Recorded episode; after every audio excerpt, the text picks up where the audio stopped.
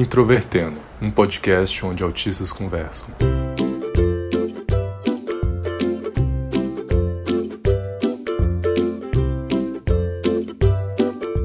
Olá para você que escuta o podcast Introvertendo e esteve vivo ou viva em algum momento da década de 2010 ou somente nasceu depois e está ouvindo a gente do futuro.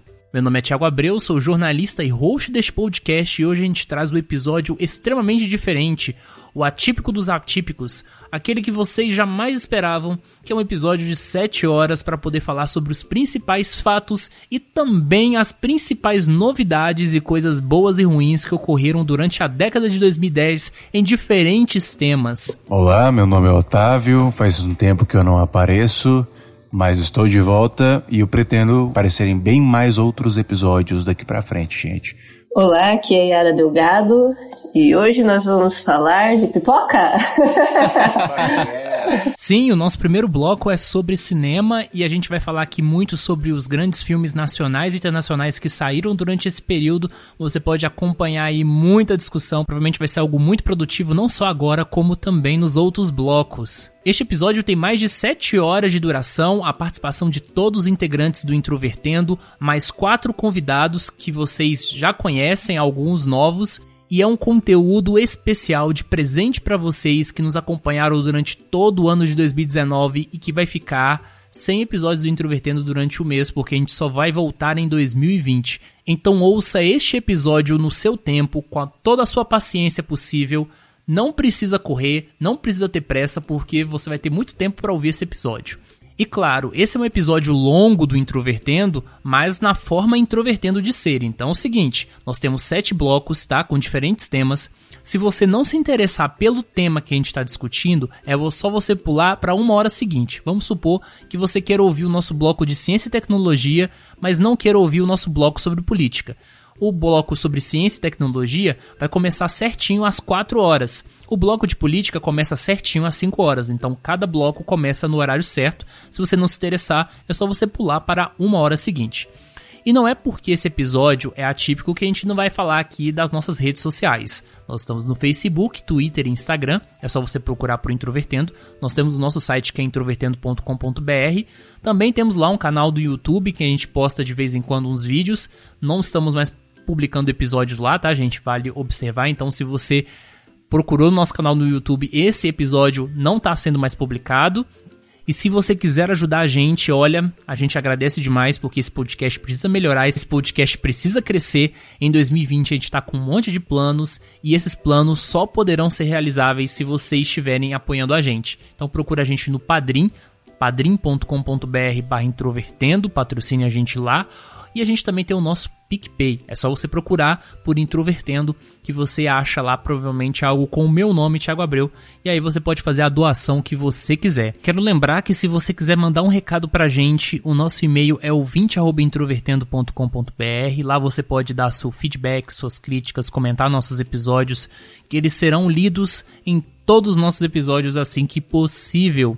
E se você quiser fazer um contato com a gente para poder falar sobre o podcast de forma mais institucional, fazer convites para eventos ou qualquer coisa do tipo, você pode escrever para contato@introvertendo.com.br. Todas essas informações você encontra lá no nosso site. Então, se você tiver alguma dúvida, é só procurar por lá ou mandar uma mensagem pra gente nas redes sociais que a gente sempre responde vocês também. Vale lembrar que o Introvertendo é um projeto desenvolvido por oito autistas na comunidade do autismo e que agora recebe o apoio da Superplay Company e que fala sobre autismo, saúde mental para toda a comunidade do autismo e, é claro, também para a comunidade externa. E fique agora com o nosso episódio de 7 horas, começando por uma discussão sobre cinema.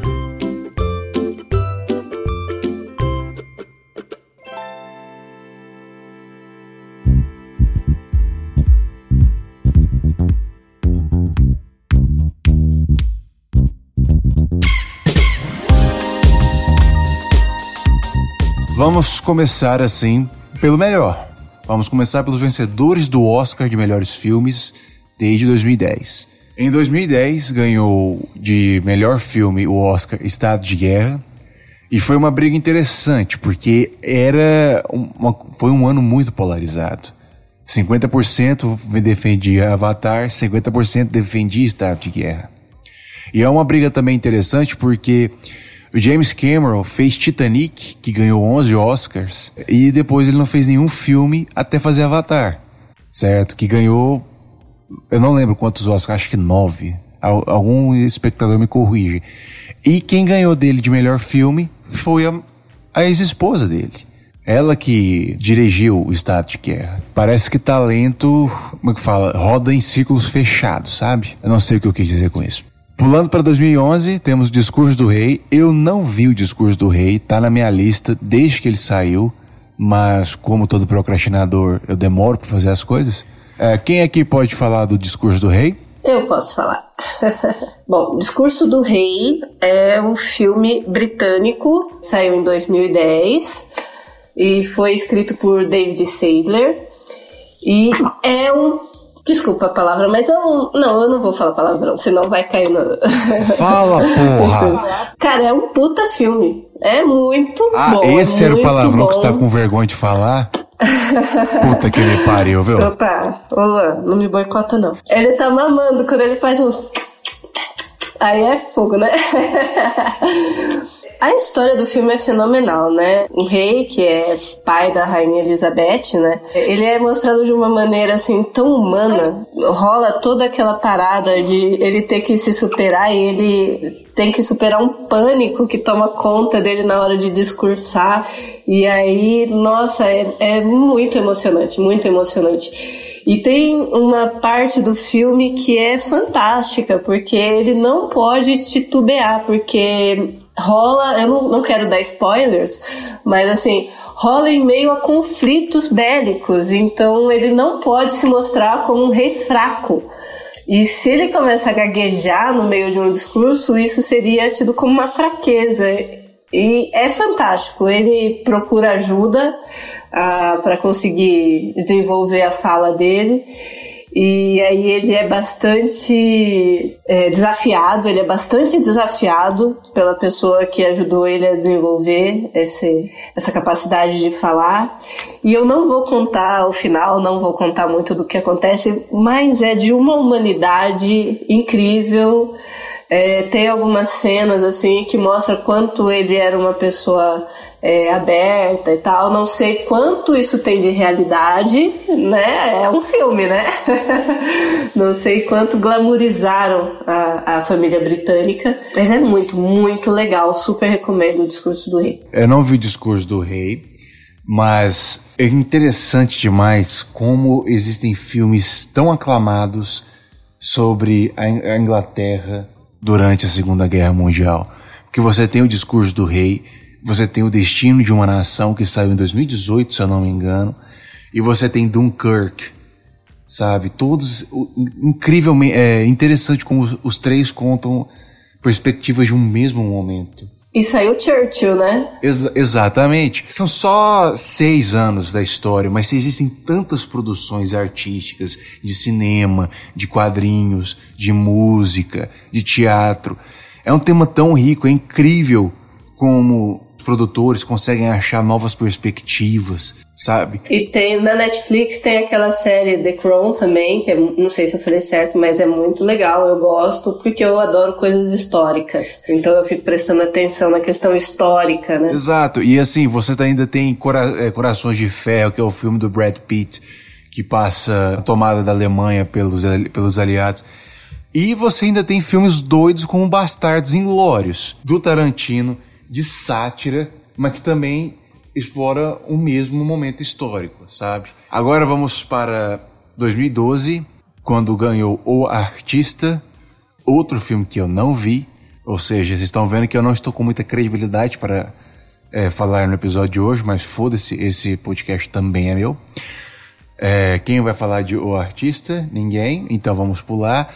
2013, Argo, eu vi Argo, eu amei Argo. Argo é um filme sobre uma situação que ocorreu no Irã durante a Revolução Religiosa, no qual a embaixada americana foi tomada pelos radicais e, se não me engano, seis ou oito embaixadores fugiram para a embaixada canadense. E eles corriam muito risco. Aí a CIA fez um plano de exfiltração, ao contrário de infiltração, para tirá-los de lá. E eles fizeram a ideia de falar, ó, a gente vai fazer um filme. E o filme te deixa ansioso o tempo todo. Ele é muito bem balanceado nesse ponto, sabe? Ele foi é, estrelado pelo Ben Affleck, ele foi dirigido por Ben Affleck, inclusive ele ganhou de melhor ator, eu, se eu não me engano ele ganhou de melhor diretor também, e foi muito merecido, eu amei esse filme. Em 2014, ganhou 12 anos de escravidão, eu gosto muito desse ano porque eu lembro que quem apresentou os Oscars foi a Ellen DeGeneres ela fez uma piada muito boa. Ela falou assim: ou 12 anos de escravidão ganha, ou vocês são todos racistas. Eu ri demais quando ela falou aquilo. Todo mundo riu também. Eu acho que 12 anos de escravidão foi o primeiro filme também que acabou chamando a atenção por uma coisa que foi muito forte nessa década, né, principalmente com relação ao Oscar, que foi o discurso de diversidade.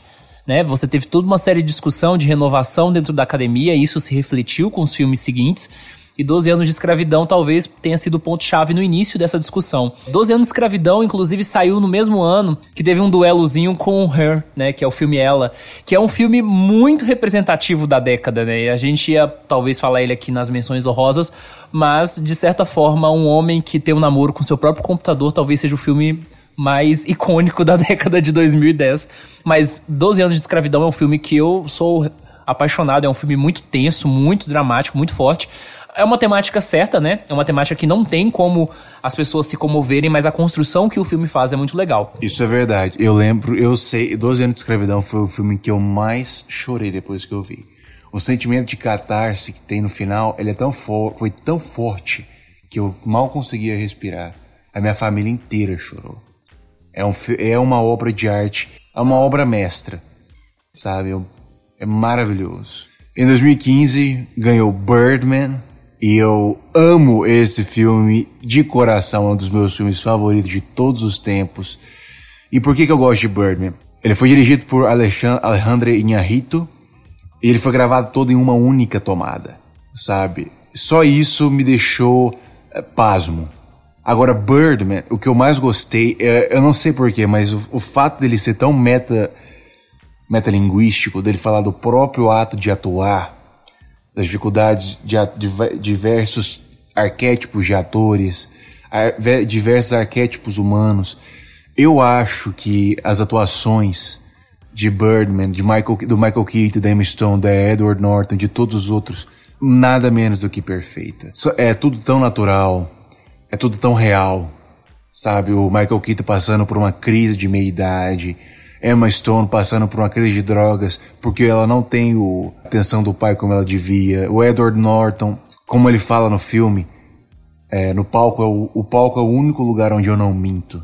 O filme é tão, o filme é, é para mim o filme mais real, além de 12 anos de escravidão que eu já vi na minha vida. E eu não consigo recomendá-lo o suficiente. Agora quem vai falar de Birdman é o Thiago, ele vai falar coisas só erradas. Lembra que eu sou bem mais pesado que você. Eu só queria dizer que, tecnicamente falando, o Otávio está corretíssimo. Mas eu odeio o Birdman porque é chato mesmo. Só isso.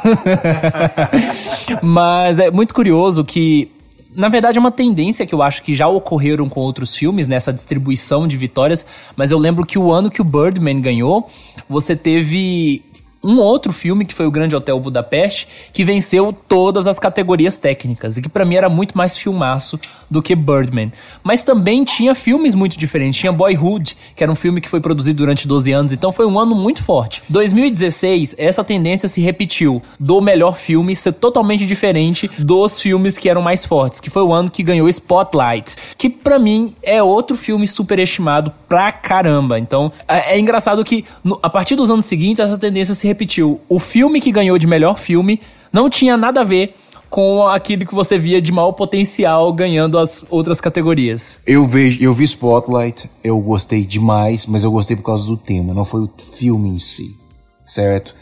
Eu não lembro se vale, eu acho que que assim era digno de um melhor de, de ser de estar entre os candidatos. Eu não sei se se ele merecia, eu não lembro quais eram os os concorrentes. E aí a gente estava discutindo, né, 12 anos de escravidão, a temática da questão negra, e a treta no Oscar atingiu o ápice no ano de 2017, quando La La Land, o filme construído para agradar a academia do Oscar, o filme bonitinho, branquinho, perdeu para Moonlight, melhor filme. E ainda teve um constrangimento. Você lembra que a categoria foi anunciada errado ainda, né? Foi anunciado La La Land como vencedor. Aí logo depois eles perceberam o erro. Gente, é, foi muito patético isso. E aí depois foi anunciado que na verdade o vencedor era Moonlight, que é um filmaço que é um filme que, assim, que eu particularmente admiro muito, porque a história é muito boa, as atuações são muito boas e é um filme baratíssimo. Foi um filme muito barato de fazer.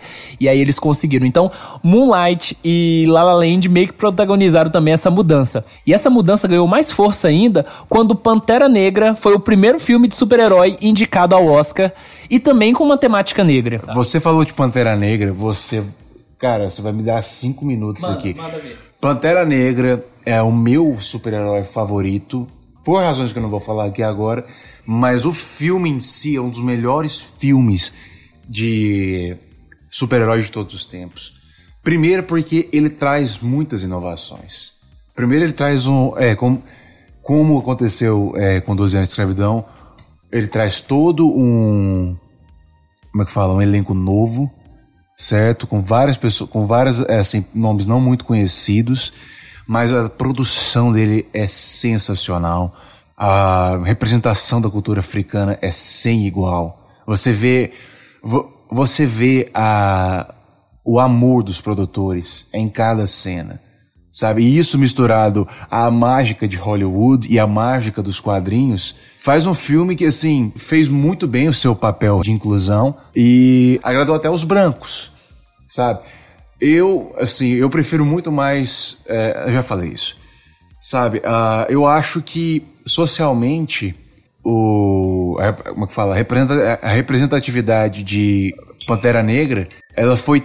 Só não superou 12 anos de escravidão. É um filme sobre negros mas feito para negros e brancos. Não, e já que você já falou da magia de Pantera Negra, vale lembrar que o filme que ganhou em 2018 como melhor foi A Forma d'Água, que é um filme de fantasia, um gênero que não ganhava há muito tempo, né, no, no Oscar. Se a gente pegar os filmes anteriores, eles eram filmes de drama, praticamente todos esses da lista filmes de drama, e é um filme que eu amo. É um filme no qual a mulher transa com um peixe. E eu falo assim, mas eu não falo de forma pejorativa. Eu amo a forma da água. É maravilhosa. Ela faz uma pessoa muda, assim, tão expressiva, sabe? É uma coisa mágica. Se você vê a fascinação dela pela criatura nos olhos. Outro ator que faz o agente do governo, cujo nome eu também não lembro. Ele faz um canalha muito bom, certo? A atuação da Octavia, da Octavia Spencer na, é, como atriz coadjuvante, ela é pequena, mas é Octavia Spencer, velho. Toda, toda atuação dela é mais do que perfeita. É, toda a ação dela é ideal pro que tem que ser. Nossa, eu sou muito fã dela. Mas sim, um, um, a mulher transa com um peixe. E eu, em 2019 nós temos um dos anos que mais culminou numa polêmica sobre o que é cinema, sobre o que é filme com a ganha, com o ganho de Green Book. O que eu tô querendo dizer é o seguinte: merecia muito ser um candidato ao melhor filme, mas teve muita discussão, teve muita polêmica sobre ele realmente ser o melhor filme. Por quê? Porque era quase que um consenso popular de que Roma devia ter ganhado. Ele só não ganhou por quê? Porque, segundo boatos, a academia nunca aceitaria um filme que não fosse dos grandes estúdios ganhar. Roma ganhou quase todos os Oscars que ele foi indicado. Inclusive de melhor filme estrangeiro. Mas aí é interessante a gente citar alguns filmes que foram lançados essa década e que ao mesmo tempo a gente não citou aqui que não venceram um Oscar. Então eu quero destacar, né? Eu já falei Grande Hotel Budapeste de 2015, queria citar o Clube de Compras Dallas de 2013, que é muito legal, um dos melhores filmes que eu já vi, principalmente nessa temática do HIV. Como o Thiago falou, o Clube de Compras Dallas é um filme que ganhou de melhor que o Matthew McConaughey ganhou melhor ator. A atuação do Matthew McConaughey junto com Jared Leto faz o filme ser uma coisa assim única ele ganhou o, o, o, Oscar de melhor ator, merecidíssimo. Ele dá ao filme uma, quatro camadas de quatro camadas de personalidade, vivacidade, autenticidade que sem ele não aconteceria. É um filme no qual a atuação é maior que o próprio filme, na minha opinião. Também temos Interestelar, que é outro filme favorito da minha família. Interestelar, que é feito também pelo Matthew McConaughey. Interestelar, que é até uma ode a 2001, Uma Odisseia no Espaço. O filme é maravilhoso, assim, tem uma pegada científica que agradou muita gente. Me agradou especialmente. A pegada científica é tão boa que a renderização do buraco negro eu não sei se vocês sabem, mas ela, quando um dos cientistas que agiu como consultor no filme, ele viu a renderização, ele teve três, ele teve um insight tão grande sobre a teoria de buracos negros que ele postou, ele publicou três artigos baseados no filme, para você ter ideia de quão impactante foi o filme, sabe? A forma como ele lida com a teoria da gravidade, a teoria da relatividade. Ele é. A questão assim... do tempo, né? A questão do tempo é fantástica nesse filme. Exatamente. Outro filme que eu gosto muito é Perdidos em Marte, com Matt Damon. Mais um filme onde o Matt Damon se perde e o pessoal tem que buscar ele, né? Que também tem, tem uma pegada científica maravilhosa. Mas eu, eu gostaria de apontar que o Perdidos em Marte, em relação ao Interstellar, ele, vamos dizer assim, em termos de história, tem um ponto que o Interstellar, para mim, particularmente sobressai. Porque o Perdido é, em Marte, ele é sozinho, cara. Agora, no Interstellar, existe um conflito tão grande, porque o cara o tempo todo ele tá ligado a uma promessa que ele fez. E é uma promessa super séria a alguém que ele ama apaixonadamente, né? É, não vou citar, não vou dar spoilers. Mas eu acho que essa pegada do Interstellar, unida à questão da ciência que é transmitida através dele, faz o filme se sobressair. Embora eu gostei muito de, de, de como a Matt Damon fez a representação toda e os desafios para a sobrevivência até que ele consegue, né, vamos dizer, superar as questões. Lembrando que Matt Damon também tem que ser resgatado em Interestelar. Ah, é mesmo, né? Esse cara só traz problema. Só traz problema.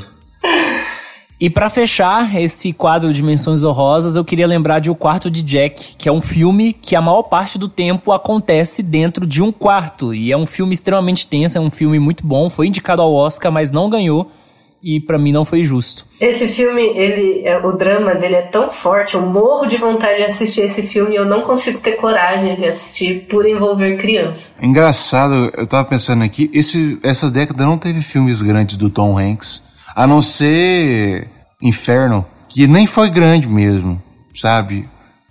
Não sei porque isso me veio na cabeça. Essa década foi a década em que perdemos Robin Williams, que assim fez a participou da infância de muitos de nós, mas ele também não fez muito ele não fez filmes essa, essa década, que eu saiba.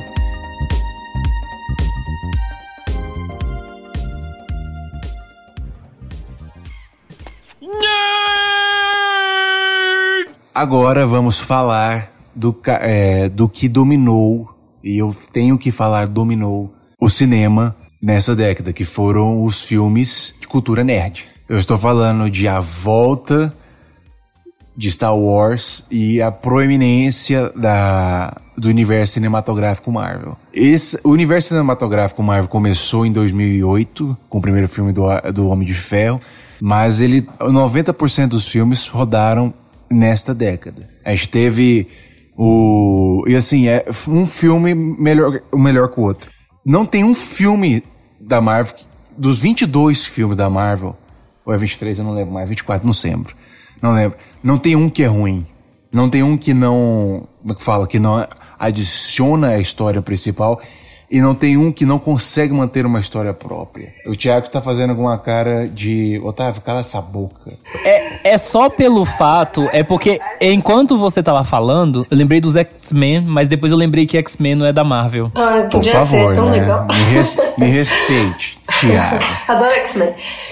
Então, essa, essa questão da Marvel é assim, né? É, é tão gostoso porque tem um ar tão nostálgico a gente ir no cinema para assistir os super-heróis que fizeram parte, né, da, da, nossa infância e tal. É tão legal isso. Isso é verdade, sabe? É assim, é ver filmes tão bem feitos dos desenhos que a gente via sábado de manhã.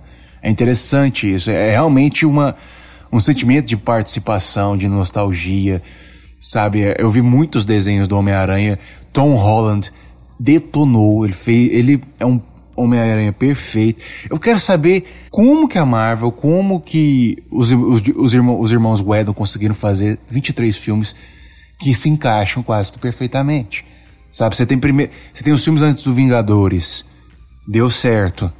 Aí você tem Vingadores, que foi assim uma sensa foi sensacional, superou as nossas expectativas. Aí veio todos os filmes até Vingadores 2. Vingadores 2 deixou a desejar em vários aspectos, mas é, ele é um favorito meu porque eu sou pirado no cara que fez a voz do Ultron, que é o James Spader. E aí depois você teve Guerra Infinita, que elevou o nível de novo dos filmes.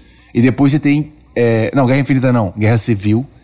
E depois você tem Guerra Infinita, que era o filme que todo mundo esperava há mais de oito anos. Todo mundo tinha altíssimas expectativas.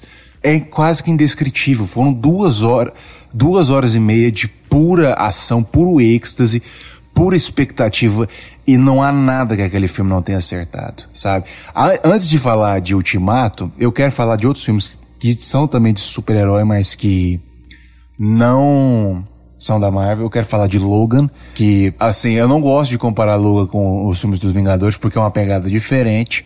Foi, assim, uma, mais, uma obra maestra do... uma atuação magistral do Patrick Stewart como o Dr. Xavier, do Hugh Jackman como é, Wolverine. O Hugh Jackman, ele é o Wolverine, né? Ele é o Wolverine. Ele é incrível como Wolverine. Há também a Daphne, que como é, Laura, que é uma atriz muito nova, mas que encarnou o papel. Dos poucos quadrinhos que eu já li, a, grande parte foi da X-23. E ela é igualzinha, sabe? Aquilo ali foi uma... Foi o, é, a conclusão perfeita de uma era sabe? E também tivemos finalmente, porque a Fox liberou os filmes do Deadpool, que, foi, que teve o Ryan Reynolds, que foram perfeitos em todos os aspectos, sabe? Mesmo com um orçamento limitado, os caras fizeram um negócio do coração. Eu queria parabenizar o ator, os, os atores, os diretores, os produtores. Eu tô falando assim porque eu não lembro o nome deles. O filme, cada segundo dele é memorável. Sim. Agora sobre o Ultimato, né, que você começou a falar e, e a gente acabou pulando, tem uma coisa muito importante que eu preciso falar, é que esse filme, né, ele foi a maior bilheteria do cinema até hoje. Ele conseguiu ultrapassar finalmente Avatar, né, que, que teve a maior bilheteria do cinema por quase 10 anos. Só que há uma diferença aí nesse sentido, né? Avatar conseguiu esse destaque todo por causa do 3D. Não existia mercado chinês na época, vale lembrar isso. E Ultimato, de certa forma, conseguiu toda essa força porque não é uma bilheteria que pertence de certa forma só a ele. Se a gente parar para pensar bem, o que levou as pessoas a assistirem Ultimato no cinema foi todo o universo que foi construído durante 10 anos, a questão da expectativa, né? Penso que Ultimato na verdade representa também os outros filmes dos Vingadores dos anteriores. É claro que a bilheteria é só dele, mas as pessoas foram no cinema por causa também dos outros filmes. E eu achei muito curioso também a forma como a Marvel quase que fez uma campanha, né, para poder conseguir o primeiro lugar. Eles tiveram que basicamente manter o filme em cartaz durante muitos meses, e isso era totalmente desagradável porque no início, quando o filme saiu no cinema, você chegava no cinema, você só tinha Vingadores Ultimato para assistir, e aquilo era um desastre, né? Quem queria assistir outros filmes não tinha acesso.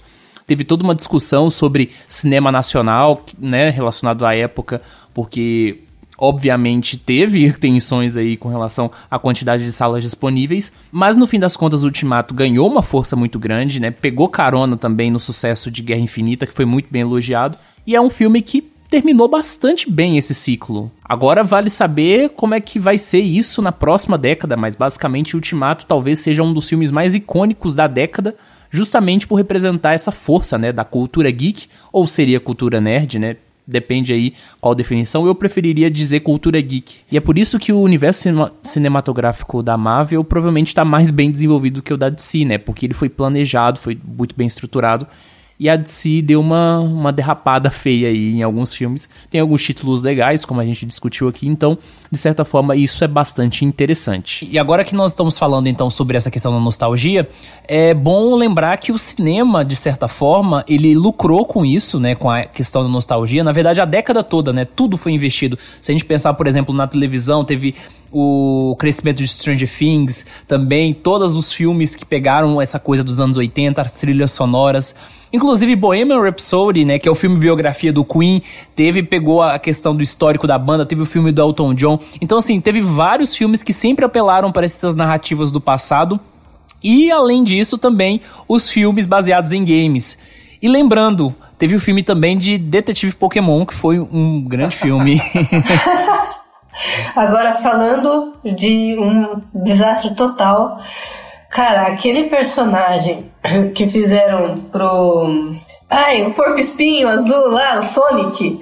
Meu Deus, o que é aquilo? Aquilo é grotesco. Não, ele vai saindo. Ele vai sair. É, mas assim, o trailer. O trailer saiu esse ano, e pelo amor de Deus. Não, já, deixa... já. Acho que foi, foi esse ano ou ano passado que eu vi o personagem. Eu falei, meu Deus, o que é aquilo? Yara, obrigado, porque assim, você me deu uma válvula de escape pra eu poder destruir aquele trailer. Sabe, mas antes, antes de falar disso, saiu o filme do Coringa esse ano que puta que me pariu, foi assim maravilhoso. A atuação do Joaquim Fênix é soberana.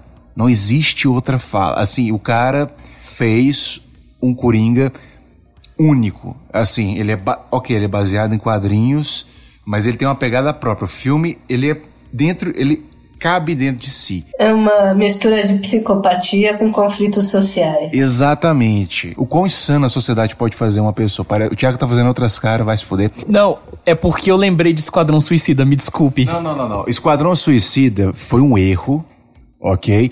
Mas eu não culpo o Jared Leto pelo Coringa pífio que ele fez, porque ele não teve espaço naquele filme, sabe? Se ele tivesse o espaço que o John Joaquin Phoenix teve no filme, ou até o espaço que o Heath Ledger teve, ele poderia ter feito um Coringa infinitamente melhor. Ele não poderia ter feito melhor, ele poderia não ter feito melhor que o Heath Ledger.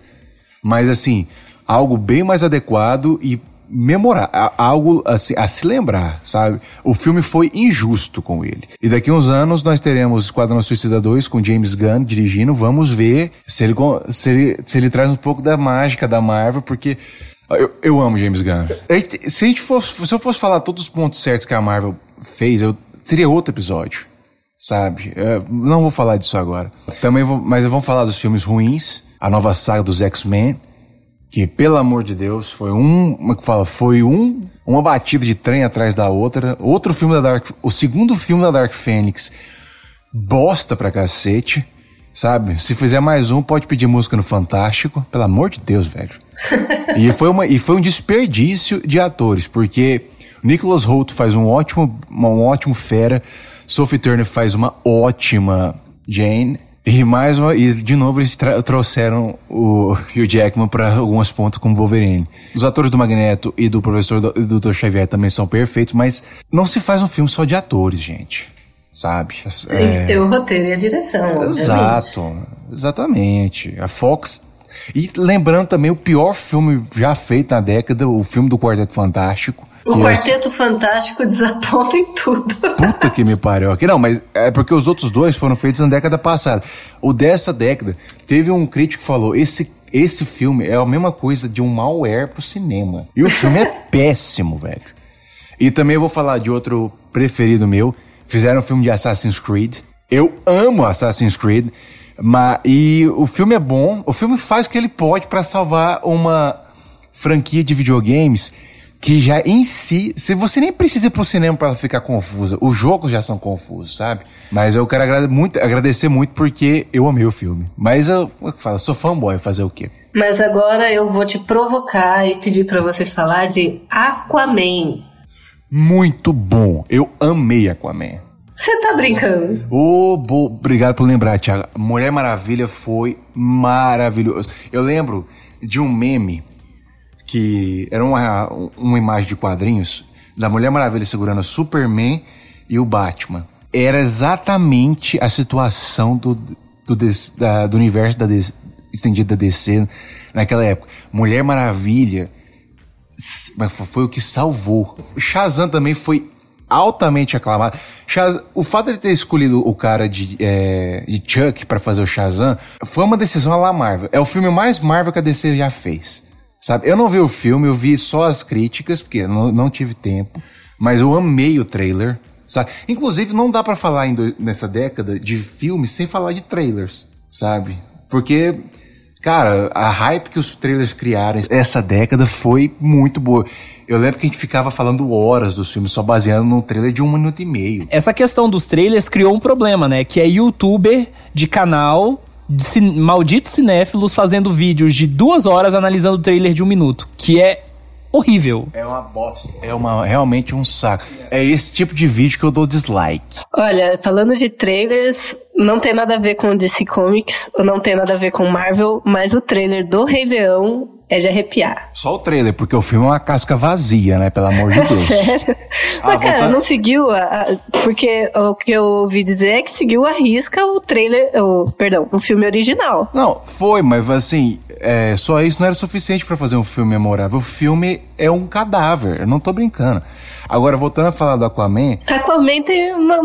Cara, o que, que, é aquilo? Falta conteúdo naquele filme. É a minha opinião, falta conteúdo. Os caras fizeram o Aquaman é, cavalgando um cavalo marinho. Legal! Ninguém esperava isso. O Aquaman foi motivo de chacota na DC por mais de 60 anos, gente. E os caras fizeram um filme bom. Sabe? É outro filme que tem uma pitada de Marvel. Você tá falando da questão dos efeitos especiais, né? Eu tô falando da questão do roteiro. Ah, não, não faltou história naquele filme. Faltou, faltou, faltou, mas eu tô falando assim, o filme não se leva a sério. Não é como o filme do Batman vs Superman, que pela puta que me pariu, né? Mas, já que vocês chegaram a citar, então, Rei Leão, é interessante a gente falar que essa onda de nostalgia meio que provocou também um, certas críticas, né, dentro do, do, cinema. Além da questão da Marvel, que o Scorsese disse em 2019 que os filmes da Marvel não são cinema. Mas não, não vamos entrar nesse debate. Mas voltando sobre a questão da nostalgia, é muito interessante que a gente teve tanto reboot mas tanto reboot, né? Tem todos os live actions da Disney entrando nesse, nesse radar aí, vários filmes que foram feitos agora de forma diferente, e os clássicos que ganharam continuações. Nós vamos falar mais especificamente sobre Star Wars, mas só para citar alguns dos grandes clássicos que receberam continuação nessa década ou que receberam algum acréscimo na sua franquia: Blade Runner, Mad Max, que inclusive é muito bom, O Exterminador do Futuro, que saiu em 2019, Halloween, que é de 2018, Alien, que teve Prometheus e a nova edição de Alien, que não sei se foi 2017 ou 2018. Caça Fantasmas, que teve uma equipe feminina, não deu certo e agora eles estão reativando a equipe masculina. E Chuck. Então tem toda uma discussão. Acabou a criatividade dentro do cinema? Agora é só reciclar histórias que já existem? Principalmente se você considerar que, em termos de Star Wars, na minha opinião, nenhum deles superou, por exemplo, a Ameaça Fantasma, o Ataque dos Clones, a Vingança do Sith, que são a continuação da trilogia original. Para mim, houve uma queda. Eles consideram muito arriscado é, fazer fi novos filmes com os mesmos arquétipos. Ele fala assim, eles têm medo de fazer isso, porque eles vão falar, ah, isso aí é um rip-off, isso aí é uma cópia. E aí o filme perde credibilidade. Eu acredito que esse é um dos motivos pelo qual eles fazem isso. Eu, eu, o Thiago mais uma vez está falando assim, de onde você tirou isso? Gente, eu não tenho como concordar que essa nova trilogia é inferior à trilogia dos anos 2000, porque é um negócio assim, Phantom Menace é, é um nível de de horripilância para mim que não me desce de forma nenhuma, sabe? Toda aquela construção do George Lucas de, de, dessa trilogia é horrível. Agora, uma coisa eu tenho que concordar: O Despertar da Força foi bem abaixo das expectativas. Ele foi um filme extremamente seguro que reciclou a ideia do episódio 4. Inclusive, eu acho que esse é, na verdade, o grande problema, né, de Star Wars. É sempre aquela ideia da luta do bem contra o mal. Enfim, é toda uma narrativa que funcionaria muito bem na década de 70, mas que acabou se desgastando. E o que eles fizeram em Os Últimos Jedi foi justamente mudar toda essa narrativa. para mim foi o filme mais criativo, assim, no sentido de realmente quebrar a lógica dos filmes e, e, ao invés do filme criar aquela narrativa, né, de bem contra o mal, o filme vai te testando o tempo inteiro. Ele vai criando essa tensão, porque tanto a Rey quanto o Kylo Ren, eles são personagens que fogem do arquétipo original de personagens Jedi e Sith de Star Wars. Kylo Ren é poderoso, mas ele não sabe controlar o poder dele como os outros Sith. E Rey é muito mais forte do que normalmente é, mas ao mesmo tempo ela tem uma origem diferente. Então, para mim, Os Últimos Jedi é o segundo melhor filme da franquia, na verdade. Ele só é inferior ao Império Contra-Ataca. E é engraçado que, assim, ao mesmo tempo, Os Últimos Jedi é o filme mais elogiado da franquia Star Wars pela crítica depois de O Império Contra-Ataca. Ele só é criticado pelos fãs que para mim querem o mais do mesmo de sempre. Mas ao mesmo tempo, é muito curioso também pensar como Star Wars agora gera uma indústria que lança filmes a todo ano. Eu acho que isso vai desgastar bem rápido, acho isso um recurso bastante perigoso. Mas o que vocês acharam dos filmes paralelos, né, da série original? Eu assisti só Rogue One, eu gostei, e o filme do Han Solo foi tão destruído que eu nem tive coragem de assistir. Cara, eu, eu achei aquele vilão de Rogue One tão fraco. A forma como ele é, expressa no filme e tal, não, não demonstra. A não ser que a ideia seja mesmo, tenha sido mesmo essa, mostrar que ele era um fraco. Porque você pega, o cara é o sobrinho do Lorde das Trevas. Meu, putz, deixou muito. Não, deixou muito a desejar, na, na minha opinião. Rogue One, em termos de vilão, de vilão. Deixou muito a desejar. Eu gostei da moça. Han Solo é aquela parada, ele é princesa, acabou. Tipo, e o legal dele é que ele é muito caricato, assim, ele vem com as piadinhas dele, todo cinismo e tal, entendeu? E lembrando que Star Trek também retornou para os cinemas, né? Porque a única geração que de fato teve um certo sucesso no cinema de Star Trek foi a geração original, que durou até 1991. Depois teve a geração lá do Patrick, que é bem fraco os filmes deles, até onde eu me lembre. Então Star Trek só conseguiu mesmo ter força de novo nessa nova trilogia, inclusive com direção do DJ Abrams, que também é um dos caras que tá em, à frente de Star Wars. Então, ao mesmo tempo, ele tá em destaque aí nas duas franquias. Mas a gente falou de uma forma bem por, bem por cima com relação ao streaming, né? O streaming é a grande sensação, tanto em termos de filmes quanto em termos também de séries, né? Essa foi a década das séries, inclusive algumas séries que tiveram produções a nível de cinema, como Game of Thrones, que começou muito bem e terminou muito mal, mas isso é outro assunto. Nós não vamos falar aqui muito sobre séries, mas o grande ponto, né, que mostra talvez o futuro do streaming e que pode ser um potencial na década de 2020 é o fato de Roma ter sido o grande destaque no Oscar 2019 e provavelmente a gente vai ter muitas surpresas. Vale lembrar que Leonardo DiCaprio venceu o Oscar finalmente também nessa década. Oi, gente, tudo bem? O filme Nada a Perder 2 já está em exibição em mais de 800 salas de cinema do país. No R7 você encontra reportagens especiais da superprodução que conta a história do bispo Edir Macedo. Agora nós vamos falar sobre cinema nacional. E quando a gente fala de cinema no Brasil, a gente envolve também questões de governo, né? Na verdade, era algo que a gente poderia falar lá no tópico de política, mas já que a gente não chegou na política ainda, nós já vamos falar aqui. A gente teve muitas tretas com relação ao governo federal.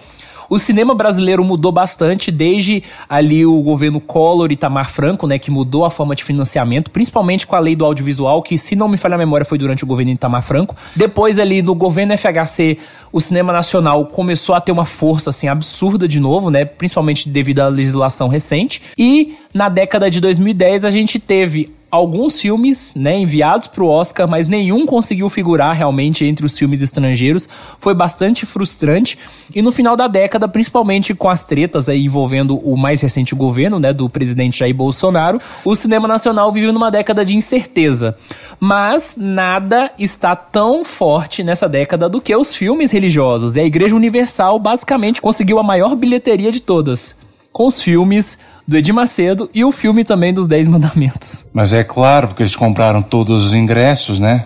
Pelo amor de pois Deus. Pois é, eu ia falar exatamente disso. Tipo, mano, os fiéis da Universal lotam qualquer cinema. Que eu saiba, o nome disso é punheta. Entendeu? Ô louco, pegou pesado.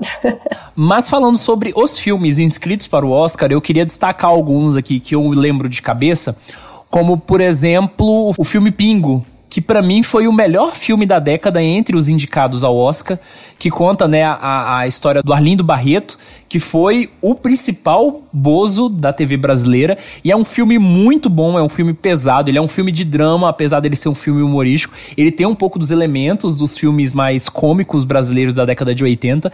E ele é um filme muito forte. Eu fiquei muito triste por esse filme não ter ido entre os finalistas do Oscar. É que essa década realmente deixou assim. Sabe o que bombou muito nessa década em cinema nacional? É, é a parte cômica, né? É, os filmes acabaram, os filmes acabaram continuando ter né, essa bilheteria maior, até porque o, a Globo, como estúdio, também possui uma força maior. Mas essa década a gente teve a continuação de Tropa de Elite, foi Tropa de Elite 2. A gente também teve Hoje Eu Quero Voltar Sozinho, que é um filme que fala sobre deficiência e também fala sobre sexualidade. Teve Que Horas Ela Volta, que teve um destaque para a interpretação da Regina Casé. Lembrando também que teve um filme que fez muito barulho em 2013, que foi Aquários. Teve um que é mais dramático, que é O Lobo Atrás da Porta, né? Sim, sim. E no final da década teve um filme que quase virou um meme, assim, de tão discutido, que foi Bacurau, que é um filme também que é dire direção do Kleber Mendonça Filho, que também foi o diretor de Aquários, e é um filme bem, bem estilo ação, ao mesmo tempo mesclando o Nordeste, que é um filme também que é um dos meus favoritos da década. É, tem o pseudo-terror do Danilo Gentili também, né? Eu não, esse eu não vi.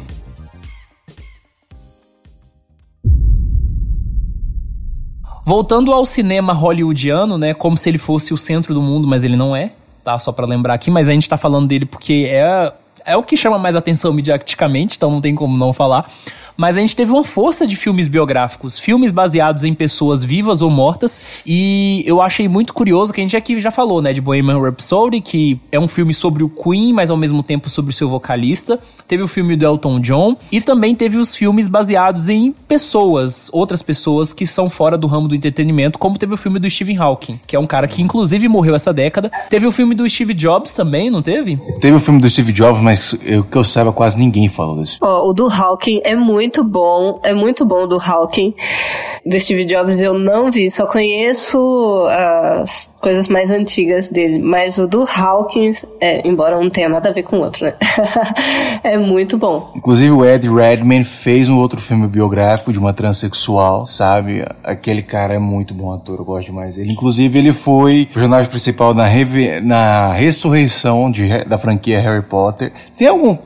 Não, eu acho que não tem um único papel que ele não consiga fazer. Ele é muito versátil. A caracterização também do ator do filme do Queen, né, que ele faz o Fred Mercury, é muito legal, né? É, eu acho que o Rami Malek, ele basicamente sustenta o filme do Queen, porque como narrativa mesmo, o filme do Queen é uma bagunça, é uma passagem de pano ferrada. Porque assim, né, eu, eu, a gente já discutiu isso um pouco por cima lá no episódio 20, que é o episódio sobre o Queen, só que o filme não tinha saído na época, então se você quiser saber um pouco da história do Queen, retoma lá pro nosso episódio 20. Mas o Queen é uma banda de quatro integrantes, e desses quatro integrantes nós temos dois que estão ativos. E esses dois que estão ativos, eles representam uma visão da banda que é bem radicalmente diferente dos dois integrantes que não estão presentes, que um tá morto, que é o Fred Mercury, e o John Deacon, que tá aposentado. Então é um filme que tem uma visão bastante distorcida sobre a história da banda. E para falar também de filmes biográficos, então vou fazer um panorama geral aqui e citar alguns filmes biográficos que a gente teve nessa década e que a gente não vai comentar aqui de forma muito detalhada. A gente teve o filme Selma, que inclusive foi indicado ao Oscar. A gente também teve o filme baseado na Margaret Thatcher, né, que é o A Dama de Ferro, de 2011. Também tivemos um filme biográfico sobre a Temple Grandin, e a gente vai falar mais especificamente isso no bloco de autismo, mas também foi uma biografia importante. Tivemos também Boy Raised, que foi um filme já lançado no final de 2018 que tem uma temática LGBT e é um filme bastante pesado. Também tivemos O Jogo da Imitação, que foi indicado ao Oscar, que conta a história de Alan Turing, ateu e homossexual, pai da ciência da computação. E no contexto de Brasil, a gente teve filmes sobre várias personalidades. A gente teve filmes sobre Tim Maia, sobre Elis Regina, sobre Getúlio Vargas, sobre o Ondo, que era um adolescente, né, que morreu na década passada, com uma história muito pesada. A gente teve filme até sobre o Chacrinha, então teve filme sobre muita gente.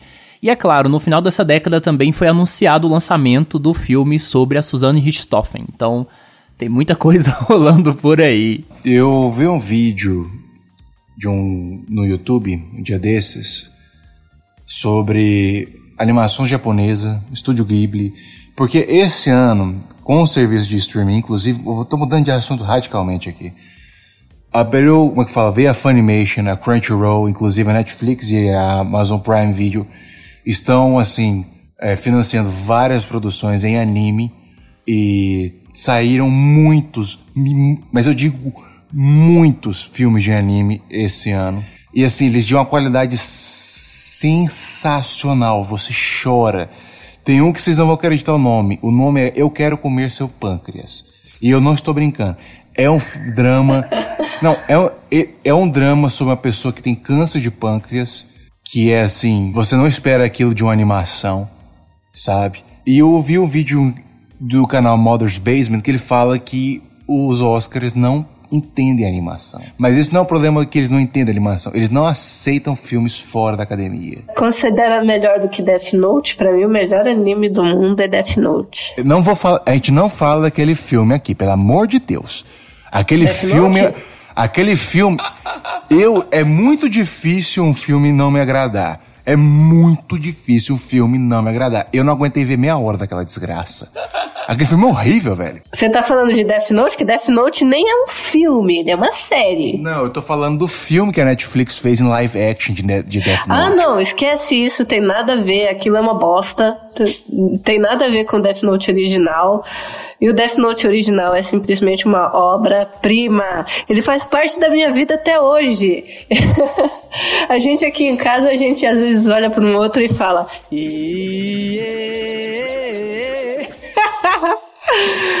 Vou pegar uma batatinha e comê-la. E só para fechar esse negócio de filmes biográficos, o filme biográfico de maior destaque no Brasil dessa década foi o filme do Lula. O filho do Brasil? Nesse... Nossa, eu nem lembrava, velho, faz Meu tanto tempo. E foi nessa década. Meu, meu Deus, eu tô ficando. Eu não tô tão velho assim. Né? Esses filmes, assim, por exemplo, o filme do Edir Macedo, o filme do Lula, esses filmes assim que Cara, eu não consigo acreditar neles. Não consigo. Porque tem um ar assim de que vai pintar lobo de cordeirinho. Eu falo, cara, não, não, não dá. Não consigo acreditar. É, voltando a falar, perdão. Voltando a falar da, da, da, do fato de que a academia não aceita filmes de fora.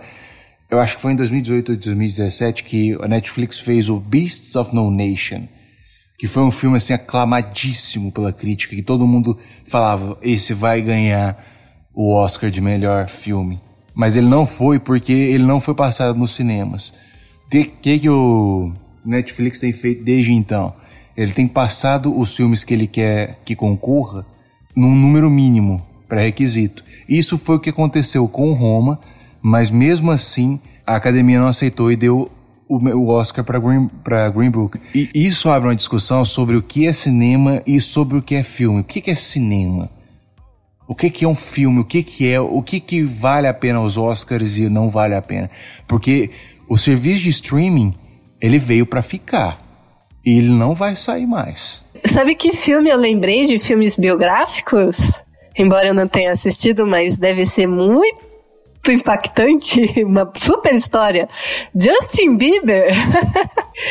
Vocês estão tem quem goste, que teve... não, ah, não cuspa em mim, tem quem goste. Não é o meu que caso, mas que... lembrei desse, lembrei.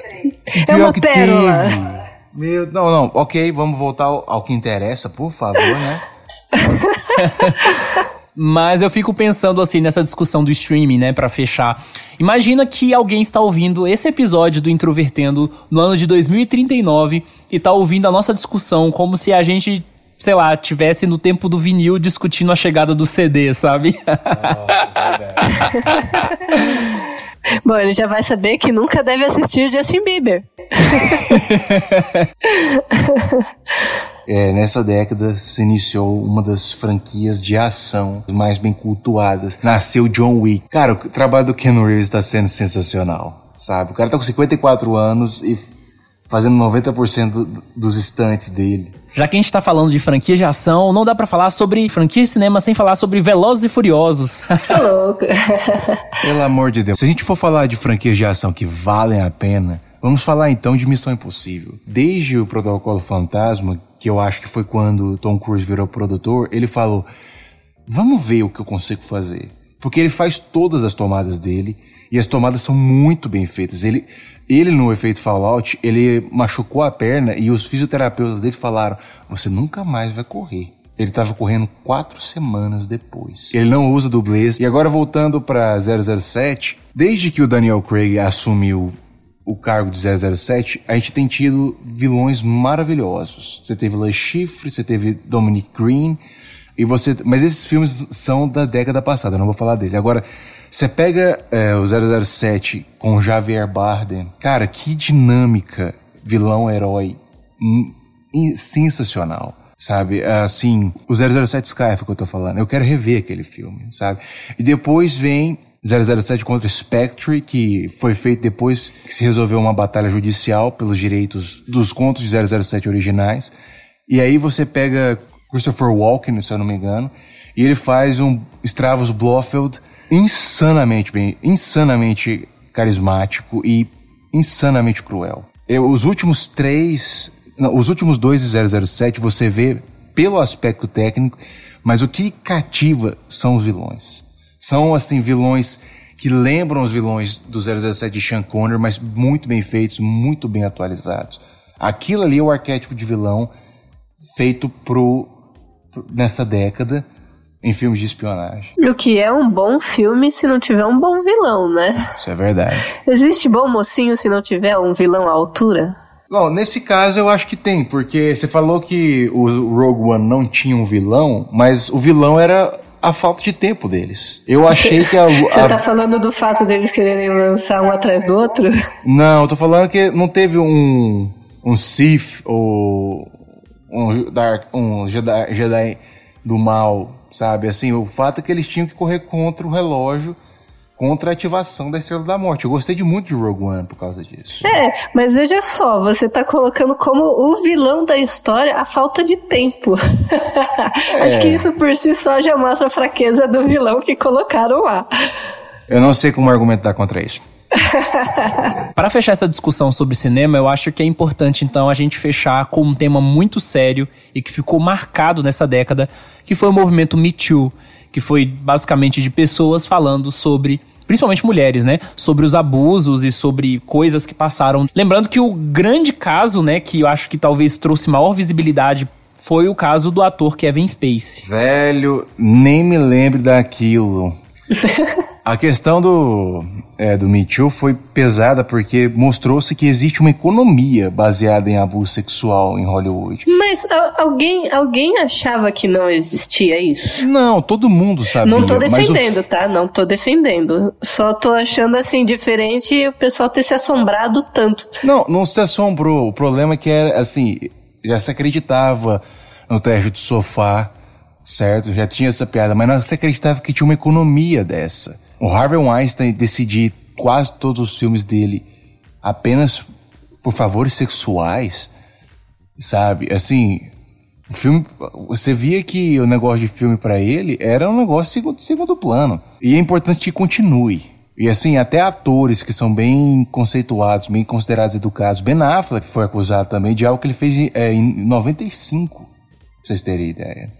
E essa discussão, não, a gente, ninguém faz ideia de para onde vai, mas ela tem que ocorrer. E também tem toda uma discussão sobre diretores, né? Então tem muitos diretores que já estão aí sendo fortemente criticados com frequência, inclusive recebendo acusações como o de Allen, como Lars von Trier, que geralmente são diretores creditados como cults. E é claro, quem acaba, digamos assim, entre aspas, passando pano, né, para seus colegas de trabalho, também recebem críticas com o próprio Tarantino, né? O Tarantino tentou defender, ao mesmo tempo não defender e também foi recebido com bastante críticas nesse sentido. Então é, é uma indústria basicamente construída, né, sobre valores bastante controversos, minimamente complicado, né?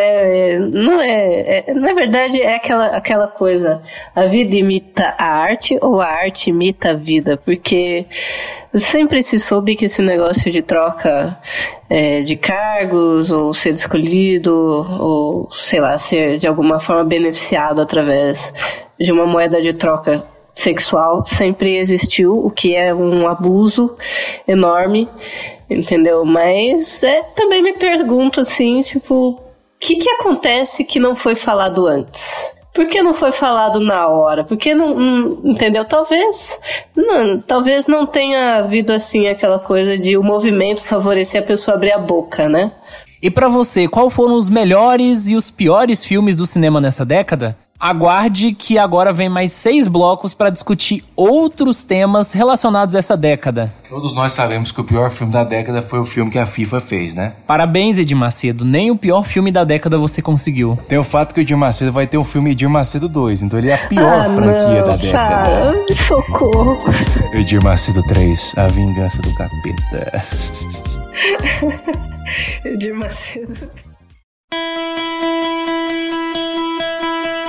Chegou aquele momento em que nós vamos relembrar os grandes destaques da música nacional e internacional na década de 2010. Depois de falar sobre cinema, eu estou aqui agora com mais duas pessoas para continuar esse episódio gigantesco de 7 horas. Olá, eu sou a Mariana e eu tenho um conhecimento extremamente inútil do que aconteceu na glória do pop e do hip hop de 2010. Então, por isso estou aqui como convidada. Eu sou o Luca e eu cresci junto com a década, então minhas lembranças são um pouco conturbadas nesse período. E a gente não tem como falar da década de 2010 sem falar, sim, sobre os agropop, sobre os agroboys, sobre o sertanejo. O sertanejo, nessa década, foi o gênero mais dominante no Brasil. A gente começou a década falando em sertanejo universitário e hoje não se fala mais em sertanejo universitário, é apenas sertanejo. O sertanejo teve uma grande mudança do início da década para cá e também teve o feminejo que deu uma mudança bastante no discurso, a questão da sofrência. É porque o movimento sertanejo quase que se fundiu com o movimento brega. Os dois viraram um só, então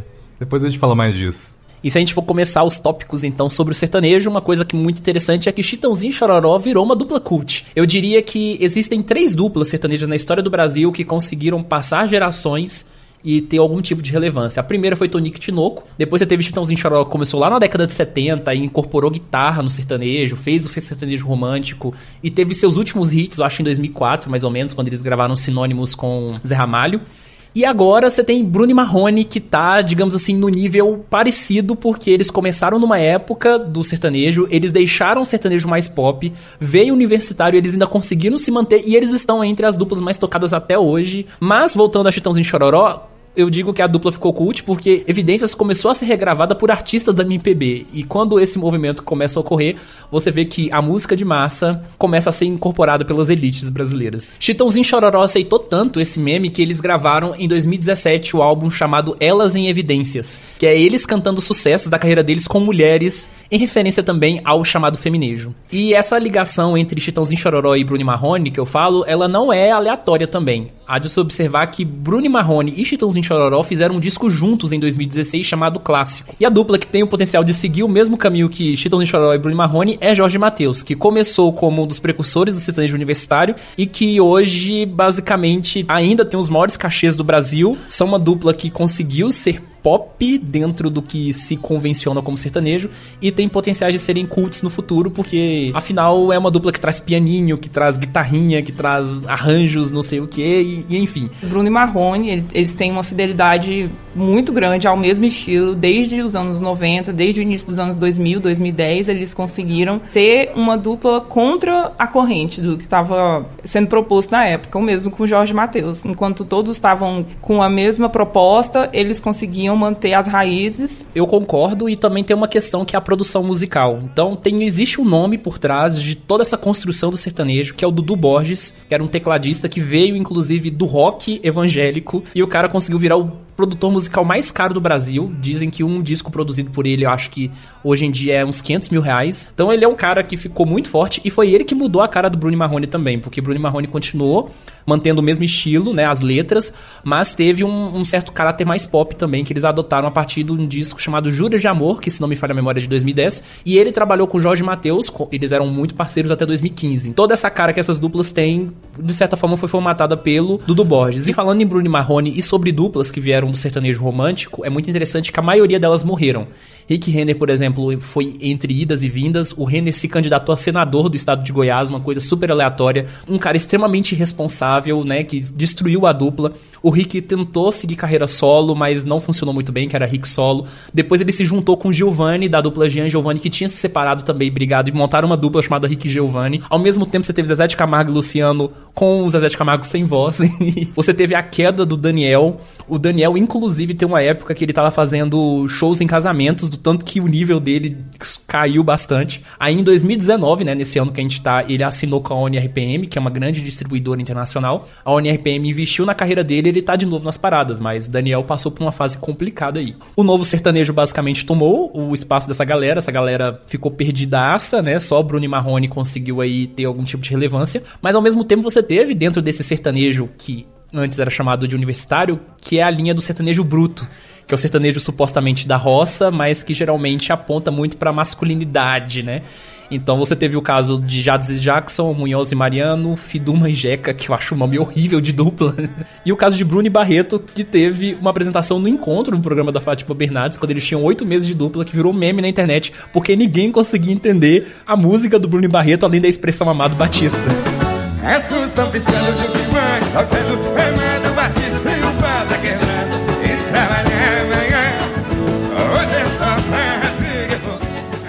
Uma coisa interessante na questão do que aconteceu na ascensão e queda, pode-se dizer assim, de Rick Renner foi que eles eram uma dupla muito, muito, muito, muito famosa. Só que a questão do Renner foi. Ele teve problemas sérios com alcoolismo e drogas. E isso acabou deixando o Rick meio sem norte. Só que meio que em uma promessa entre eles dois, um acabou fazendo uma tatuagem com o nome do outro e eles reataram a dupla e hoje em dia estão assim bem na medida do possível. Eu estou literalmente surpreso pela história de amor entre Rick e Renner. No dia que eu soube da história do Rick Renner, assim, do que tinha acontecido, eu achei muito emocionante a questão que eles fizeram praticamente um pacto entre os dois de que eles nunca mais iam se separar, não importava as adversidades e fizeram uma tatuagem juntos. Eu achei isso muito muito lindo, cara.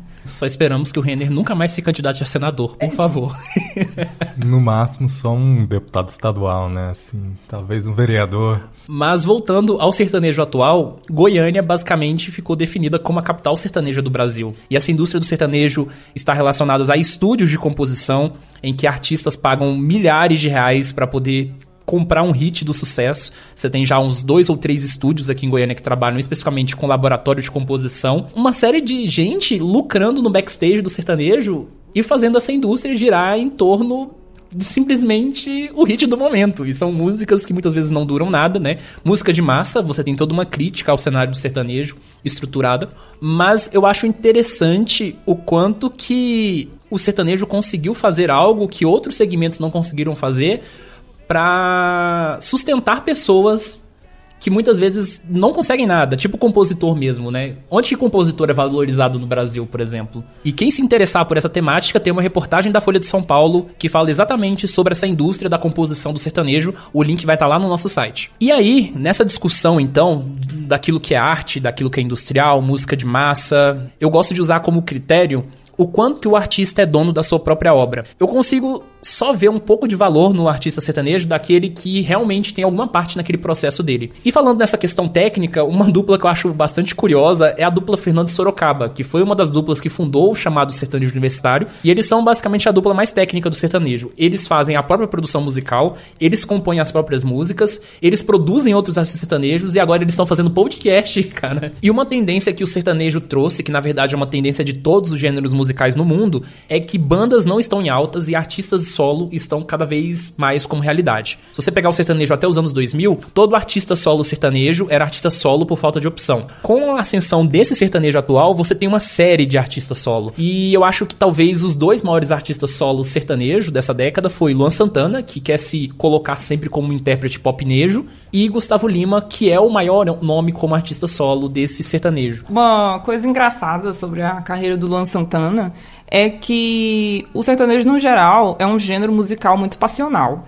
Então, sempre que ele tenta desviar dessa questão do sertanejo raiz, que é uma música passional sobre como você está se sentindo em relação a alguém, ele fracassa. É, em questão de vendas, em questão de sucesso, sempre que ele consegue retornar a essa questão de amor sem medida, é uma coisa mais visceral, ele sempre consegue emplacar outro hit. E aí, pra gente fazer um cenário geral da década com relação ao sertanejo, eu fiz uma lista de sucessos sertanejos pra gente ver até a mudança de discurso, a mudança de, enfim, daquilo que tava nas tendências. Não necessariamente as músicas que a gente trouxe aqui foram as músicas mais tocadas naquele ano, mas são uma música que representa bem o espírito do tempo naquele período. Então, 2010 eu trouxe como destaque Amo Noite e Dia, do Jorge Mateus, que vem exatamente de uma época em que eles se afirmam como uma dupla sertaneja de produção pop rock. Já em 2011, quando o sertanejo universitário atinge aí, entre aspas, o seu auge, você tem Ai Se Eu Te Pego, do Michel Teló, que foi um sucesso completamente inesperado, né? Foi uma música que vendeu 7 milhões de cópias no mundo como single. Isso é um número que nenhum single brasileiro trouxe até hoje. Nossa, nossa. Assim você me mata. Ai, se eu te pego. Ai, ai, se eu te pego. Ai, delícia. E foi o mesmo ano que o Gustavo Lima também fez sucesso com Balada, que era a música do Tchê Tchê Tchê. E com o sucesso de Ai Se Eu Te Pego e Balada do Gustavo Lima, 2012 seguiu nesse caminho também. Então, um sucesso muito grande foi Eu Quero Tchu, Eu Quero Tchá, da dupla João Lucas e Marcelo, que foi o único hit, né? Eles são basicamente One Hit Wonders. E Piradinha, do Gabriel Valim. Vale ressaltar quão independente da televisão era o sertanejo nessa época. Hoje em dia é um pouco mais independente. Mas esse Piradinha, por exemplo, estourou porque era uma música já que tinha algum reconhecimento, mas estourou mesmo. Porque virou a música da, da novela. Então, até o meio do, dos anos 2010, não só o sertanejo, obviamente, mas todo, toda a música pop brasileira girava em torno das novelas. E depois disso passou a girar mais em torno da, da internet, dos memes. Inclusive, mais tarde vai ter uma música que é a música que surgiu a partir de um meme e, e é esquisito. Aliás, a própria indústria do sertanejo, de composição, já está evitando a questão do meme porque eles já perceberam o desgaste. Então eles são muito rápidos em. É quase o capitalismo moderno mesmo. Ele passa por leves crises, mas ele se recupera a partir das crises. O sertanejo é uma representação muito legal do capitalismo do século XXI. Mas voltando ao nosso top de listas, 2013 foi o ano de Te Esperando do Luan Santana, que é uma música extremamente colenta, nojenta, é uma diabetes musical, mas ela já percebe de novo a volta da questão do romantismo, né? Que, por exemplo, nos outros dois anos estavam mais na questão da pegação. Já 2014, a, uma das músicas de maior destaque na, na década foi Domingo de Manhã, do Marcos Belucci, e Suite 14, que teve essa coisa da mistura do sertanejo com o funk, da dupla Henrique Diego e MC Guimê. Em 2015, você vê essa questão romântica continuando a ganhar força, né? 2015, por exemplo, foi o ano que Jorge Mateus lançou o seu último álbum com Dudu Borges e lançou Logo Eu, que é uma musiquinha que segue bem um estilo mais antigo, mas, mas ao mesmo tempo meio pop.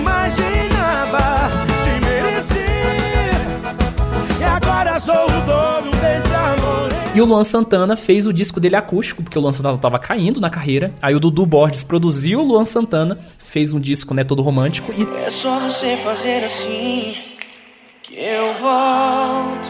Já 2016 é praticamente o ano oficial do feminejo. Então Simone Simaria é a história com regime fechado e as suas músicas sobre traição, sobre adultério. E a Nayara Azevedo, junto com a dupla Mari Maraíza, lançam 50 reais, que foi uma música também muito relevante nesse sentido. Não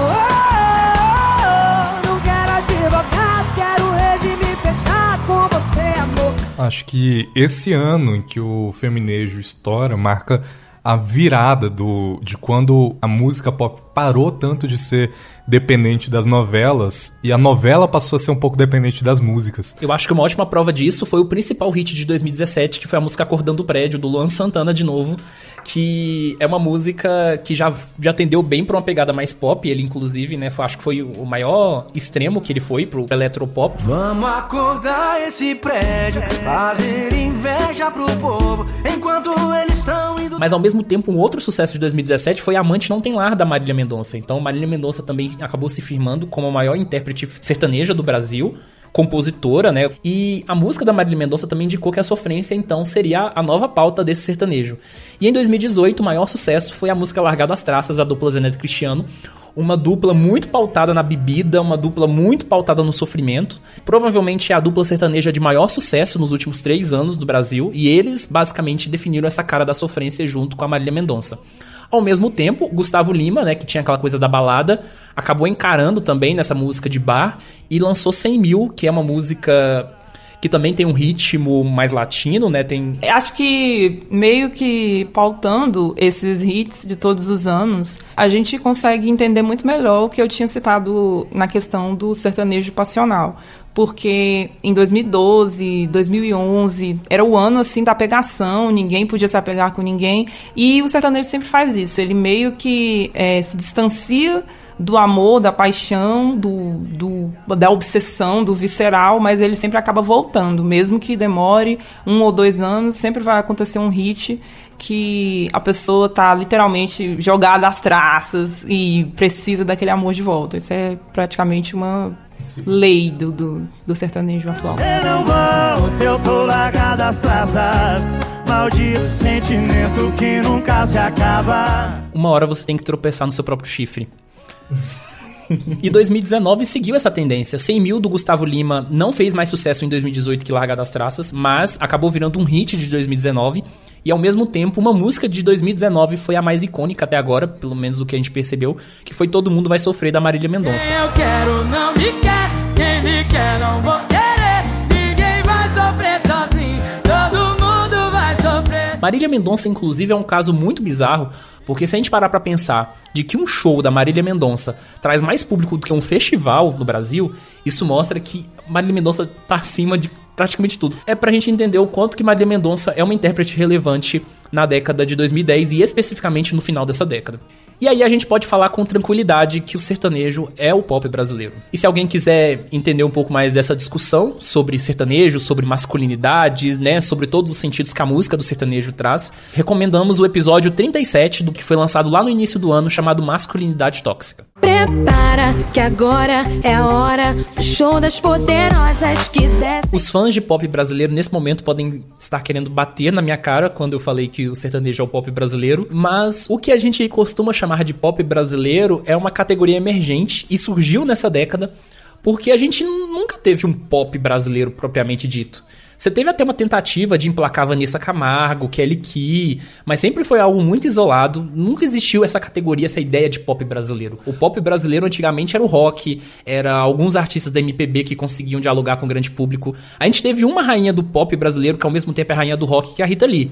Mas de lá pra cá você tem a tentativa de instalação de um pop brasileiro que é muito paralelo ao pop estadunidense. E o principal nome desse pop brasileiro na década de 2010 foi exatamente Anitta, que veio de Show das Poderosas, lançado em 2013, que era uma música que na época eu achei que a Anitta ia ser uma Only Hit Wonder, ela não ia fazer mais nenhum sucesso além de Show das Poderosas, e ela surpreendeu quando ela conseguiu se manter. Em 2015 ela lançou Bang, que foi exatamente a música que deu a cara para ela como artista pop, um estrelato acima de um estrelato, que curiosamente é contra-intuitivo pensar isso, mas a década de 2010 também provou pra gente que um artista não precisa lançar um sucesso. Ele precisa manter a imagem dele relevante dentro das mídias sociais. E a Anitta é exatamente isso. A Anitta é uma artista que não tem mais que quatro grandes hits. Eu, eu não consigo pensar em quatro músicas que o povão canta e, e sabe de cor da Anitta. Mas ela é uma artista muito famosa. O principal exemplo desses de lançar uma música mu- muito famosa e depois se estabelecer não pelas músicas, mas pela habilidade social nas mídias é a própria Jojo Todinho, né? É muito difícil que você saiba citar três músicas dela. Mas se você for ver as mídias dela, mídias sociais, são completamente cheias de gente, ela interage com todo mundo. Eu sou a maior fã viva da Jojo Todinho. Como pessoa, eu acho ela uma pessoa muito esperta, apesar de não parecer. Quando ela fez o hit Que Tiro Foi Esse, ela investiu todo o dinheiro que ela ganhou em ações. Então, ela consegue render frutos do dinheiro que ela ganhou até hoje e provavelmente em muitos anos ela ainda vai conseguir fazer isso. Essa indústria é cruel porque se a gente parar pra pensar, tinham artistas não conseguiram se manter e que tinham alguma coisa a dizer, como por exemplo a Luca, quando ela lançou Tô Nem Aí, Porta Aberta, em 2003. Mas ao mesmo tempo a JoJo é essa One Hit Wonder que talvez é o maior exemplo da década realmente. Voltando a esse cenário mais pop, a gente tem um caso de funk que foi incorporado pelo pop, foi uma tentativa de criação pop, que é a Ludmilla. A Ludmilla foi um outro investimento da Warner, e a Ludmilla se estabeleceu principalmente como compositora, mas ela, diferentemente da Anitta, não abandonou totalmente o funk. Falando também sobre outros nomes, a gente teve uma ascensão de artistas drags, principalmente com a figura de Pablo Vittar, o que é algo muito surpreendente, porque Pablo Vittar é literalmente a artista drag mais famosa do mundo. E essa, esse crescimento de Pablo Vittar ocorreu em 2017 principalmente com a música Sua Cara, que foi gravada junto com a Anitta. Ao mesmo tempo, saindo aí dessa linha meio Pride, né, da, da música, você teve o João Brasil estourando com Michael Douglas, também, que é um pop, né, que sai um pouco da linha. Essa música ela fez tanto sucesso que no próprio aniversário do ano passado, de 2018, do ator Michael Douglas ele tocou essa música. Isso fez muito sucesso, inclusive. Que isso? Michael Douglas! Mas teve uma, uma questão que chegou a ser surpreendente, que é a, o Pink Money, não só no Brasil, mas como no mundo inteiro, que artistas, para terem uma relevância do público LGBT, que querendo ou não, é um público que por ser muito atacado, por ser muito repreendido, ele acaba se protegendo e protege aqueles que, que, que, pertencem a ele. Artistas tentam se englobar no meio LGBT para ter essa proteção, esse culto a eles, como foi o caso da Anitta. Mas o surpreendente é como que isso foi, ocorreu muito do nada, ninguém percebeu. E só viram quando muitos artistas já participavam disso, ganhavam dinheiro, falam, ei, vamos lá, LGBT, não sei o quê mas nunca mais fazia nada em prol da causa. E... É aquela coisa muito, ah, eu gosto de gays, eu tenho até amigos que são. eu gosto muito de gays, eu trato até como se fosse gente. Seguindo essa linha aí de pop brasileiro, a gente teve também o caso da Isa, que estourou principalmente em 2018 com o álbum Dona de Mim, que vai um pouco mais na linha do Barry B, mas ao mesmo tempo flerta com esse pop geral. Ela é muito fã, por exemplo, da Beyoncé, né, que a gente vai falar também sobre a Beyoncé em breve. Mas por outro lado, você tem o pop fofinho, que também a gente pode chamar de MPB de FM. Então representada por nomes como Ana Vitória, Melim, Thiago York, Clarice Falcão, Marcelo Genesi, até a própria Sandy, que veio da dupla Sandy Júnior, e Sandy Júnior retornou também, né, a carreira em 2019 para fazer turnê. Esses que flertam com o MPB revelam um outro lado, que é a velha guarda que ficou cult. Você tem artistas antigos que são redescobertos pela juventude nessa década, e a própria música deles reflete isso. E um exemplo que eu vou trazer agora é a Gal Costa. Ela lançou o álbum Estratosférica em 2015 e isso deu um up na carreira dela de uma forma significativa.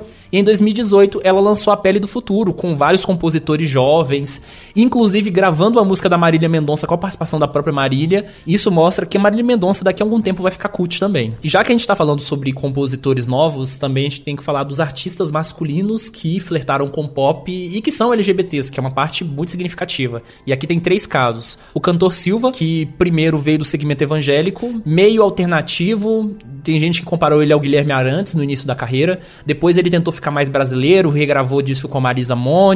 Depois, agora tá lançando álbum de axé. Enfim, o cara tá, assim, atirando para todo lado. Você tem o João, que é basicamente aquele tipo de pessoa, provavelmente, que num relacionamento, depois de dois dias, quer casar. Eu não aguento o melodrama dele, mas ok, faz parte do nosso tempo. E você tem o caso do DJ Jalu, que também tá aí nesse pop brasileiro ganhando um certo destaque.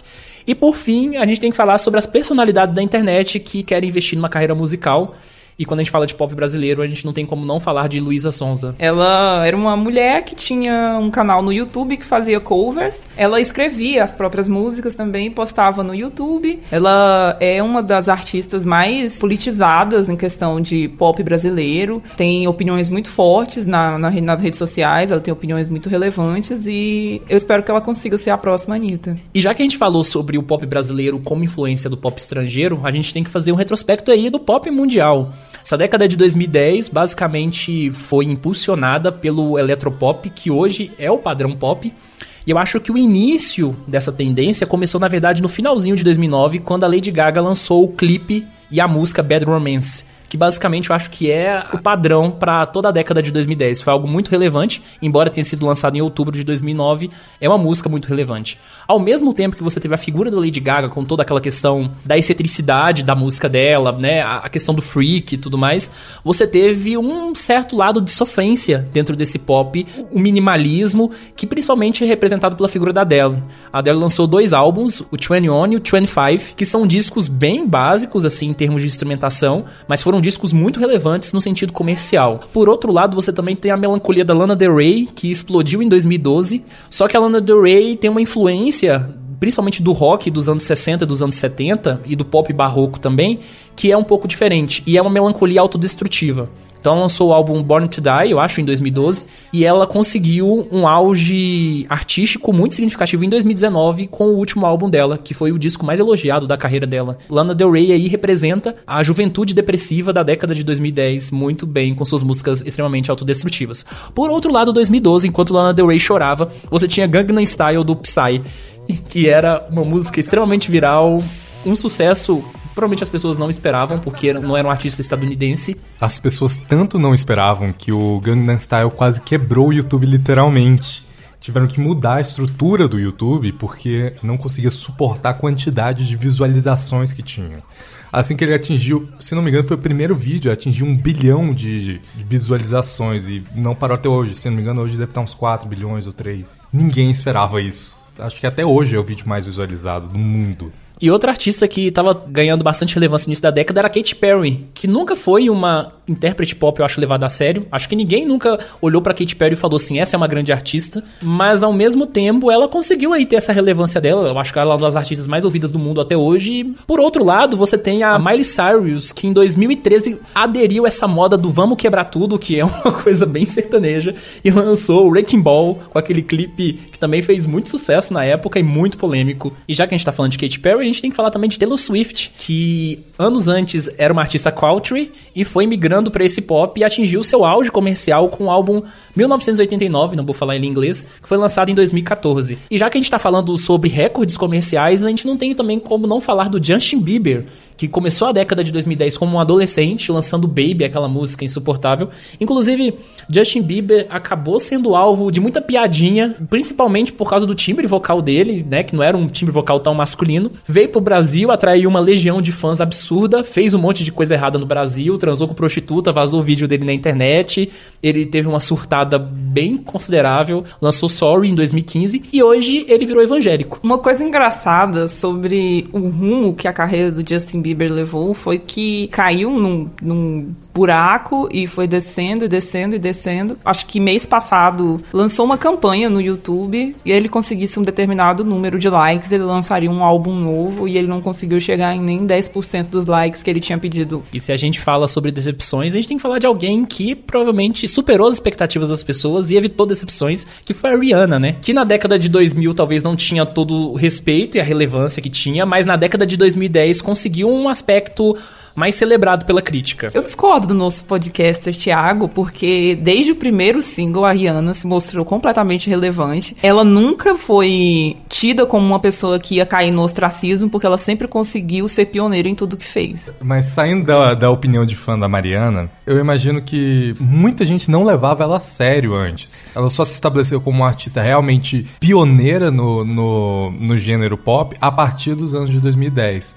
Antes disso, ela era tida como, olha, faz sucesso, mas provavelmente não vai durar muito. Uma espécie de Hilary Duff. E dá pra falar também sobre a Beyoncé, que é, talvez é a artista mais significativa, eu acho que dos grandes artistas né, desse cenário pop, e conseguiu uma aclamação crítica muito significativa. Só para vocês terem uma ideia, ela lançou então Lemonade em 2016. Eu não sou muito fã do trabalho da Beyoncé, mas eu consigo entender toda a relevância que ela trouxe, principalmente a relevância que o Lemonade trouxe, porque Beyoncé sempre foi uma artista negra que cantava para brancos. Isso é um fato que ela só aceitou quando ela lançou Lemonade. Então, os negros viram, conseguiram ver ela como uma pessoa que estava ali para eles e os brancos conseguiram ver como ela era uma pessoa que eles meio que tinham uma, uma visão dela de uma pessoa que ela não era. Então, que ela se consagrou tanto como artista como como uma pessoa negra que era o que ela é de verdade.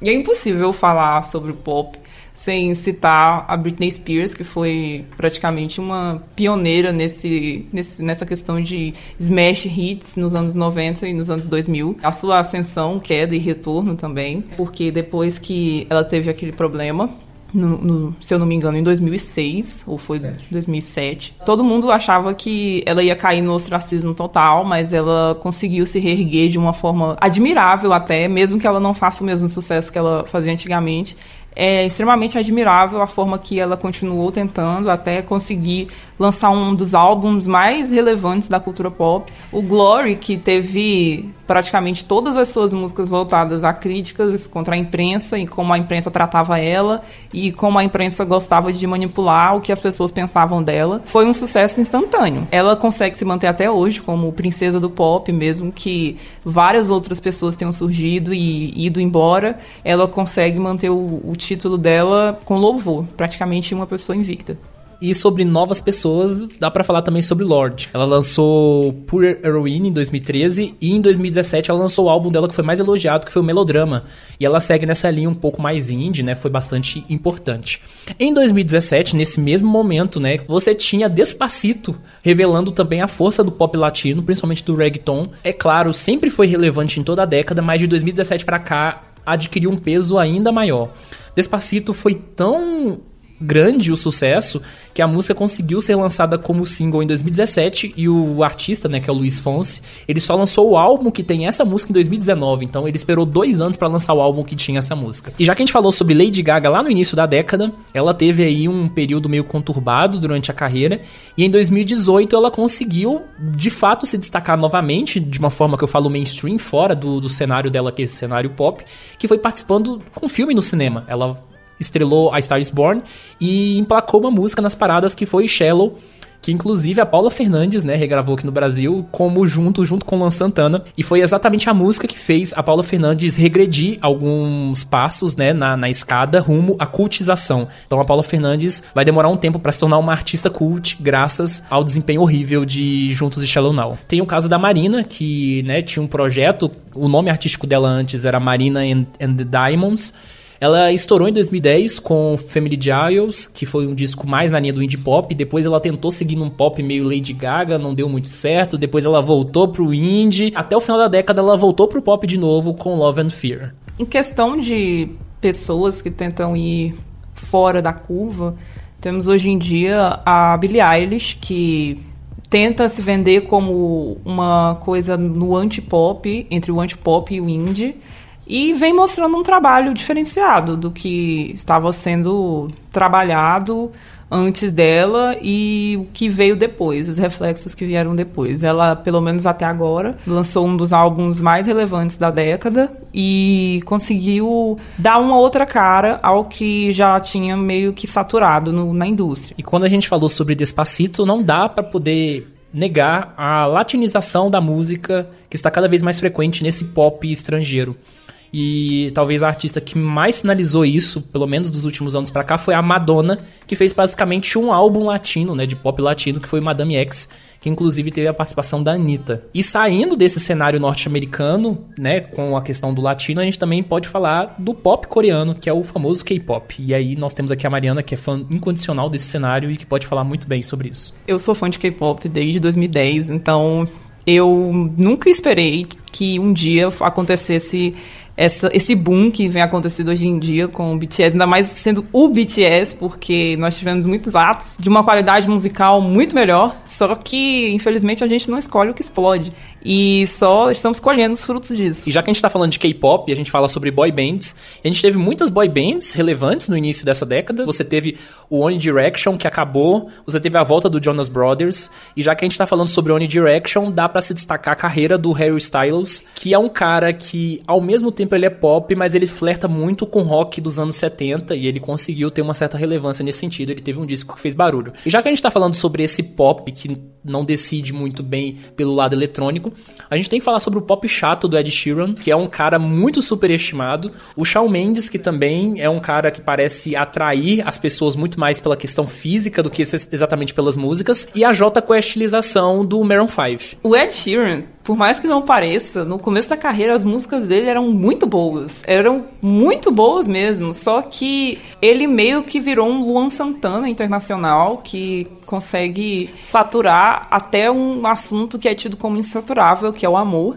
Ele, ele conseguiu de todas as maneiras possíveis e impossíveis deixar o amor insuportável. E para finalizar essa parte falando sobre pop, a gente não tem como desligar a relação do pop internacional e também do nacional com a comunidade LGBT brasileira. A quantidade de pessoas do Vale brasileiras consegue movimentar uma indústria de forma significativa, de forma que grande parte desses artistas fazem shows no Brasil de tempos em tempos e que eles conseguem ter um material exclusivo direcionado a brasileiros, como foi o caso da Katy Perry lançando o clipe com a Gretchen. Deseja todas inimigas vida longa, pra que elas vejam cada dia mais nossa vitória. Mas já que a gente tá falando sobre comunidade LGBT, a gente vai entrar no território do funk e falar de Valesca Popozuda. Valesca Popozuda iniciou a década de 2010 como um dos principais nomes do funk. Ela que tinha gravado até Mama com o Mr. Catra no início da década, conseguiu aí uma relevância muito grande em meados de 2013 com um beijinho no ombro e ela sempre aí direcionando essa coisa pra comunidade LGBT até o momento que eu acho que a comunidade LGBT se cansou da Valesca Popozuda e ela entrou numa onda de relevância. A década de 2010 também relevou a emergência do funk paulista. Hoje em dia a gente nem fala funk carioca, a gente fala funk de uma forma geral, porque você tem uma quantidade de artistas de funk de São Paulo que conseguiram destaque. E você, ao mesmo tempo, teve os artistas mirins ou adolescentes de funk, e o principal nome deles foi o MC Brinquedo. E o funk como meme também ganhou uma força maior com o MC Bin Laden,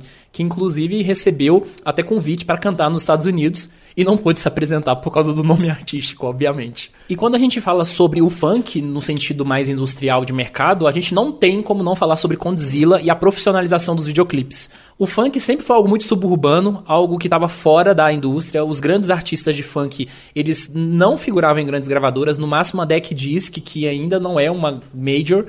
E o Condzilla trouxe então uma uma força assim, industrial pro funk que mudou a escala das coisas. Sim, ainda tem artistas como a Anitta, que eram do funk e assim que fizeram sucesso saíram completamente do movimento. Então, ressaltava o quanto que o, o funk não era popular, assim, no, muita gente consumia, mas não era como é hoje. E aí chegou o um momento que o funk virou o hit do verão, que não era mais axé, que não era mais forró, que não era mais nenhuma música assim, que a música do carnaval era um funk. Que começou mais ou menos com Deu Onda, do MC G15. Nesse momento, o funk começou a entrar nas grandes gravadoras. Você teve artistas de funks contratados pela Warner. A Warner foi a primeira delas que contratou a Anitta, Ludmilla e etc, mas empurrava elas pro pop. Mas a Sony, a Som Livre e a Universal começaram a trabalhar também com artistas de funk. Só que tem uma coisa interessante: o funk nas grandes gravadoras ele é menos político e ele é mais voltado pra putaria. E vocês acham que o Livinho é o maior artista de funk da década? maior artista de funk da década é sem dúvida a MC Carol. Eu não concordo muito, porque eu penso que a MC Carol lançou um grande álbum em 2016, que foi o Bandida.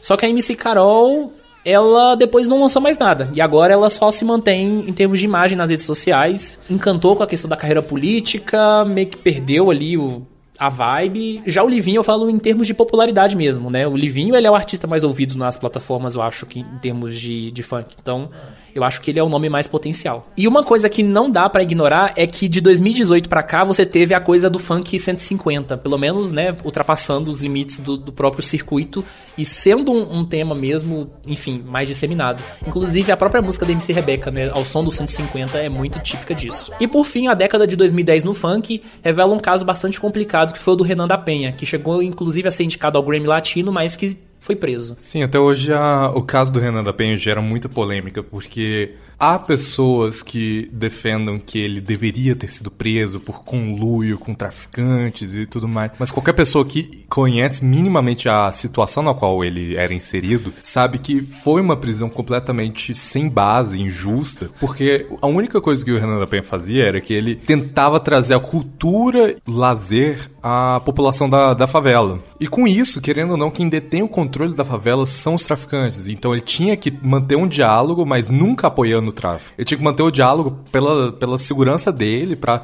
conseguir fazer os projetos dele sem problemas. E foi esse diálogo que, que teve ele preso, mas de maneira completamente arbitrária e sem, sem o mínimo de direito que um ser humano deveria ter.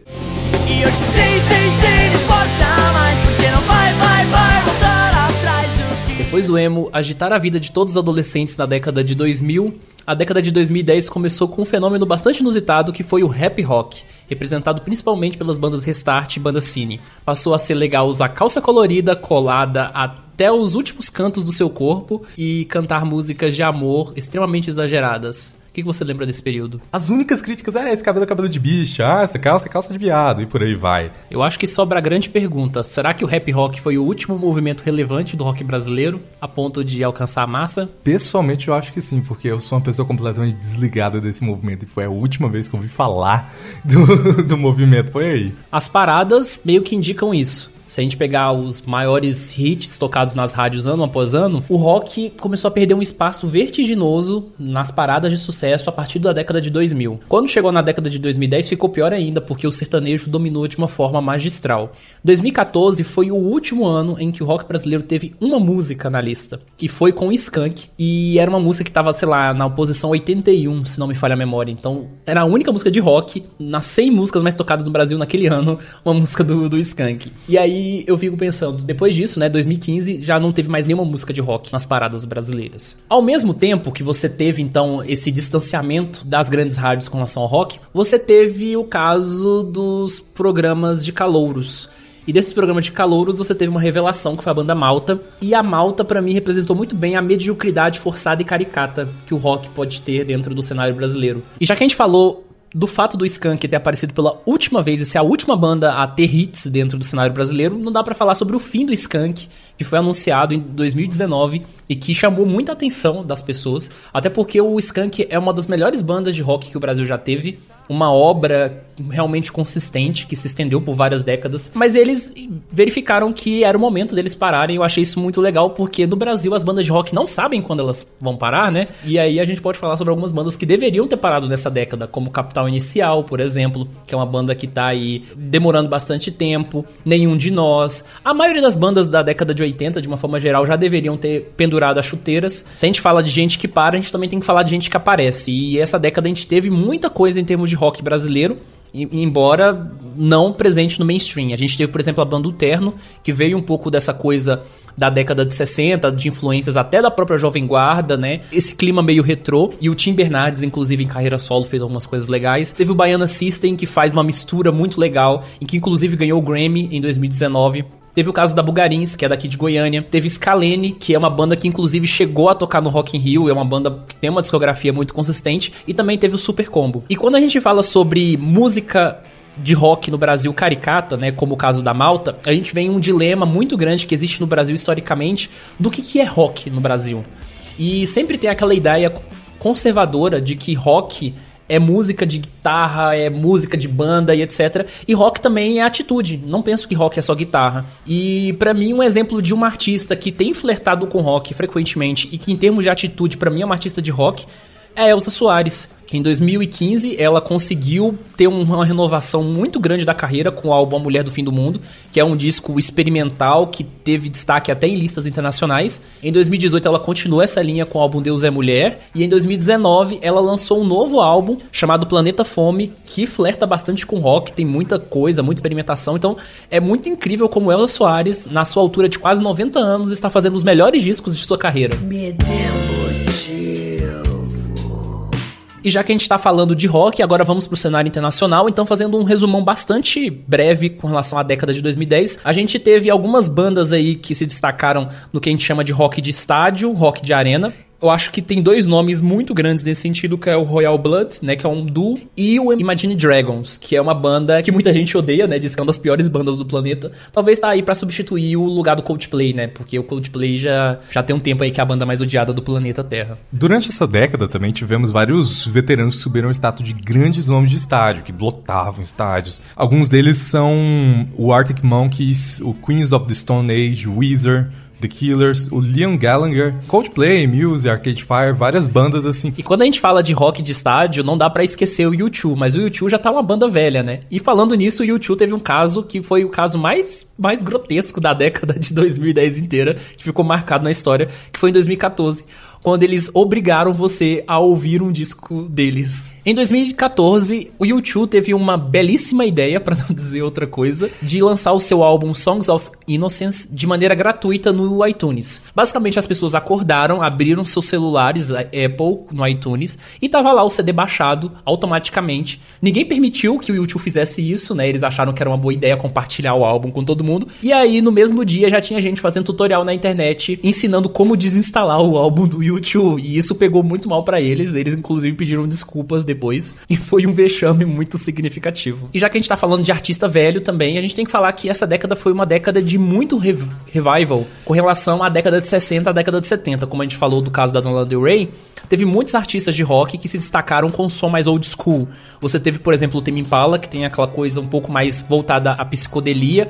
Você teve um Kno Mortal Orchestra, que tem um som bem anos 60. E o caso do Jake Bugg, que tem influência de muitos artistas dos anos 60, né? Ele disse que a maior influência dele é o Rolling Stones, mas a música dele às vezes é muito comparada com Bob Dylan. E aí eu quero destacar algumas bandas que foram despontando né, ao longo dessa década. E o Luca vai falar o nome delas porque inglês é com Luca. É, tem alguns artistas solo aqui, como Sam Fender e o Young Blood, e outras bandas como Idlers, o Everything Everything, Circle Waves e 1975. Aliás, eu acho que o 1975 talvez é a maior banda britânica da década. Eles têm se destacado por uma obra muito consistente e o disco dele de 2018 foi muito elogiado. E década de 2010 é a década em que as pessoas definitivamente colocaram no seu vocabulário a palavra indie. Uma palavra que não significa porcaria nenhuma, além de música independente, e música independente é uma coisa extremamente genérica, tão genérica quanto música alternativa. E quais foram os destaques do indie nessa década, Mariana? Eu acho que como como principal nome, assim, mais relevante quando a gente pensa em indie. Nós temos o Mac DeMarco, que é tão, tão conhecido pelas suas músicas, como também pelas suas atitudes nas redes sociais. Ele é extremamente irresponsável e tiram fotos bem bizarras, então as pessoas gostam de usar ele como meme. A maioria de todos os instrumentais que se usam nesses TikToks e essas coisas são de músicas do Mac DeMarco. Elas falam sobre o abandono que ele sofreu do pai e como a relação deles é meio conturbada. E outra característica muito frequente nessa década foi a mistura de gêneros, né? Se a gente falou lá no início do sertanejo no Brasil, que incorpora funk, que incorpora tudo no meio internacional, isso também se tornou uma marca muito grande, que é a colaboração entre artistas e também os projetos experimentais. E nós temos alguns exemplos. Teve a volta do Gorillaz, que para mim é a maior marca desse tipo de experimentação no, na década de 2000 e que tinha parado na década de 2010. Tem o caso do Fall Out Boy também, que é um nome bastante popular. E o caso Death Grips, que é uma banda que o Luca é fã incondicional. Uma banda que musicalmente é horrorosa, visualmente pior ainda. Todas as músicas são agressivas e, e, e mal construídas, assim, tecnicamente falando. O áudio é um lixo e eu amo ela exatamente por conta disso. É uma banda que faz isso tudo de maneira proposital e faz muito bem. E se a gente falou de indie rock, também tem o chamado indie pop. A gente falou, por exemplo, da Lorde, né, lá na, na seção de pop, mas tem alguns nomes que flertam às vezes com rock também, como a Steve Vincent, que lançou um álbum muito legal em 2017, que foi o Mass Education. E tem o caso da Grimes, que a Mariana com certeza vai ter o que falar. Sinceramente, não consigo pensar em um gênero que ela consiga se encaixar é muito disforme, mas é uma experiência incrível. Escutar as músicas da Grimes é maravilhoso. E também tem os nomes do folk. Então, por exemplo, posso destacar aí duas bandas, Mumford Sons e First Aid Kit. Tudo isso e muito mais você pode ter conferido em festivais pelo Brasil. Alguns muito mainstreams, alguns mais alternativos. Quando a gente fala de festivais, a gente fala de Rock in Rio, que sempre vive naquele dilema de ficar focado nos artistas de rock farofa com os nomes pop. E a gente teve poucas atrações realmente boas no Rock in Rio ao longo das edições dessa década. Uma coisa muito interessante que eu descobri esses dias foi que as pessoas sempre associam o Rock in Rio com rock. Elas sempre esperam Metallica, Guns N' Roses e essas coisas. Mas eu descobri que, na verdade, o nome do festival é um trocadilho com rocking. Então é tipo um festival para tremer a base. Realmente os roqueiros boomers não conseguem entender o trocadilho então, fica sempre essa questão de criticar todas as pessoas que são convidadas para o Rock in Rio todo ano. Inclusive, o próprio Medina, às vezes, parece que ele não sabe exatamente o que, que ele quer, né? Porque ele sempre vai tentar agradar esse público, sempre chamando alguma banda de metal, alguma banda de hard rock dos anos 80. Mas, às vezes, ele consegue até trazer uns nomes que nunca se apresentaram no Brasil e que, apesar de estarem em plena decadência, acabam sendo interessantes, como o caso do The Who, né? Que hoje é uma banda somente de dois integrantes, porque os outros dois morreram. E o caso do King Crimson, que também que é uma banda que tá todo mundo extremamente velho, mas se não me falha a memória, nunca tinha feito um grande show no Brasil. Então vamos falar do Lula Palusa, que traz ingressos caríssimos e atrações muito bizarras. Eles colocaram tribalistas entre os seus destaques. Depois, no ano seguinte, eles anunciaram Guns N' Roses como uma das atrações. Então, às vezes eles fazem umas indicações como headlines muito estranhas e por valores extremamente caros. E agora vamos falar de rap. Primeiro de rap no Brasil. Para mim, o maior artista de rap do Brasil nesta década foi o Jonga. E se a gente for falar então de rap mais conhecido, também teve o retorno do Racionais, que não lançava disco desde 2002 e eles lançaram Cores e Valores em 2014, que é um descasso. E agora é o momento de falar do rap internacional e a Mariana vai descascar artistas e amar outros aqui. Isso soou meio como Hora da Venenosa, mas tudo bem. No caso, por exemplo, o Chris Brown, que foi tido durante muitos anos como um novo Michael Jackson, até pelo próprio Michael Jackson.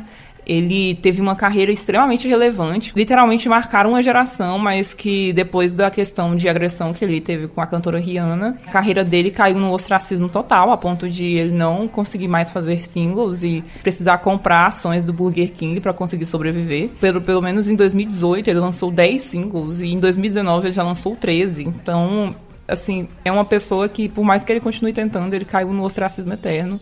Ainda bem, eu fico muito feliz com isso. O Eminem também, eu acho que o, o, caso mais visual que a gente pode ter de rappers que tentaram continuar presos em raízes, mas que não conseguiram. Tyler, The Creator, falou sobre isso, inclusive, uns, umas semanas atrás, que o Eminem parece que ele usa a mesma batida de música tem mais de 10 anos. Com a mudança da década, com a mudança dos estilos, ele não conseguiu acompanhar. Ele meio que prefere criticar o que a gente tem hoje do que se juntar e se adaptar para o novo público. Do... Então, isso meio que faz dele simplesmente um, um velhote que não, não consegue aceitar que as coisas mudam. Um dos casos mais recentes que a gente pode pautar em questão de sucesso foi o Travis Scott, que teve um sucesso meteórico com um álbum completamente genial que foi lançado. Acho que ele é um ponto fora da curva na questão do, do rap, do hip hop, porque ele literalmente estava fazendo shows para pouquíssimas pessoas e do nada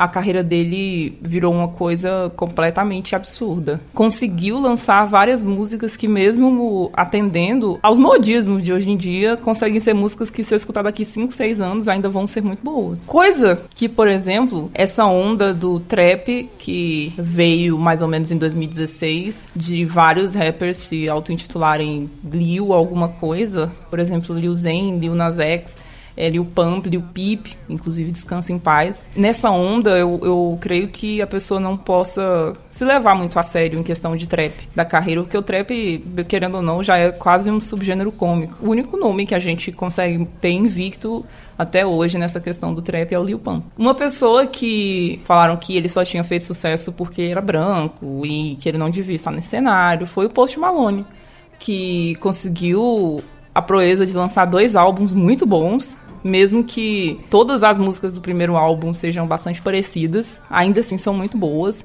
E ele conseguiu meio que criar um gênero só dele. É uma coisa que é muito difícil hoje em dia, principalmente nesse cenário. Ele conseguiu fazer algo que em qualquer lugar que você escute, você vai conseguir saber que é o Post Malone que está cantando. E o álbum dele que ele lançou, o último, é completamente maravilhoso. Ele conseguiu unir perfeitamente o pop com o rap, coisa que praticamente ninguém conseguiu fazer. Então eu não posso tirar os créditos dele ter feito isso. Tenho que dar o crédito também em questão de ascensão e queda ao Kanye West, porque ele tinha uma carreira muito sólida. Dez anos atrás ele se envolveu com a polêmica em questão da Taylor Swift e a carreira dele deu uma despencada, ele quase caiu um ostracismo irreversível, mas ele conseguiu se reerguer e hoje lançou um dos melhores álbuns desse ano, Jesus Skin, e que é maravilhoso. Acho que em questão de artistas super valorizados, sem dúvida para mim entra o Drake, porque não consigo, acho que nem em questão de eu ser muito fã do Kanye, eu simplesmente não consigo dar muita bola pro Drake. Eu acho ele ele é basicamente Justin Bieber negro. Então, assim, ele sinceramente não acrescenta em nada no cenário de rap, hip hop. Então, assim, para mim, ele é uma pessoa completamente irrelevante. Diferente do The Weeknd, que conseguiu trazer de volta uma coisa que apenas o Michael Jackson tinha conseguido fazer antes, que era uma voz um pouco mais aguda. Não consigo me surpreender com os álbuns que ele vem lançando, porque eu sempre espero muita coisa dele. E até hoje ele supriu todas as minhas expectativas em questões de artista. Próxima pauta aqui seria o rapper Tentacion, só que lendo comentários na internet, muitas pessoas acham que ele foi um, um, rapper completamente revolucionário, mas literalmente tudo que ele fez já tinha sido feito por outras pessoas, muito melhor. Foi um artista completamente super valorizado, irrelevante, problemático, que simplesmente veio e foi Ainda bem que foi. Um artista que nós não podemos deixar de opinar e nem falar sobre é o Frank Ocean, que meio que veio de, de, de mansinho, mas conseguiu mostrar que tem uma qualidade musical praticamente incomparável.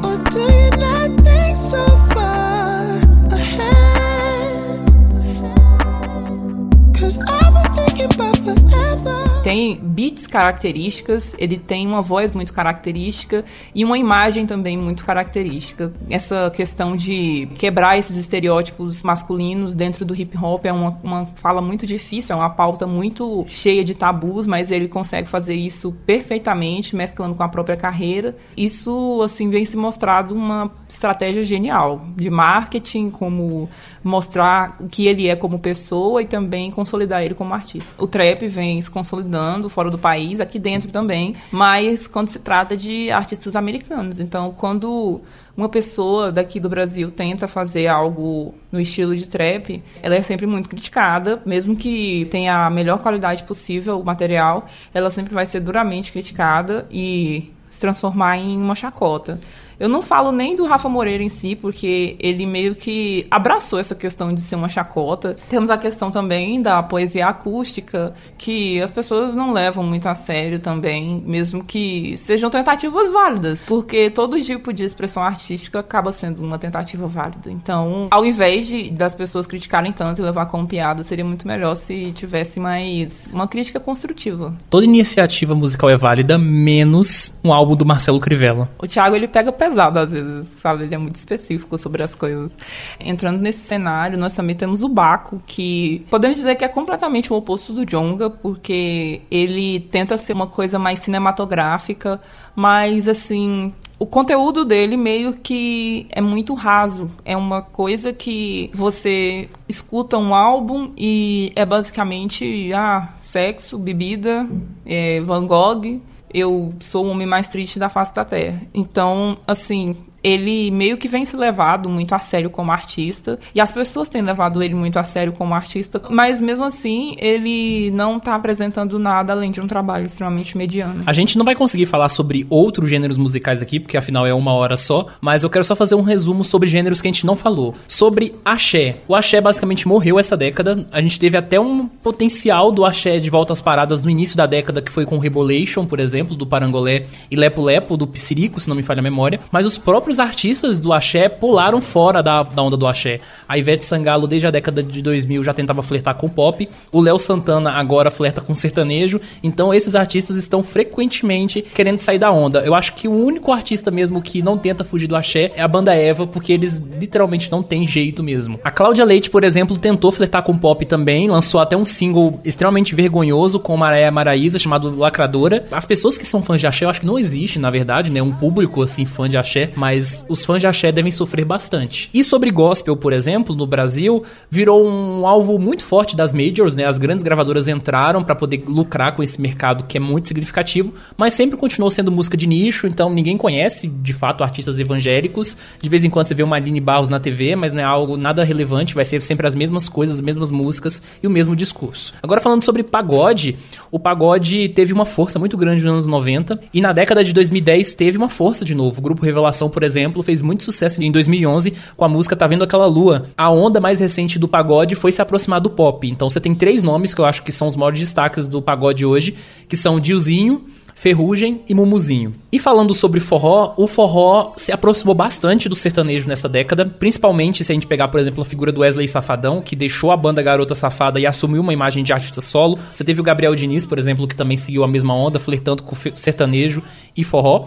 E esse forró atual, esse forró eletrônico, ele é muito a base do Aviões do Forró nos anos 2000. Então podemos dizer que Xande Avião e Solange Almeida basicamente criaram o forró atual que muitos artistas adotam. E por fim, falando sobre o Brega, né? O Brega também teve uma aproximação do sertanejo em certa medida. Você teve o Pablo em 2014 que foi um grande sucesso em 2014 com a música Homem Não Chora e outros artistas que são do cenário sertanejo, mas que tempos em tempos ficam flertando com brega, como por exemplo Léo Magalhães. E para relembrar alguns álbuns que foram importantes nessa década, a gente fez uma lista de 2010 a 2019 de álbuns que foram importantes. Não necessariamente foram escolhidos como os melhores da década, mas frequentemente apareceram em listas. Então a Mariana vai citar aí ano a ano para você. Em 2010, nós podemos pautar o legendário My Beautiful Dark Twisted Fantasy do Kanye West. Em 2011, nós podemos citar o Take Care do Drake. 2012, o Channel Orange do Frank Ocean. Em 2013, Like Clockwork, do Queens of Stone Age. 2014, o Salad Days, do Mac DeMarco. 2015, To Pimp a Butterfly, do Kendrick Lamar. 2016, o Lemonade, da Beyoncé. 2017, Melodrama, da Lorde. Em 2018, nós podemos citar o I Briefly Kid into the Online Relationships, do 1975. Em 2019, nós podemos, assim, sem dúvida, citar o When We Will Follow Sleep, Where Do We Go, da Billie Eilish. E músicas desses álbuns e desses artistas e muitos outros estarão lá no nosso perfil do Spotify, numa playlist específica de década de 2010. Provavelmente aí mais de 200 músicas.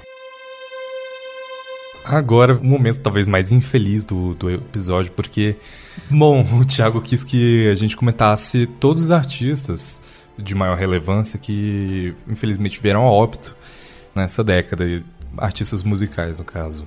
E eles são o Ed Wilson, de 2010, que faleceu em 2010, a Amy Winehouse, em 2011, Whitney Houston, em 2012, assim como a Donna Summer, também em 2012 o Chorão e o Champignon em 2013 e o MC da Leste também em 2013, né, na situação horrível que ele passou. O Paco de Lúcia em 2014, o Jair Rodrigues também, Nelson Ned. Já em 2015 teve o Cristiano Araújo naquele triste acidente de carro, o Júpiter Marçan B.B. King, teve o Lemmy Kilmister do Motorhead. E no iníciozinho de 2016 veio óbito o David Bowie, como a gente comentou até no episódio 30, o Bumba Meu Bowie. Prince, em 2016 também veio óbito. Agora vem um ano com maior lista de nomes, então vou citar um pouquinho rápido. Que em 2017 vieram óbito Leonard Cohen, o Greg Allman, Belchior, Chuck Berry, Fats Domino, Luiz Melodia, Tom Petty. Em 2018, infelizmente faleceram a Aretha Franklin, o Avicii, Mr. Catra, o XXX Tentacion. E para terminar, no último ano da década, em 2019 foram o Gabriel Diniz, naquele acidente péssimo, o André Matos, a Beth Carvalho, o João Gilberto e o cantor Serguei. Cururu, cururu, cururu, quem apertou o play já deu um cu. Depois de falarmos sobre as músicas nacionais e internacionais, chegou o momento. Never gonna give you up. Never gonna let you down. Você pensou que esse era uma introdução do Thiago, mas é Rick Ho, você foi trollado. É o momento da gente entrar em mais um bloco do nosso episódio gigante de retrospectiva da década de 2010 e cumprindo fielmente a nossa proposta. Cada bloco tem pessoas do Introvertendo. É o primeiro episódio da nossa história com todas as pessoas que compõem esse podcast. E agora eu estou com Thaís e Michael. Olá, olá, aqui é o Gaivota e você foi trollado no melhor estilo anos 2000, apesar de estamos falando dos anos 2010. É, olá pessoal, eu tô me preparando aqui para ficar mais perdida nesse episódio do que eu fico nas partidas de RPG. E neste bloco, inicialmente vamos falar sobre jogos, os principais lançamentos da década, as nossas experiências com jogos e, claro, principalmente aqui, falar também das coisas que nos irritaram durante esse período com relação às práticas de diversão. E de forma específica, especial eu queria agradecer ao Vim Lima por ter feito algumas indicações aqui de jogos pra gente falar nesse bloco. Um abraço para você. Momento fofinho, mas antes que vocês fiquem animados aqui, eu quero relembrar que esse é um bloco que tem eu, senhorito Gaivota nele.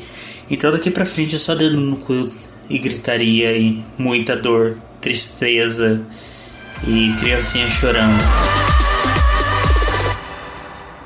Então, Michael, já que você manja muito mais de jogos do que eu, por que, que você não fala um pouco aí sobre o que te, você tem mais em mente? Vamos dar um recap de como a gente começou os anos 2010. E a gente pode resumir isso em uma palavra simples: muito.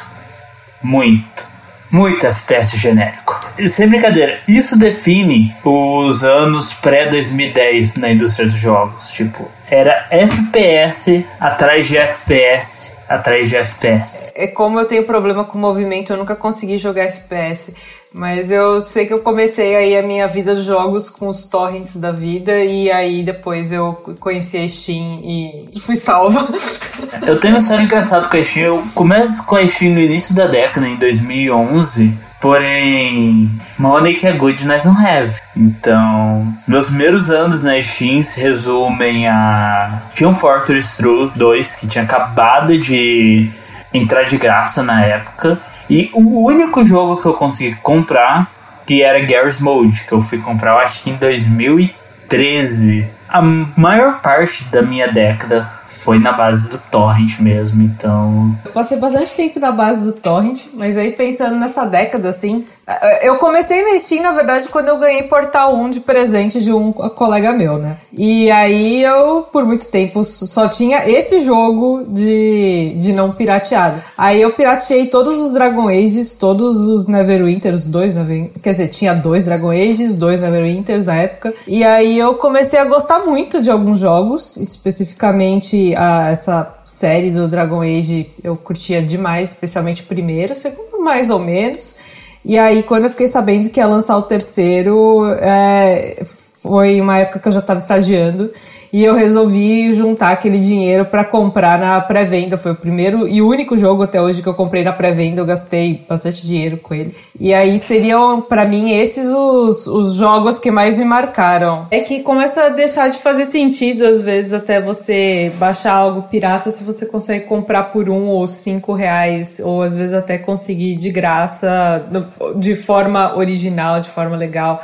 Para mim, o Dragon Age foi justamente o jogo que marcou isso, né? Foi aquele jogo em que eu decidi investir porque eu gostava dele, que eu queria ter os pacotes sem ser simplesmente pelo torrent. E nessa década, com certeza, foi a franquia que mais me, me cativou. E pegando o gancho da questão da popularização do gênero de RPG, o surgimento de um gênero que vai ficar muito popular essa década e basicamente se tornar o gênero mais popular dessa década, que são os MOBAs. Ali com Dota, com sendo uma modificação do Warcraft 3, que apesar de ser, em termos de história, um RPG, seja uma franquia de um MMORPG, o jogo em si é um RTS, um jogo de estratégia de tempo real, mas mesmo considerando isso, você tem dentro dos MOBAs ali aquela influência das histórias de RPG bem evidente na, na criação dos designs, na criação do mundo em que eles se passam. Até que de repente você não tem mais e você chega em 2016 tem o lançamento de Overwatch, que basicamente dane-se. A partir de agora a gente vai usar todo esse conceito de MOBA em um FPS com microtransações e com isso a gente consegue juntar a tríade do câncer que assola a comunidade gamer.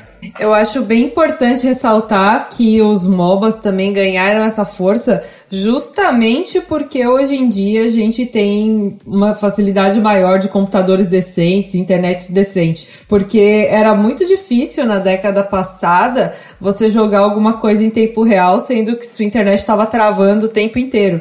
E às vezes você jogava contra alguém, sei lá, da Europa, dos Estados Unidos, coisa do tipo, a internet deles muito boa.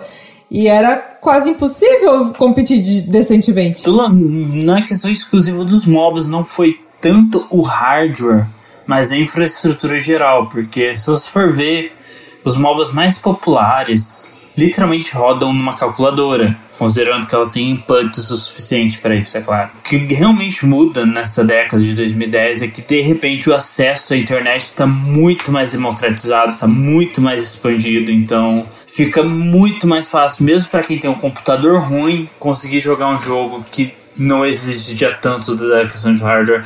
Também teve uma mudança de hardware, porque atualmente, mesmo os computadores ruins têm uma capacidade muito superior de lidar com dados do que os computadores antigos, porque se você vê até 2008, 2009, o computador comum, o computador médio do brasileiro, mal e mal rodava o Windows XP CS 1.7, você vê agora, no meio pro final da década de 2010, é difícil você achar um computador que não dê conta pelo menos de rodar Windows 10 e League of Legends. Nesse cenário que você tem meio que nessa década que você tem uma certa divisão assim no estilo de jogos, não por gênero, mas por mercado. Você tem basicamente três grandes ramos de jogos que vão ser o staple da, do, do mercado gamer atual. O primeiro, que os MOBAs atualmente dependem mais, que é o gênero, abre aspas, gênero free to play, os jogos gratuitos para se jogar. Depois você tem os jogos tradicionais, os que a gente chama de AAA, é, jogos de alta qualidade feitos por grandes empresas, com grandes investimentos. E você tem aí nessa década algo que os outros dois já existiam antes, é, eles continuam fazendo sucesso nessa década, beleza? E você tem algo que chega novo no cenário, ou algumas pessoas vão considerar um ressurgimento, mas pode dizer que pelo menos do jeito que tem agora é algo novo, que é o surgimento de jogos indie, jogos feitos por pequenas empresas, às vezes até por uma pessoa sozinha, muito menos focados no ganho financeiro. Você volta a ter aquela questão do jogo, do videogame como uma forma de expressão artística. Se encontre como em todos esses jogos, dos antigos jogos de navegador, do, daqueles FPS horríveis, tipo point blank, combate arms, até os jogos mais refinados, como esses arcade simulators, são nesses jogos que surge o conceito de microtransação. Basicamente o que acontece? Esses jogos são gratuitos para se jogar. Como que a empresa que fez eles vai lucrar com eles. Vendendo tudo que seja possível dentro do jogo, que não seja o gameplay em si. Esse é o grande passo que acontece, que isso que já era comum nos jogos free to play, faz essa tradução para jogos pagos, que é o grande que é da questão. Você já pagou pelo jogo e de repente agora você tem que pagar por conteúdo dentro do jogo que, honestamente, para mim que sou da velha guarda é um absurdo. E chegou um ponto que isso chegou tão ridículo que até Minecraft tem sistema de microtransações. Uma, uma, um ponto assim a se destacar também nessa questão do The Sims, que a EA é mercenária não só em ter criado DLCs muito caras, que realmente eram DLCs preço de jogos inteiros, mas mas além disso, tinha a loja lá dentro em que você comprava ou uma casa, ou roupa, ou uma cor diferente para pintar a sua parede e eram coisas pagas. Existia também a possibilidade de colocar conteúdo gratuito ali, feito por fãs, coisas do tipo, mas eles conseguiam ganhar de todo jeito. Eu, eu, eu, eu fico feliz, assim, de. Eu nunca comprei o The Sims. Na verdade, o meu ex-namorado ele comprou um outro jogo e aí o The Sims veio de graça, só que era um código, né?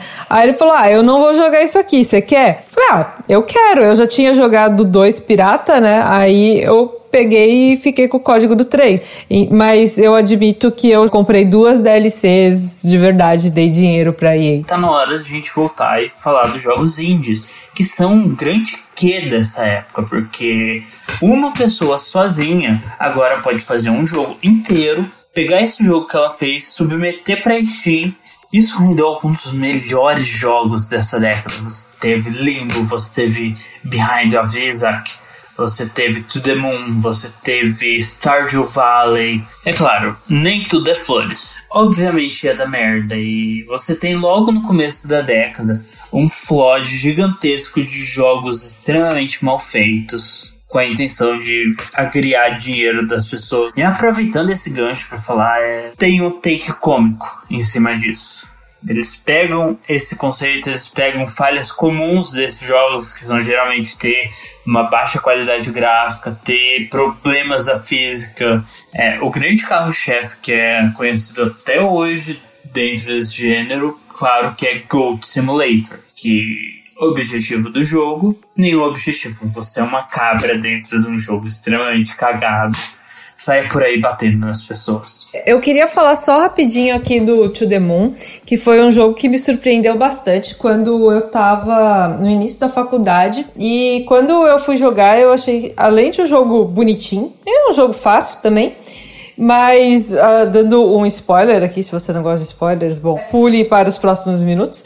Mas a personagem do, do jogo é, é Asperger, e eles falam sobre isso durante o jogo. Tem a parte das consultas dela, de algumas, de algumas dificuldades que ela tinha, então eu achei uma coisa interessante. E eu joguei depois que eu já tinha tido meu diagnóstico.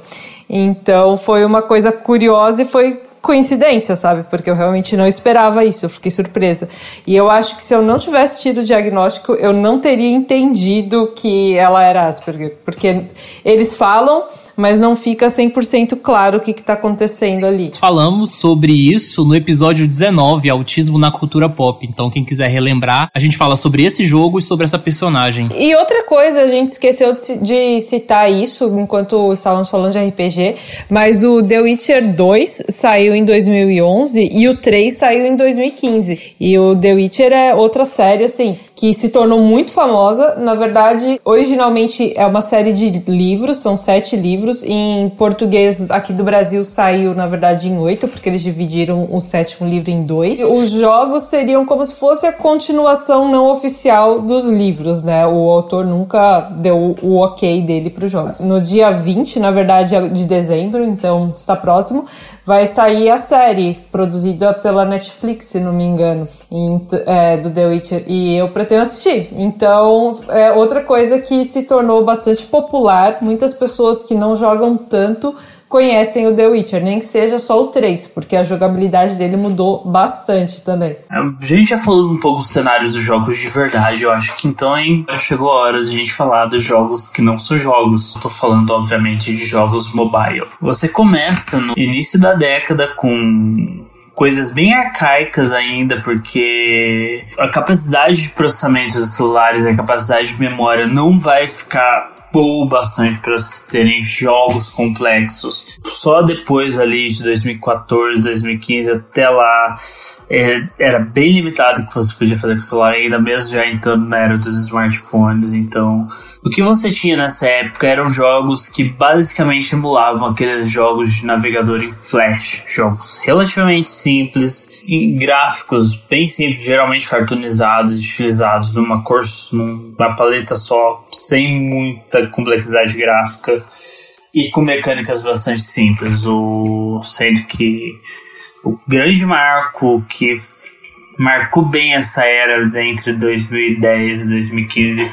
Felizmente para os jogadores de celulares, essa vida sofrida de celulares com menos de 1 GB de memória RAM acaba pelos idos de 2014 e dali para frente você tem um crescimento no que você na capacidade de processamento dos smartphones e isso permite que você tenha finalmente jogos de verdade rodando dentro de celulares. E o gênero que provavelmente mais se beneficiou disso foi um gênero que a gente acabou não falando aqui ainda e eu tava aproveitando inclusive esses ganhos para falar porque é um gênero muito popular no computador, mas é ainda mais popular nos celulares, que são os Battle Royales.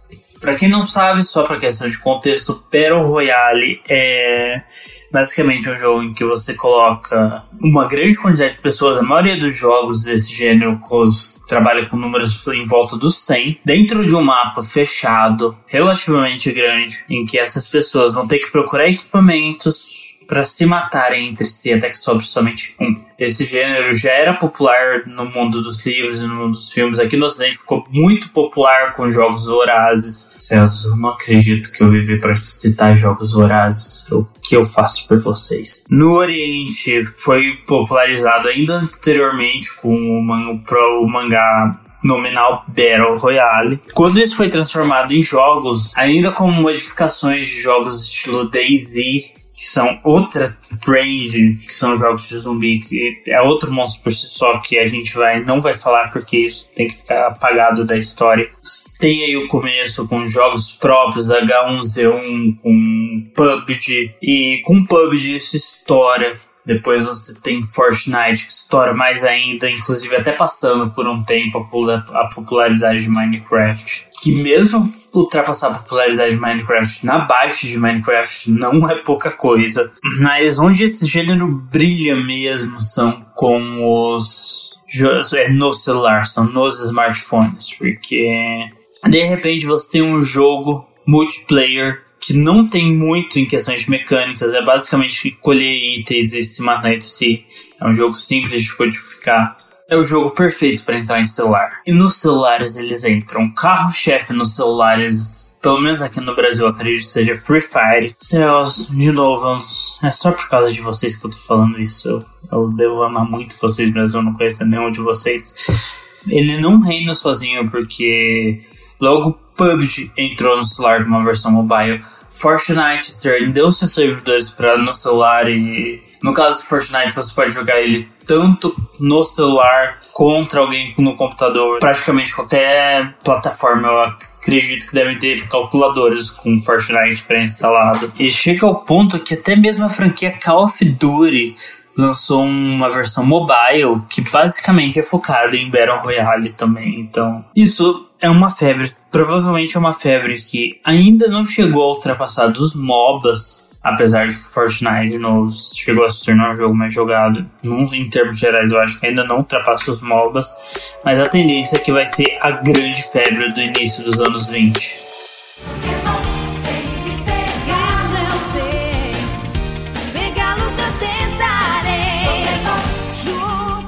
Pokémon é o ponto alto da década para mim.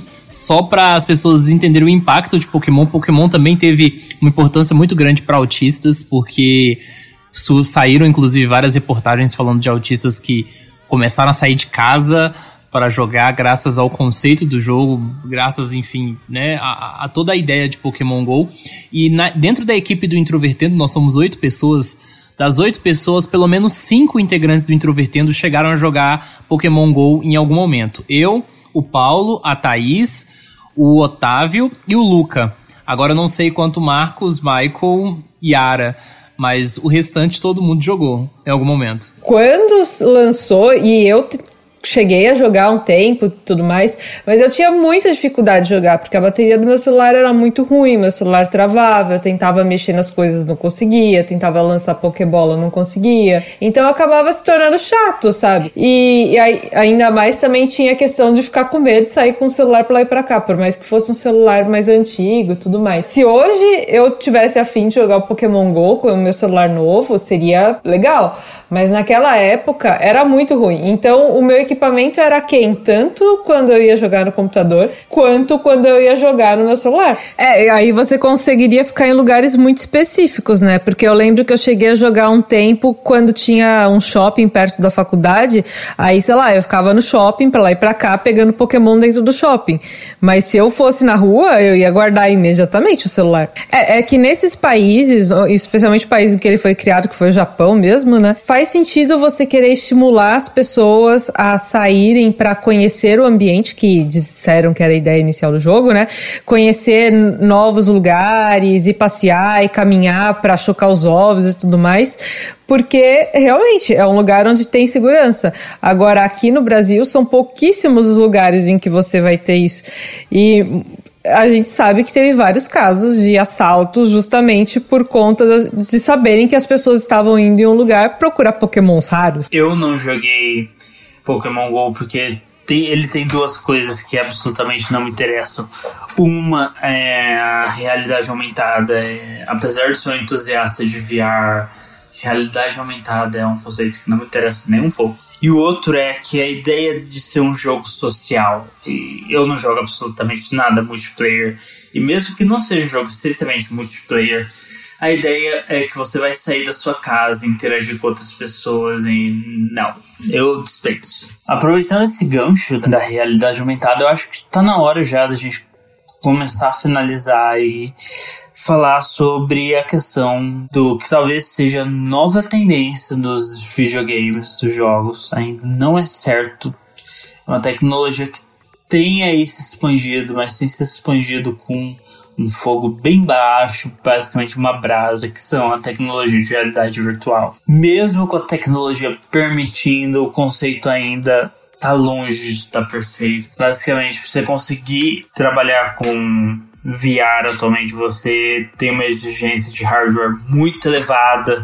O próprio VR em si já não é uma tecnologia barata ainda. Então, isso tem limitado, isso tem sido talvez o principal fator que tenha limitado a expansão do VR. O outro fator que tem limitado a expansão dela, pelo menos nessa década, foi que, novamente, a tecnologia ainda não foi aperfeiçoada. Não é todo mundo que consegue ter uma boa experiência de jogo ainda. Falando em Valve, falando em Half-Life, a gente termina essa década com um choque que é o anúncio de Half-Life Alyx, um título AAA da Valve, da sua principal série ainda que seja uma prequel, exclusivo de realidade virtual. Isso, junto com o fato da Valve ter lançado recentemente seu próprio headset de realidade virtual, tem demonstrado aí que, de uma forma bem clara, que para Valve, uma das gigantes desse mercado, a tecnologia de realidade virtual tem futuro e é promissora. Inclusive, vocês ouviram primeiro aqui do Gaivota. Não fiquem surpresos se vocês ouvirem isso depois, mas é bem provável que no futuro próximo a Valve acabe lançando um headset de entrada, digamos assim, um headset voltado a ter o preço mais baixo possível, porque esse último headset que ela lançou teve o conceito de ter a melhor tecnologia possível de um headset ter e literalmente foi voltado a testar os limites da tecnologia então, é bem provável que agora, jun, pro, provavelmente junto com o lançamento de Half-Life Alyx, ou logo em seguida eles lancem um, o próprio headset deles em versão budget para tentar ver se eles conseguem com esse pacote alavancar o mercado e ver se finalmente o VR se torna o futuro. Eu queria dizer que agora nessa onda também estamos tendo jogos em que as pessoas estão transando basicamente com seus dispositivos, né? E virando vídeos bem famosos na internet, né? Tem um vídeo, inclusive, muito marcante nessa década. A gente vai falar Nossa, muito gente, tô de... sabendo disso não. Explica esse troço aí. Que um cara tá chegando na casa dele, provavelmente com o irmão dele, e o irmão dele está chupando um pênis, assim, aleatoriamente no jogo, e aí ele é pego de surpresa pelo irmão que, que entra dentro da casa. Enfim, é algo frequente. Eu também já vi de uma mulher idosa também, já fazendo a mesma coisa, então tá bastante popular. Desculpa, eu não entendi o que é esse jogo ainda, cara. É, então, Thaís. Você sabe que é hentai, né? É óbvio, você sabe. Sim.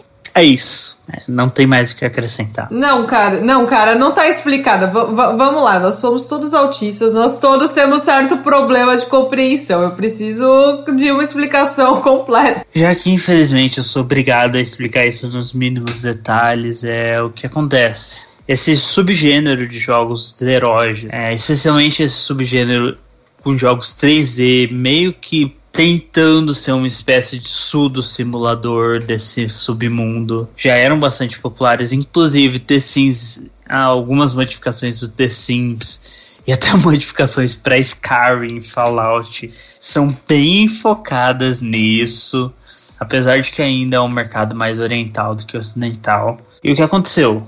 Ocorreu esse grande passo, porque você pensa, a ideia do VR a ideia da realidade virtual é te dar esse input, esse essa habilidade de interagir com o mundo virtual da forma mais natural possível. Então, foi meio que natural que as pessoas de origem asiática pensaram com seus parafusos ali. Bem, a gente tem essa tecnologia, a gente tem esse gênero de jogos. E assim surgiu um todo subgênero de jogos de VR focados nesse então. Não, mas como assim? Não, não tem, tem várias pessoas no jogo? Obviamente vocês ficaram curiosos porque vocês ainda estão ouvindo isso e vocês não pularam. Céus, vocês são os putas dos degenerados. É, vocês querem uma recomendação? Eu sei que vocês querem uma recomendação.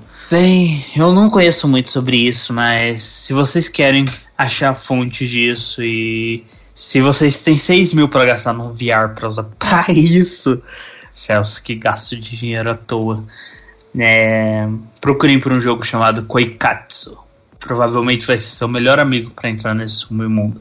Tanto porque ele não é um jogo exclusivo de VR, tanto porque ele tem uma versão light na Steam. Eu não devia falar mais nada, tô me comprometendo aqui, eu não sou um degenerado que nem vocês. Que curioso. Espero que você esteja satisfeito agora. Eu gravei isso. Ai, ai, pa parece engraçado só saber que, que tem isso, mas enfim. É, cada, é, é bom que as pessoas se divirtam com suas próprias coisas, né?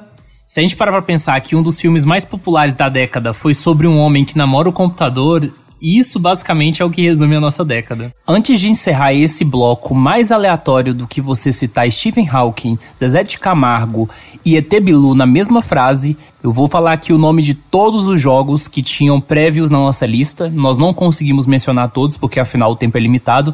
Então essa é uma forma aí de fazer crédito à lista que o Vim fez pra gente e também para vocês saberem quais foram as coisas da década que poderíamos ter dito aqui de forma completa. 2010, Fallout New Vegas, Donkey Kong Country Returns, Limbo, 2011, Dragon Age 2, Portal 2, Minecraft Pocket Edition, Skyrim, To the Moon, The Witcher, 2012, Paul, 2013, Pokémon XY, Dota 2, GTA V e em 2014, Donkey Kong Country Tropical Freeze, Dragon Age Inquisition, quinta edição de Dungeons and Dragons, God Simulator, The Sims 4, em 2015, The Witcher 3, 2016, Overwatch, Pokémon Go, 2017, Free Fire, 2019, Resident Evil 2. É isso aí. Nós temos que fortalecer o seu rabo. Vamos! Thaís, muito obrigado. Fala aí. É, bom, obrigada pessoal. É, espero que vocês encontrem aí cada um o seu estilo de jogo e que aqui as dicas que a gente deu sejam aproveitáveis e que na próxima década a gente tenha mais jogos muito bons, porque apesar de a gente ter tido uns mais ou menos, a gente teve vários que foram muito, muito legais e que deu para gastar muitas horas da nossa vida enfiado no computador. Mas é isso, até mais. Eu tô transando, idiota. Pare de me mandar mensagem.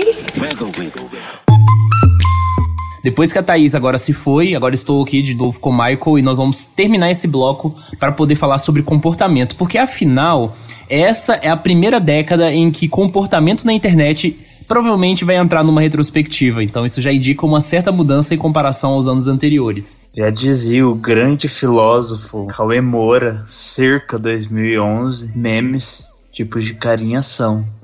Uns são bons e outros não. Damn, baby, you got a bright future behind you. Acertou, miserável. Deixa eu ver. Basicamente, a gente começou com pinturas cavernísticas super simples, chamadas de Rage Comics. Basicamente, uma retro-representação das antigas pinturas das cavernas que a gente fazia para demonstrar quando alguém tava com um buchinho cheio, buchinho vazio. E isso durou na grande era dourada dos memes da internet, quando eles ainda eram bons. Circa 2011 até aí persistindo no finalzinho entre 2013. Porém, já nessa época de 2013 você já começa a ver uma transição no que é popular na internet, com o que eu chamaria de proto shitpost, que são aquelas páginas que ainda sugam muito do estilo cavernístico das Rage Comics, mas começam a ter aquele conceito de meme zoeiro, meme... Quase metalinguístico em certa medida também. Grandes formadores de memes brasileiros, é onde vai surgir a Etelândia, aí onde vai surgir a South American Memes, né, porque ainda era adolescente. Prosseguindo, você tem a as primeiras grandes ramificações desses memes metalinguísticos e você vai tendo uma variação maior aí pelos anos de 2014 para 2015. Três basicamente grandes grupos de memes dessa época. Você tem os memes, eu não sei quem consideraria de meme, mas obviamente eu ia considerar, senão não teria se tornado meme. Aqueles memes tipicamente universitários com figuras extremamente questionáveis e humores mais questionável ainda.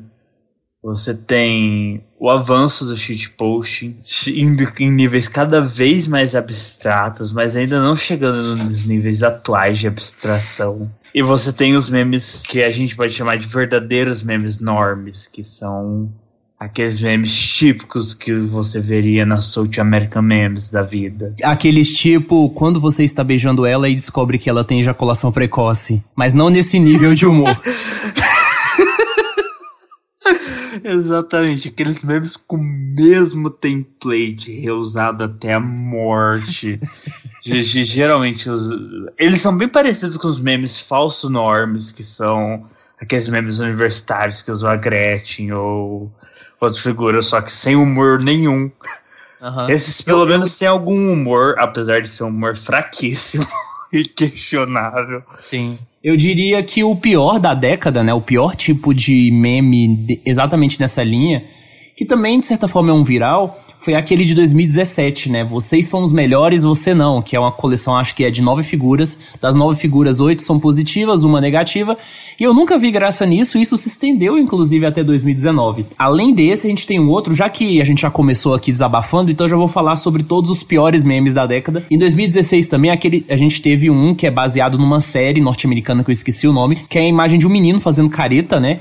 Que se chama Por que você não amadurece? Então, alguém faz alguma pergunta e ele responde fazendo onomatopeias, digamos assim, né? Desdenhando da fala da pessoa. E esse continuou de uma forma tão grande e é um meme que já nasceu morto de uma forma geral. Então, a gente pode também resumir esses universitários que você falou, principalmente com aquele discurso insuportável de pagar boleto e fazer xerox, que era algo que estava muito em alta em 2015 e 2016 e que continuou, já que a gente já passou do bloco de música, com as pessoas transformando evidências em meme. Pelo amor de Deus, deixe Chitãozinho Chororó em paz. Obrigado, Thiago, por me tirar o peso de ter que descrever a maior parte da evolução dos memes falso normes, mas você não terminou porque você tá esquecendo da maior forma dos memes falso normes atualmente, que são os memes de Twitter, que basicamente toda a ideia do meme é um print de alguma coisa que alguém postou no Twitter, só isso. Esse é o meme. Alô, melhores do Twitter. É, shitpost enorme e, verdadeiro enorme. Eu tô usando pro contexto brasileiro. O contexto muda quando você sai pra internet gringa, mas basicamente lá fora, falso norme e verdadeiro norme são uma coisa só. Você não tem essa distinção. Isso é algo bem específico daqui que você tem tipos de tiozão diferentes para cada coisa. E claro, você tem a versão em vídeo disso, que são daqueles sites feitos para adolescentes com TDAH, que basicamente nenhum vídeo passa de mais de 10 segundos. É. Você tá falando do TikTok? Sim, sim, mas não só ele, basicamente qualquer Vines, o nome original que davam para esses vídeos. Digamos assim que isso foi muito forte, né, entre adolescentes nessa década. O, o- eu diria que o TikTok ele é até avançado em certa medida, porque o TikTok tem como você criar toda a questão do roteiro, né, tem toda uma ideia por trás. Mas eu lembro que em 2014 tinha aquele negócio do Dub Smash, né, que as pessoas achavam que podiam ser dubladoras e faziam vídeos extremamente toscos. Ah, inclusive tem a versão shitposting disso, que são os YouTube poops. Por fim, você chega no atual humor shitpost millennial, que são os doomers, os boomers, os... E será qualquer coisa que coloque humor no final. Também outra coisa que é muito presente no humor shitposting atual é o humor nonsense. Só por isso é aquele clássico meme de uma imagem totalmente desfigurada e não é tão prevalecente aqui no Brasil, mas é, não, não dá pra não citar isso, porque puta que pariu, esse tipo de humor é bem popular atualmente. Mas basicamente também os memes de cães, né, os dogomemes, eles prevaleceram durante toda a década, né? Os memes de animaizinhos são atemporais, mas um meme específico, o Doge, ou Dog, ou Doge, para caso você tenha morado numa pedra nessa década, ou você entrou em coma em 2019 só acordou agora, só para recapitular, o que é o Doge?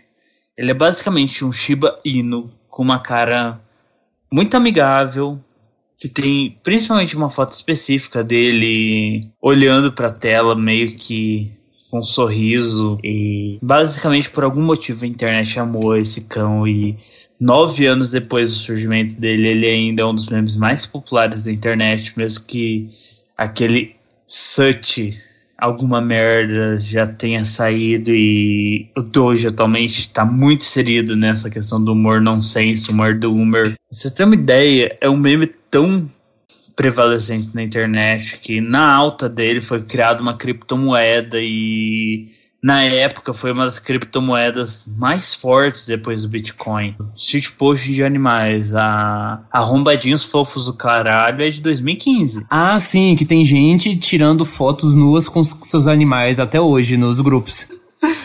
É, tinha aquele Hora da Biologia, que infelizmente não vingou, que era um dos melhores da estilo, porque ele estava bem no meio entre shitpost científico e shitpost de animaizinhos. Aham. Uhum.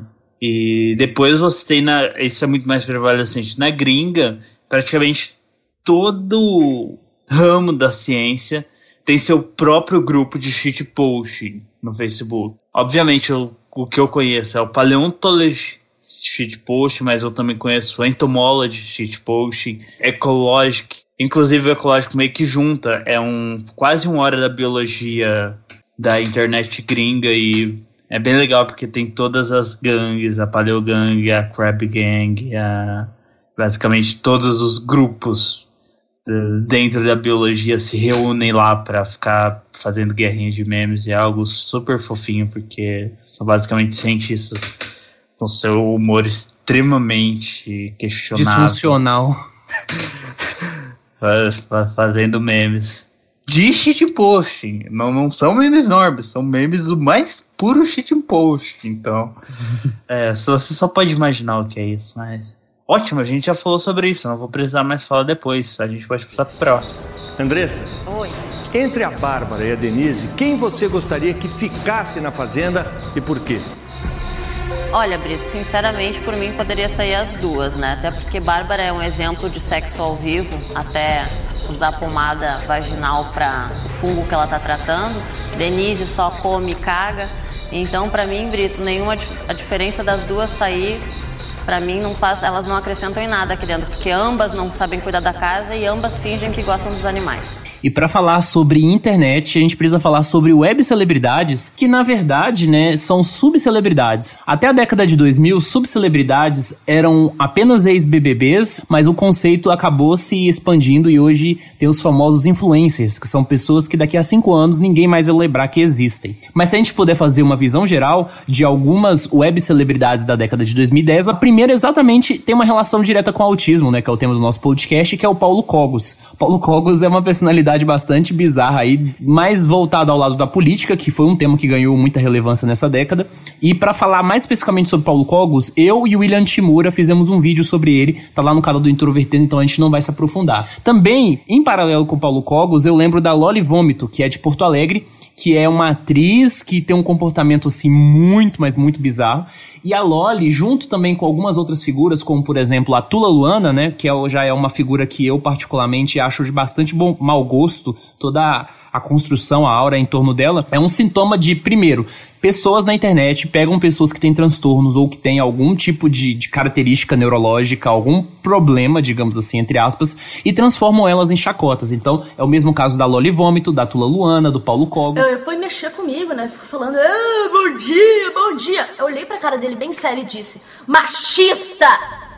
A paz do Senhor, queridos, aqui quem fala é a missionária Vitória de Deus. E, gente, olha, nessa segunda-feira vai ter a inauguração da igreja Comunidade Cristo em Casa, amém? E eu vou estar gravando o meu quinto DVD pela gravadora Vitem Records, amém? Vai ser às 16 horas. E aí, a gente vai falar aqui também sobre uns outros nomes. Nessa década, a gente teve despontando a missionária Vitória de Deus, que se destacou principalmente por causa do seu discurso religioso, principalmente por um vídeo, né, que ela grava, se não me falha a memória, em 2017, que ela fala sobre relações homoafetivas e ela fala, não era para ser diferente? E aí esse vídeo acabou pegando. Em 2013, nós temos a imagem do rei do camarote, né, que é o Alexander Almeida, que saiu numa reportagem da Veja e as pessoas pensaram imediatamente que era uma criação da Veja, né, que era uma fanfic, e aí depois descobriram que o cara realmente existe, que o cara gasta milhares de reais quando ele vai para festas. Isso mudou, inclusive, inclusive toda a vida dele, ele se afastou dessa vida de balada durante um tempo e depois que ele conseguiu anonimato de novo, ele conseguiu retornar.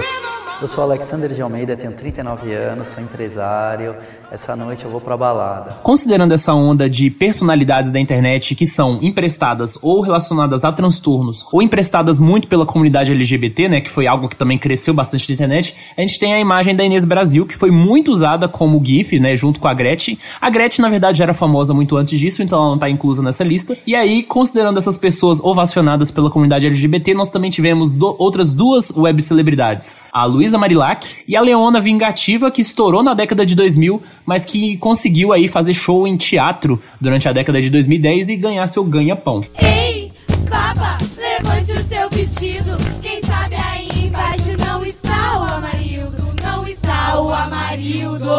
Acho que você tá esquecendo desse quadro LGBT da pessoa mais importante dessa década pra isso.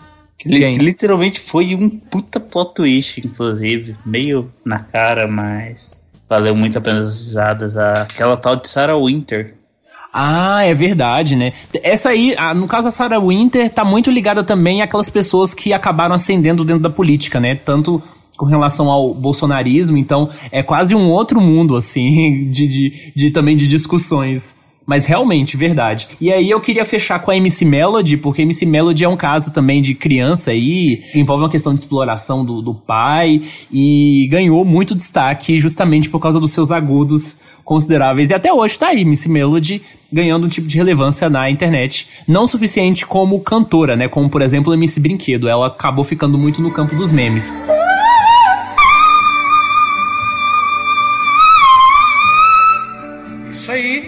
Pode ver que ela fez corretamente igual aqui, ó. Vou voltar mais uma vez pra galera. Vale lembrar que a internet impulsionou muito essa questão do funk, que ele deixa de ser algo mais isolado pra vi- virar um negócio quase que internacional. É, se não me engano, aquele aquela produtora Condzilla era um chegou a ser um dos terceiro canal mais com mais acessos ou com mais inscritos no YouTube, tipo, o negócio ficou gigante mesmo, porque Justamente por causa desse poder memético da internet, que é o que acaba gerando coisas extremamente bizarras como a MC Melody. Eu quero saber quem é que transa. Quem transa nessa porra? E quando a gente fala sobre subcelebridades da internet, não dá pra poder falar também sobre os youtubers em geral. Então existem pessoas que, claro, ganharam uma relevância que talvez esteja acima das subcelebridades, mas você nasceu na internet e você morre na internet de qualquer forma. Então estamos falando aí de Felipe Neto, Cauê Moura, Leon Martins, Nando Moura, um monte de gente aí que tá entre essas categorias de youtubers, cada um em cada ponto ideológico, mas enfim, foram pessoas que estouraram aí durante a década de 2010. E o auge da nossa decepção com essa categoria de subcelebridades com certeza atingiu seu ápice em 2017, quando foi lançado o filme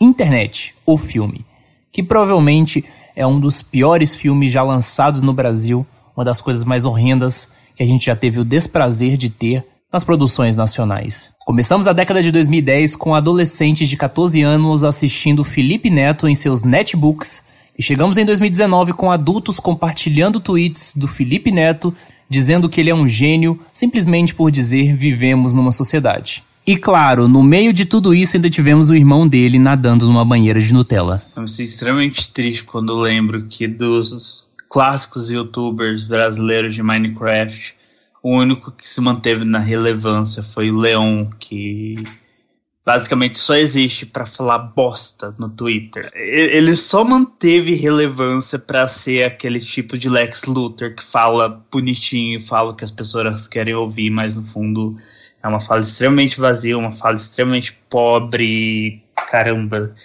Por que não foi o Venom Extreme que ficou? Com, co- de preferência continuando fazendo vídeo de Minecraft, que, que é o que o youtuber sabe fazer. sabe? O youtuber do- de- devia ter uma lei, artigo 88, parágrafo 4 da Constituição Federal. Fica vetados ao youtuber, parágrafo único, falar de política. E se tivesse na, na porra da Constituição isso, provavelmente hoje o Brasil ia ser um lugar muito melhor. Ué, JC, pega a tampa aí, viado. Ué, Pivete, que tampa?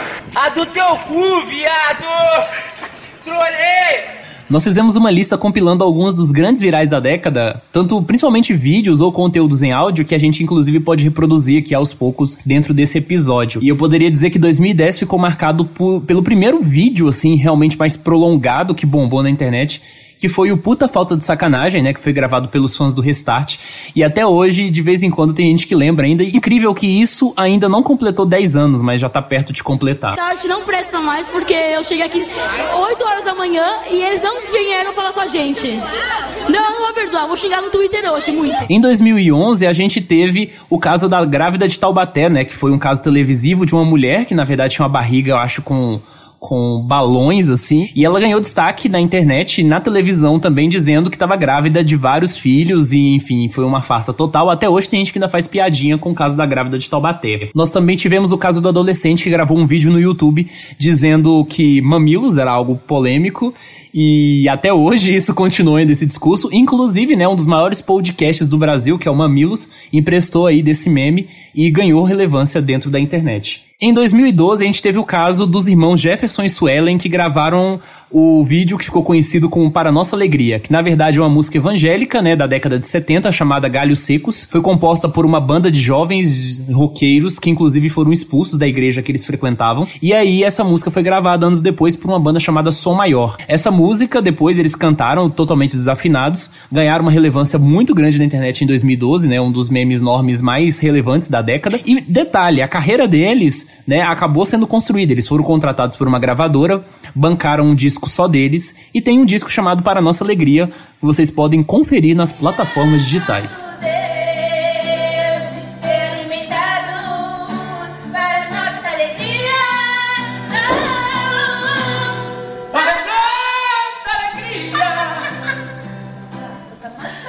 Em 2013 você teve aí um caso muito relevante, principalmente relacionado ao funk, né, mostrando aí que o funk atingiu de fato o mainstream, que foi o caso do quadradinho de oito, aquela coisa do conteúdo viral que também tem uma parte muito musical. Nessa época também circulava aqueles vídeos da MC Maiara, né, que você Sim. ama lembrar. E eu odeio que você lembre. Mas, plot twist. Dessa vez foi eu que lembrei. Exatamente. 2013 também a gente teve o negócio do Harlem Shake, né? Todo mundo querendo fazer um Harlem Shake. Assim, pelo amor de Deus, é algo que morreu rápido. Uma continuação de uma trend do YouTube que começou com o Open Gangnam Style, que já foi falado aqui em outro bloco, de todo ano ter uma música de efeito memético ali que simplesmente estourava na plataforma e... Céus, ainda bem que isso acabou logo. Isso praticamente nasceu na morto, porque depois de Open Gangnam Style nada fez o mesmo sucesso. Em 2013 também a gente teve uma das montagens mais relevantes da década, que foi o caso do Marcelo Rezende e o Pau Furioso. Quero dizer o seguinte: tudo que você viu ali é pinto de travesti gay. Eu não tenho nada a ver com travesti. Eu sei que homens deixam de levar leite pro filho para levar leite de pinto pros travestis. Um exemplo clássico de YouTube Poop né, se mantendo relevante mesmo nessa década. Em 2013 também teve o No Céu Tempão, né? Que principalmente está relacionado à figura do Renato Aragão. E aí nós chegamos à metade da década, 2014, que a gente tem também um auge dos virais na década, que é o caso das rolezeiras, que na verdade também está ligado a uma discussão que teve também relacionada aos shoppings, aos grandes locais públicos, dos rolezeiros, né? Das pessoas que iam se encontrar e, em grande número e já estavam começando a ser barrados pelos seguranças. Fala nada, só chega e fala, e aí, vamos fechar? É assim que eles fazem e pronto. Que eu sou bonita. Algo interessante lembrar que esse meme por si só morreu, mas ele criou uma subcultura da internet que é de usar palavras de gosto extremamente duvidoso para definir ações simples do dia a dia. E é bom relembrar que em 2014 você tem a primeira eleição memética brasileira. Que vocês pensem nas consequências que vocês fizeram, porque o cenário político atual é literalmente culpa de vocês. Toca aí, DJ. You're beautiful. You're beautiful. You're beautiful. Em 2015 a gente teve o vídeo do apresentador André Marques, né, que era do vídeo show da Globo, sendo DJ, e isso bombou bastante durante a década inteira. É um vídeo muito marcante. Em 2016 a gente teve o caso da Carreta Furacão, né, que inclusive de vez em quando ainda saem vídeos novos. Em 2017 a gente teve um meme bem lixo, que a gente não vai falar muito aqui, que foi o Poxa Crush. Em 2017 também nós tivemos Sweet Dreams Funk, né, que foi baseado num vídeo do programa Casos de Família, que também é um programa que foi muito emprestado, né, pelo, pelas pessoas na internet com base na TV. Era o que existia de memético antes do conceito de meme existir. É algo que acabou perdendo um pouco da relevância nessa década, mas na cultura de YouTube Pup, era muito comum essa questão de você ter músicas famosas e geralmente músicas que têm uma qualidade mais elevada, sendo em mashups com funk. Isso, tipo, era algo super prevalecente. Incluindo aquela paródia, né? Tô fazendo amor com a, com a favela toda da MC Jéssica, que, que emprestava o grande hit, né, do pagode dos anos 90, para poder falar chupa o bico do meu peito e mete com vontade. E aí, Luciano do YouTube? Pra mim, você é o mais pica, caralho. Piranha, safada. Chama o Flavinho no WhatsApp pra poder entrar na vara. Piranha. Em 2018, a gente teve como principal destaque praticamente todos os virais relacionados à política, né? Principalmente a figura do Cabo da Ciolo. Os políticos tradicionais perderam a eleição, mas vieram pastores, majores, comandantes, então a, a, a gente não sabe o que que, o que que eles pensam Um exatamente. ator pornô também. Ator pornô. Nós teremos, nós teremos muito ainda que analisar aqui, porque existem vários desdobramentos das eleições. dos- 2019 trouxe alguns dos virais mais chatos da década pra mim. 2019 foi um ano bem fraco nesse sentido. Que a gente teve a cultura do cancelamento, que na verdade tem muitas críticas, né? É, a comunidade LGBT querendo cancelar pessoas, né? Porque você não fuzila pessoas, você cancela elas. E em 2019 você teve nos vocabulários da imprensa e também das pessoas na internet, o tal do incel, que é algo que a gente não vai se aprofundar aqui, porque o tempo é curto e basicamente a gente tem coisa mais importante pra fazer para falar sobre incel. A televisão brasileira sempre teve um processo muito desatualizado com relação à internet, e aí você teve o programa Eliana trazendo essas figuras que, sei lá, não, tinham, não tiveram relevância por mais de dois dias na televisão, e eles achando que são realmente notáveis. Todo programa de domingo tinha que ter um quadro com os vídeos mais falados na internet, que geralmente eram vídeos de 1900 bolinho, dando no início dos anos 2000, que já perderam relevância há séculos. O maior clássico disso, que é inclusive anterior a essa época, o famoso. Como é aquele quadro do Faustão mesmo? Vídeo cacetadas. Vídeo cacetado. De- e distante dessa questão desatualizada, nós temos um site muito interessante que eu inclusive descobri há pouco tempo, que é o Museu de Memes, que é um projeto, se não me falha a memória, de uma Universidade Federal do Rio de Janeiro. E eles fizeram um site muito bem construído para poder falar sobre memes de uma forma mais teórica e reunir conteúdo que hoje não está mais disponível na internet. Porque a internet também nos provou que a durabilidade das coisas hoje é muito menor do que de um museu que pega fogo e é destruído, né? Porque na internet a coisa surge hoje, amanhã você não tem dinheiro, você não mantém, aquilo some e você nunca mais tem acesso. Adeus Orkut. Tô tomando remédio sertralina para tratamento da minha depressão e ejaculação precoce. Quero destacar dois conteúdos de internet que fizeram sucesso para além da internet, de certa forma. Em 2013, a gente teve o Marcelinho lendo contos eróticos, que foi algo que durou 30 episódios, mas até hoje as pessoas têm saudade, porque terminou bem, não desgastou a tempo de ser destruído, né? Personagem criado pelo canal Alta Cúpula. Em 2017, você já teve um outro caso, né, de um conteúdo que saturou completamente e que continua sendo explorado até o último minuto, que é o Choque de Cultura, que eu acho particularmente superestimado. É do canal TV Quase. Na verdade, a TV Quase tem um programa muito melhor do que o Choque de Cultura, que na verdade é o último programa do mundo, e esse sim deveria ter ganhado a relevância que deveria ter ganhado. O Choque de Cultura é aquele que tem o cara que é o autor de Irmão de Jorel? O cara de Irmão do Jorel é o último programa do mundo, que é esse que eu falei que é bem melhor. Agora que você falou, é um bom ponto falar nisso do conteúdo profissional de internet. Aquelas networks do YouTube já, já começaram na década passada, mas conteúdo profissional, profissional mesmo, é algo que começa a ter relevância mais nessa época. E, tipo, infelizmente aqui no Brasil, esse conteúdo ainda é bem limitado, o conteúdo profissional é basicamente limitado a um Word bem, bem questionável. Alguns canais de jogos, alguns bem, bem poucos canais relacionados à educação, que é o que salva. E dá pra contar praticamente no dedo quais são dentro dessa esfera profissional. É. Eu acho que isso tá muito ligado também à própria questão da estrutura do YouTube. Em 2008, 2009 foi o ano que a Vevo, né, que é aquela plataforma de vídeos e, e clipes, entrou oficialmente no YouTube. Então, se você pegar muitos artistas antigos, os seus clipes estão ali em meados de 2009. Em 2010, se não me falha a memória, ou foi ainda no final de 2009, na verdade, a gente teve o padrão HD e o Full HD entrando no YouTube, porque até um certo período a gente só via vídeos em 360p. Então eu acho que toda essa estrutura que o YouTube trouxe foi um ponto muito relevante. Eu acho que todo esse crescimento de conteúdo profissional na internet está muito ligado ao YouTube, inclusive os podcasts, né? Que muita gente ainda considera que são como canais do YouTube, só que em versão áudio. É, inclusive, né? Se for podcast, você vê, por exemplo, a Jovem Nerd é literalmente uma das maiores redes, uma das maiores networks de entretenimento do Brasil, que não é uma das grandes redes televisivas. Que, inclusive, é quem sustenta um desses dois canais que eu falei de educação no YouTube. Se, se, se os caras têm tanto dinheiro para gastar que a ponto que eles podem investir em conteúdo educativo, é que os caras já são muito grandes mesmo. E eu queria fazer apenas um parêntese aqui de um conteúdo muito relevante nessa década e que passou totalmente fora da curva de qualquer outra coisa, porque é, é definitivamente a maior quebra de expectativa que a gente tem porque é um conteúdo extremamente jovem, mas ao mesmo tempo de velho, que é o Gemidão.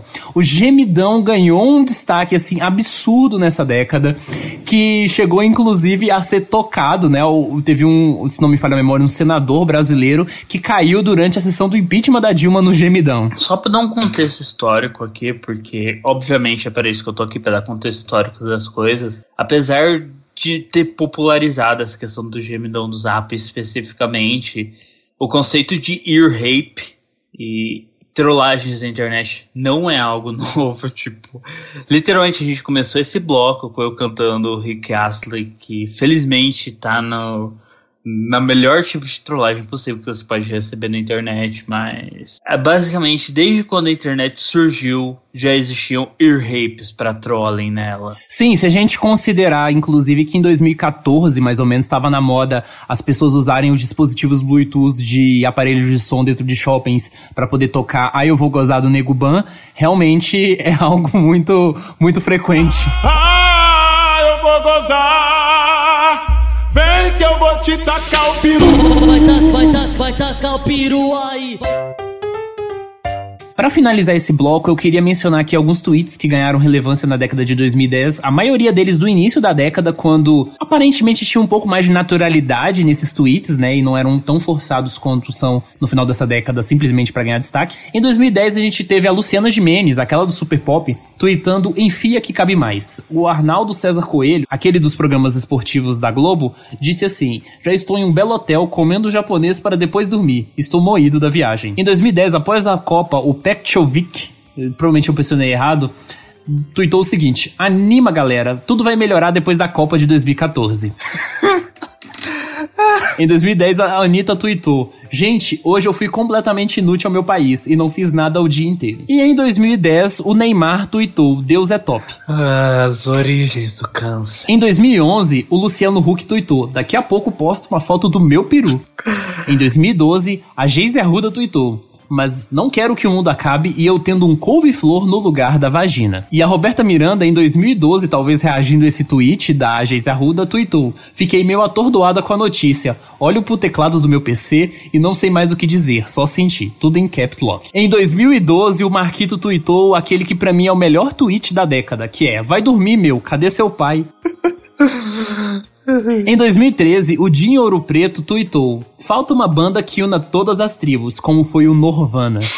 Em 2015, a Angela Bismarck tweetou: Não gosto muito de calor e nem frio, zero grau pra mim tá perfeito. E em 2015, a gente teve o último tweet realmente relevante, que foi do Olavo de Carvalho, que foi o seguinte: Em breve só restarão duas religiões no mundo: maconha e cu.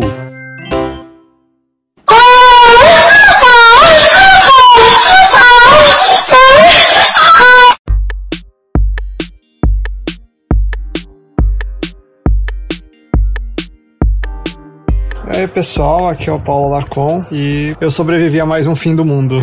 e agora vamos falar sobre tudo que aconteceu de interessante na parte de ciência e tecnologia na última década. Essa década que se iniciou em 2010, a gente teve uma série de revoluções científicas, uma série de descobertas com destaque para a área da teoria da relatividade, que várias das previsões de fato confirmadas. Além disso, tivemos o que se falava muito no final da década passada, que era do bóson de Higgs. Ele foi de fato descoberto e agora a gente tem também a possibilidade aí de ter as edições genéticas. Começando de volta a 2010, a NASA tinha na época feito um anúncio bastante enigmático que até muita gente especulou que podia ser os primeiros contatos com alguma forma de vida alienígena, mas no final foi algo quase tão interessante quanto e foi a bactéria GFAJ1. Ela, apesar de não ser um alienígena, ser encontrada aqui na Terra e é uma bactéria extremófila que vive em zonas vulcânicas, né? E foi o primeiro e único até agora ser vivo a ter sua estrutura molecular, o arsênico, ao invés de fósforo. Para quase toda forma de vida da Terra, o arsênico ele é tóxico e, e, na estrutura do DNA dessa bactéria, ao invés de ter o fósforo, ele tem o arsênico. Então isso abriu uma possibilidade aí bem interessante de que de repente você tenha formas de vida cujo DNA seja formado por bases completamente diferentes do, do que a gente encontra na Terra. Do lado da química geral e física, tivemos no Nobel de 2010 o prêmio para para os cientistas que trabalharam com grafeno, para André Gain, não, não sei a pronúncia correta, e Konstantin Novoselov, da Universidade de Manchester, que eles descobriram umas formas mais fáceis de trabalhar com grafeno que iniciaram meio que uma revolução nessa área. Há muito tempo ele é visto como um material do futuro, por ter uma série de propriedades muito interessantes de resistência e de condutividade. O, o grafeno é um excelente condutor, apesar do carbono em si não ser um condutor por natureza, e ao longo dessa década, muito muita coisa foi evoluindo com grafeno. Então já tivemos até o ponto atual que vale destacar. Um painel solar à base de grafeno que ele inclusive gera energia em situação de chuva. Também já tivemos trabalhos com capacitores à base de grafeno. Foi identificado o uso do grafeno para desintoxicação da água na Universidade de Xangai. Chegaram a fazer uma embalagem para alimentos à base de grafeno, aproveitando essa permeabilidade exclusiva da água que fazia o grafeno inibir o crescimento de micro-organismos enquanto mantinha a capacidade do, do alimento respirar. Então, isso, isso poderia ser usado, por exemplo, para uma embalagem de, de carnes. Assim, o futuro para o grafeno é muito interessante, só que até o momento não, não houve uma grande tecnologia baseada em grafeno lançada, mas o, o avanço que aconteceu nessa década é inegável. Uma aposta que eu faço é que na próxima década a gente tenha o grafeno chegando no mercado em, em vários produtos de tecnologia de ponta. Principalmente com relação a dispositivos móveis. Sim. E aí, voltando para para a área de biologia, a gente teve ó, o boom do CRISPR. Para quem não sabe, né, o CRISPR ele foi descoberto algum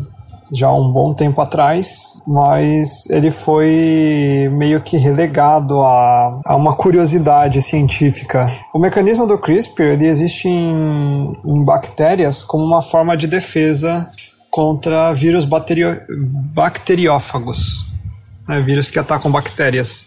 E a ideia básica é que se a bactéria sobreviver ao, ao vírus, então, uma proteína, é uma combinação de proteínas, né, que são o CRISPR e o Cas9, eles tiram um pedaço do DNA que o, o RNA que o vírus injetou na bactéria e anexam o DNA, o RNA da bactéria. E aí, uma próxima vez que, o, que a bactéria seja infectada por um vírus parecido, então ele inicia uma reação de defesa mas foi por volta de 2011 que foi proposto esse processo de usar essa base do CRISPR da, das bactérias para edição de DNA, fazendo usando o mesmo mecanismo para anexar trechos de DNA que a gente considera úteis. Então, você poderia, por exemplo, fazer uma edição ali para trocar DNA. Isso se tornou algo muito visado nessa década porque ele reduziu muito os custos de fazer edição genética em materiais. Eu gostaria de indicar aqui um, o episódio do Dragões de Garagem sobre CRISPR, eles explicam muito bem o processo.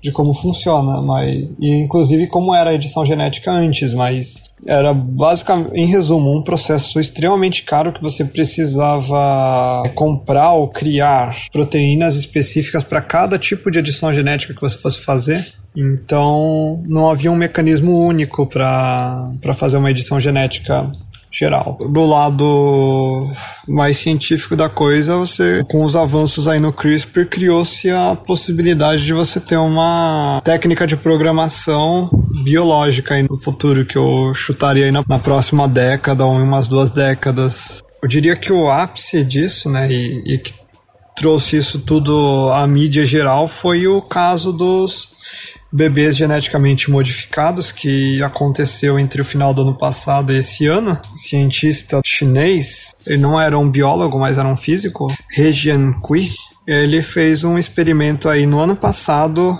que criou aí uma série de bebês geneticamente modificados. Foram duas meninas gêmeas. Em julho apareceu também um terceiro bebê que foi modificado geneticamente. As primeiras crianças geneticamente modificadas, elas elas tiveram ali a adição de um de um gene que tornaria elas praticamente imunes à infecção por AIDS. Mas também trazem alguns malefícios que foi pouco comentado, como uma predisposição maior à febre do Nilo e uma capacidade menor de reagir a infecções, se não me engano, da malária ou da febre amarela, não me lembro ao certo qual. E além disso, também não se tem ainda uma, uma noção de quão bem sucedida foi essa edição. O processo do CRISPR ele ainda não foi aperfeiçoado, né? O que se tem de estado da arte do CRISPR, ele ainda está sujeito a falhas, tem edições que não pegam, tem edições que podem pegar em genes, né, em genes inesperados aí, e ainda tem um longo caminho para essa tecnologia poder ser usada com segurança em humanos, além do dilema ético de se fazer isso. É, o chinês foi o primeiro, mas não creio que ele vai ser o último a tentar editar uma pessoa. Agora, para a área de física, é, tivemos em 2012 a descoberta do bóson de Higgs. Muito se falava no ano passado, eu lembro até na, na época que eu estava no ensino médio, que tinha-se o medo de que o Large Hadron Collider fosse criar um buraco negro e destruir o mundo, mas cá estamos em 2019, nenhum buraco negro foi criado, o mundo não foi destruído, ou foi destruído e a gente está em uma dimensão e a gente não em uma outra dimensão a gente não percebeu isso ainda, mas. E o bóson de Higgs foi de fato descoberto. Ele foi importante porque ele confirmou o modelo padrão da física. A gente tem aí a partícula que dá massa às coisas, que foi encontrada justamente na faixa esperada, conforme o que foi calculado pelo Higgs. Porém, a partícula de Deus não respondeu tudo e a gente ainda encontra aí várias dúvidas no campo da aí na física de partículas. Mas já foi um grande avanço em relação a décadas passadas e ponto para o pessoal do CERN. Na área espacial também tivemos um, alguns fatos bastante interessantes ao longo dessa década. Aí, começando por um dos maiores desafios da, da engenharia, a aterrissagem do rover Curiosity em Marte. Eu acompanhei isso na época que eu, que eu trabalhava no INPE e foi um evento bem interessante. O, o rover ele, ele era frágil em alguns sentidos, né? apesar dele ser construído para suportar o, as intempéries do ambiente marciano. Inclusive, ele sobreviveu a uma mega tempestade de areia marciana desse ano, se não me engano. Mas existia um risco muito grande de o rover não suportar a aterrissagem. Então, foi feito um sistema para aterrissagem em que ele desceria numa cápsula com paraquedas até uma certa altitude. Depois ele soltaria dos paraquedas e uma série de foguetes iriam frear a aterrissagem dele enquanto o rover era, descia pendurado num guindaste com esse sistema de foguetes. Os foguetes soltariam o rover em segurança e cairiam em um lugar mais afastado do rover para evitar qualquer problema. Bom, cá estamos desde 2012 o, o rover está funcionando, está ativo, ainda manda fotos. Ele fez várias várias descobertas aí com relação à geologia de Marte. Mandou muitas fotos interessantes, tendo aí a primeira selfie em Marte feita por esse rover. Além disso, nessa área teve também a, a descoberta de água congelada em Marte ao, ao longo dessa década. Não me lembro exatamente qual rover que conseguiu pegar a água, mas foi aí um dos grandes avanços da, da exploração de Marte. Em 2014 também tivemos um outro grande efeito da, da engenharia espacial que foi a aterrissagem em um cometa feita pelas sondas da ESA, a Rosetta e a Philae. Também tivemos a descoberta de muitos exoplanetas nessa década, aí com destaque para os sistemas de TRAPPIST-1, que foram os primeiros planetas em zona habitável confirmados mais recentemente, nesse ano, tivemos aí a descoberta de um planeta que possui água em sua atmosfera, em sua composição atmosférica, que foi um provável campeão, que é o Kepler 438b, que foi descoberto em 2015 e foi descoberto que ele tinha água. E muito disso foi por causa da, da sonda Kepler, né, que foi um grande avanço aí. Ela, ela descobriu na casa de milhares de exoplanetas e um, um número considerável deles potencialmente habitável para 2017, tivemos o, os descobertas do LIGO, né, que é o, o grande interferômetro laser que existe nos Estados Unidos, se não me engano, que ele conseguiu confirmar a existência de ondas gravitacionais. Isso era um, um postulado ali que foi proposto por Einstein, foi decorrente da da relatividade, da teoria da relatividade, que né, se o se o espaço-tempo eles se eles são deformados por corpos massivos, né? Então teríamos aí um a possibilidade de que um corpo massivo suficiente em uma condição extrema pudessem gerar ondas que se propagariam por todo o universo. E em 2017 finalmente foi descoberta essa onda gravitacional, que foi a, o choque de duas estrelas de nêutrons, se não me engano. E aí, e posteriormente, em 2018, também tivemos a, a medição de várias outras ondas gravitacionais, pelo menos uma de corrente de uma colisão aí de buracos negros, que foi a de maior intensidade já medida. Também em 2017 tivemos um, um fato aí bastante interessante que foi a descoberta do, do primeiro visitante intergaláctico. É bem curioso porque os ufólogos aí devem ter ficado em polvorosa, mas não passava de um asteroide que cruzou o nosso sistema solar e agora já está bem distante, mas aí por meses foram feitos aí vários estudos e, e observações de telescópio, houve uma grande mobilização aí da comunidade da astronomia para conseguir tirar o máximo de informações que se tinha do vigilante interestelar aí, que foi o objeto Oumuamua. Ele foi originalmente descoberto no pelo observatório do Havaí e por isso eles deram o nome havaiano para o visitante, que significa na língua nativa havaiana um mensageiro de longe que chega primeiro. Ele tinha sido classificado com cometa e depois foi reclassificado como um asteroide aí em cerca de uma semana depois. Ainda já esse ano tivemos também outro visitante interestelar aí. É um cometa, né? Que já foi observado por diversos telescópios, inclusive pelo Hubble, e se chama Borisov, em homenagem aí ao, ao cara que descobriu o cometa. A princípio, ele parece ter uma é uma constituição bem similar a, aos cometas aqui do sistema solar, que a gente vê aí de vez em quando, porém tem uma trajetória aí que não bate com nenhum deles, mostrando que o que ele é mais um visitante interestelar aí. E finalmente em 2019 tivemos aí um a foto que eu posso dizer que realmente quebrou a internet, que foi a primeira foto de um buraco negro. Foi uma constituição aí de uma imagem feita a partir de vários radiotelescópios, né? Foram pelo menos três, se não me engano, que durante um, um bom período do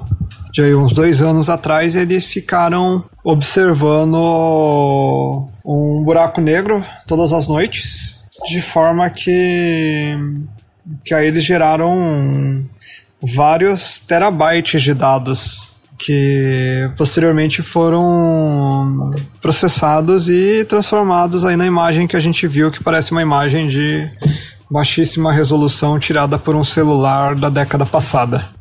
Mas isso mostra o, o quão longe na verdade eles foram, porque o, esse buraco negro aí tá na casa dos milhões de anos-luz de distância. Então é longe pra caramba, imagina o zoom disso. Esses foram o, aí um resumo aí das grandes descobertas científicas da década de 2010.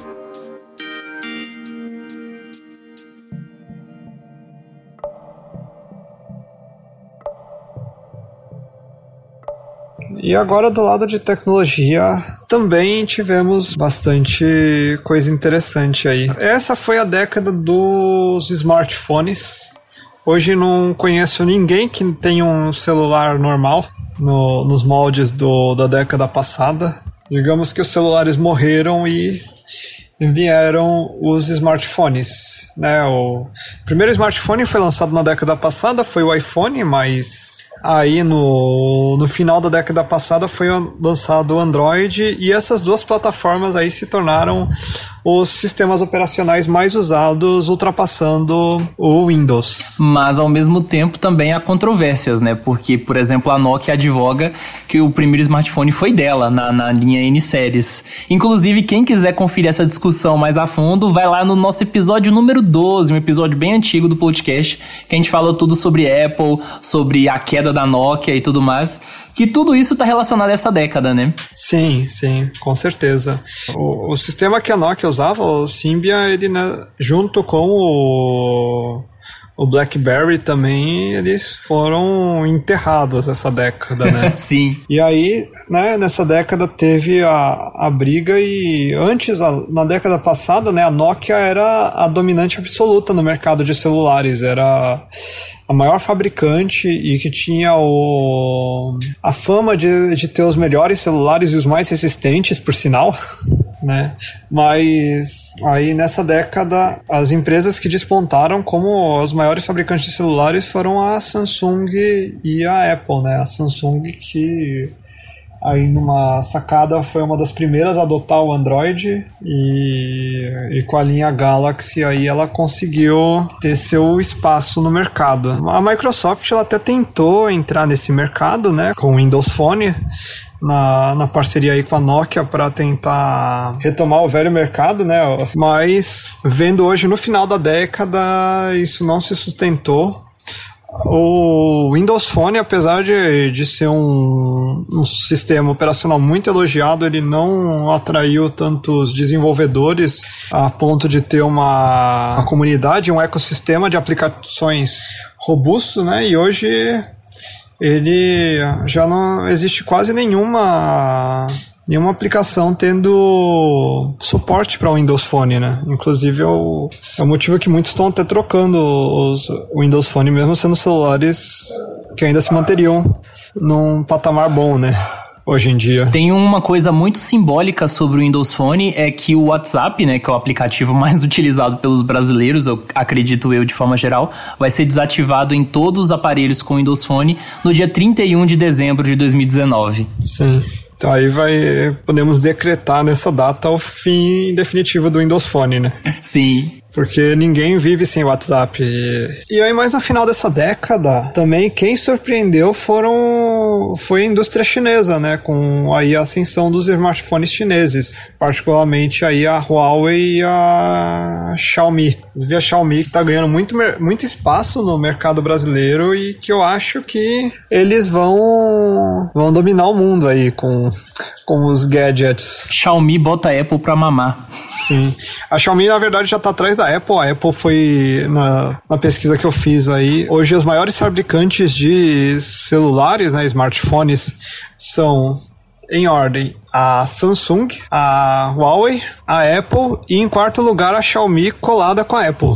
E já se fala aí numa, numa possível ultrapassagem da Xiaomi em cima da Apple, sendo a terceira maior fabricante de smartphones. Também não sei até que ponto vai se sustentar aí o crescimento da Huawei com com as tretas com o, entre o governo americano e o governo chinês, né? A guerra comercial que está acontecendo hoje no, no governo do Trump, né? Que houve aí um baque grande em cima da Huawei por causa do, por denúncias de espionagem, principalmente, né? O governo americano ele alega que a Huawei espiona seus usuários e, e poderia espionar o, o, governo americano e eles baniram a Huawei dos Estados Unidos e ameaçam pôr sanções a quem trabalhar junto com a Huawei. Então, a Google não vai mais fornecer atualizações para o Android e a possibilidade da Huawei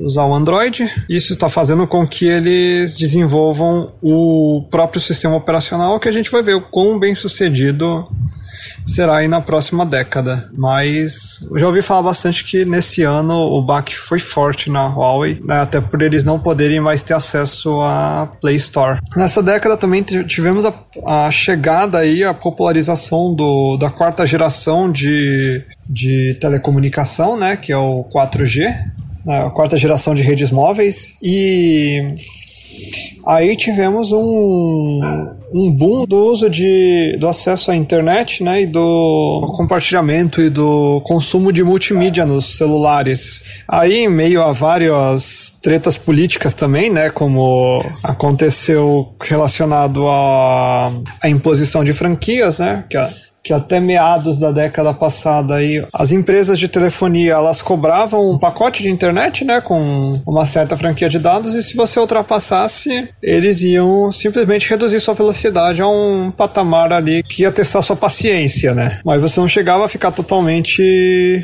desconectado da internet, tanto é que essa velocidade de internet que eles baixavam era suficiente para você, por exemplo, usar um mensageiro como o WhatsApp, mas hoje em dia eles cortam sua internet de verdade.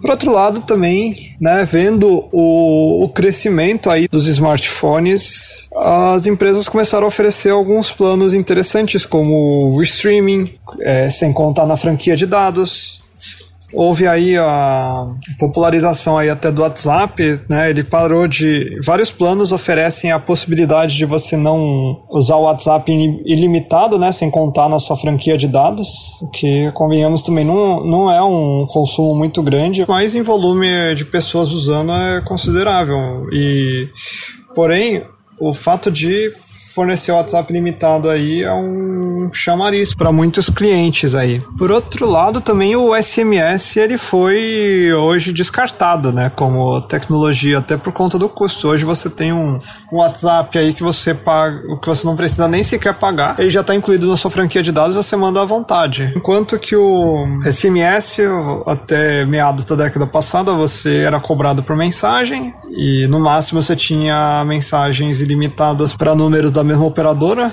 mas não tinha essa possibilidade. Eles até criaram o MMS, mas não, nunca pegou. Lembrando que MMS não é a, a, solução milagrosa que promete curar autismo, tá, pessoal? não, é o, é o, é, o, protocolo de mensagem com imagem. Exatamente. É, mas também como, como o MMS do, que promete curar o autismo não funciona. E bom, hoje temos pessoas assistindo Netflix no, nos ônibus, temos pessoas ouvindo Spotify no, nos ônibus. Eu vindo introvertendo na rua, eu faço isso, eu passo o caminho todo ouvindo podcast sem precisar me preocupar em baixar ante, antecipadamente. Tudo isso graças ao 4G e aí temos para a próxima década a potencial vinda do 5G que elevaria isso a uma outra a um outro nível, né? Do 4G a gente teve aí a ascensão dos streamings. A gente tem a Netflix, que ela existe na verdade desde 97, acredite se quiser. Mas nessa década eles lançaram como um serviço de streaming e por alguns anos ela foi o único dominante do mercado, né? E hoje a Netflix é a referência nessa tecnologia. Agora, esse ano estão entrando várias concorrentes novas, né? Recentemente. Não recentemente, já tem alguns anos a Amazon entrou no, com o Prime Video, mas esse ano eles, eles lançaram aquele mega pacote deles que você tem frete grátis e Amazon Prime por um ano por R$ 9,90 um preço muito inferior ao da Netflix, por sinal. A gente tem a chegada aí nesse ano do, do Disney Plus, que é o serviço de streaming da Disney, e pro próximo ano, vários outro, outros grandes produtores de conteúdo aí, né, como a Warner, Universal, lançando seus serviços de streaming. Aí temos nesse ano a Apple lançando seu serviço de streaming também. Hoje o, o mundo é do streaming. E é muito curioso que tudo isso envolve uma questão de você ter acesso a serviços sob demanda. E isso também está ligado, por exemplo, à questão do Uber, da 99, dos transportes, do, dos aplicativos agora também que você pede comida e você recebe na sua casa. É tudo sobre demanda. Sim, ó, o Uber, ele, ele revolucionou aí o mercado de transporte e isso mudou também as relações de trabalho, né? Porque hoje você, você tem aí o, o Uber sendo o maior empregador do Brasil, com mais de 200 mil funcionários né, somente no Brasil. Apesar de não ser uma relação de trabalho formal, na verdade, o modelo do Uber que está sendo adotado também em, outro, em outras plataformas aí, como o iFood, o, o Rappi e o Uber Eats, ele paga você por, no caso do Uber, por quilometragem, né? Então o Uber tira uma parte e, e paga para o motorista o, restante, se não me engano, é 25% das corridas.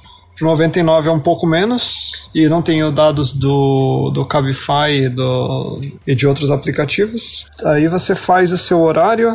Por outro lado, você não tem carteira assinada, não tem os demais benefícios que se esperaria de um outro serviço. Porém, na situação aí que o Brasil se encontrava em meados de 2015, 2016, 2017 de crise econômica, Uber se tornou a alternativa para muitas pessoas. Eu acho que até mesmo agora em 2019 ainda tem muita gente que pelo fato de não conseguir se recolocar no mercado de trabalho, tá trabalhando como motorista de Uber ou entregador. Sim, isso é verdade. Mesmo em 2019 também tem essa situação. Na verdade, a maior parte dos motoristas com quem eu falei durante todo o tempo que eu tenho pegado Uber é gente que perdeu o emprego e tal e tá se mantendo como Uber para pagar as contas, né? Aí uma minoria é porque é como um, um, complemento de renda, uma menor parte é simplesmente porque não tinha mais nada para fazer, tipo aposentados principalmente.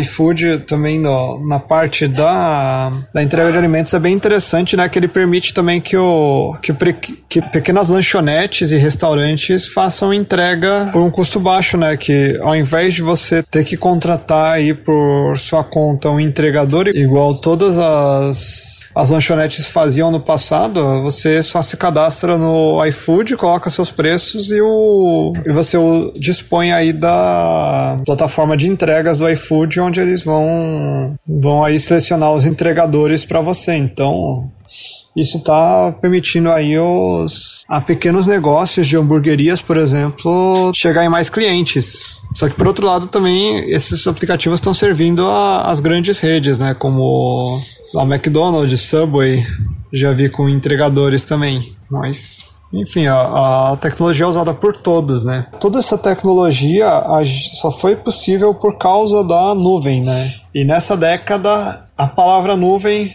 ganhou um novo significado. Até porque, né, não tem mais água pra gente beber. Sim. Cara, a computação em nuvem foi um, uma revolução aí que né, é a possibilidade de você contratar servidores na internet com a mesma facilidade que você compra qualquer coisa na internet hoje em dia. Então, até meados da década passada, uma empresa tinha que criar um data center, né, comprar um servidor, instalar em algum canto, comprar um, um ar-condicionado bem forte, porque servidores esquentam pra caramba, e aí você poderia ter seu serviço na internet. Hoje em dia você só dá meia dúzia de cliques e coloca o número do seu cartão de crédito e você tem um servidor com uma potência razoável. Hoje um servidor com potência razoável não custa mais de 30 reais. Inclusive o Introvertendo usa servidores na nuvem. É, exatamente. Nós utilizamos HostGator e nós queremos que a HostGator nos patrocine nesse episódio. É, patrocina nós, HostGator. Nunca te pedi nada. E aí a, a chegada da tecnologia da nuvem, ela ela revolucionou completamente a forma como se produz software. Na verdade, por conta de você ter um, um processo tão barato e você poder comprar, contratar servidores sob demanda que permitiu que que surgissem né, os aplicativos que a gente falou anteriormente, como o Netflix, o, o Uber, o iFood, por exemplo, e a forma como se trabalha também mudou completamente. Hoje a gente tem o conceito de continuous delivery, que para quem é leigo na área de desenvolvimento de software, é basicamente você mexe num código e aí você submete esse código para aprovação e ele passa na, na hora por revisão de alguma pessoa, tendo aprovação ele passa por uma bateria bateria de testes e se passar em tudo, ele chega aí na aplicação final na internet. Então, as coisas são muito rápidas hoje em dia. Você consegue editar um código e dentro de duas horas ele está em produção. Digamos assim, que é quando a gente é como a gente se refere a quando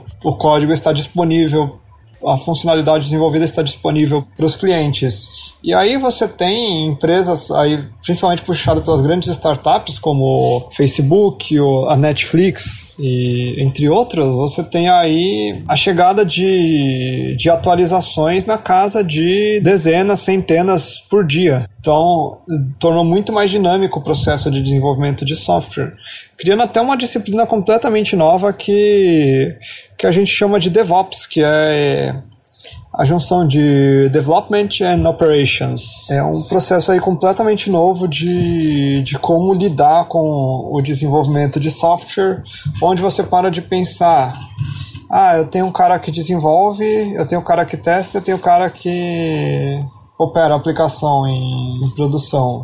Hoje é tudo extremamente dinâmico e, a, e as conversas são feitas rapidamente, correções são feitas rapidamente. Outra coisa também que foi revolucionária nessa década foi o, o Big Data, né? Hoje a gente tem o conceito de que informação é dinheiro, em resumo. Então, hoje se tem um.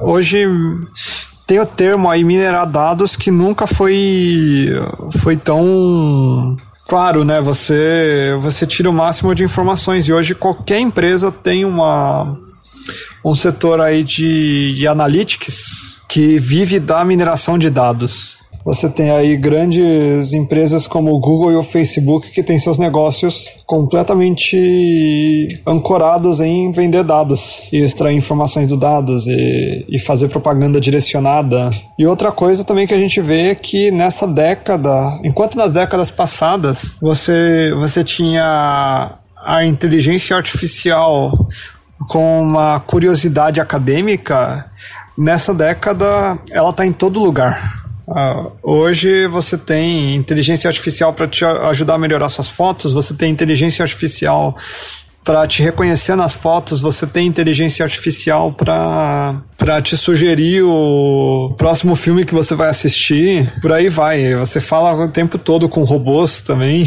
E até mesmo os celulares novos estão vindo com chips próprios para inteligência artificial. A gente tem a, a tecnologia da inteligência artificial com redes neurais por todo canto que a gente possa imaginar. Em paralelo com essas tecnologias, a gente teve aí o crescimento da realidade virtual e, e da realidade aumentada. O Pokémon Go, que foi ó, aí até agora a maior aplicação de realidade aumentada que a gente tem, né, com o software interagindo com o mundo real.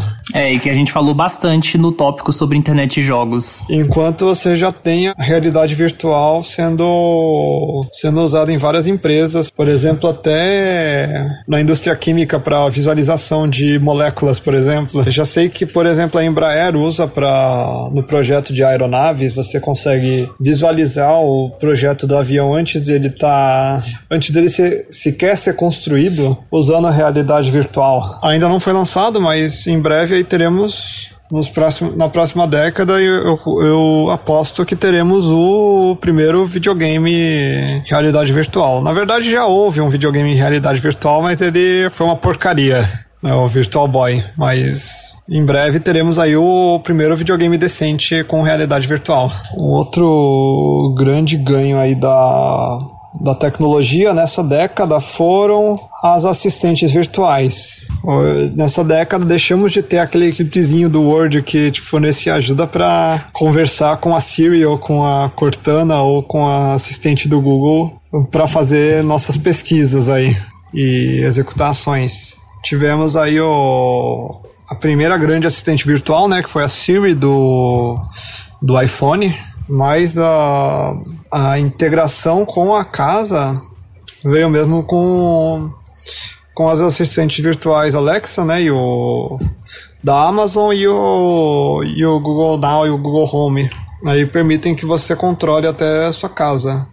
E, do, e junto com o Windows 10 veio a Cortana, assistente da Microsoft, que ela que ela eu diria que a talvez a junto com a Alexa as menos utilizadas, né? Embora quem, quem compra o, o dispositivo da Amazon compra para usar a Alexa, né? Mas quem compra um computador da Microsoft não não compra para usar a Cortana, né? Podemos legar aí a Cortana a, último, última posição. Essas tecnologias geraram alguns bugs curiosos, né? Então temos a, a Alexa que dá risadas bizarras do nada. São os bugs da inteligência artificial. Comigo, o Google Now ativa sempre que. quando outras pessoas falam coisas aleatórias, às vezes. Então, essas tecnologias ainda não estão totalmente aprimoradas. Vamos mudar de assunto e agora falar também de outra grande revolução dessa década, que foi o blockchain e o Bitcoin, que estão revolucionando aí a, o mercado financeiro. Blockchain é basicamente uma tecnologia de criptografia que você cria, na verdade, cadeias de, de blocos onde todos os dados estão visíveis, embora seus conteúdos possam estar encriptados e ao mesmo tempo as informações são mantidas em relativo sigilo, embora possam ser auditadas. Eu vou explicar isso em mais detalhes com o exemplo do Bitcoin. O Bitcoin foi a primeira grande aplicação dessa tecnologia criada por pelo Satoshi Nakamoto, que na verdade é um pseudônimo para outra pessoa que ninguém conhece, mas que suspeita-se que seja um australiano, cujo nome eu esqueci. E essa tecnologia, você tem uma moeda que ela é minerada através de desafios matemáticos feitos para servidores, para computadores. Cada pessoa pode criar uma carteira, que ela recebe um código, né? E somente a pessoa tem acesso à carteira, ela baixa para algum computador ou HD né? E a rede, os servidores de mineração de bitcoins, eles têm também uma cópia da blockchain, onde ficam todas as transações que são feitas dentro da rede do blockchain. Então, digamos, eu posso mandar um bitcoin para o Thiago. E aí, isso cai no servidor e ele grava isso na blockchain que eu, transmi que eu transferir um Bitcoin para o Thiago. Aí o processo de mineração através dessa, desses desafios matemáticos dão a segurança da blockchain, porque eles garantem que o Bitcoin não seja criado em excesso, ao mesmo tempo que ele, eles garantem que a estabilidade e a, e a confiabilidade das transações. Isso está permitindo que pessoas até se, se desvinculem de governos, né, de países usando inteiramente o Bitcoin, bem como também a, enfim, uma transferência segura dentro da, da internet. É claro que pessoas usaram isso também para fins escusos, né, na Deep Web, mas É aquela coisa, a tecnologia em si não é boa nem ruim, mas já estão sendo criados aí novos usos para o blockchain, como por exemplo a criação de, de documentos digitais auditáveis. O, o mecanismo da blockchain permite que ela seja auditada, e no caso do Bitcoin, ela é o tempo todo auditada pelos servidores de mineração. Cada vez que um servidor resolve o, o enigma de criptografia do Bitcoin, ele, na verdade, está auditando o blockchain. Isso, na próxima década, aí eu vejo sendo usado para, por exemplo, o armazenamento de documentos e de contratos, por exemplo.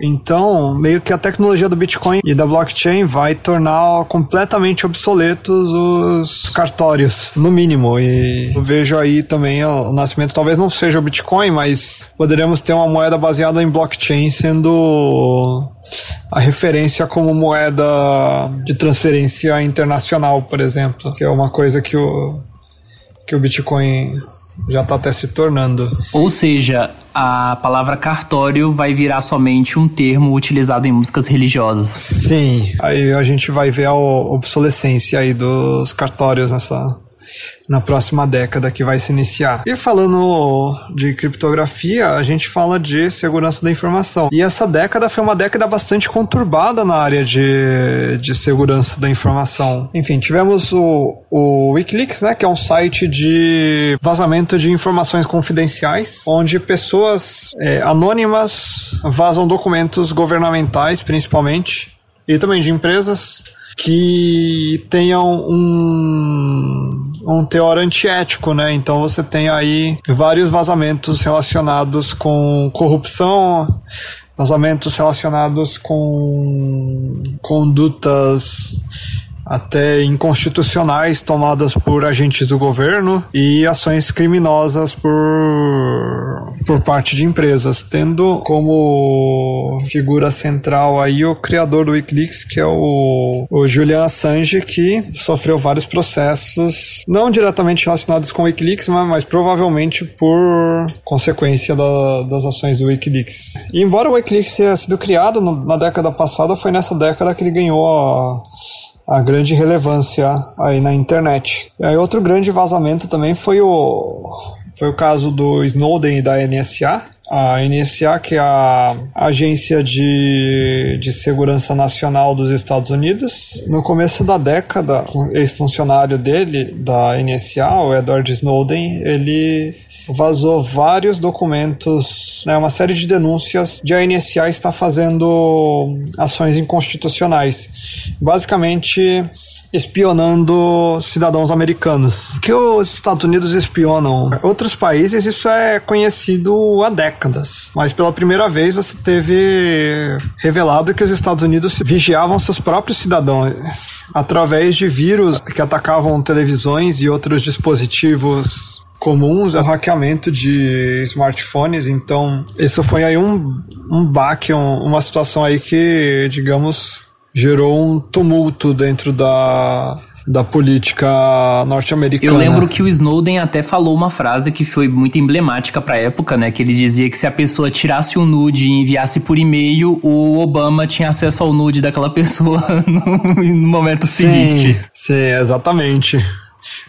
Inclusive gerou vários memes né, do, ao longo dessa década, essas, é, a situação do Obama vigiando as pessoas, né? Sim. Cara, isso foi a ponta, só a ponta do, do iceberg aí nas, né, nos casos de, de espionagem. A gente teve o caso do vírus Stuxnet, que foi um, um vírus que atacou as centrífugas de, de enriquecimento de urânio do, do Irã.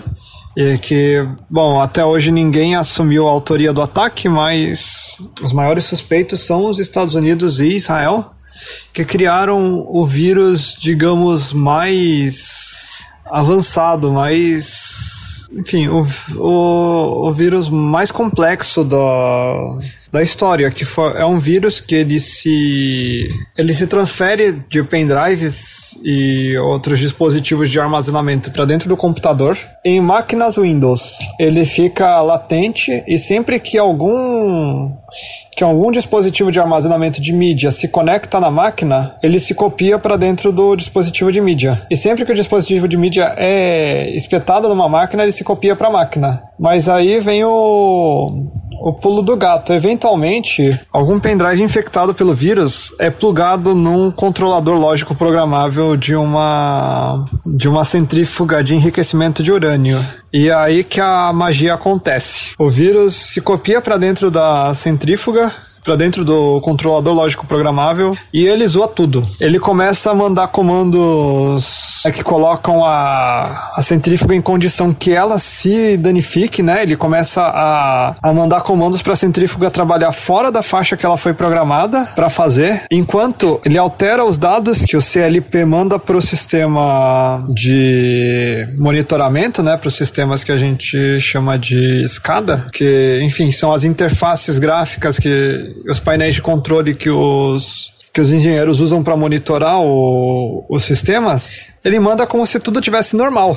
E no final você tem centrífugas de urânio, não diria explodindo, mas no mínimo quebrando. Então isso causou aí um, um dano considerável ao, ao Irã, principalmente a, no, sistema, no projeto de energia nuclear do Irã. Além disso, aí tivemos também outros vírus interessantes nessa década. E o, um dos mais curiosos nessa parte de vírus seja o Mirai. O Mirai é um, foi um vírus que infecta dispositivos IoT, um roteador, um, uma câmera que está conectado à internet e ele se copia para dentro desse dispositivo através da rede, tentando usar a senha padrão do fabricante. E a partir daí ele se conecta e fica latente até que o que o hacker manda dar o comando de ataque. E aí ele faz um ataque de DOS, o um ataque de negação de serviço. Então todos os dispositivos que estão infectados pelo vírus começam a acessar um determinado endereço que o hacker manda. E aí eles derrubam um site, um, um sistema. Esse vírus foi usado para atacar provedor de serviços DIN, tornou inacessível vários grandes sites como o GitHub, o Twitter, o Reddit, a Netflix e o Airbnb entre outros. Se eu não me engano, esse foi o maior ataque em movimentação de dados da história. Isso moveu na casa de terabytes de dados sendo trafegados na rede em questão de minutos. Outro vírus também que merece destaque nesse ano foi o WannaCry, que causou problemas em 2017. Esse vírus, ele infecta um computador e encripta o HD dele, e criptografa o HD. E aí ele só, ele só descriptografa quando o dono do computador paga o hacker. Então ele faz meio que um sequestro da máquina. Os ransomwares ganharam bastante destaque nessa década, né? E esse e esse WannaCry foi o maior ataque deles que afetou milhares de empresas e instituições públicas e privadas, bem como pessoas também, usuários. Mas o, o, ataque não foi tão bem sucedido porque no final das contas um, um outro hacker conseguiu um esquema para desativar o vírus e digamos que salvou o dia. Esse esse vírus aí ele causou a casa de bilhões de dólares de prejuízo para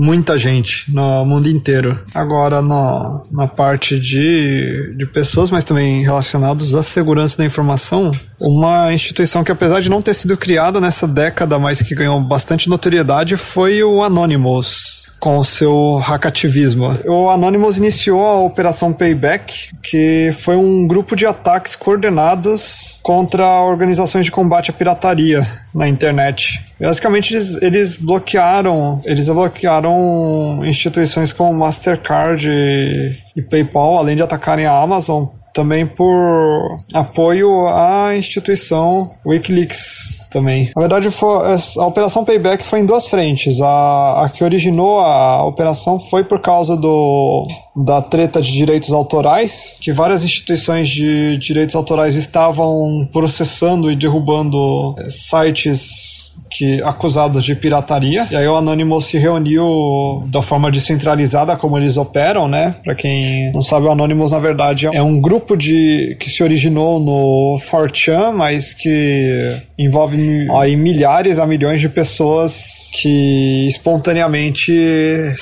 fazem ativismo, né, em prol de alguma causa. Então não, você nunca vai ver um porta-voz do Anonymous, mas você vai ver pessoas aleatórias se juntando por alguma causa em nome do, em nome do Anonymous.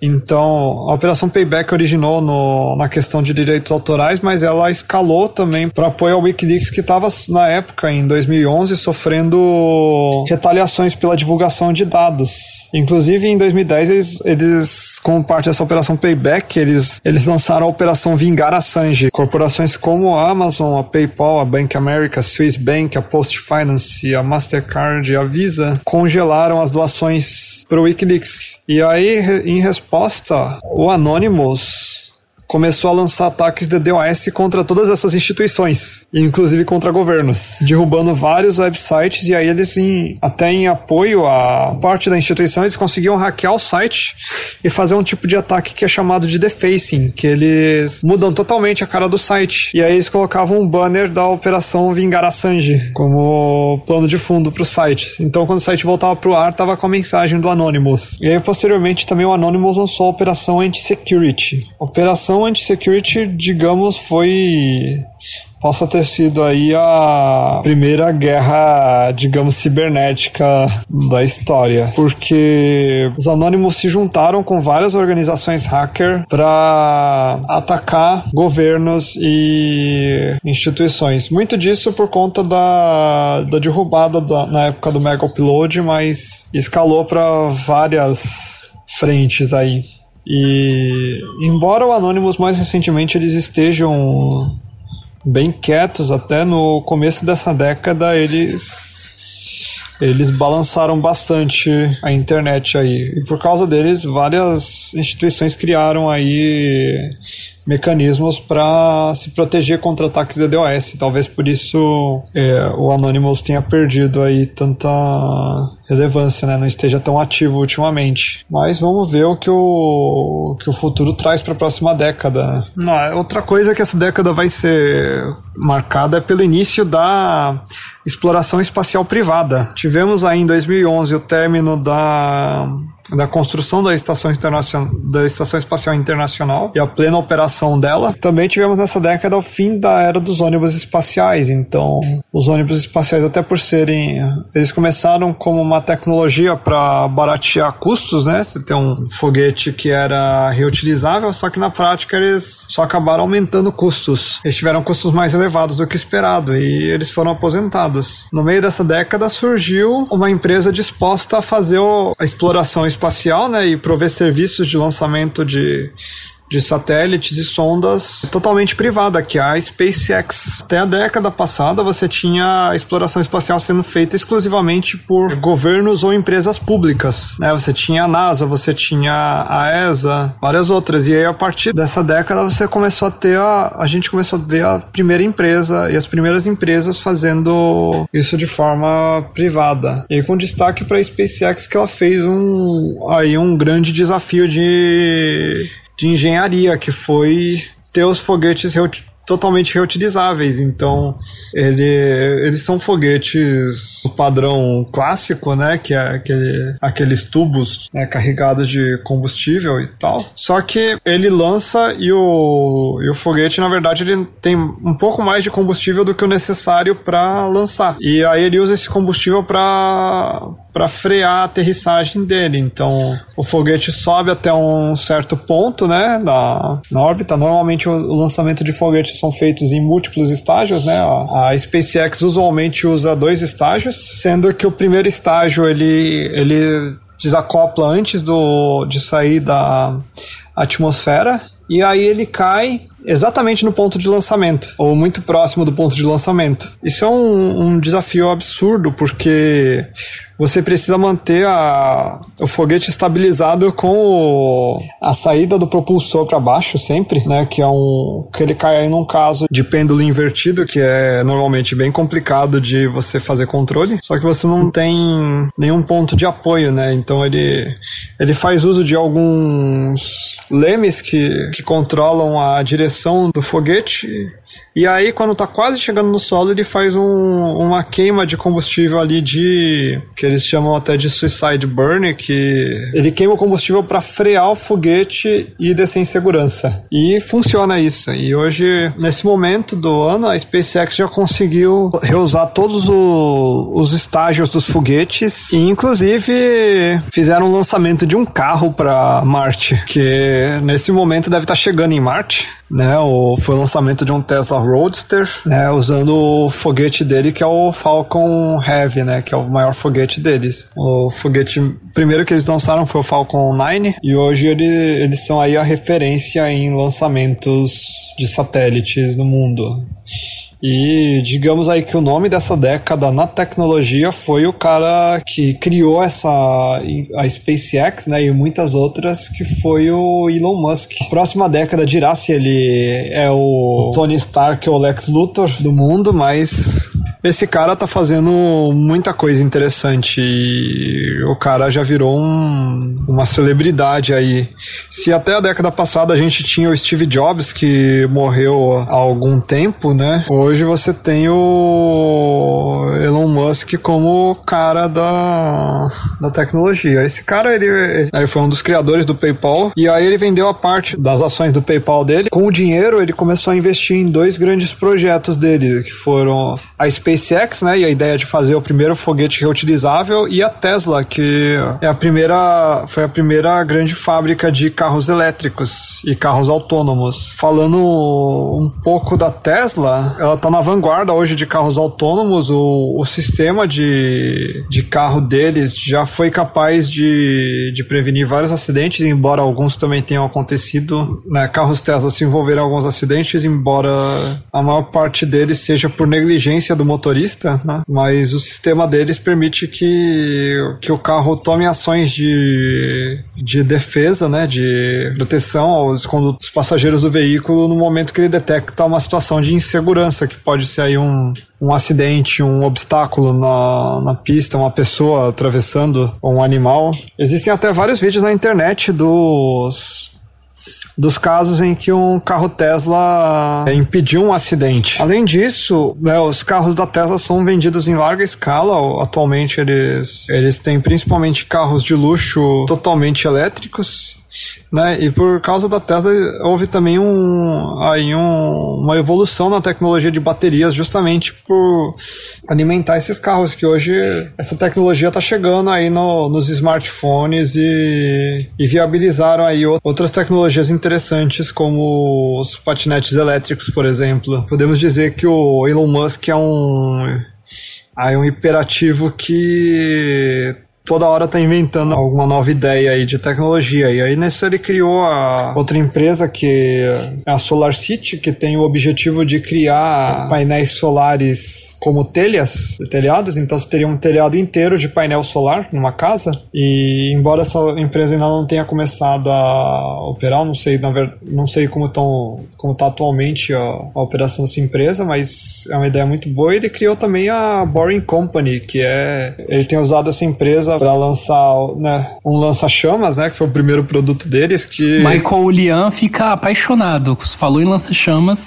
Sim. É, é, é, engraçado que eles tiveram problemas com o lançamento de um, né, com um produto lança-chamas que estava sendo proibido de vender. Aí eles deram o nome disso, não é um lança-chamas. Além disso, essa Boring Company tem feito alguns investimentos na tecnologia do Hyperloop, que é uma, uma tecnologia de inovadora de transporte, que ela substituiria o, os trens balas. Ouviremos bastante do Elon Musk na próxima década aí, com, com bastante certeza. Outra coisa também que até que eu falei um pouco, mas que revolucionou na na mobilidade urbana foi a chegada aí do, dos patinetes elétricos que estão sendo febre aí nas cidades brasileiras, né? E causando muitos e problemas também. É, causando muitos problemas. Essa, essa tecnologia aí, em conjunto com o Uber e Outras tantas estão mudando completamente o, o, transporte nas cidades, né? Você tem aí ó, os patinetes elétricos sendo usados para percursos pequenos, né? Que não compensa você pegar um ônibus ou pedir um Uber. Você tem o próprio Uber sendo usado em, em percursos relativamente grandes e, e deixando o metrô e ônibus só para percursos realmente grandes, mas mesmo assim a gente já tem também outra, outras tecnologias aí chegando como o Buzzer, que é um Uber de ônibus. Que inclusive está sendo proibido em algumas cidades. É o mesmo, mesmo esquema do Uber, né? De várias pessoas comprarem passagens para um só que ó, várias pessoas compram passagens para um determinado destino, né? Mostram interesses em um determinado destino e aí uma empresa, com, alguém com um ônibus aceita levar essas pessoas para o mesmo lugar. Isso pode permitir aí flexibilizar o processo de, de, por exemplo, criação de excursões ou mesmo de viagens, né? Tornando meio que obsoleta as, as empresas de ônibus tradicionais. Isso daí é um pequeno resumo de tudo o que aconteceu nessa década em tecnologia. Eu acho que só tem um tema que pode superar esse, que é política. é, de política vai, vai pegar fogo e é o nosso próximo bloco, então aguardem aí que vai começar agora. Eu odeio Getúlio Vargas, populista de merda! Odeio. Seu lixo, ditador do caralho, Getúlio Vargas! Tá de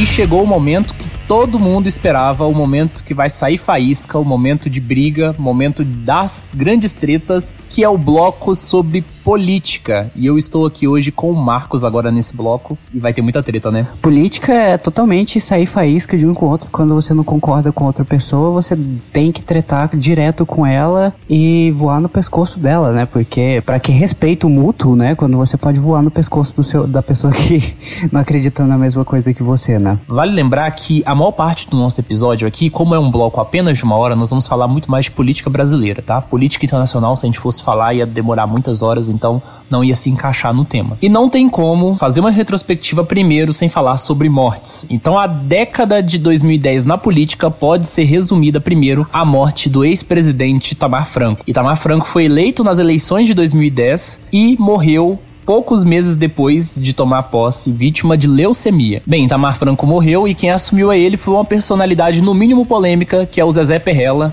de Minas Gerais.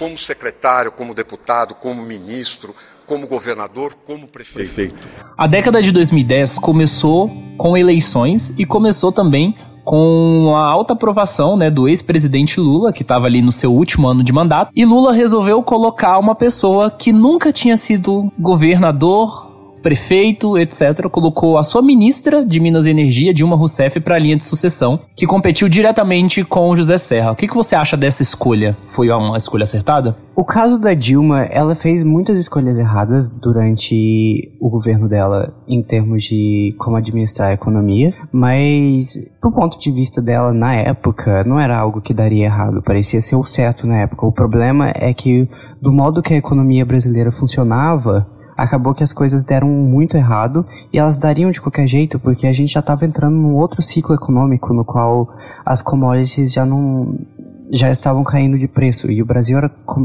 começou a ficar completamente sempre foi, né? completamente dependente delas, da exportação de commodities. Então, quando o preço delas caiu e os gastos do governo não, acabou que isso afetou a economia de uma forma negativa e acabou lançando a gente numa era de crise. Porém, não sou totalmente contra a Dilma, porque eu creio que durante o governo dela teve muitos avanços em algumas áreas, por exemplo, a de educação. Eu não lembro de nenhum presidente que investisse tão diretamente na educação, principalmente a educação universitária e de ensino básico, quanto ela. Teve bastante investimento na área da educação As universidades brasileiras cresceram muito durante o governo dela, então nesse aspecto ela acertou bastante. Eu lembro dela ser uma das poucas candidatas. Eu acho que até hoje eu não vejo nenhum candidato que fale diretamente sobre investimentos em educação, sobre investimentos na ciência brasileira. Ela tinha também ideias de grandes projetos para a época e ela queria já levar o projeto de abrir usinas nucleares para frente, o que eu achei bastante interessante na época dela. Investimentos na saúde também, é, o investimento na época do governo da Dilma e do Lula, o SUS recebeu bastante investimento, cresceu bastante, também foi bem fortalecido. Isso sempre é bom para um país, sempre faz bem para a economia você investir em educação e saúde. Então, os erros, na verdade, foram que o governo acabou se empolgando demais e gastando de forma ineficiente demais com a criação de vários programas, que acabou fazendo o governo se endividar demais e a economia diminuiu e aí criou essa crise toda que a gente vive hoje. Então, tipo, a Dilma é um personagem divisório para mim, porque ela tem pontos positivos que eu gosto bastante. A política feminista dela também fe é, fez bastante avanços quanto a as políticas de contra o feminicídio. Então, nesse ponto também é um ponto positivo do governo dela. Fez bastante progresso quanto à luta com o feminicídio. Foi no governo dela que o casamento gay foi liberado, né? Então teve progresso na área LGBT também durante o governo dela era mais aberto e também é importante ressaltar que no governo da Dilma ela abriu espaço para caça à corrupção. Veio com bastante projetos de anticorrupção e eu acho que foi esse o ponto principal que fez a queda dela, porque ela começou a abrir o sistema brasileiro para caçar corruptos de uma forma mais, mais prática, de verdade mesmo, porque no Brasil antes corruptos podiam, podiam fazer o que eles quisessem sem ser punido, e, ela, e no governo dela isso começou a mudar, e eu acho que de verdade mesmo foi isso que fez ela cair. Não foi nem as questões econômicas, foi porque na época dela começou a ter uma caça às bruxas e com o passar do tempo isso foi piorando bastante. A gente sabe disso não é uma. Eu não diria que isso é uma teoria da conspiração, porque o próprio áudio que vazou do Temer colabora com, com, essa, com essa hipótese de que ela caiu mesmo foi por causa das caça, da caça às bruxas que surgiu no Senado depois, durante o governo dela, e com as políticas que ela, que ela veio, que realmente iriam começar a limp, fazer uma, começar a fazer uma limpeza do cenário político brasileiro, algo que nunca tinha sido feito antes.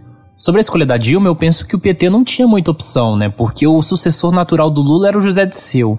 Ocorreu o mensalão e isso prejudicou bastante as coisas. Marina Silva saiu do governo, né, revoltada de uma certa forma e lançou candidatura própria. Então, o PT não tinha nenhuma força grande, né, nenhuma figura significativa para se lançar como candidato a presidente. E aí o Lula também testou a sua popularidade colocando uma mulher na sua linha de sucessão, algo que nunca tinha ocorrido no Brasil, achei isso interessante, mas eu acho que uma forma de visualizar o quanto que o governo Dilma foi perdendo força ao longo do tempo é que ela começou com uma quantidade de aliados absurda, né? Se não me falha a memória, eu acho que 80%, 70, 80% do Congresso era do lado do governo no início, e isso foi se perdendo ao longo do tempo.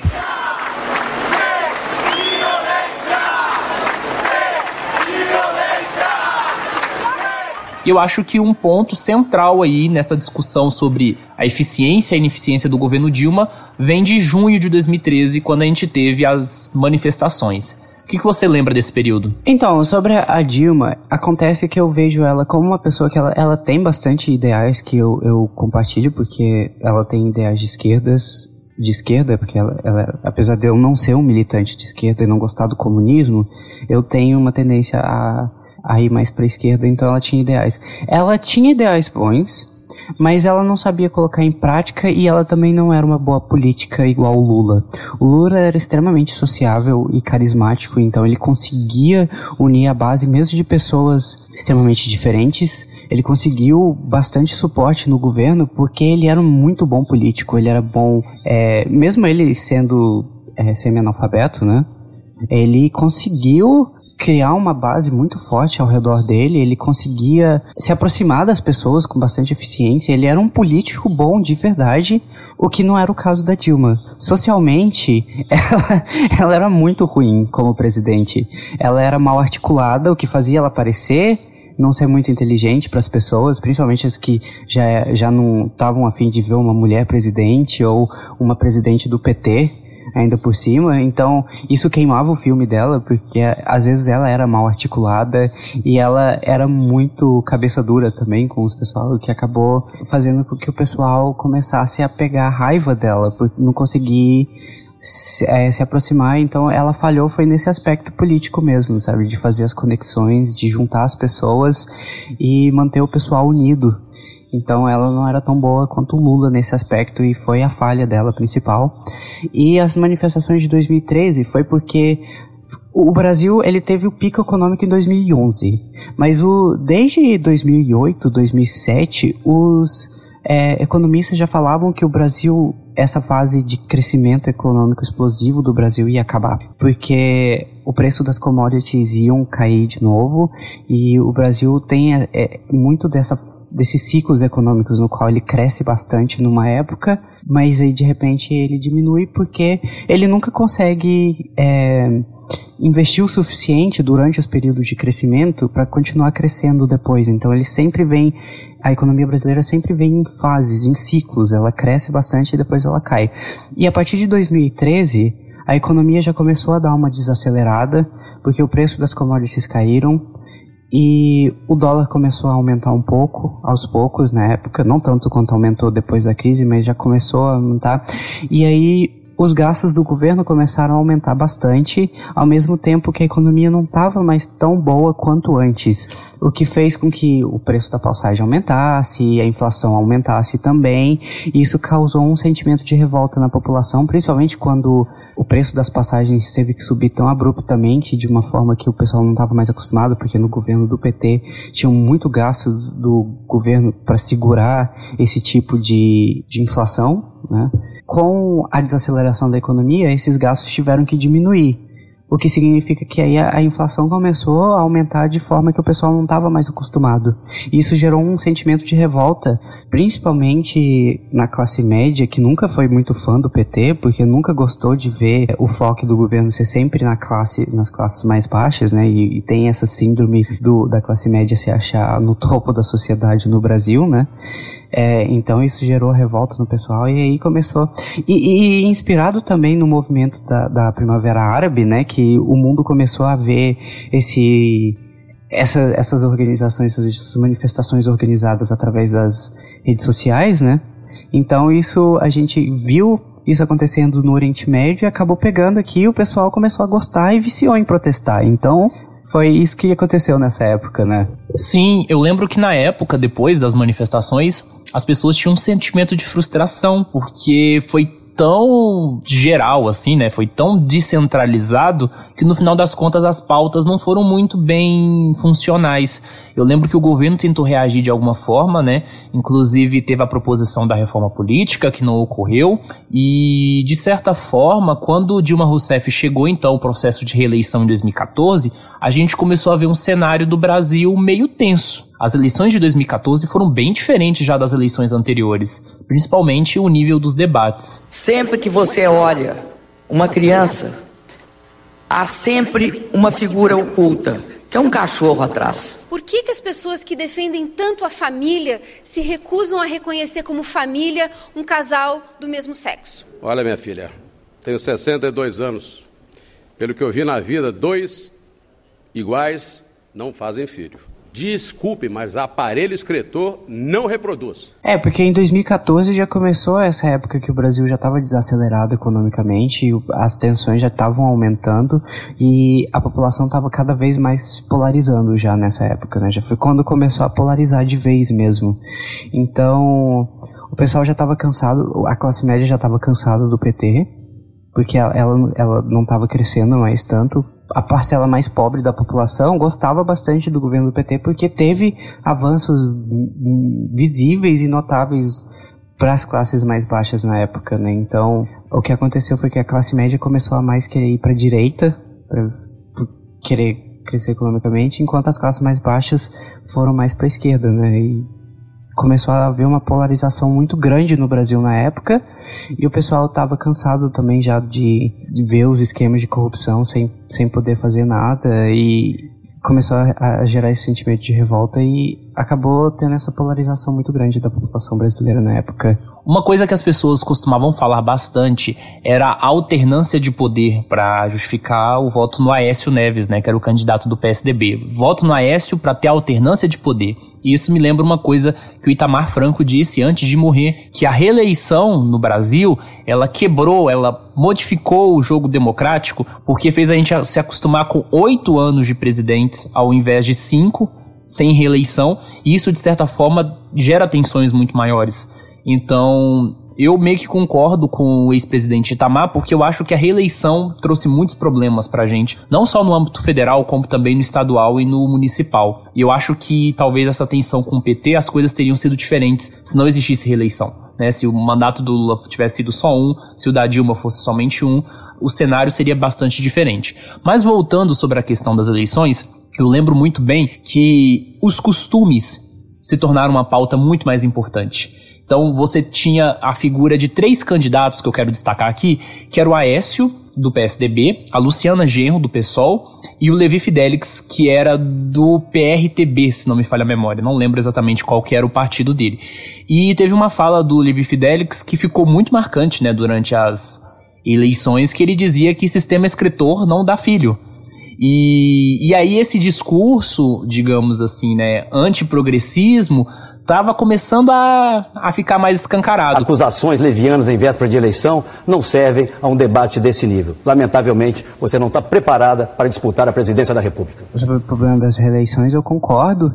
E, mas o problema da alternância de poder no Brasil é que, na política brasileira, não existe um foco em comum a longo prazo, sabe? O pessoal não trabalha com um foco a longo prazo, tipo, ah, eles trabalham para desenvolver algo em comum, sabe? Ah, a gente tem que melhorar a economia brasileira, a gente tem que melhorar a educação e saúde a longo prazo. O problema é que os governos, essa alternância de governo no Brasil é ruim no sentido de que o que o governo faz, um governo faz, o outro desfaz e acaba ficando nesse lenga-lenga e o Brasil nunca progride e fica sempre aquele ah, o gigante que sempre dorme, nunca vai despertar, né? Então, o problema é que a política brasileira precisava ser reformada de uma forma que os políticos tivessem que trabalhar com objetivos a longo prazo e não a curto prazo. O pessoal, o problema é que no Brasil essa alternância de governos acaba prejudicando o país e desacelerando o desenvolvimento, porque é igual eu te falei, um governo faz, o outro desfaz. Assim que a Dilma foi reeleita, aconteceu algo muito estranho, porque eu vi muita gente revoltada com a reeleição dela de uma forma atípica, podemos dizer assim, né? Teve gente que não engoliu muito bem o fato do Aécio ter perdido, e aí você já viu uma diferença significativa no comportamento da população. E aí eu lembro que quando a Dilma foi reeleita, ela foi reeleita segundo alguns princípios. E no governo dela seguinte, ela não seguiu muito bem esses princípios. Como, por exemplo, a parte econômica. Ela escolheu um cara que não representava muito bem o trabalho significativo que vinha ocorrendo. Inclusive, dizem que o Lula fez uma sugestão, né, dela chamar o Henrique Meirelles de volta, porque o Henrique Meirelles foi uma peça importante no governo, principalmente aí na fase mais popular do governo Lula, e ela escolheu quem?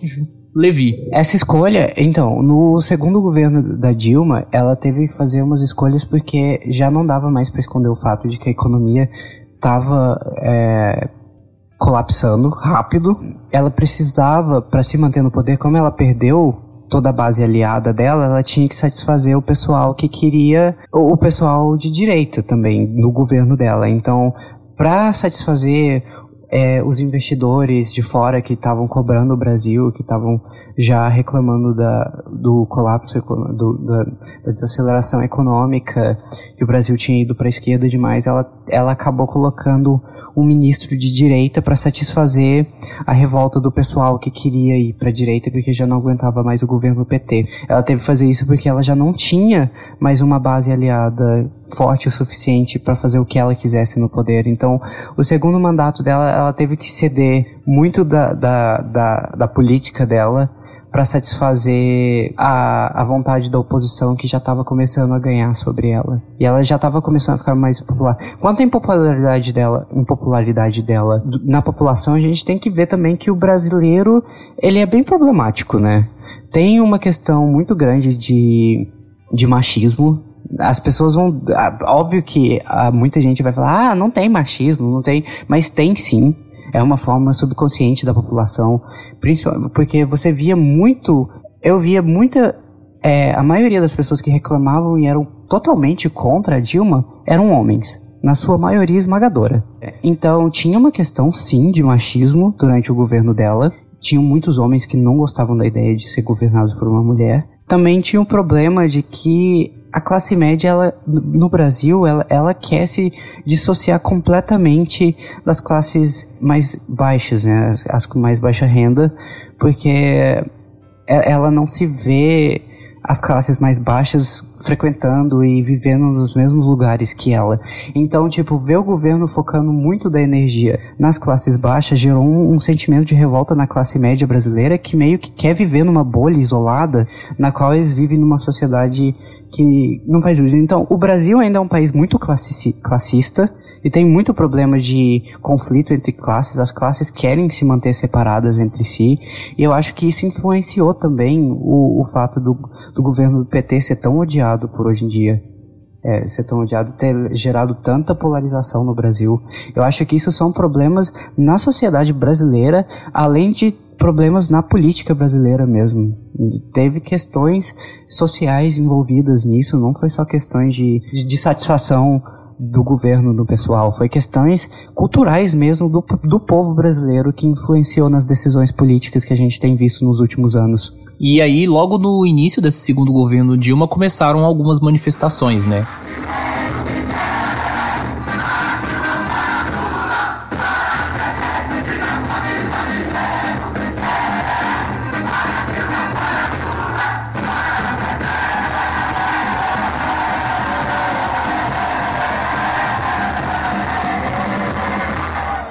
Surgiram aí figuras como Vem Pra Rua, o MBL. Então foram surgindo algumas figuras que começaram a ganhar destaque nesse cenário político e que demonstravam também uma força maior assim do conservadorismo brasileiro. Inclusive nas próprias eleições de 2014, o Congresso que foi eleito era um Congresso mais conservador, né? E o governo escolheu justamente para presidente da Câmara uma figura chamada Eduardo Cunha. Crise institucional é quando um poder briga com outro poder. No Brasil hoje, todos os poderes brigam entre si. Chegam ao ponto de pessoas de um poder agredir verbalmente pessoas de outro poder. Não há a menor estabilidade institucional. O impeachment da Dilma foi. Eu diria que teve várias motivações por trás disso, né? Foi uma motivação completamente política por trás dela. Foi, foi ridículo mesmo o, o, motivo de impeachment da, de impeachment da Dilma. Foi meio que um golpe político mesmo, porque estava bem escancarado. Isso era óbvio para qualquer pessoa que vesse a política de uma forma externa.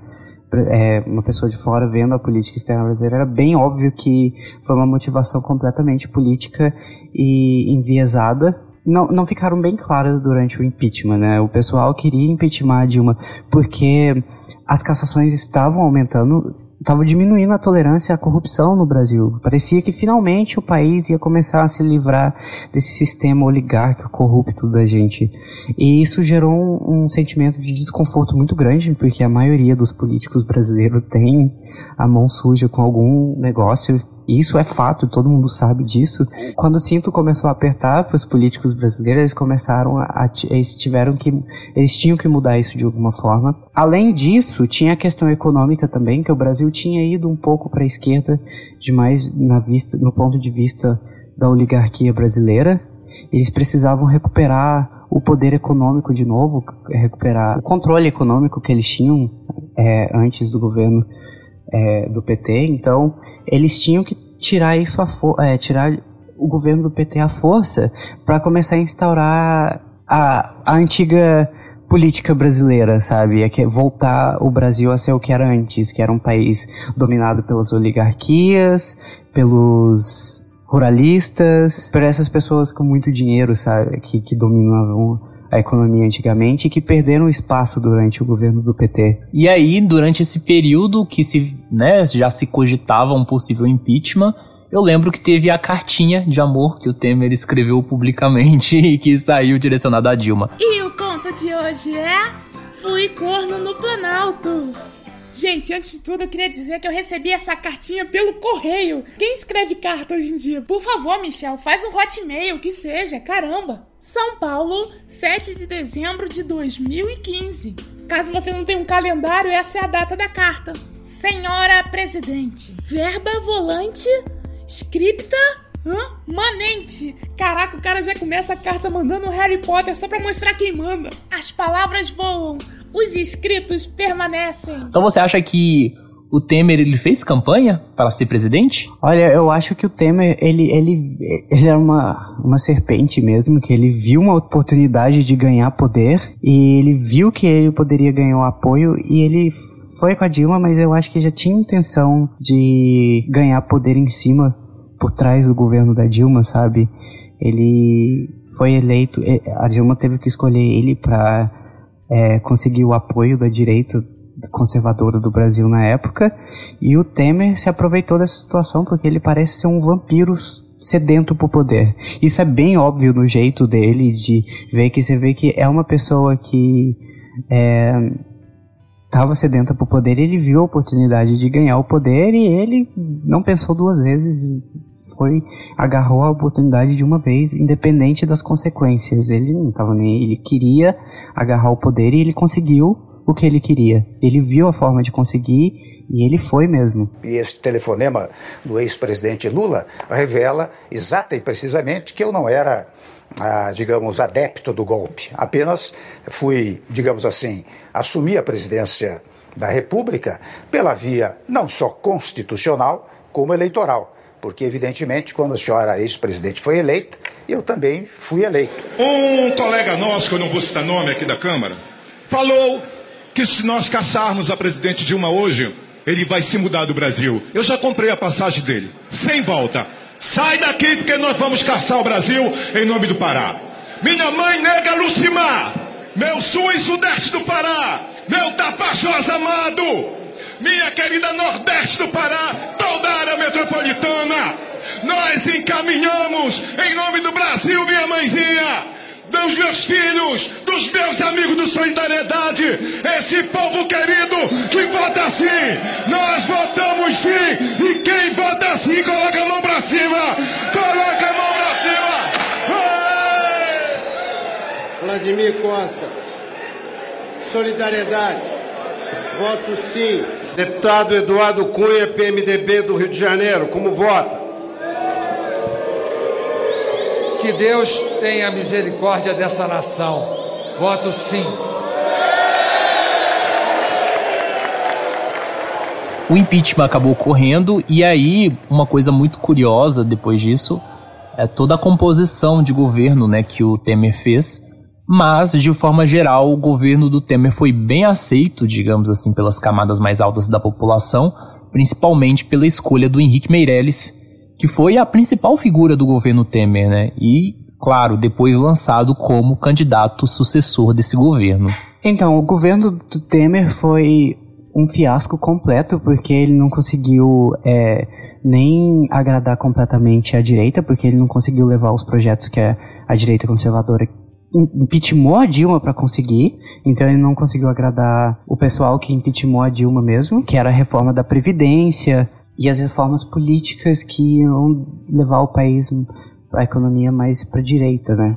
Que é, foi o, o motivo deles ter, impeachmentado a Dilma foi para é, melhorar a situação para os investidores no Brasil, para fazer os mais ricos crescerem de novo, né? Que eles tinham ficado em segundo plano nos governos anteriores. E ele acabou não conseguindo levar isso para frente, então o governo dele foi um fiasco tanto para as oligarquias que queriam que colocaram ele no poder, quanto pro pessoal mais pobre, que foi completamente esquecido no churrasco durante essa, essa, essa época, e, ninguém, e o Temer era extremamente impopular, até com a classe média brasileira, então ele, tipo, ele não conseguiu agradar nem os que impeachmentaram a Dilma e queriam levar a agenda deles para frente, e muito menos o resto da população brasileira que foi completamente esquecida. Ele queria, ele começou com planos de austeridade, cortou os gastos que o governo tinha, é, os programas que o governo tinha antigamente, e a coisa foi só piorando com o tempo. E o auge desse processo foi a PEC 55, né? Em 2016 ainda,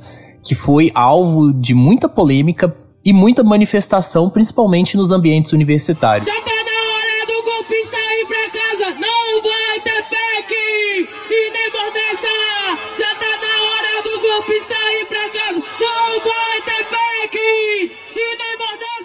Nós que estávamos na universidade nessa época, o que, você lembra das chamadas ocupações? As manifestações, né, os estudantes são os que estão mais, geralmente, estão mais é, cientes de política e eles também são os que têm mais ideais políticos, né? Então são os que querem ver mudanças mais de forma é, brusca e abrupta. Então, é, os estudantes já foram os primeiros a reagir, né, ao, a, negativamente para o governo do Temer. Então teve aquela época das ocupações nas universidades, porque a gente viu que com, o com a queda da Dilma e, o, e a corja nova que surgiu no governo, as universidades brasileiras iriam começar a sofrer bastante.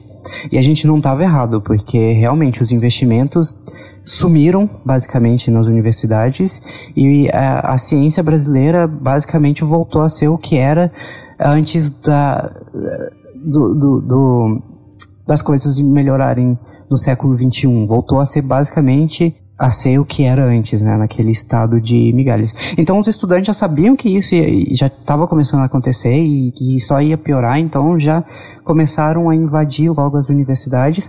Porém, eu acho que o método de luta estudante não é muito eficiente, porque invadir a universidade não seria o melhor método, né, de, de você conseguir mudanças. Se é o melhor método ou não, eu não sei, sinceramente, porque eu lembro que pelo menos conseguiu chamar atenção, fez barulho durante um período, depois não tanto, né? Gerou muito mais tensões.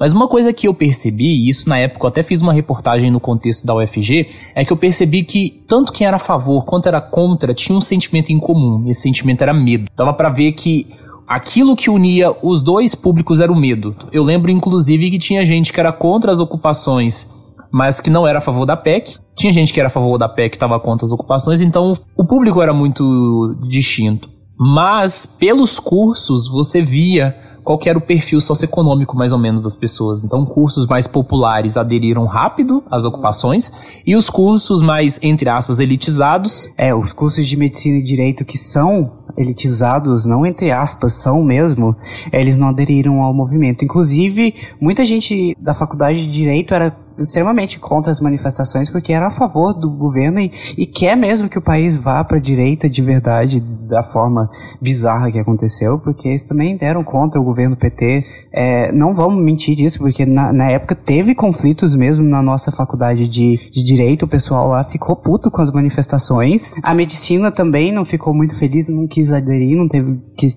ter nada a ver com essas. A maioria não quis ter nada a ver com as manifestações e, e a gente viu isso mais nos, nos cursos que atraem estudantes mais populares, né? É, faz sentido isso.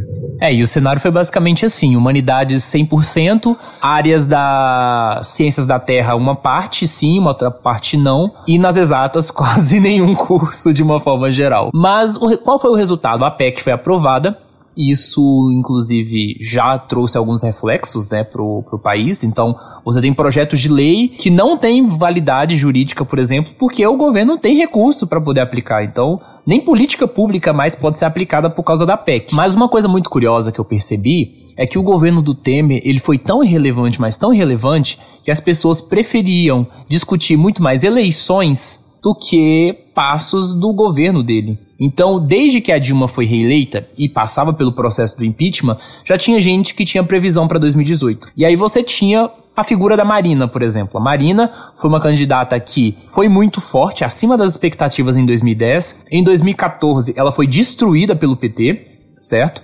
E quando veio a questão do impeachment e o fato dela ter sido a favor do impeachment, isso piorou a, a, figura dela popularmente, principalmente porque a Marina vem de uma origem mais de esquerda. Marina se lança candidata, no início ela é vista como a preferida, como todas as pesquisas eleitorais dessa década foram, mas foram surgindo outras figuras além dela. Então o PSDB, por exemplo, já tinha apostado no José Serra, já tinha apostado no Alckmin e já tinha apostado no Aécio. Você tinha uma figura que estava se destacando, que era o Dória, mas o Dória ainda estava muito cedo para se lançar como candidato a presidente. Eu acho que ainda tem risco dele se tornar presidente um dia. Quem ouvir esse episódio futuramente vai dizer se a nossa previsão está correta ou não. Eu não apunhalo as pessoas do meu partido. Eu não faço rasteira nas pessoas do meu partido. Eu não desprezo as pessoas do meu partido.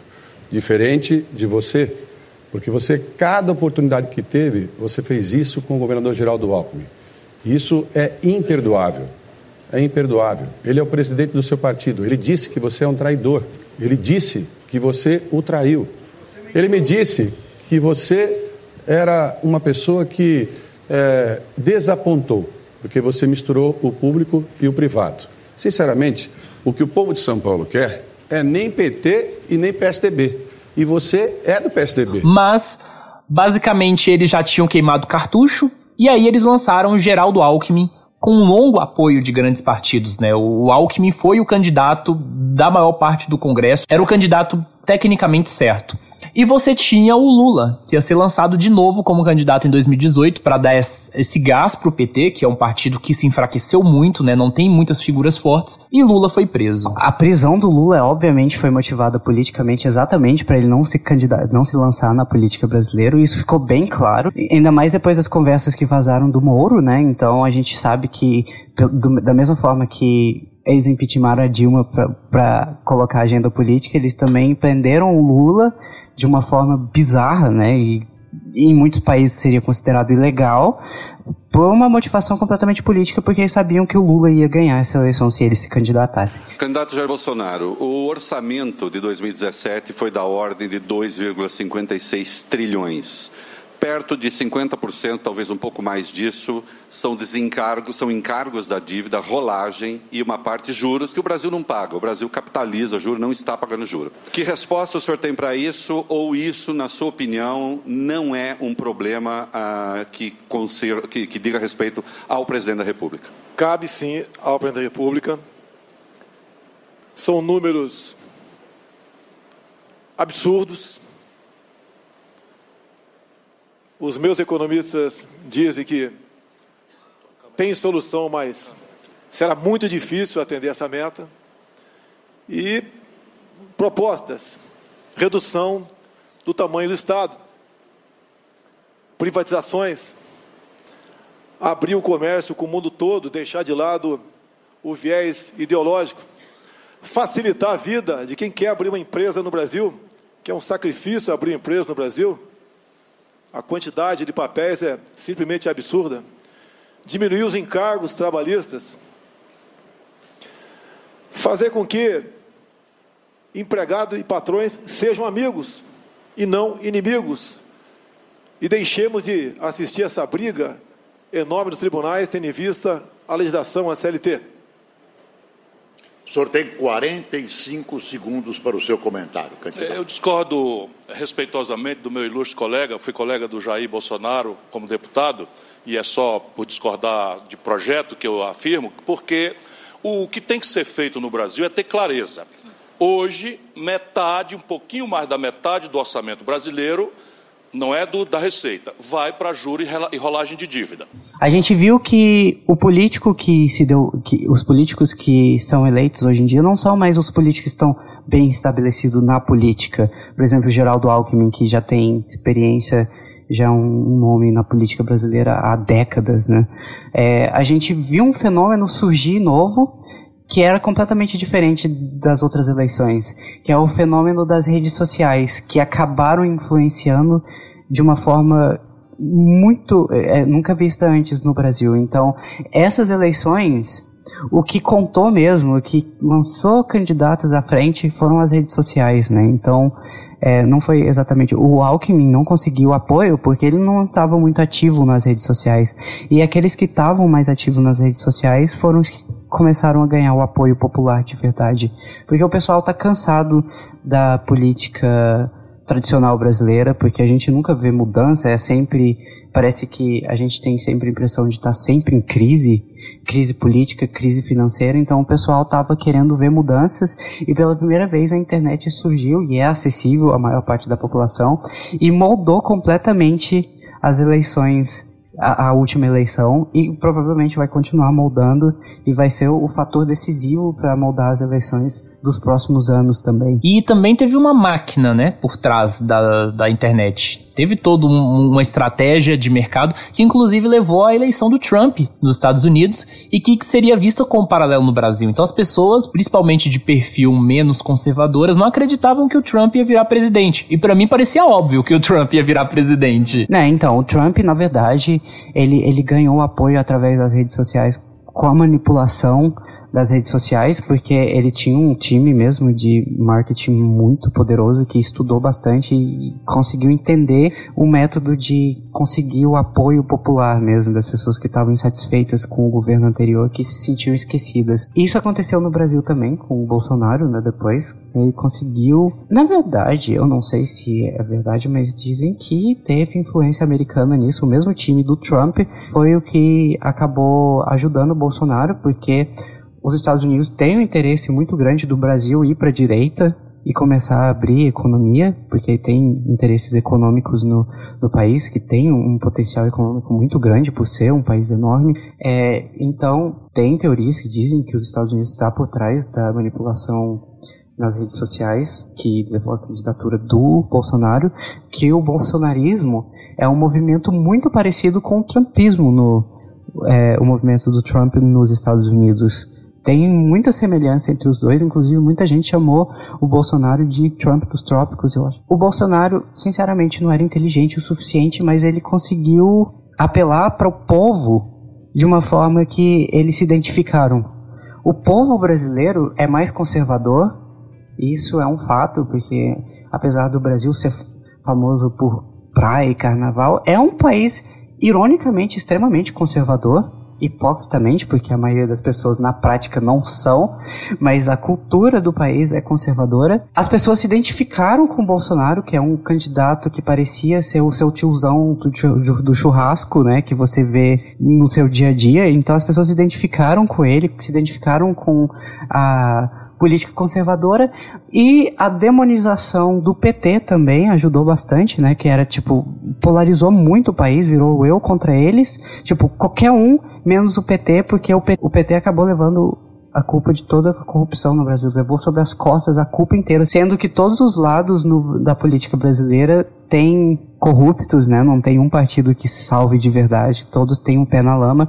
Porém, as campanhas nas redes sociais conseguiram manipular o povo brasileiro para o PT levar toda a culpa dos problemas brasileiros. Tudo de errado caiu sobre o PC, sobre o PT. Isso é uma forma bem simplista de ver a a política, eu acho que isso é um problema porque a educação no Brasil não é boa, a gente sabe disso, as maiores das pessoas são muito mal instruídas. As pessoas não conseguiram separar o viés emocional delas com o que estava acontecendo na política de verdade, sabe? O, é, demonizaram o PT completamente e, e, colocaram uma pessoa incompetente simplesmente porque ela apelava aos viés emocionais da população, a revolta que elas sentiam, e transformaram o Bolsonaro num ícone utópico, né? Ele, ele foi levado de uma pessoa para um ideal e acabou apelando para a população brasileira que já estava cansada dos problemas, que parece que estão sempre lá, e isso acabou levando a, a eleição infelizmente, de uma pessoa que, obviamente, é extremamente incompetente. E eu falo isso com segurança porque ele superou minhas expectativas de ser um presidente ruim.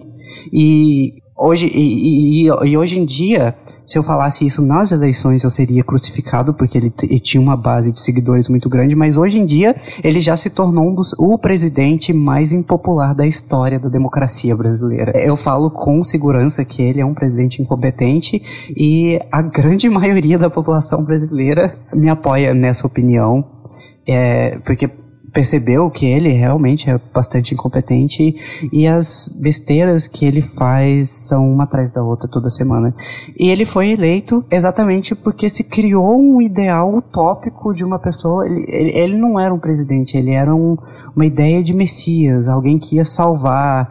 Foi, foi uma ideia bastante ingênua da população, né, que surgiu, e isso mostra, para mim, olha, sinceramente, é uma consequência da educação ruim brasileira, da falta de pensamento crítico da população e da falta de instrução da maioria das pessoas. Vale ressaltar que existem queimadas praticadas por índios e populações locais, como parte de sua respectiva cultura e forma de sobrevivência. Problemas qualquer país os tem. Contudo, os ataques sensacionalistas que sofremos por grande parte da mídia internacional, devido aos focos de incêndio na Amazônia, despertaram nosso sentimento patriótico.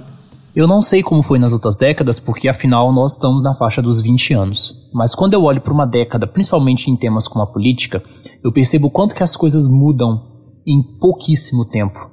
O Brasil era outro em 2010, né, em termos de comportamento, em termos de ideias, de posições religiosas. Eu lembro, por exemplo, que em 2010 era muito tranquilo você fazer piada homofóbica. É claro que em alguns espaços ainda seja, mas o discurso mudou bastante no meio midiático, por exemplo. Em 2013 e 2012, eu não lembro exatamente agora o ano, você teve uma importante entrevista do Silas Malafaia com a Marília Gabriela, né, que tinha todo aquele discurso é, contra casamento gay, contra os homossexuais, de uma forma geral. E aí eu lembro que de lá para cá as coisas se refletiram muito na política.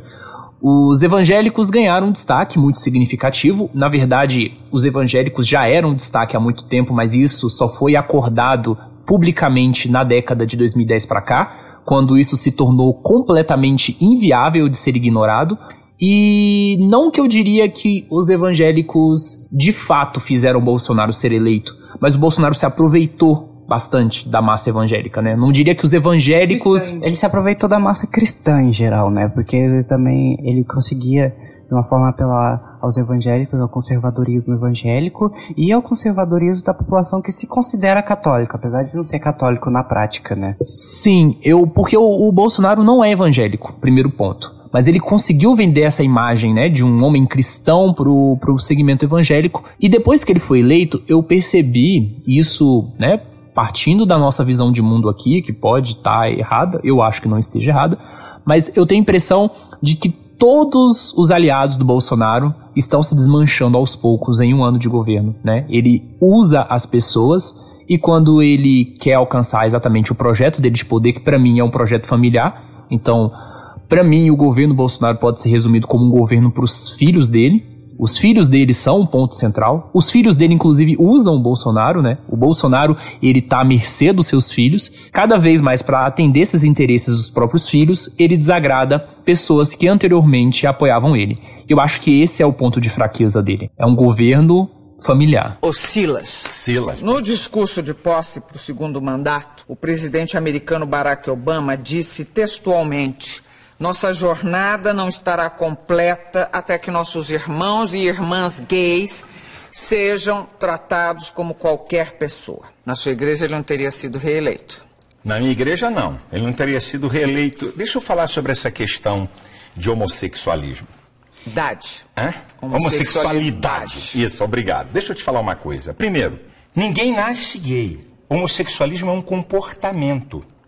Eu vou fazer Isso uma definição. Tá, então vamos lá. O ponto de fraqueza dele é a própria existência dele, né? Porque, sinceramente, uma pessoa tão incompetente para ser governo, e ele basicamente é pau mandado dos filhos mesmo. Ele tá lá para servir os filhos e os filhos estão lá para usar o pai para conseguir poder, né? Ai, é, sinceramente, é ridículo o que acontece na política brasileira hoje. Eu falo com confiança agora, eu posso falar minha opinião, porque já é a opinião da maioria das pessoas. O que acontece no, no governo brasileiro é ridículo, é vergonhoso, e qualquer país decente, bem instruído, acharia o que acontece na política brasileira um circo completo. Porque é, é ridículo você ver de uma perspectiva externa o que está acontecendo no Brasil. A política daqui se descarrilhou desde a época do impeachment da Dilma. E quando teve o impeachment da Dilma, você deu para ter uma ideia pela primeira vez, que foi quando o, todo o Congresso apareceu na televisão e você conseguiu ver voz, as vozes de todos os políticos que estavam lá dentro, o nível intelectual baixíssimo do, do Congresso brasileiro, que aquilo pareceu um circo e eram obviamente pessoas completamente incompetentes para carregar cargos políticos tão importantes e você vê desde então que a política no Brasil, ela na maior parte consiste de pessoas que não têm competência para carregar os cargos dela, são pessoas que são eleitas não pela competência política, mas sim por ligações políticas, influência é, econômica, oligárquica e uma inércia política também dentro do próprio sistema político brasileiro. Então, o que o Brasil precisava era de uma reforma completa, de, de renovar completamente as caras políticas dentro e colocar pessoas que realmente fossem competentes para o cargo. O que o Brasil precisava é, tipo, colocar é, objetivos a longo prazo, nos quais, independente do partido que fosse eleito, os políticos teriam que trabalhar por aquele objetivo em comum. Por exemplo, melhorar os dados, melhorar a educação no Brasil, para levar ela para um país, é, uma educação de primeiro mundo, melhorar o sistema de saúde, porque é muito importante você investir na, na saúde de um país. Investimentos em infraestrutura também, é, que no Brasil são extremamente essenciais, que no Brasil a nossa infraestrutura ainda é bem subpar comparado à infraestrutura de outros países economicamente mais avançados. Por exemplo, a China, a gente devia seguir o exemplo chinês de investimentos maciços em infraestrutura, que isso é o que acaba levando ao crescimento econômico. Investimento massivo em é, educação e saúde. Não é ele não, hein? Quem está dizendo bobagem a 3 por 4 é o Guedes. Posso repetir aqui uma coisa escatológica? Ele disse para um jornalista, a jornalista perguntou para ele quais eram as empresas prioritárias para a privatização. Ele disse, são aquelas envolvidas no CU dos curiosos. E aí tem uma figura política que a gente não falou com relação às eleições, mas que é um ponto central do quanto que, às vezes, todo o discurso ainda está sustentado no PT, que é o Ciro Gomes. O Ciro Gomes era, digamos assim, entre aspas, a terceira via nas eleições, né? Uma figura que desde 2016 falavam que era uma das principais figuras. E aí o foco dele, né, principalmente depois da eleição do Bolsonaro, tem muito mais sobre falar sobre o PT e sobre o Lula, principalmente o ressentimento, né, que ele teve pelo fato de não ter sido apoiado pelo PT e o PT ter lançado a figura do Fernando Haddad, que é uma figura no mínimo polêmica com relação à sua força política, né? Conseguiu chegar ao segundo turno, mas o marketing do PT é muito eficiente. Poderiam colocar qualquer candidato no lugar do Fernando Haddad que conseguiria chegar ao segundo turno. Inclusive, o próprio PT tentou se desvincular da questão das cores e tudo mais, lançou uma campanha verde e amarelo.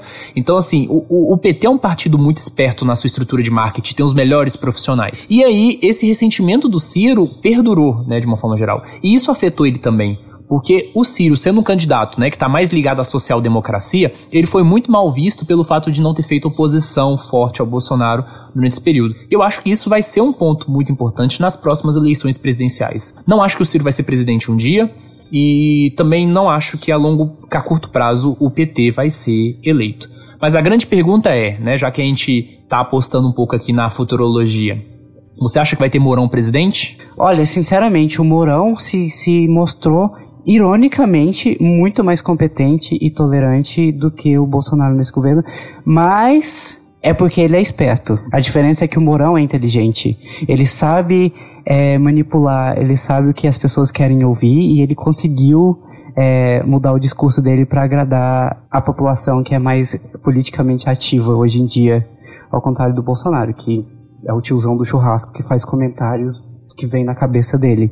O Mourão é muito mais calculista, muito mais esperto, e eu acho isso perigoso porque você não sabe as intenções reais dele, porque você não sabe se ele realmente seria do que ele fala, porque ele se mostrou mais tolerante e mais aberto à possibilidade do, discurso moderno das pessoas é, menos conservadoras, mas ao mesmo tempo eu desconfio que isso seja uma fachada para ele conseguir o apoio dessas pessoas e que eu tenho medo dele é, de querer apoiar os militares e, e, e, e realmente ser bem sucedido em instaurar um governo muito mais conservador, conservador de verdade, ao contrário desse que é conservador de superfície, né, não está conseguindo levar para frente o conservadorismo que ele prometeu. Eu acho que o Mourão seria eficiente em fazer isso. Eu tenho medo dele, porque ele parece ser uma figura política mais perigosa.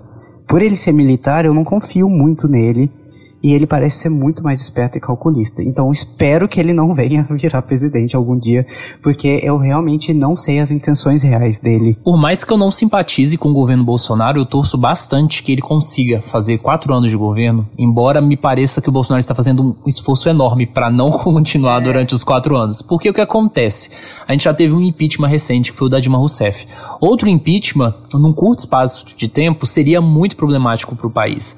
E aí, principalmente as pessoas que são a favor né, do, do afastamento do Bolsonaro, dizem que o nível de bizarrice que ocorre dentro do governo é tão grande que se as pessoas esperarem os quatro anos de governo, pode ser que não tenha mais nada de Brasil em 2022 para poder trabalhar. O que eu não sei, tenho minhas dúvidas, né? Não sou um especialista em política para defender uma, uma ideia tão forte né, sobre isso. Mas o que eu penso, de uma forma geral, é que se as pessoas querem parar o governo Bolsonaro, elas têm que se concentrarem em duas alternativas. A primeira, desidratar esse governo, né, fazer com que ele caia na opinião pública cada vez mais, né, que é algo que está acontecendo, mas não é por causa da oposição e sim pelo próprio governo. A oposição está falhando muito nesse sentido. E a segunda é cassação de chapa. Então, até um certo período ainda é possível caçar a chapa. Eu acho muito difícil que uma que uma chapa seja caçada. Se você tem um caso, por exemplo, como Dilma Temer, né, em que era muito mais provável você ter um processo de cassação de chapa e essa chapa não foi caçada, eu acho que Bolsonaro e Mourão, que são candidatos muito diferentes, apesar deles virem né, dessa ala militar, eles são essencialmente diferentes, de partidos diferentes, de propósitos diferentes, de, é, de intelectos diferentes, mas também de projetos de comunicação diferentes, né? Porque o, o, o Mourão, a diferença do Mourão foi justamente ele ter feito aí um curso na área de comunicação com alguém especializado, por isso ele moldou o discurso, ele conseguiu se vender mais simplesmente por técnicas de comunicação aí, galera, tá vendo? Comunicação é uma área importante. Mas de forma geral, eu também torço bastante que o Mourão não seja presidente, mais pelo sistema democrático brasileiro do que necessariamente pela figura do Mourão em si. Eu acho que o impeachment agora seria desastroso. E eu espero muito, muito que não alterem a Constituição. Sabe? Espero que ninguém venha propor nova Constituição, porque a Constituição de 88 ela é a esperança de que o Brasil não fique mudando sua Constituição de tempos em tempos. Nós já temos uma Constituição de mais de 30 anos, muito avançada em muitos sentidos, né? Então, é meio triste porque a nova República Brasileira, apesar dos seus erros, foi um período que trouxe muitos avanços. A gente teve bons governos, a gente teve o Plano Real, né, que veio do governo Itamar, que foi para mim a melhor coisa que surgiu durante esses todos esses anos, a coisa, se não foi a melhor coisa, foi a coisa mais persistente que a gente teve. Foi o que estabilizou o Brasil o suficiente para que o Lula viesse e conseguisse é, controlar um navio que já estava em movimento na época, né? Então, realmente, o plano real foi extremamente importante. E essa questão da democracia brasileira, realmente, a gente não está em condições de é, levar outro impeachment, outro impeachment para frente. E a gente tem que torcer por esse governo, por mais bizarro que ele seja, porque o Brasil ainda é uma democracia muito nova, que acabou de sair da ditadura, não faz tanto tempo assim. Existe muita gente viva que viveu nessa época tão tensa que, de perseguição política que foi a época da ditadura. Então, o Brasil ainda é bem novo é, nessa questão de ser uma república democrática. A gente não tem que fazer de tudo para preservar isso, porque é, se a gente continuar tendo tanta instabilidade política em tão pouco tempo, isso é a receita para o desastre e, para para o surgimento e aparecimento de regimes autoritários, né? Que o Brasil já tem histórico de regimes autoritários, a gente sabe que é uma possibilidade porque já aconteceu aqui, inclusive mais de uma vez. Então é algo que a gente é, tem que fugir, porque a nossa geração, ela não viveu da ditadura, né? Nós que temos 20, 20 menos de 30 anos, a gente não viveu até quem, tem, até quem tem menos de 35 anos não viveu de verdade na ditadura, então a gente é, não tem essa experiência de viver num regime autoritário, então a gente tem que fazer de tudo para preservar é, as instituições brasileiras para que elas continuem democráticas e tentar melhorar elas, inclusive para aumentar e deixá-las mais democráticas ainda. Então, nesse período que a gente está de turbulência, não seria bom a gente ter mais turbulência ainda por causa do, peri do perigo de, do ressurgimento de regimes autoritários e, e do desmoronamento da democracia brasileira, que ainda está tentando se estabelecer depois de um período de tumulto que foi a época da ditadura. Então, realmente a gente tem que tentar manter as instituições democráticas no Brasil e tentar melhorar isso no, nesse talvez tenha uma calmaria surja uma calmaria suficiente nos próximos meses do governo já que a reforma da, da previdência finalmente foi lançada que era o que estava gerando mais é, ansiedade e conflito dentro do Congresso já que agora ela passou de vez mesmo então talvez a gente consiga viver um período mais calmo, independente das bizarrices do presidente. E é como se a gente, tipo, a gente ignore ignora as bizarrices do nosso presidente e foca na política real, que é o que acontece no Congresso, no, nas esferas de poder executivo e é, legislativo, né? O que acontece abaixo do presidente, que é o que, na verdade, move a política na prática mesmo. Canalhas! Vocês querem arrebentar com o Brasil! Estava muito bom com governos anteriores. Mamavam bilhões de estatais. Bilhões mamavam de estatais. Como presidente da República, não tem dinheiro público para vocês. Acabou a teta. Eu aguento a porrada. Eu sei que vocês são. Vocês são canalhas. Vocês apoiavam o governo de plantão em especial do PT, porque anunciava bilhões de reais no sistema Globo de televisão. Então vamos aguardar os próximos capítulos e o que virá aí pro futuro, que o futuro nos aguarda. E nós do Introvertendo continuaremos com vocês. Tomara, né? Porque a gente nunca sabe o que vai acontecer nos próximos anos. Então, tomara que essa novela mexicana que é a política brasileira moderna tenha um desfeche e que depois dessa turbulência toda o país ressurja de uma forma mais forte, com as instituições mais fortes e, e que a gente consiga fazer progresso. Porque geralmente a gente precisa de crises para dar passos à frente. Isso é uma parte normal de é, um país democrático, né? Essas crises às vezes elas vêm, elas são ruins momentaneamente, mas elas são uma oportunidade do país de melhorar aos poucos, de dar passos de verdade para melhor. Então, quem sabe as próximas gerações não venham e as coisas já tenham melhorado de novo. Vamos torcer para essa novela ter um desfecho bom no futuro. Quero deixar bem claro que no nosso governo o comunismo não vai, não vai, ter, não vai ter vez. Muito bem, deixar muito claro isso. E deixar muito claro também para os Estados Unidos e para a China. Infelizmente, políticos da nossa nação estão dando a nossa nação.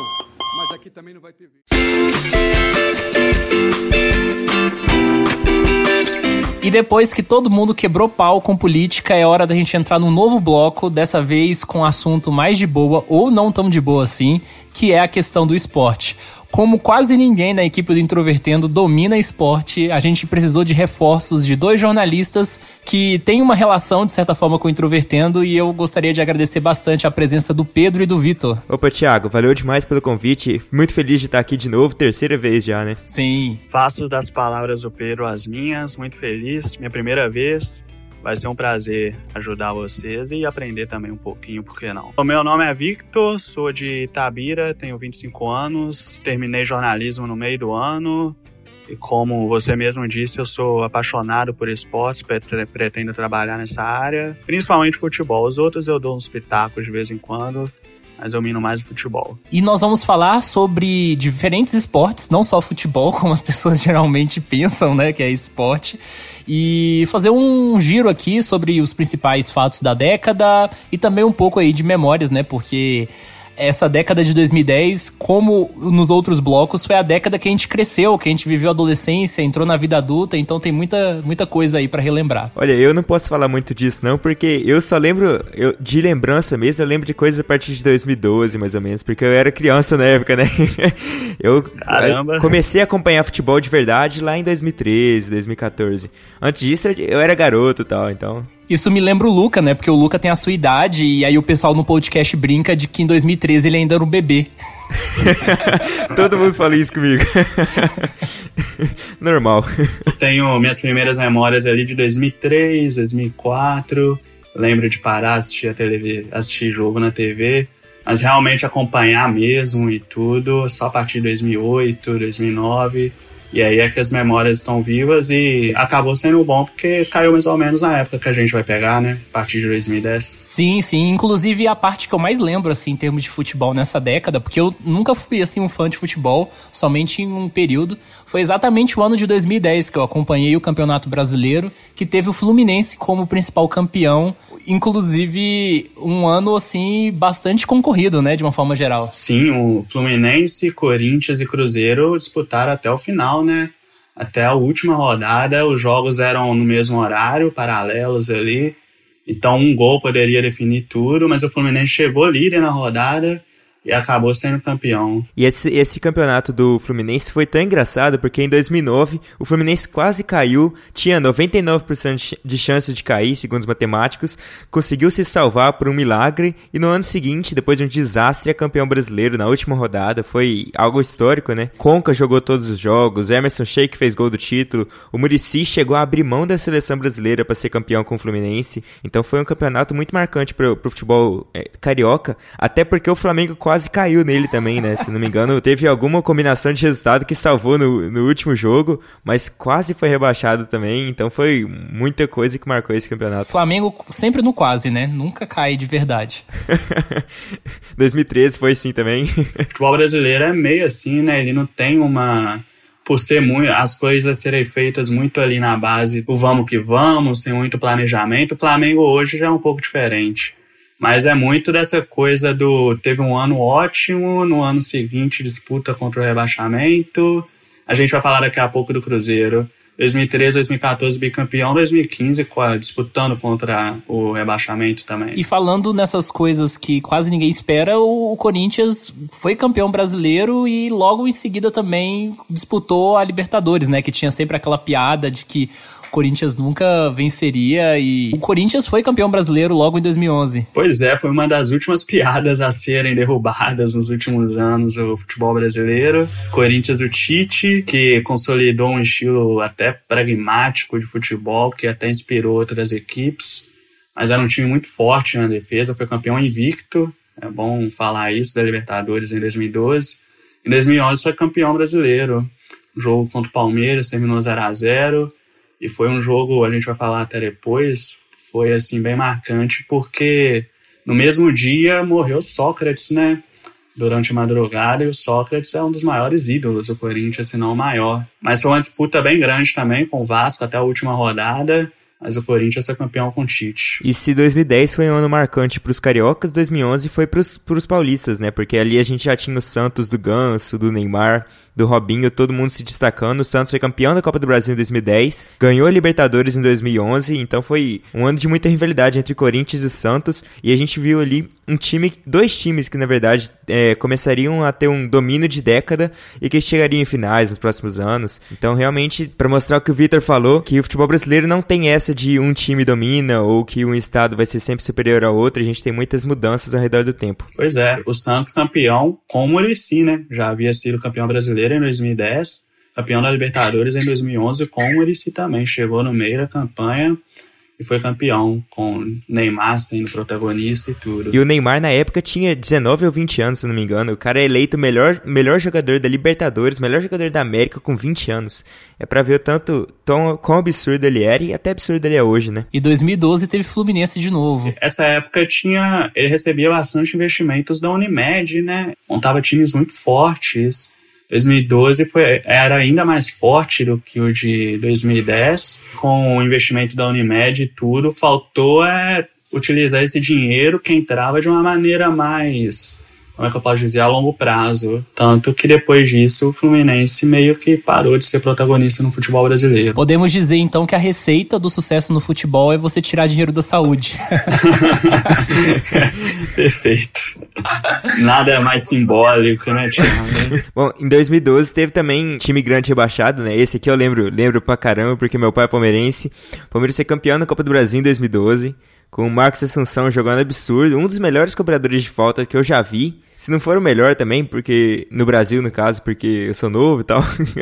Mas cobravam falta muito bem. É, o Palmeiras foi campeão da Copa do Brasil e foi rebaixado no mesmo ano. De novo, que é essa história de competitividade do Brasil. É, e foi mais um campeonato que marcou muita gente por causa disso, né? Você é torcedor do Cruzeiro, não é, Vitor? Eu sou, cara. Sou cruzeirense. Tô sofrendo esse ano. Não é a melhor época pra admitir, não, mas sou fazer o quê? Mas teve a época da glória.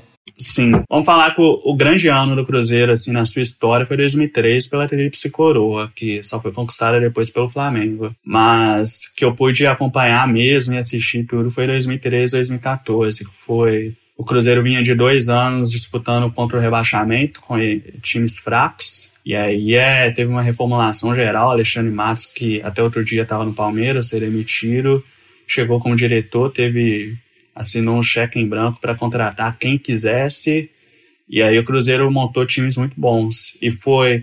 E assim, mesmo sendo cruzeirense, eu devo admitir que foi uma época em que o futebol brasileiro atravessou uma grave crise técnica. Eram times os times que disputaram o título com o Cruzeiro ou tinham um elenco muito limitado, que não era o caso do Cruzeiro, ou eram assim, jogavam futebol muito fraco.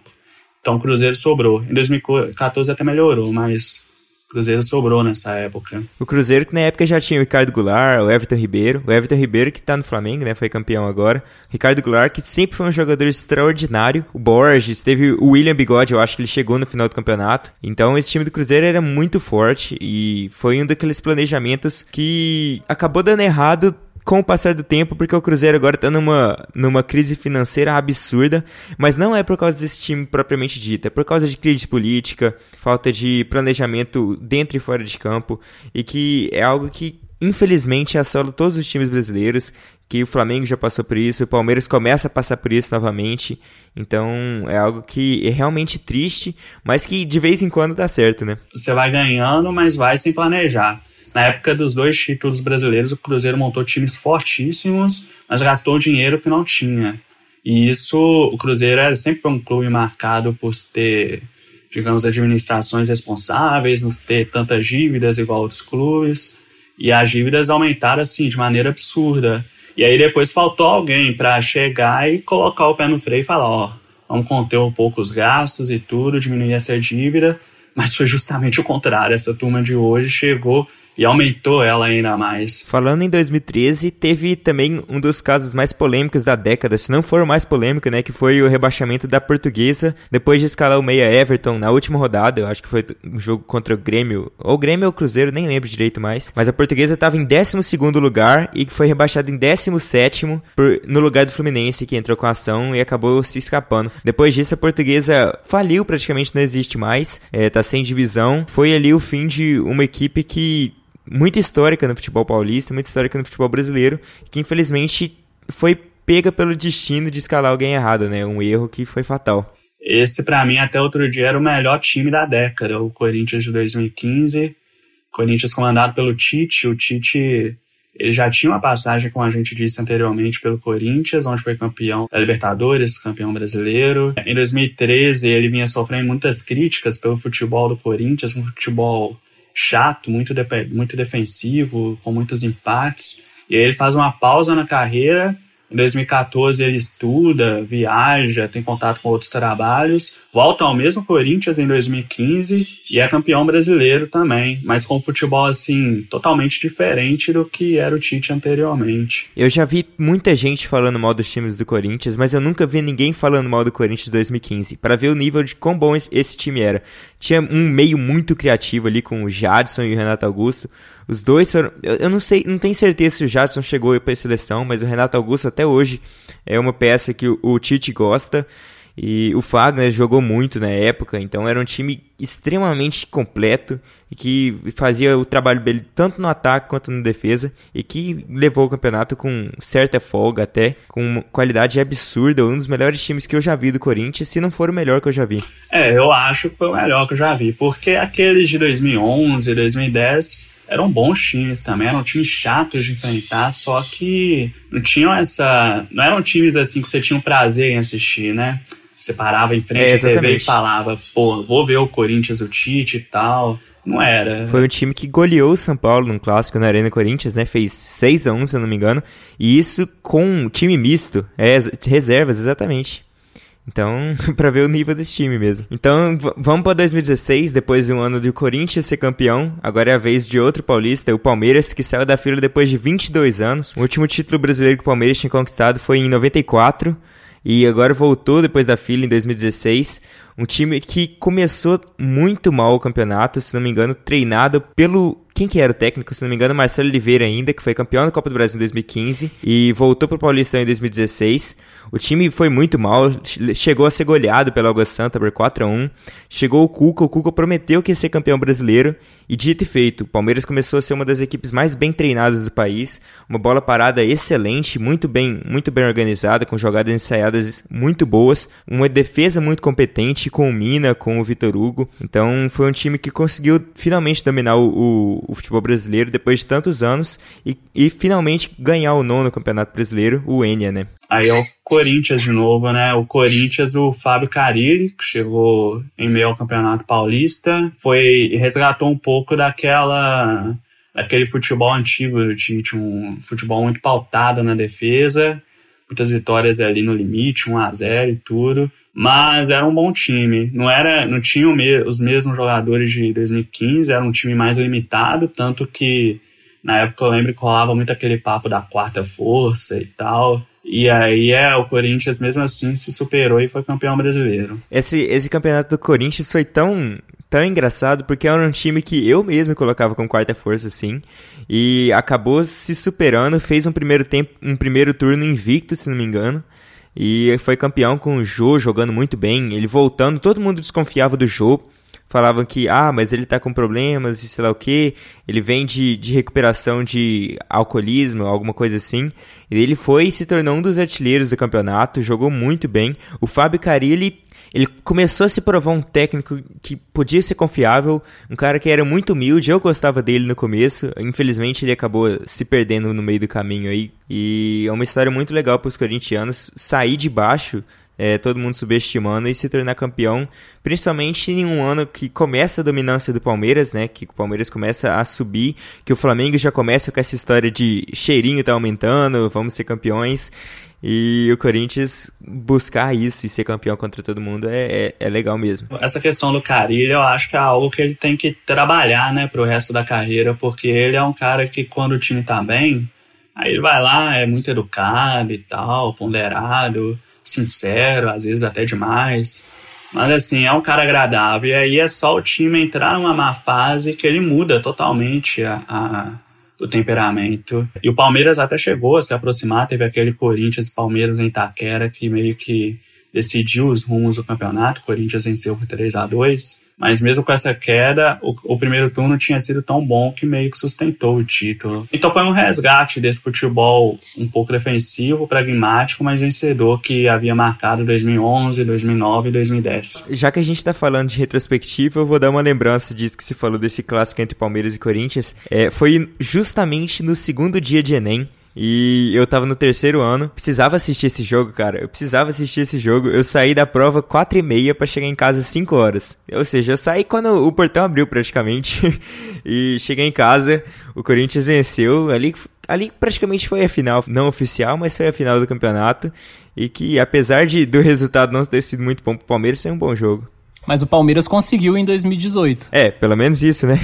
Palmeiras que no início era comandado pelo Roger, hoje treinador do Bahia. Era uma tentativa ali de colocar um estilo de jogo um pouco mais cadenciado, mais agradável que, do que os anteriores, Marcelo Oliveira, uh, Eduardo Batista, enfim. E aí é só que não rolou. A Libertadores com o Roger foi até boa, uma fase de grupos, que, se eu não me engano, o Palmeiras foi líder geral, né? o Pedro pode falar melhor do que eu. Foi, exatamente. E aí no Campeonato Brasileiro, depois de uma derrota pro Fluminense, meio que ia atrelado à coletiva do Roger, que eu lembro que foi assim, desastrosa, porque o Palmeiras hoje, com todo o dinheiro envolvido e tudo, hoje é o, é o, o clube onde mais, mais exigente do país. Então, assim, exige outra mentalidade de quem trabalha lá. E isso não pegou legal. Mudaram o Roger, trouxeram o Filipão, e aí o time embalou e foi campeão, pelo menos com o Filipão, campeão invicto. O Filipão não perdeu um jogo à frente do Palmeiras. Mas não era um time que jogava bem. Isso é algo que eu, eu tenho contra o Filipão nessa última passagem. Em 2018 ele foi razoavelmente, em 2019 foi péssimo, mas não era um time que jogava bem, que você parasse para olhar e falava: caramba, esse time é realmente bom, é bem treinado. Era um time que era eficiente, me lembrava o Corinthians de 2017. Era um time eficiente que fazia o seu trabalho defensivamente e conseguia concluir na frente, mas não conseguia criar muitas oportunidades, não chegava com tanto perigo assim, não vencia o jogo por 3 a 0, 4 a 0. Foi suficiente para ser campeão, mas não foi suficiente para se manter no cargo em 2019. E o Filipão já se provou, então, pelo menos para mim, um técnico ultrapassado. Ali não sairia mais nada. Seria difícil tirar alguma coisa a mais ali. O Palmeiras na época desse, na época que o Filipão foi demitido demitido já tinha a maior pontuação do time até aquela rodada na história do clube. Então, tipo, foi puramente desempenho. E pelo menos eu acho que aí a decisão foi certa, porque aqui no Brasil a gente depende muito de resultadismo, né? Se você tá jogando muito mal, mas consegue vencer de 1 a 0, então tá bem. Eu acho que o Maurício Gagliotti e o Alexandre Matos conseguiram perceber que não estava funcionando e que precisava de uma mudança. Infelizmente a mudança foi errada para mim né, também, que contrataram o Mano Menezes em 2019, acabou sendo demitido também, mas isso a gente fala daqui a pouco. Então, em 2019 vem o Flamengo para quebrar todos os paradigmas, todos os recordes, todas as marcas possíveis. E assim, igual eu disse sobre o Corinthians em 2015, que para mim era até então o melhor time da década, esse Flamengo veio para quebrar até isso. Hoje eu vejo esse Flamengo do Arrascaeta, do Everton Ribeiro, do Gabigol, do Bruno Henrique, principalmente do Jorge Jesus, como o melhor time da década, sem dúvida, por pelo nível de imposição, de superioridade sobre os outros acho que é o melhor time da década e foi campeão da Libertadores e do Campeonato Brasileiro de maneira incontestável. Esse time do Flamengo é tão bom que eu acho que até o maior hater do Flamengo gostava de, de assistir. Porque era, era uma qualidade absurda. O time do, do Jorge Jesus era muito bem treinado, mas 2019 não começou assim, né? Começou com o Abel Braga no comando, com derrotas questionáveis e ele achando, ah não, mas perder para esse time é normal e a torcida começou a pressionar, ele acabou sendo demitido e o Flamengo foi atrás de um técnico estrangeiro, Jorge Jesus, português. Nas primeiras três partidas já foi eliminado da Copa do Brasil, se não me engano, para o Atlético Paranaense, um, um pênalti que o Diego bateu de cavadinha foi defendido. Ali a torcida já começou a ficar com o pé atrás, mas ok. E a partir dali o Flamengo só subiu, só subiu e foi campeão do brasileiro é, com um absurdo de aproveitamento, um recorde, de, eu diria, no futebol brasileiro de pontos corridos. Não acho que tem alguma, algum time que tenha jogado tão bem assim. Com o Gabigol jogando absurdo, a Rascaeta jogando muito bem, o Bruno Henrique sem palavras para ele, Everton Ribeiro sendo essencial para esse time, Gerson, o Arão subindo de desempenho, um cara que era muito criticado pela torcida. Então o Flamengo veio para mudar o futebol brasileiro mesmo. O Abel Braga ele pede para sair depois de ter vencido o Atlético Paranaense por 3 a 2 mas aí é o negócio de se contextualizar, né? O Atlético Paranaense com time reserva, jogo no Maracanã, o Flamengo sofreu para ganhar do Atlético Paranaense 3 a 2 E ali mesmo com a vitória, todo mundo chegou, um olhou para a cara do outro e falou: é, realmente não vai dar, não vai sair nada daqui. E aí apostaram no Jorge Jesus, que mudou o time, mudou o clube, na verdade, né? O impacto do Jorge Jesus hoje no Flamengo, ele vai além dos campos. Flamengo antes era conhecido como um time banana, um time que aceitava a derrota muito fácil, e ele mudou totalmente. Hoje, a cara do Flamengo é o Jorge Jesus, com o Flamengo ganhando o Grêmio de 5 a 0 aos 43 do segundo tempo, ele dando piti na lateral do campo porque, porque o Arão se posicionou mal. Era uma coisa impensada há uns anos atrás. Então, é, foi um impacto enorme, assim, que vai deixar um legado, quer dizer, se vai deixar a gente não sabe, assim, tudo para deixar um legado não só para o Flamengo, mas para todos os clubes brasileiros. Outra coisa marcante de 2019 também foi a contratação do Jorge Sampaoli pelo, pelo Santos, né? O, ok, o Santos tem um elenco limitado, mas tem boas peças e o, o Sampaoli conseguiu levar esse time à segunda colocação do Brasileirão, no momento que a gente está gravando, no caso, pode terminar em terceiro ainda, se não me engano, é, mas conseguiu levar esse, esse time a um outro nível, apesar das peças serem fracas, o Jean Mota jogou muito no Paulistão, algo que a gente não imaginaria em condições normais. O Sampaoli é um cara muito, muito ético, muito honesto e que conseguiu elevar o, o, até a política do Santos conseguiu ser melhor, que agora ele tá passando muita decisão na mão do, do técnico, o time tá sendo, tentando ser um pouco mais transparente, apesar de todo o problema com a diretoria. Ele é um cara que consegue se entregar, integrar muito bem a, a comunidade, já levou garoto de rua para assistir treino, consegue levar torcedor para criança para ver os jogadores de perto. Então isso é, é, Ele é apaixonado por Santos, né? Ele é apaixonado pela cidade. Isso é muito legal. Eu acho ele um cara extraordinário e que, mesmo que ele não, não consiga poder não ganhar nada a curto prazo, ele é um, um dos caras que eu mais gosto no futebol brasileiro em um ano, sabe? Então é um cara que acho que não tem um hater no Brasil, de tão humilde que ele é, de tão boa pessoa que ele é. É, o São Paulo é outro exemplo do impacto que um bom treinador pode ter no clube, né? Porque, como você disse, ele mudou o Santos em assim, vários aspectos, tanto dentro de campo quanto na identificação da cidade com o próprio clube. E sobre Libertadores, eu quero começar entrando falando sobre o Internacional, porque o Internacional é um time que eu sempre gostei e que venceu a Libertadores em 2010, eu lembro muito bem, derrotando o São Paulo, porque não poderia batalhar contra o São Paulo na final, então batalhou antes e tirou o São Paulo da reta, mas perdeu o Mundial pro Mazembe. Foi uma das coisas mais vergonhosas que eu vi nessa década em termos de futebol. Pois é, e deixou um alerta, né, para os outros clubes, apesar de outros terem sido eliminados nas semifinais do Mundial também, mas deixou um alerta porque, tipo, a gente sempre trata o Mundial como o último jogo, né, tipo igual hoje, Flamengo no Mundial só se fala no jogo contra o Liverpool, e o Flamengo vai ter que jogar semifinais ainda. Então deixei esse alerta. O Inter foi campeão em cima do Chivas, Guadalajara, já tinha eliminado São Paulo, como você disse, nas semifinais.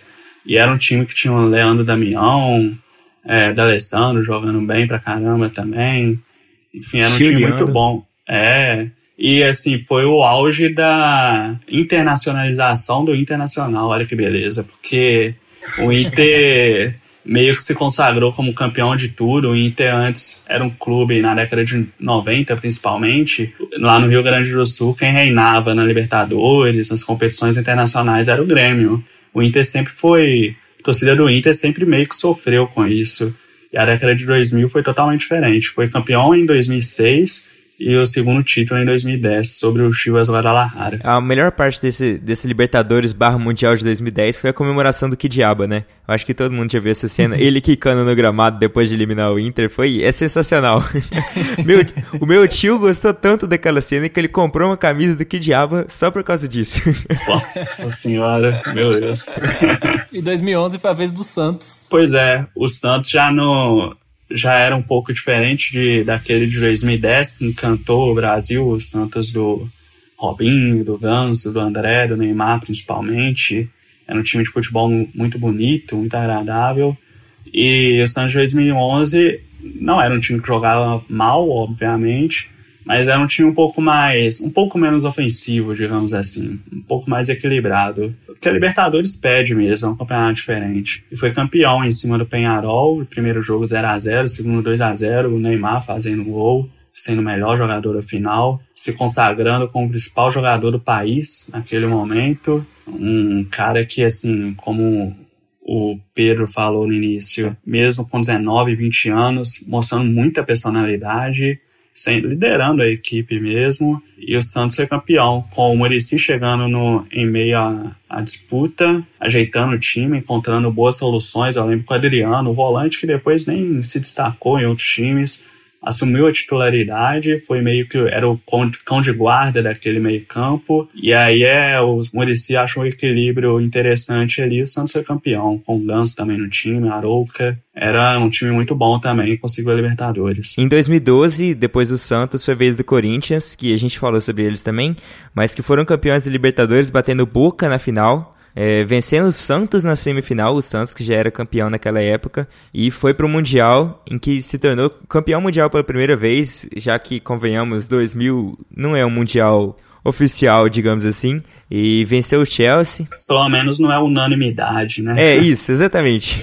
para evitar muita polêmica, venceu um Chelsea que não era um time muito bom tecnicamente, que foi campeão da Champions com o José Mourinho, mas não era um time que era a nível de, digamos, o Barcelona na melhor fase, ou algum time assim. Era um time que já estava em decadência no final do ano, mas que mesmo assim foi uma vitória espetacular contra um, um campeão europeu. Gol do Guerreiro, meio sofrido, teve defesa do Cássio em cima da linha, teve de tudo naquele jogo e que foi o dia, um dos dias mais históricos da história do Corinthians, né? Então, Vitor, você que já pré-mencionou o Atlético e, e sendo o time rival do time que você torce, o momento é seu. Nossa, tem que falar mesmo? Não, tô brincando. A gente, a gente vai falar porque foi o título assim mais marcante mesmo, pelo menos na minha, minha opinião, entre todos os brasileiros, porque a campanha do Atlético foi assim espetacular, tanto na fase de grupos não foi tão sofrido, na, na verdade passou longe de ser sofrido.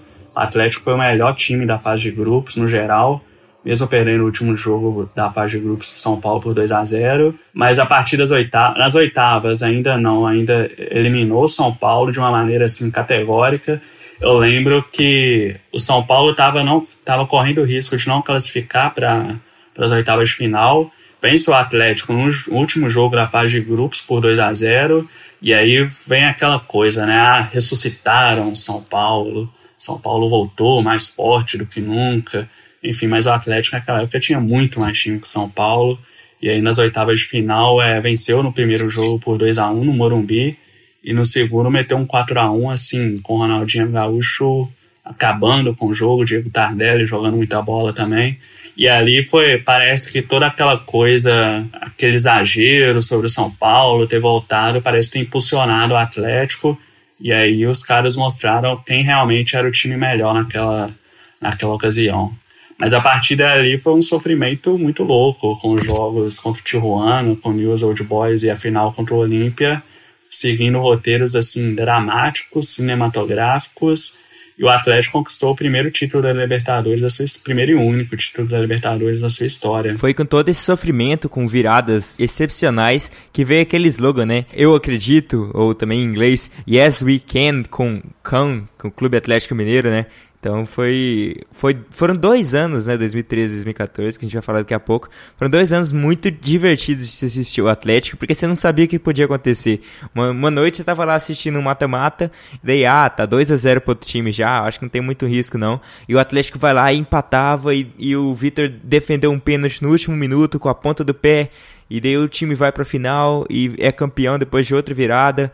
Então, esse, esse Atlético Mineiro quem tivesse problema cardíaco não podia assistir, não. E assim, eu acho que o principal mérito do Atlético foi, apesar de ter sido a primeira vez que disputava a Libertadores em muito tempo, foi entender como funcionava aquele campeonato, porque a Libertadores é um negócio que é uma competição totalmente diferente das outras, que o mando de campo ele é muito importante. E assim, casou muito bem o estilo de jogo daquele time do Cuca, era um time muito muito intenso, era difícil demais jogar contra o Atlético no Horto principalmente, fora de casa até não vencia tanto, mas no Horto era um time muito forte e a torcida Atlético fazia uma pressão muito grande, então meio que casou o estilo de jogo com o fator mando de campo, né?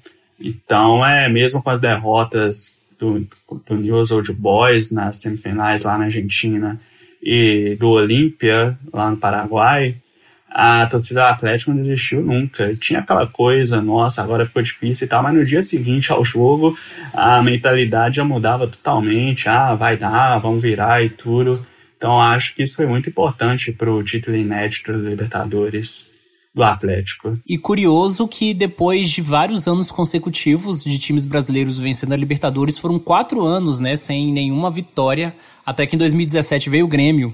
Pois é, e foi nessa época mais ou menos em que essas discussões que eu e o Pedro estávamos falando sobre futebol jogado e tudo se intensificaram, né? Os argentinos foram soberanos, São Lourenço ganhou o título da Libertadores, o próprio River, que até hoje se tornou assim o time mais competitivo da América do Sul. Então é, teve essa seca mesmo. E aí veio o Grêmio em 2017 do Renato Gaúcho para além de jogar um futebol muito bonito, futebol meio que um pouco mais compatível do que a gente entende que é o futebol brasileiro, é vencer a Libertadores, trazer de volta o título para o Brasil porque o que ele fez com a gente não, não, é, não é de pessoa direita, porque é o que a gente fez aqui, a gente acabou, meteu o cara no, no portão, caiu, fez um monte de coisa. Pra Neymar fazer isso com a gente, ele não merece que a gente derrume lágrima nenhuma. Ele não merece, ele, ele deu tchau, mas, mas, mas ele tampou a cara. Ele, ele botou a coxina na cara e deu tchau. Ele acha que, que a gente é o quê? Então, né, Brasil, o, lema País da Copa acabou entrando de uma forma muito frequente na década de 2010, porque o Brasil foi escolhido como sede da Copa do Mundo desde o final da década de 2000. E a primeira treta que a gente pode mencionar aqui é a relação às escolhas das sedes. Porque você tem, sim, capitais do Brasil tradicionais em termos de futebol, que tem times na Série A, mas na escolha final acabou que a seleção foi meio, meio bizarra. E para mim, a primeira crítica, eu até já falei isso no episódio 11, que é o episódio Copa do Mundo, foi o fato de Goiânia ter ficado fora da Copa do Mundo, sendo que tinha o estádio Serra Dourada. E Cuiabá e Manaus estarem entre as capitais. Pois é, é eram situações que claramente depois irariam elefantes brancos, né? Porque, com todo respeito à população dessas localidades, são, assim, centros esportivos com pouca relevância no cenário nacional um pouco público para ocupar esses estádios. E além, você tinha, além de Goiânia, você tinha Belém, no Pará, que tem duas equipes, o Remy e o Paysandu, muito fortes, duas torcidas que enchem o estádio regularmente. Então é, é aquela coisa, a política tomando conta da discussão e aí nem sempre a decisão mais certa é, é utilizada. Além disso, as obras, né, em grande parte foram superfaturadas, algumas nem terminaram a tempo da Copa. No bloco de política nós falamos bastante sobre a revolta da população com o governo Dilma ainda em 2013 no, nos protestos, mas nós não falamos do quanto que a Dilma foi vaiada durante os amistosos, né, porque o Brasil foi sede da Copa da, das Confederações e eu lembro que exatamente na época dos protestos, teve um jogo da seleção brasileira, se não me falha a memória, em Fortaleza. E aí foi um, um momento bem intenso, assim, da, tanto da política quanto também do futebol dentro do Brasil. E a Copa de 2014, que depois também acabou entrando para a história como uma das situações mais bizarras, que foi o fatídico 7 a 1 que inclusive foi recorde né, de audiência dentro da Alemanha. O 7 a 1 para mim, foi uma das situações que mostram quão, quão atrás a gente está que mostram quão, quão ultrapassados o nosso futebol já está, que a gente não tem investimento de base, a gente não tem planejamento a longo prazo. O Joachim Low, o técnico da Alemanha na época, ele já estava no cargo há uns quatro, pelo menos quatro anos, porque ele já foi técnico em 2010 também. Então é um, algo que mostra a nossa falta de preparação, a nossa falta de evolução tática e de planejamento do futebol brasileiro. E a partir dali a gente devia ter aprendido muita coisa, mas, né, sabe como é que é, brasileiro não aprende. Ali deveria ter sido o divisor de águas, né, no futebol brasileiro, porque foi só uma derrota, foi uma derrota por 7 a 1 sendo sede da Copa do Mundo nas semifinais. Então, é, foi um, deveria ter um impacto assim enorme, não teve. Ali, por um momento, a gente passou, igual eu falei anteriormente, a gente passou a discutir mais. Nas mesas redondas, era poucas falavam sobre a qualidade do jogo é, aqui do futebol brasileiro, muito poucas. Não é um assunto assim que vai atrair audiência, vai render discussão em bar. Então a galera meio que ignorava isso, mas era importante. E essa derrota para a Alemanha deveria ter sido o pontapé inicial para para aumentar realmente essas discussões. E foi ali durante um tempo, depois foram esquecendo e tudo, e pouca coisa mudou, apesar de, na minha opinião, o nosso futebol ter evoluído, tanto dentro de campo quanto fora. Para mim, houve uma nítida evolução, mas não tanto quanto a gente imaginava em 2014, depois dessa derrota vergonhosa, né? Mas falando sobre a Copa do Mundo no geral, eu lembro que tinha um, um, temor muito grande, né, por causa dessa onda de protestos que o Thiago citou e tudo, em relação à segurança, como é que vai ser. Mas acabou que foi, deu tudo certo. Tudo certo, exagero, mas funcionou normalmente, nada assim fugiu fora do controle. Eu lembro que no Facebook todo mundo compartilhava publicações tipo: não vai ter Copa, construam hospitais e não estádios.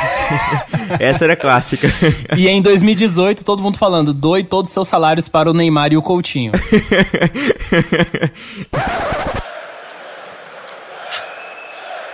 Eu só queria poder dar alegria ao meu povo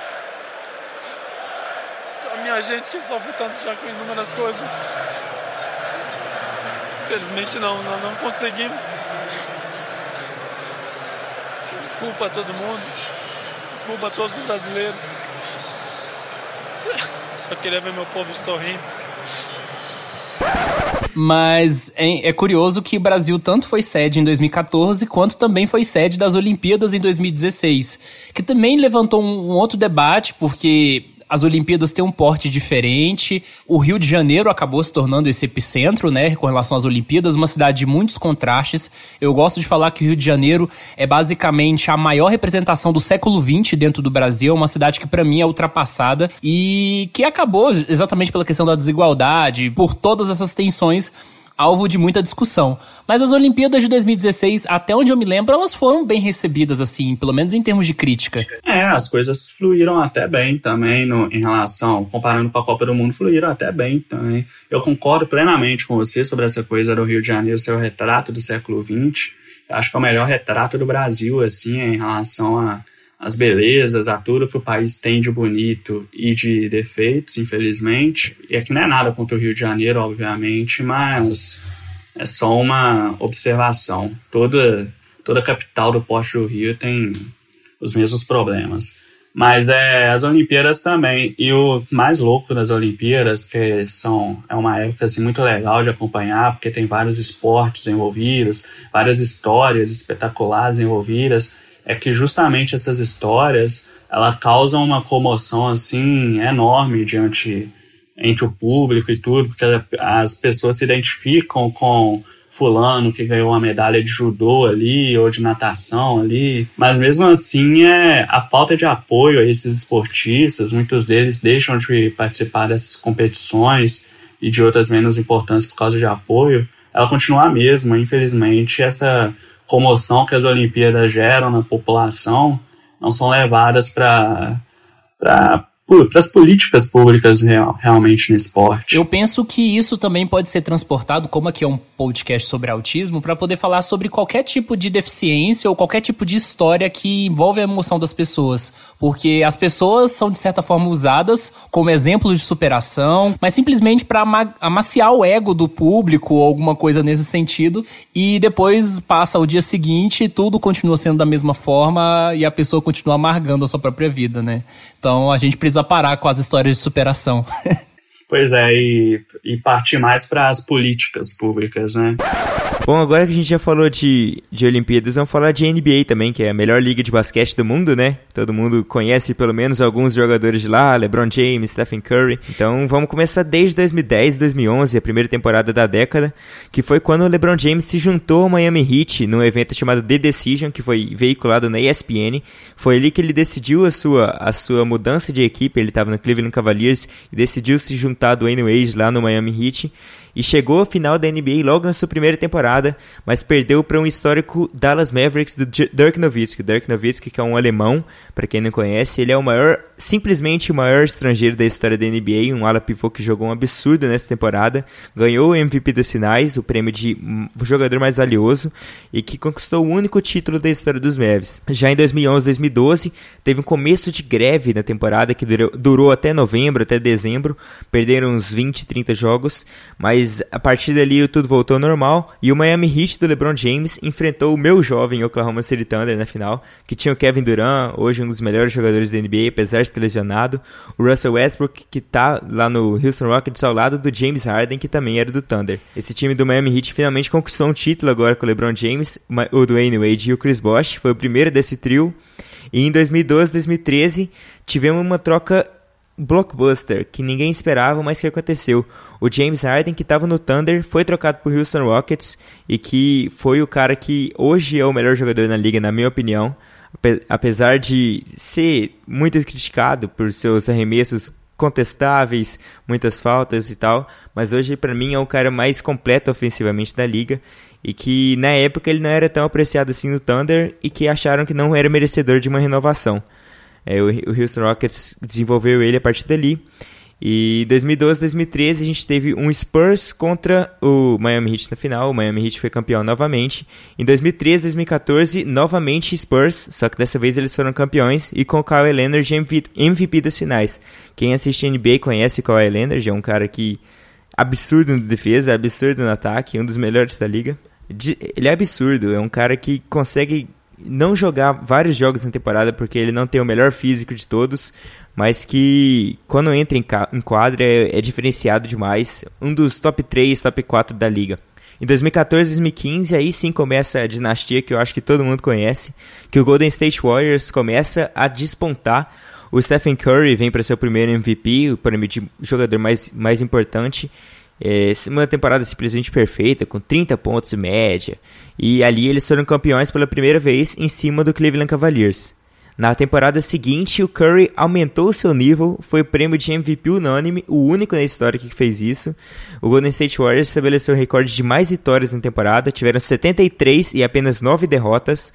Só que o LeBron James chegou na final e com o LeBron James você não pode duvidar de nada, né? Os caras começaram a vencer por 3 a 1 e os Cavs foram lá e viraram para 4 a 3 numa das melhores finais da história da NBA, a melhor da década sem, sem a menor sombra de dúvidas. Na temporada seguinte, o Kevin Durant deixou o Oklahoma City Thunder, foi pro Golden State Warriors. Todo mundo ali ficou puto, vamos dizer assim, que ele traiu a equipe dele de quase 10 anos, quase 10 temporadas, foi para a melhor equipe da liga, foi campeão lá, mas o Russell Westbrook ficou sozinho no Thunder, foi MVP, teve 42 triplo-duplos, que é tipo 10, 10 pontuações, 10 pontos, 10 rebotes, 10 assistências, é 10 em alguma categoria da NBA e teve 42. Isso nunca tinha, vi, nunca tinha acontecido na história da NBA. Foi MVP, foi uma temporada sensacional. Na outra temporada, depois dos Warriors ser campeões, foi a última temporada do LeBron James na Cleveland Cavaliers. As equipes de novo se encontraram, Warriors e Cavs nas finais, só que dessa vez não teve nem discussão, foi 4 a 1 pro pro Golden State Warriors, 4 a 0, eu acho, se não me engano, pro Golden State Warriors, foi a final mais fácil que eles venceram. Só que em 2018 2019 tudo mudou, né? Um monte de jogador trocou de conferência, mudou de lado. O LeBron James foi para Los Angeles Lakers. O Kyle Leonard, que estava no Spurs, ganhou o título lá no Toronto Raptors, que dominou todo mundo. É, teve uma, levou uma equipe que era considerada pipoqueira para o título e foi uma história excepcional, vencendo em sim a hegemonia do Golden State Warriors. E aí acabou a hegemonia de verdade dos Warriors, porque hoje eles têm são o pior time da liga na minha opinião, nesse momento que a gente está gravando o podcast. Não tem mais o, o, Kevin Durant que saiu, Stephen Curry está machucado, Klay Thompson está machucado. E ali tudo muda, né? É incrível como uh, os esportes a gente consegue observar essas mudanças em tão pouco tempo. E agora a gente começa uma nova temporada em 2019-20, em que está tudo por aberto, tudo sendo disputado, com várias equipes invictas em casa ainda, com muitas histórias a ser escritas, vários jogadores machucados. E basicamente é isso. Vale lembrar que quando o assunto é NBA, o Pedro tem um podcast que é o For the Win. Então procurem aí se vocês não conhecem ainda. É isso aí. Para quem não conhece, é Twitter underline For the Win. E no Instagram é For the Win Oficial, 4 The Win em inglês. E no Spotify a gente está com esse nome, Podcast for the Win, tem no Google Podcast, Anchor, em todas as plataformas. E ouve lá porque vale a pena. Então, é, partindo agora para a NFL, que é um esporte, o futebol americano está se popularizando cada vez mais aqui no país. É, e a NFL é o principal campeonato lá dos Estados Unidos.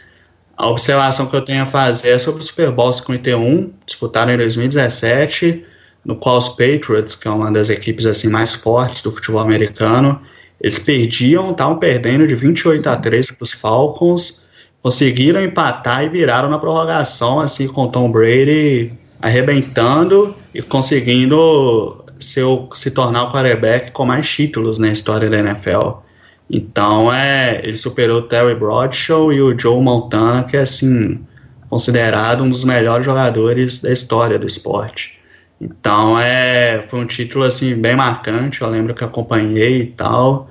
E ninguém nunca na história do Super Bowl tinha conseguido tirar uma vantagem de 25 pontos.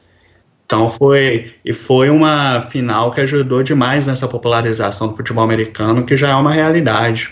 Hoje assim, as pessoas estão discutindo futebol americano como discutem futebol, basquete, vôlei, é, esportes que são mais populares no país já há algum tempo. E essa, essa onda do futebol americano lá na ESPN, com o Romulo Mendonça e o Everaldo Marques cada vez mais populares e tal, é, pegou mesmo. Então hoje a galera está discutindo demais, cada vez mais gente está acompanhando, e essa final foi muito importante nesse contexto.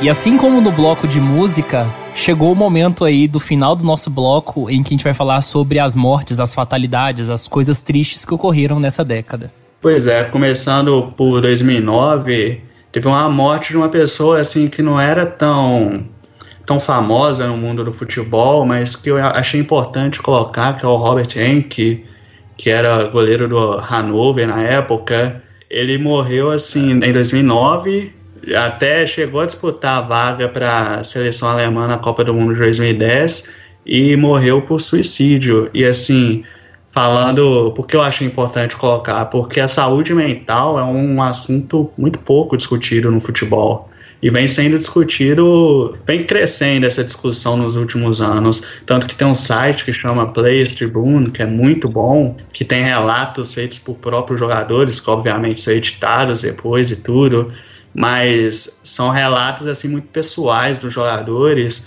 com várias histórias, mas principalmente relacionadas a essa coisa da saúde mental. Então a gente vê o esportista em qualquer esporte, qualquer área, a gente enxerga ele às vezes como um robô, como alguém que está ali só para pontuar, pontuar, fazer gol, fazer gol, defender, e se esquece que ele tem um ser humano também, né? E essa morte dele se suicidando, assim, ele sofria de depressão, abriu muita discussão sobre isso, principalmente na Alemanha. E aí depois tivemos o Hélio Grace, que era pioneiro do jiu-jitsu e tal, uma pessoa muito importante nesse esporte.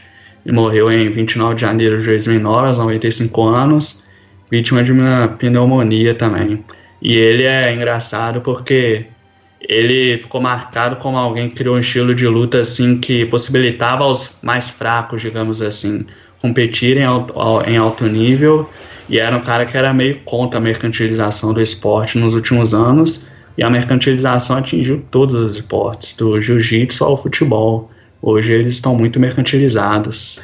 Em 2010 nós tivemos a morte do Andy Irons, que era um surfista, tricampeão mundial, morreu aos 32 anos sem um motivo assim esclarecido. Falaram em dengue, depois overdose de remédios, chegaram a especular até suicídio, mas nunca ficou é, muito bem esclarecida. Em 2011, nós tivemos a morte do grande Sócrates, que era ídolo do Corinthians, e coincidentemente morreu no mesmo dia que o Corinthians jogou contra o Palmeiras, no empate por 0 a 0 e conseguiu o título brasileiro e morreu naquela madrugada é, em decorrência de um choque séptico que dizem ser uma infecção generalizada às pessoas da área. E em 2016, já partindo para 2016, nós tivemos talvez a grande tragédia esportiva da década, né, Thiago?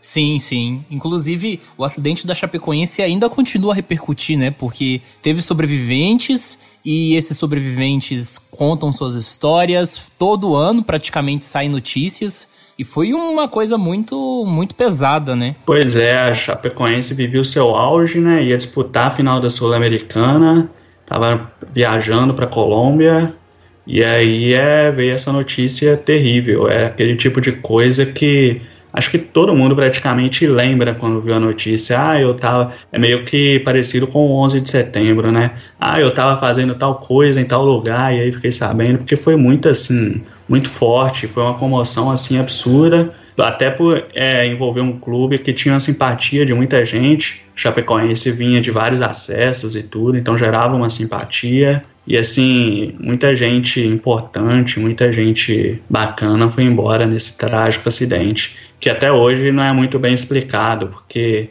ao que tudo indica, parece não ter sido apenas um acidente, parece ter sido um crime por tudo que envolveu, todo a, toda a negligência que envolveu tanto a Comebol quanto a companhia aérea. Sim, até porque a questão da aviação nos últimos anos se tornou tão seguro, mas tão seguro que praticamente todo acidente que acontece sempre envolve algum tipo de erro né, no processo e não necessariamente um, um acidente mesmo. Pois é, e as pessoas têm meio que. Muita gente tem um temor né, de viajar de avião e tudo, mas assim, atingir um nível profissional, assim, de preparação absurdo, porque. Enfim, e se destaca essas tragédias de avião, essas coisas se destacam mais porque geralmente são fatais, né? Não é igual um acidente de carro que pode ter em diferentes proporções. O acidente de avião geralmente ele é fatal, então chama mais atenção. Esse da Chapecoense, ao que tudo indica, quer dizer, está muito claro que houve muita negligência Então deixa a gente ainda mais revoltado, mais triste. Em 2018, acho importante falar da Maria Esther Bueno, que é conhecida como a bailarina do tênis, por quê? Porque falando de protagonismo no esporte, seja no futebol, no vôlei, no basquete, a gente, como a gente vive uma, uma sociedade extremamente patriarcal e tal, é, machista, geralmente a gente fala só dos homens, né? E que realmente é fruto de um processo todo e os protagonistas geralmente são os homens. E a Maria Esther Bueno, ela assumiu esse protagonismo, protagonismo feminino no esporte brasileiro. Ela morreu em 2018, vítima de um câncer na boca. E ela, sim, tem uma importância absurda, tanto no tênis quanto no esporte no geral. Ela foi líder do ranking mundial de tênis por quatro temporadas, 1959 60, 64, 66 e venceu 19 títulos de Grand Slam. Então é, é um negócio assim, são números impressionantes. Ainda mais para a época que ela disputava e tudo. Então é, a gente tem que destacar isso também. É interessante você ter falado sobre a questão das mulheres, porque em 2019 você teve uma maior presença também da Copa do Mundo de Futebol Feminina dentro da TV aberta, né? Pois é, foi um ano muito marcante para o futebol feminino com essa Copa do Mundo. Felizmente o Brasil não chegou até as fases finais, eu acho que seria importantíssimo, apesar de já ter conseguido uma exposição muito bacana. É, e foi muito legal porque deu para a gente ver como o futebol feminino em outros países atingiu já um nível profissional extremamente alto em relação ao que era antes. França, Espanha, próprios Estados Unidos, esses países hoje, eles fazem campeonatos femininos muito fortes, com estádio lotado. É claro que muito evolui ainda, mas muito acima do que era antes. E o Brasil conseguiu, assim, atingir um, uma fase, se não me engano, foi eliminado nas quartas de final. E assim, com o país inteiro acompanhando, todo mundo torcendo e tal. É claro que isso não pode parar só nas Copas do Mundo, tem que ter um acompanhamento em campeonatos, campeonatos menores, Campeonato Brasileiro, Copa do Brasil, enfim. Mas é muito importante e foi um aviso de que se o futebol feminino for melhor gerido, melhor trabalhado pelas pessoas certas, se tiver mais presença feminina, eu acho extremamente importante a representatividade. É uma coisa que pode evoluir demais. Tanto que há pouco tempo atrás a gente teve a final do Campeonato Paulista Feminino em Itaquera com Corinthians e São Paulo jogando para um estádio lotado, um jogo de ótimo nível, ótimo nível tático, técnico.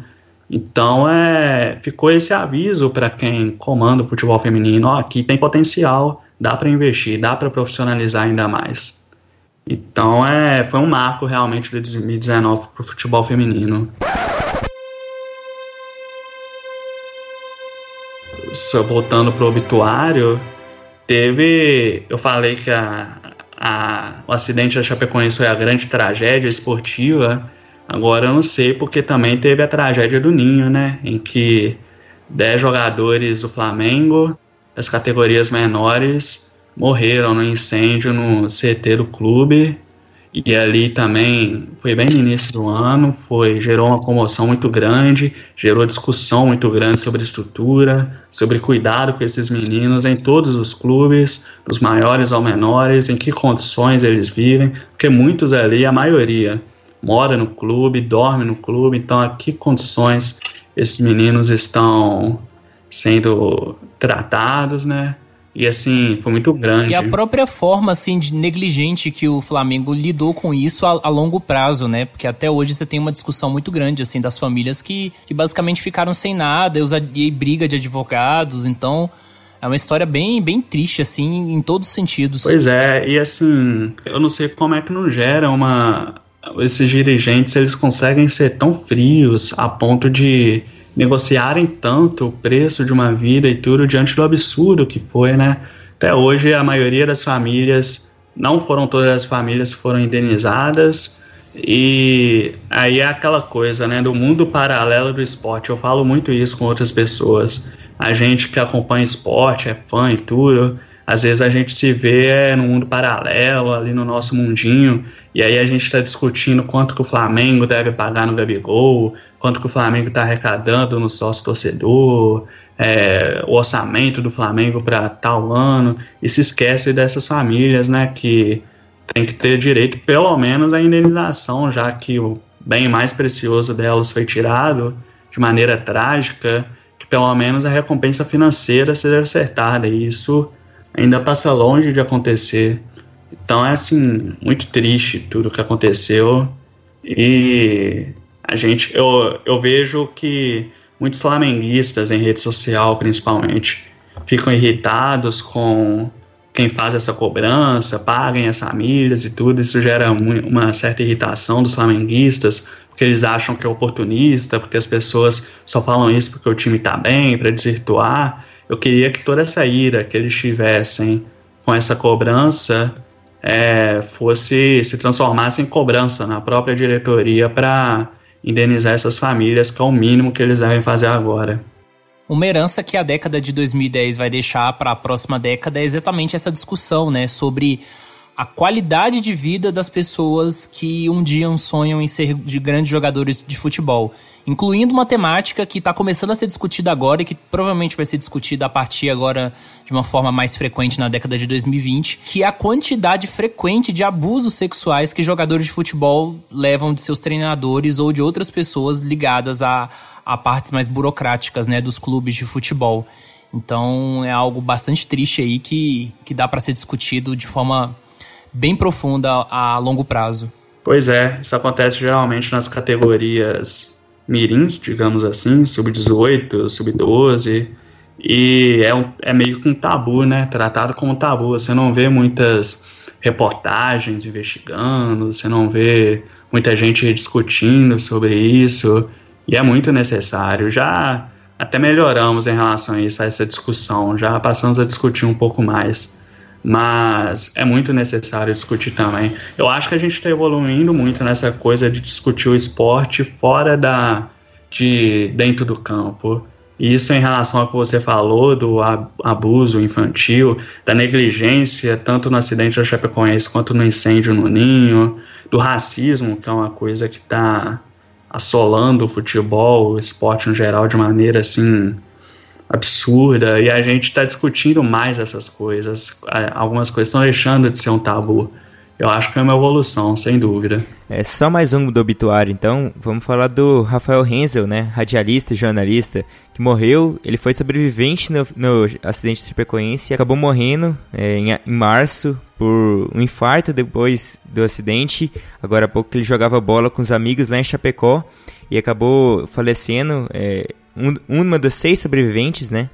Infelizmente foi uma perda do jornalismo muito forte. É igual aquela música do Raul fala, né? Você pode morrer tropeçando na calçada, batendo a cabeça. É um negócio muito louco.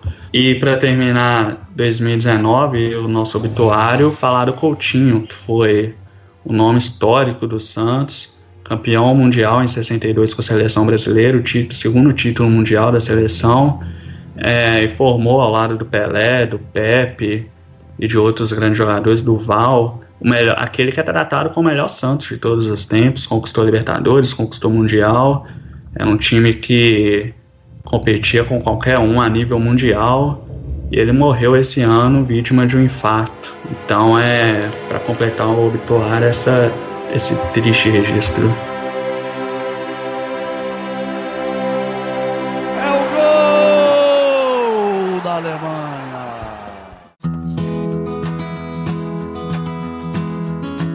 Depois de vocês ouvirem a gente falando por horas seguidas, chegou o grande momento, o último bloco para finalizar esse episódio de 7 horas. E como se trata de um podcast sobre autismo, não dá para encerrar o ano de 2019 fazendo uma retrospectiva sobre a década de 2010, quando a temática é o autismo. E para falar sobre autismo, ninguém melhor do que o William Timura. Obrigado, Thiago, novamente pelo convite aqui. Sempre um prazer estar no Introvertendo. Eu sou o William Timura, eu tenho um canal no YouTube, né, um canal sobre autismo. Também faço mestrado em informática na educação e eu realmente gosto aqui de participar do podcast. Produção de conteúdo, ainda mais voltado para autismo, sempre é algo de meu interesse e muito feliz em poder estar contribuindo aqui com a retrospectiva do autismo, querendo ou não, é algo que a gente vivencia, né? E também estuda. Não poderia haver um outro cenário que seria mais relevante de se estar do que este aqui nesse momento. E quando a gente olha de 2010 a 2019, é muito fácil, pelo menos para mim, observar que a temática do autismo avançou bastante e que também se tornou um tema popular quando se trata de produções culturais, mas também em termos de pesquisa. Como é que você avalia esse período de uma forma geral? Eu vejo, quando eu olho sob perspectiva da comunidade do autismo,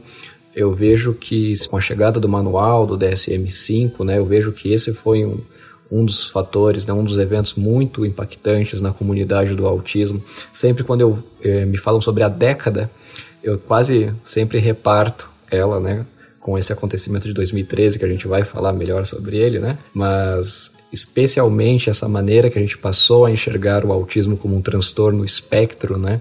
Eu vejo ela como algo muito relevante de como o ativismo, a maneira que a comunidade passou a enxergar o autismo e, por consequência, né, todos os outros movimentos e consequências dessa nova perspectiva de como isso conseguiu impactar e justamente trazer muito mais visibilidade, na minha opinião, para a questão do autismo. Eu vejo basicamente assim, né, quando a gente fala sobre essa década, eu vejo essa divisão entre pré-transtorno do espectro do autismo e pós-transtorno do espectro do autismo que eu vejo que foi algo bem relevante. Eu também diria que esse foi um divisor de águas. E antes de entrar exatamente em cada ano e falar sobre os fatos, eu queria agradecer ao Francisco Paiva Júnior da revista Autismo, que inclusive ajudou a pontuar alguns, alguns fatos aqui que a gente vai trazer neste bloco do episódio do Introvertendo. Em 2010, nós tivemos algumas coisas muito interessantes que já davam prévia de que, primeiro, o autismo se tornou um tema muito frequente na cultura pop. Ainda na década de 2000 se cogitava fazer um longa sobre a Temple Grandin, que para mim, eu acho, considero que na história do autismo é a maior ativista autista que a gente já teve, né? Tanto em termos de mulheres, homens, ela sempre teve uma comunicação muito eficiente com outros autistas, com pais. Ah, com certeza. E então um filme sobre a história dela seria muito interessante e acabou ocorrendo, né? O filme acabou saindo em 2010. Foi um filme muito bem recebido, com boas atuações e de certa forma aí deu início a uma temporada de vários filmes sobre autismo que já ocorriam na década de 2000, mas que agora ganharam mais força ainda na década de 2010. É interessante também pontuar que nessa década a Temple Grandin, se não me falha a memória, veio ao Brasil duas vezes, a mais recente em Campo Grande, na Universidade Federal do Mato Grosso do Sul, para dar uma palestra. E como todo início de década também, essas discussões sobre o autismo pegaram muitas coisas que foram fortes nos anos 2000. Durante a década de 2000 ocorreu algo bastante desagradável, que inclusive repercutiu durante essa década de 2010 ainda, mas talvez com uma pitada mais de política, que foi exatamente o movimento anti-vacina. Existiu toda uma discussão, principalmente nos Estados Unidos, no Reino Unido e em alguns outros países, agora também o Brasil, esse discurso de que vacinas causam autismo, que é algo que que já foi desmentido há muito tempo. Mas o, o auge né, dessa discussão de realmente ser, ter sido desmentida foi quando o médico Andrew Wakefield, que foi exatamente o cara né, responsável pela primeira disseminação dessa ideia, se não me falha a memória, lá em 98, 99, foi condenado pelo Conselho Geral de Medicina do Reino Unido e bem, de 2010 para cá ainda tem gente que continua acreditando que vacinas causam autismo, mas desde 2010, pelo menos, nós temos o responsável por essa fake news sendo prejudicado. É, esse realmente foi um episódio assim lamentável que infelizmente, nossa, quando a gente vai ver aqui né, na retrospectiva, a gente está falando de 2010, né? E a gente está vendo reflexo disso, dessa fake news, até hoje, até 2020, né?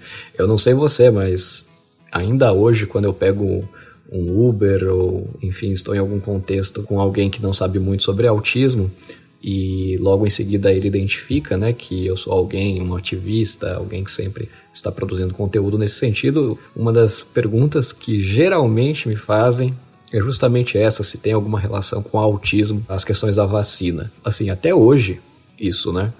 E não somente a questão, né, é quando a gente vê que a gente tem realmente um culpado, que a gente consegue notar isso explicitamente que não faz sentido, tanto por um, né, nesse âmbito mais jurídico, digamos assim, de punição, mas também nós desperdiçamos muitos recursos para também investir em outros estudos para refutar essa ideia. Então, assim, até hoje, até recentemente, nós temos estudos recentes com uma enorme população seguindo um delineamento experimental bem sólido, então seguindo todas as perspectivas que uma pesquisa de respeito deve ser seguida, elas estão aí disponíveis e até hoje, até recentemente, há poucos anos atrás, a gente está fazendo, ainda se gerando estudos para conseguir convencer mais ainda a comunidade de que vacinas não têm nenhuma relação com a causa do autismo. Então, assim, quando a gente vê, eu pelo menos sinto uma certa tristeza quando eu vejo que isso desde 2010 até agora está se refletindo nisso e a gente ainda continua precisando desperdiçar recursos até pouco tempo atrás e ainda assim né? Mesmo desperdiçando esses recursos, ainda tem gente que me faz essa pergunta hoje em dia. Então, assim, realmente é algo que vale a pena, infelizmente, gastar um pouquinho mais de energia, porque a gente sabe o quão danoso pode ser essa fake news. Sim, e você falou sobre as pessoas curiosas, né, ou as pessoas que não têm tanta aproximação com a temática do autismo, mas é muito frequente dentro da própria comunidade você ver gente que tem contato com o autismo durante muito tempo, né, que às vezes também são pais de autistas, e aí eles venham falar: ah, meu filho tomou uma vacina quando tinha um ano de idade e ele se transformou em outra pessoa. Desde aquele dia, meu filho regrediu. Geralmente, alegações muito emocionais, muito ligadas à vivência daquela pessoa, e fica às vezes, muito difícil, naquele contato com aquele indivíduo, você contestá-lo de forma que ele não se ofenda ou que ele não parta para uma agressão direta a você. É muito complicado, tanto entre os curiosos, mas também dentro da própria comunidade do autismo, você vê gente com discurso anti-vacina até hoje. Ainda em 2010, né, a gente tem então o Centro de Controle e Prevenção de Doenças lá dos Estados Unidos, né, que geralmente até hoje, é como a gente ainda não tem é, nenhum estudo de prevalência sério, sólido aqui no Brasil, a gente ainda frequentemente empresta, né, entre aspas, as estatísticas é, sobre a prevalência do autismo dos Estados Unidos, muitas vezes.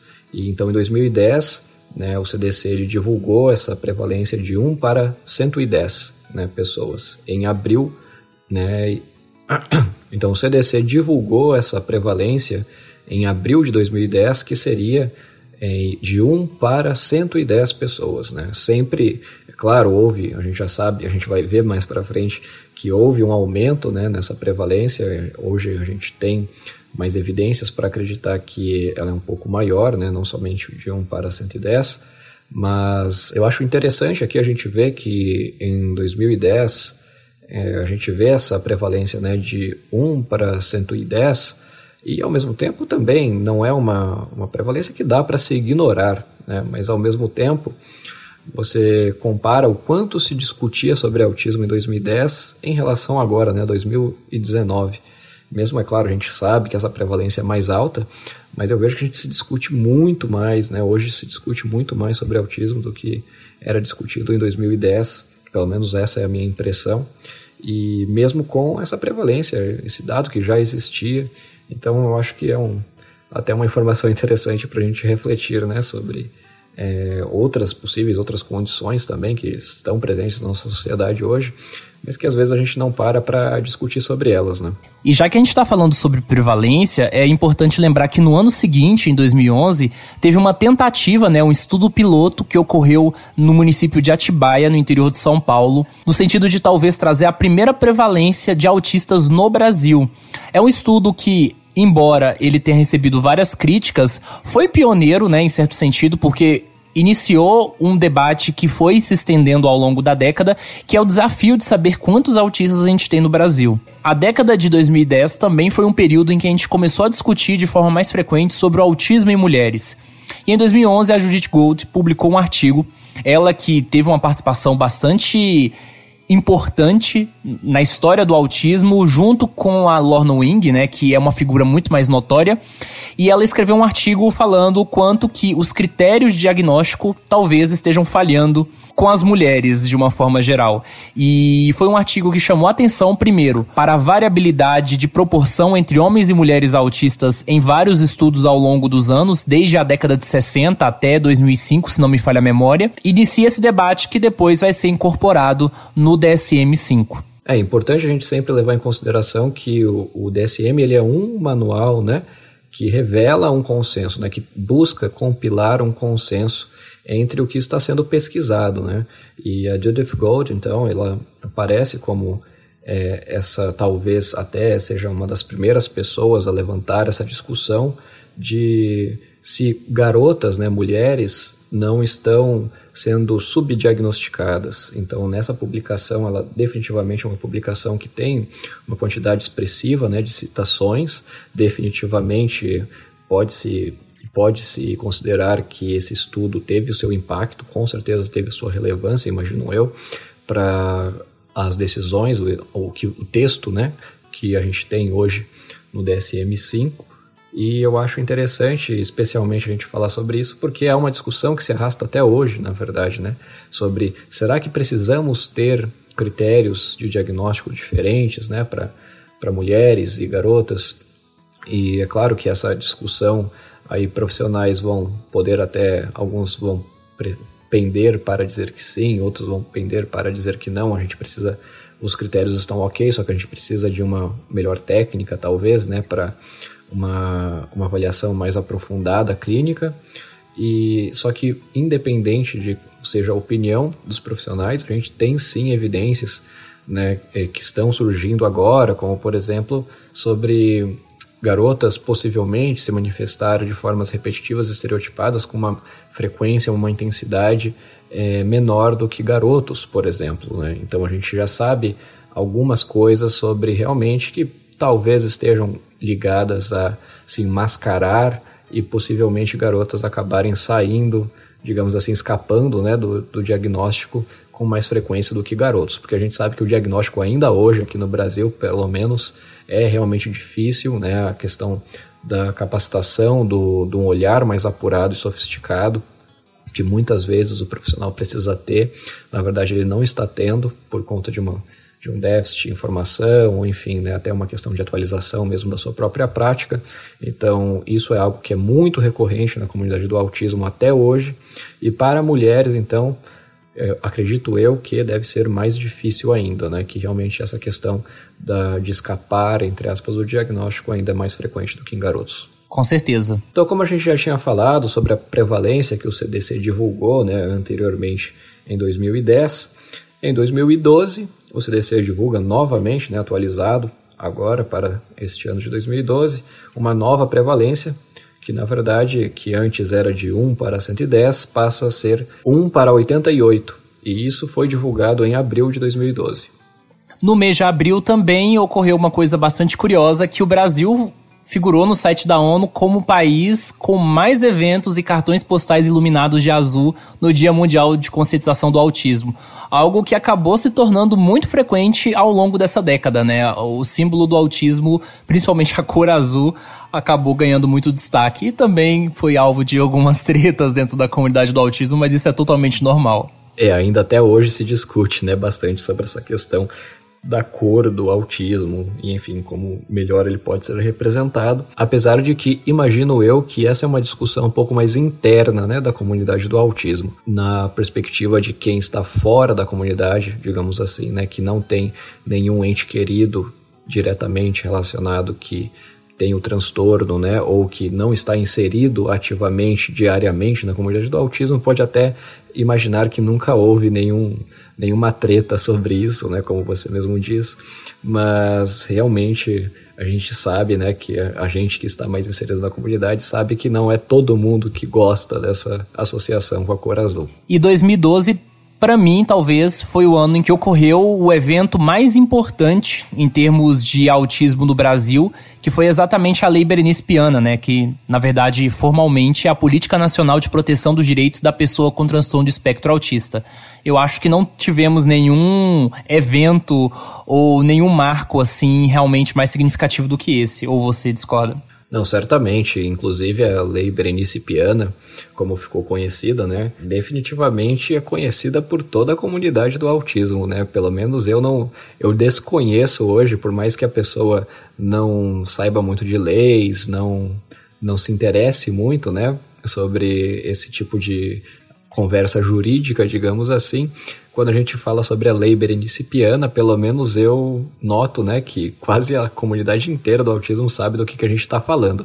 Eu mesmo, né, nos primeiros meses que eu estou inserido na comunidade do autismo, eu logo vi que era algo muito recorrente de ser citado, e eu não sou uma pessoa que realmente para para ler né, leis e algo do tipo, mas eu sabia, naquele primeiro momento, eu já sabia do que se tratava a lei Berenice Piano. Então, definitivamente foi bem impactante e eu acho interessante né, que ela justamente tem essa função de proteger os direitos né, da, da pessoa com transtorno do espectro do autismo, e eu vejo ainda até hoje o quanto às vezes essa proteção acaba não acontecendo na prática, né? Principalmente, imagino eu, em casos de autismos de dificuldades mais brandas, aqueles que são mais mascarados, né?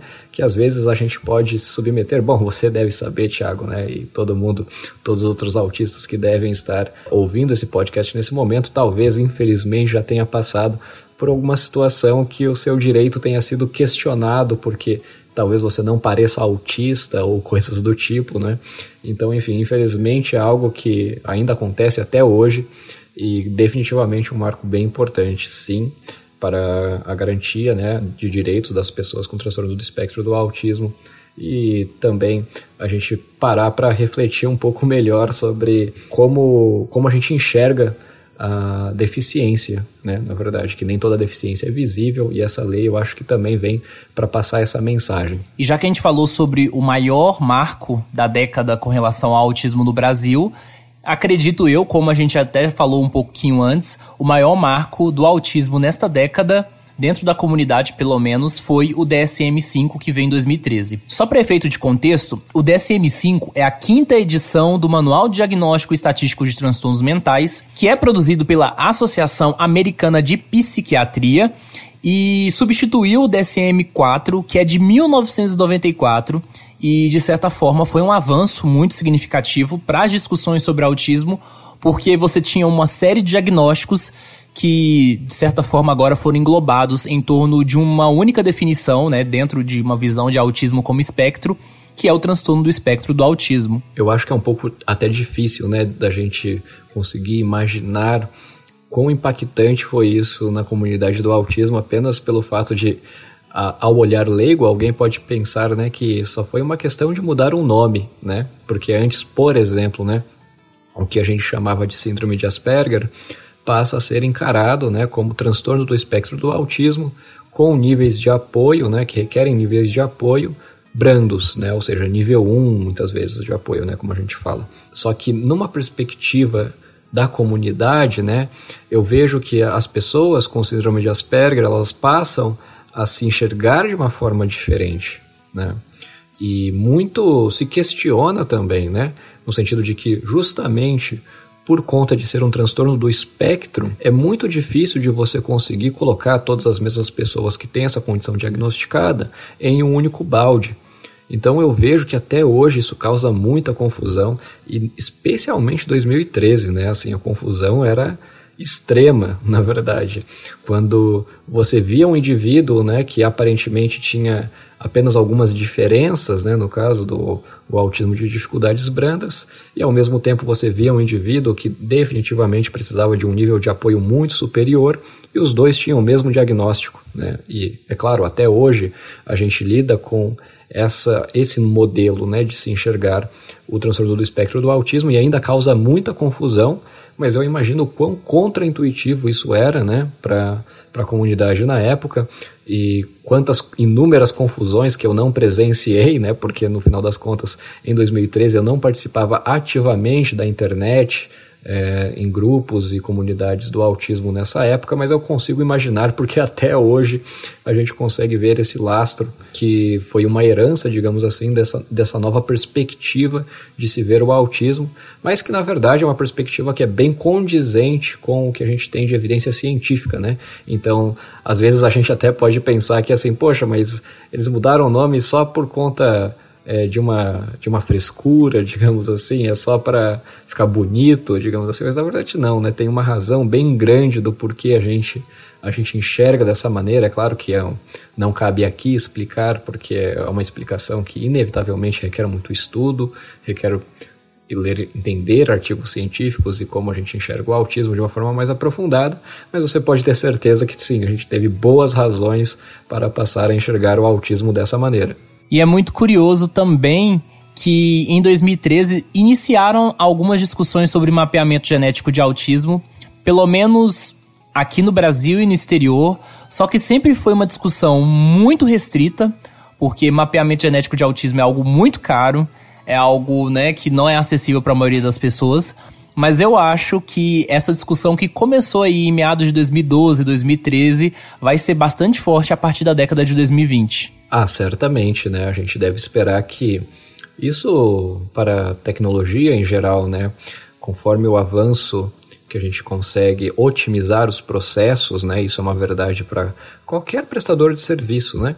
Que venha se instalar no mercado, conforme o tempo vai passando, ele consegue otimizar o seu serviço, desperdiçar menos recursos, conseguir fazer algo melhor por menos custo e, por consequência, a gente deve esperar sim que o custo né, desses mapeamentos genéticos, esses, esses procedimentos de sequenciamento genético, os exames que envolvem né, essa, essa perspectiva genética da coisa, digamos assim, deve sim abaixar o preço, né, o seu custo, o seu valor e, por consequência, definitivamente acredito que a gente deve esperar sim que essa discussão vai voltar e vai se acalorar, né? E é claro, inevitavelmente também levantando algumas discussões sobre a ética, sobre até questões filosóficas mesmo, né? Sobre o autismo.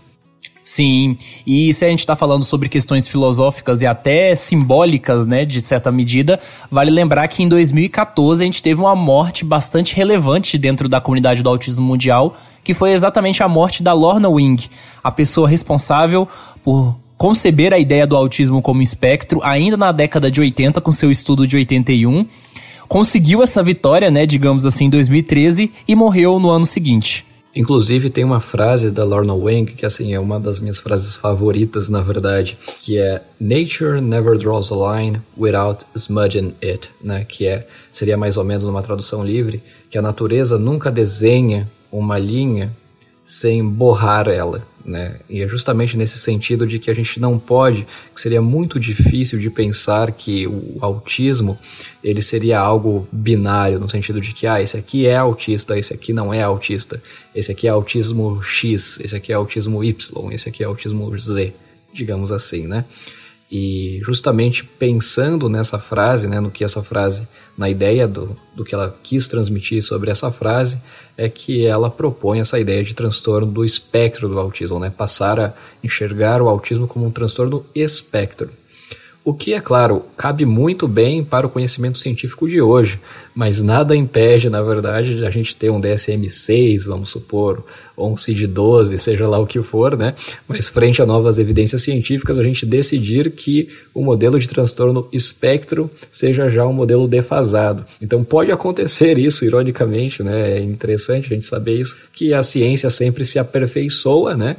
E conforme frente a novas evidências, né, é de se esperar que mudanças serão inevitáveis, né? E para o autismo, com certeza a gente deve esperar a partir daqui 10 anos, 20 anos, não sei, mas quando a gente olha para a quantidade de estudos, né, que estão saindo, estão sendo realizados hoje em dia, certamente seria muita inocência a gente pensar que o conceito de transtorno do espectro do autismo, como a gente vê hoje, vai ser sólido por muitos anos, porque, na minha opinião, definitivamente a gente deve se esperar sim por grandes mudanças aí nos próximos anos. Também vejo que é bastante possível que as discussões e visões sobre o autismo vão mudar a curto prazo e a médio prazo. Novamente falando sobre o CDC agora, né, em 2014, é, em abril novamente, ele divulga uma nova prevalência, afinal de contas os estudos de prevalência não param e a gente sempre quer é, de alguma forma, ter uma estatística mais precisa né, sobre isso.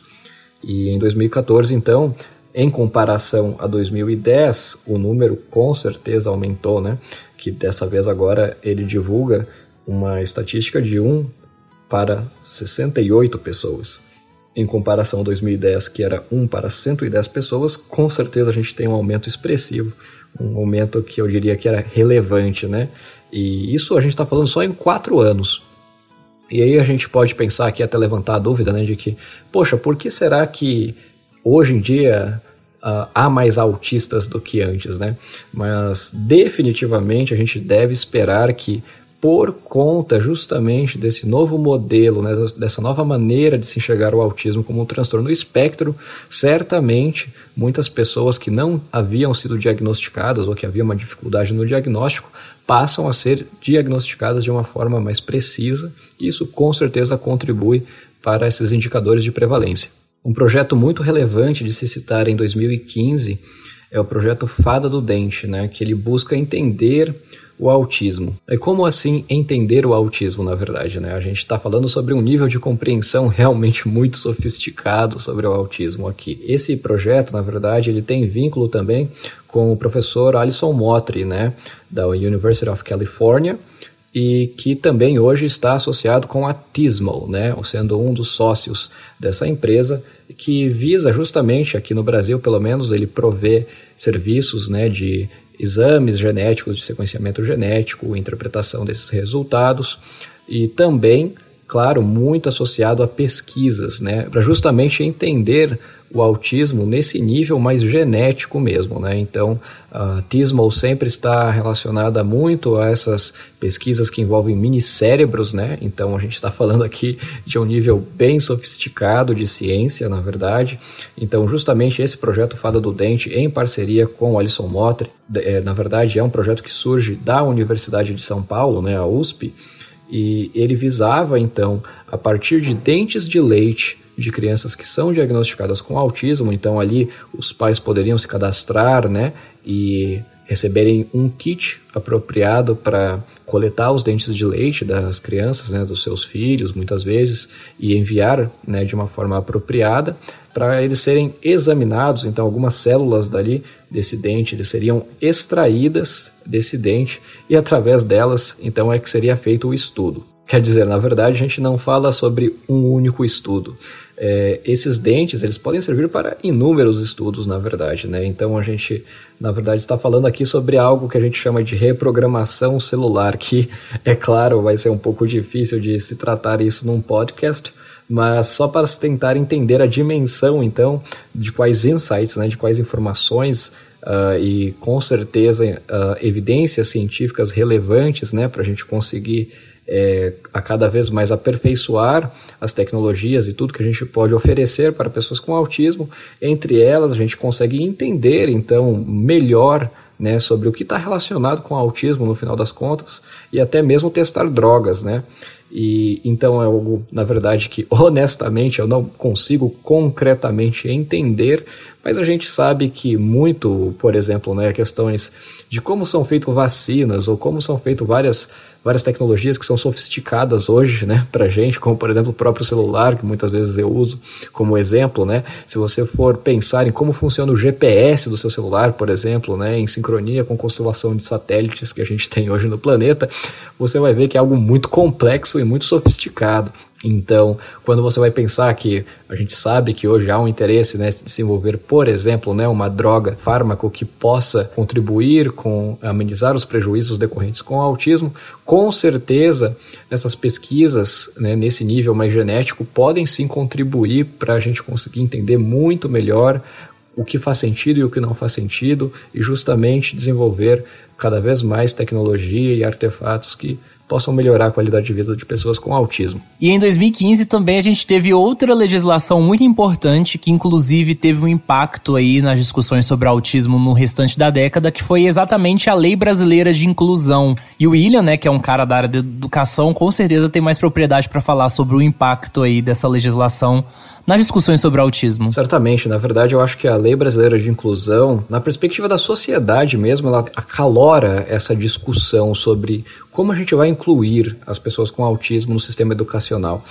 Na verdade, a Lei Brasileira de Inclusão, ela certamente é uma uma lei bem completa. Não sei se vocês já chegaram a dar uma olhada nela, mas se vocês abrirem ela, vocês vão ver que há uma série de cuidados ali e quando você olha para a lei realmente eu pelo menos né na minha opinião vejo que ela é bem completa ela traz vários conceitos ela é muito rica a gente conseguir entender, né, da gente conseguir pensar também em mecanismos, possíveis mecanismos de como a gente vai fazer para trazer, para incluir né, essas pessoas com autismo no sistema escolar. Mas qual é o problema?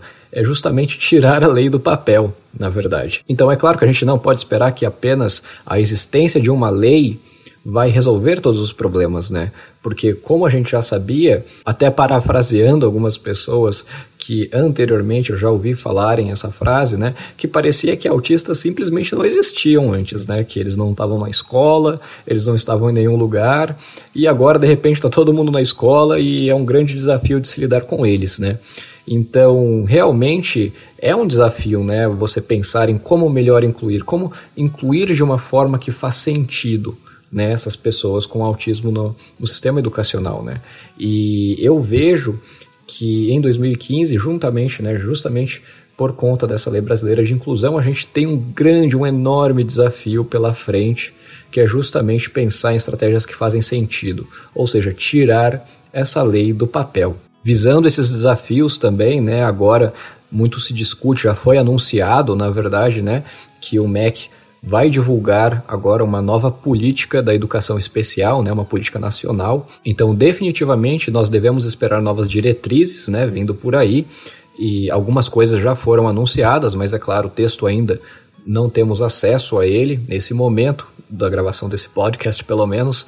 Mas com certeza para 2020 devemos esperar por novidades que possivelmente vão ajudar né, nessa inclusão das pessoas com autismo. Pelo menos esperamos né, que sejam diretrizes úteis que realmente como a gente sabe pelo menos da realidade do cenário né, da inclusão hoje, infelizmente não tem sido eficiente, especialmente quando a gente pensa né, em na toda a heterogeneidade de dificuldades e necessidades específicas de aprendizagem as pessoas com autismo podem manifestar em um ambiente escolar, né? Então é muito desafiador, né? Realmente é difícil de falar que não é que, que seria algo que falta motivação, algo que falta até mesmo às vezes eu vejo que a escola tem recursos, mas às vezes é muito difícil de operacionalizar, né? De conseguir encontrar justamente o meio, né, de saber o que fazer e como fazer para incluir essa pessoa com autismo. E já que a gente está falando aí sobre discussões sobre autismo e claro que envolvem a questão da inclusão, em 2016 teve um evento, né, eu acho que se não me falha a memória em Fortaleza, que foi o primeiro evento do Brasil organizado e de certa forma focado na discussão sobre autismo. Inclusive, Relacionado a esse evento, eu me lembrei de uma coisa muito importante que ocorreu nessa década, que a gente começou a discutir mais sobre autismo na vida adulta. E se tornou um tema mais frequente, né? Inclusive, foi tema de um seminário que está ocorrendo agora anualmente em São Paulo. Então, autismo na vida adulta, de certa forma, se tornou um tema mais frequente na década de 2010, tanto pelos próprios autistas, né, que se propõem a discutir isso, quanto também dos profissionais que agora começaram a abrir os olhos e né, perceberam que esses autistas que hoje são crianças, um momento vão se tornar adultos. E William, a gente tem de novo o CDC para comentar aí. pois é, mas dessa vez em 2016, na verdade, o CDC divulga uma prevalência estável, né, que assim como ele divulgou antes em 2014, em 2016 ele divulga a prevalência que fica, ainda se mantém, na verdade, né, de 1 para 68. Novamente ele divulga em abril, né, como de costume, e novamente não é a última vez que a gente vai falar sobre o CDC. O 2017 foi um ano muito marcante na produção cultural, porque teve o lançamento de duas séries que se fizeram muito presentes, né, não só dentro da comunidade do autismo como fora, que foi a Typical e Good Doctor. E a gente já mencionou, a gente já discutiu essas duas séries em dois episódios específicos do Introvertendo. A Typical lá no episódio 36, que foi lançado no início do ano, e Good Doctor mais recentemente no episódio 76. Então, se você quiser ouvir uma discussão mais aprofundada sobre essas duas séries, é só ouvir esses episódios. Mas de certa forma, esses personagens, né, tanto o Sam Gardner, que é de Atypical, e Sean Murphy, de Good Doctor, trouxeram uma discussão muito grande sobre, primeiro, o autismo em adultos, em segundo ponto, o autismo nas atividades profissionais, nos relacionamentos. Inclusive, eu posso trazer aqui uma evidência mais pessoal, né, digamos assim, que é a estatística do meu próprio canal do YouTube mesmo, né, que uh, sobre a série Atypical, né, que é uma série que eu também comentei sobre, né, gravando um vídeo sobre isso, expondo a minha opinião sobre, eu vejo quanto isso despertou né, no público, especialmente na comunidade externa, né, digamos assim, da comunidade do autismo, sobre como as pessoas, especialmente, né, quando eu vejo as estatísticas, especialmente o público mais jovem, entre 17 anos, 20 anos, né, em buscar mais sobre autismo. Né.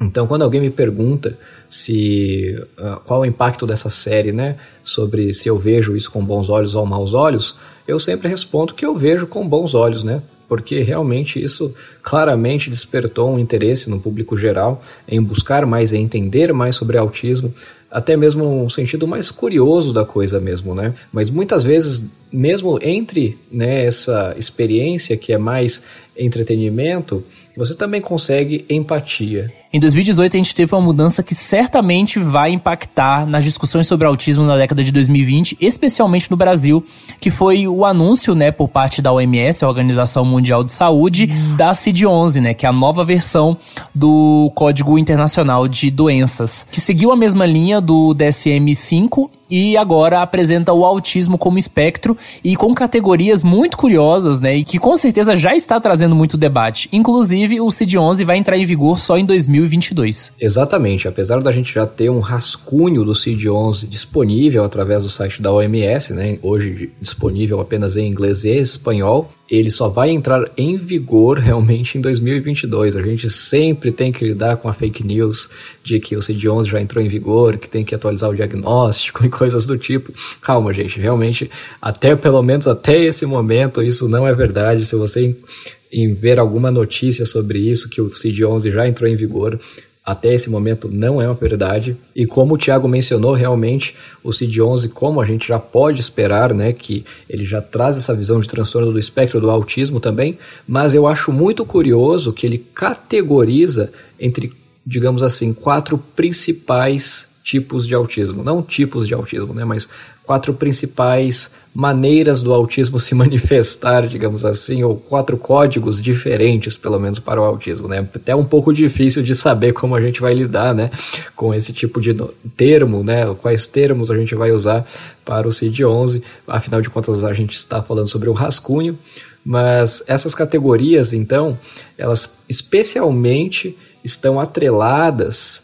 a, se o indivíduo ele tem ou não deficiência intelectual associada e se o indivíduo tem ou não uma fala funcional. O CID-11 deixa muito explícito que, por exemplo, existe um autismo que ele não tem deficiência intelectual e ele não tem prejuízos na fala funcional. E eu vejo que isso vai confundir muita gente, né? Especialmente muitos profissionais que eu vejo por aí. E é claro, nem se fala do público geral, né? Que muitas vezes até desconhece a existência desses manuais como o DSM e o CID. E com certeza ainda há um grande trabalho de conscientização a ser feito aí nos próximos anos. E de certa forma também o CID-11 ajudou a juntar a última pá de cal em cima do diagnóstico de síndrome de Asperger. E falando sobre Asperger também, em 2018 a gente teve um crescimento de uma discussão que começou, na verdade, um pouco antes, mas que foi um estudo, né, que indicou a, a relação do Hans Asperger com o nazismo. Bom, essa é uma discussão muito complexa, inclusive nós vamos revisitar isso em 2020, mas quem quiser pelo menos saber um pouco sobre qual estudo é esse, a gente indica o episódio Hans Asperger e o nazismo, episódio 13, que foi um dos primeiros episódios do Introvertendo. Em 2018 a gente tem, agora falando um pouco mais sobre estudos e evidências científicas, né, e práticas baseadas em evidências, a gente tem então um estudo estudo que sugere que, né, de uma forma bem sólida, na verdade, ao meu entender, que a integração sensorial, né, que é uma das práticas aí que pode ser adotada para justamente o desenvolvimento, né, para favorecer o desenvolvimento das pessoas com transtorno do espectro do autismo, pode ser considerada como uma prática baseada em evidência, né? É claro que durante esses anos outras práticas também, né, outros estudos podem ter contribuído, uh, outras práticas poderem ser consideradas como práticas baseadas em evidência, mas eu, eu acho que é, é, bem curioso né, a gente comentar essa em específico, porque, querendo ou não, foi uma das práticas né, que acabou chamando a atenção da comunidade do autismo e haveria uma discussão ali né, se essa poderia ser considerada uma prática baseada em evidência ou não, né? Ou seja, para quem está um pouco de fora, uma prática baseada em evidência é justamente aquela que a gente tem uma evidência científica, né, minimamente sólida para a gente dizer que aquela prática faz sentido, né, de ser aplicada e que realmente ela traz ganhos. Um exemplo que tem sido clássico do professor doutor Lucelmo Lacerda, você não pode dizer que chá de boldo cura câncer, por exemplo, né? Porque não há evidência científica sobre isso, né? E eu citei especificamente aqui o professor doutor Lucelmo Lacerda, justamente porque ele foi uma dessas pessoas, né, que até então, antes de 2018, era uma pessoa que abertamente, publicamente falava que integração sensorial até aquele momento não possuía evidências para considerarmos ela como uma prática baseada em evidência. Isso era totalmente verdade. E a partir de 2018 você nota um, uma mudança no discurso dele, né? Que justamente não, agora integração sensorial, tanto é que o professor Lucelmo é meu amigo e eu vejo nas palestras dele, ele mostrando, né, e divulgando nas suas palestras que integração sensorial agora também pode ser sim considerada uma prática baseada em evidência a partir de 2018. Então você vê assim abruptamente uma mudança no discurso e eu acho isso muito interessante de trazer aqui porque as pessoas que são realmente verdadeiramente comprometidas, né, com as práticas baseadas em evidências, não vai ter nenhum problema em mudar o seu discurso de acordo, né, uma vez que novas evidências científicas surgem e a gente claro, a gente reage sobre elas, né? O nosso discurso muda sobre elas, né? Então, também há um cuidado aqui a se ter, que às vezes alguém pode pensar assim, tá, então quer dizer que uma coisa que é verdade para a ciência hoje, amanhã é mentira? Não, não é bem assim, gente. Na verdade, uma coisa é o que a gente já sabe comprovado que não funciona, uma coisa que a gente ainda não sabe se funciona e a gente ainda está descobrindo, e outras coisas que a gente já sabe solidamente que funciona, e é claro, pode sempre aperfeiçoar muitas vezes, né? Então, existe, não é como se fosse da noite para o dia uma coisa é falsa e depois passa a ser verdadeiro, não é bem assim mas eu gosto bastante, né, quis bastante é, trazer essa discussão aqui, porque quando a gente fala sobre autismo, né, o tempo de desenvolvimento da criança com autismo, do adolescente que é diagnosticado com autismo, seja lá quem for, o tempo é precioso, né? E você gastar esse tempo, gastar recursos, gastar dinheiro, né, se comprometendo com práticas que não são comprovadas cientificamente, que realmente trazem ganhos para o desenvolvimento dessa pessoa, na minha opinião, muitas vezes acaba sendo, infelizmente, né, é, tratando o seu próprio filho ou tratando essa pessoa como se fosse uma cobaia de uma prática acientífica. E você, infelizmente, acaba comprometendo o desenvolvimento e autonomia em potencial dessa pessoa que não vai ser desenvolvido por conta de não seguir uma prática que foi considerada como baseada em evidência. Né? E já que a gente está falando sobre evidências, também 2018 foi o primeiro ano, mais ou menos, e agora em 2019 mais forte ainda, que houve uma discussão sobre canabidiol. É, justamente, essa discussão sobre o canabidiol é um pouco delicada realmente, né? Às vezes a gente pode ter a impressão de que ela, é, hoje o, o discurso tem se acalorado, né? É, especialmente no sentido pró né, pró-benefícios, digamos assim, do que o canabidiol possivelmente pode trazer. E sim, a gente vê pelos vídeos, pelos relatos e etc, que de fato ele tem um efeito imediato ali, né, que de fato pode acalmar a pessoa e etc. Mas isso não quer dizer que essa, esse uso prolongado do canabidiol não pode ser danoso para essa pessoa, né? Então, a gente não pode, nesse momento pelo menos, né, até o momento da gravação desse podcast, a gente não pode dizer que o canabidiol é algo que é 100% seguro, é realmente algo que é benéfico e que a gente pode, a gente sabe, a gente entende né, os efeitos do canabidiol e que a gente pode recomendar ou não essa prática. A gente tem sim algumas sugestões, né? Os estudos já sugerem algumas coisas, mas definitivamente nesse momento a gente não pode recomendar o uso. É claro que novos estudos vão surgir, espero que no futuro recente a gente sim tenha uma posição mais sólida sobre isso e a gente tenha mais compreensão né, é, sobre solidamente recomendar ou não né, o canabidiol, mesmo porque o canabidiol para uma população pode fazer sentido, para outra população pode não fazer sentido, para uma condição pode fazer sentido, para outra condição pode não fazer sentido. Então tem toda essa complexidade no discurso, que é claro, não cabe a mim aqui nesse podcast também investigar e, e recomendar ou não, porque não nem de perto é a função desse podcast, mas também eu acho que é interessante a gente pelo menos desenvolver um certo senso crítico sobre isso, né? Porque não é porque você vê um vídeo ou um único relato que a gente pode sair aí desenfreadamente militando pró alguma coisa, né? Há uma, uma cautela enorme a ser tomado antes de realmente recomendar essa prática ou não. Certamente. E em 2018, a gente teve várias discussões sobre autismo na legislação, agora fora do âmbito federal, mas no âmbito estadual e municipal, e foram garantidas algumas coisas que acabaram se alastrando em vários estados do Brasil, como por exemplo a carteira de autista, né? Então agora alguns municípios e alguns estados começaram a emitir por si próprios carteiras de identificação de autistas para saber também quantos autistas há nos seus estados, nos seus municípios. O símbolo do autismo passou a ser frequente em estacionamentos, em estabelecimentos também comerciais. Algumas cidades, como por exemplo Goiânia, adquiriram toda uma legislação para poder acobertar isso.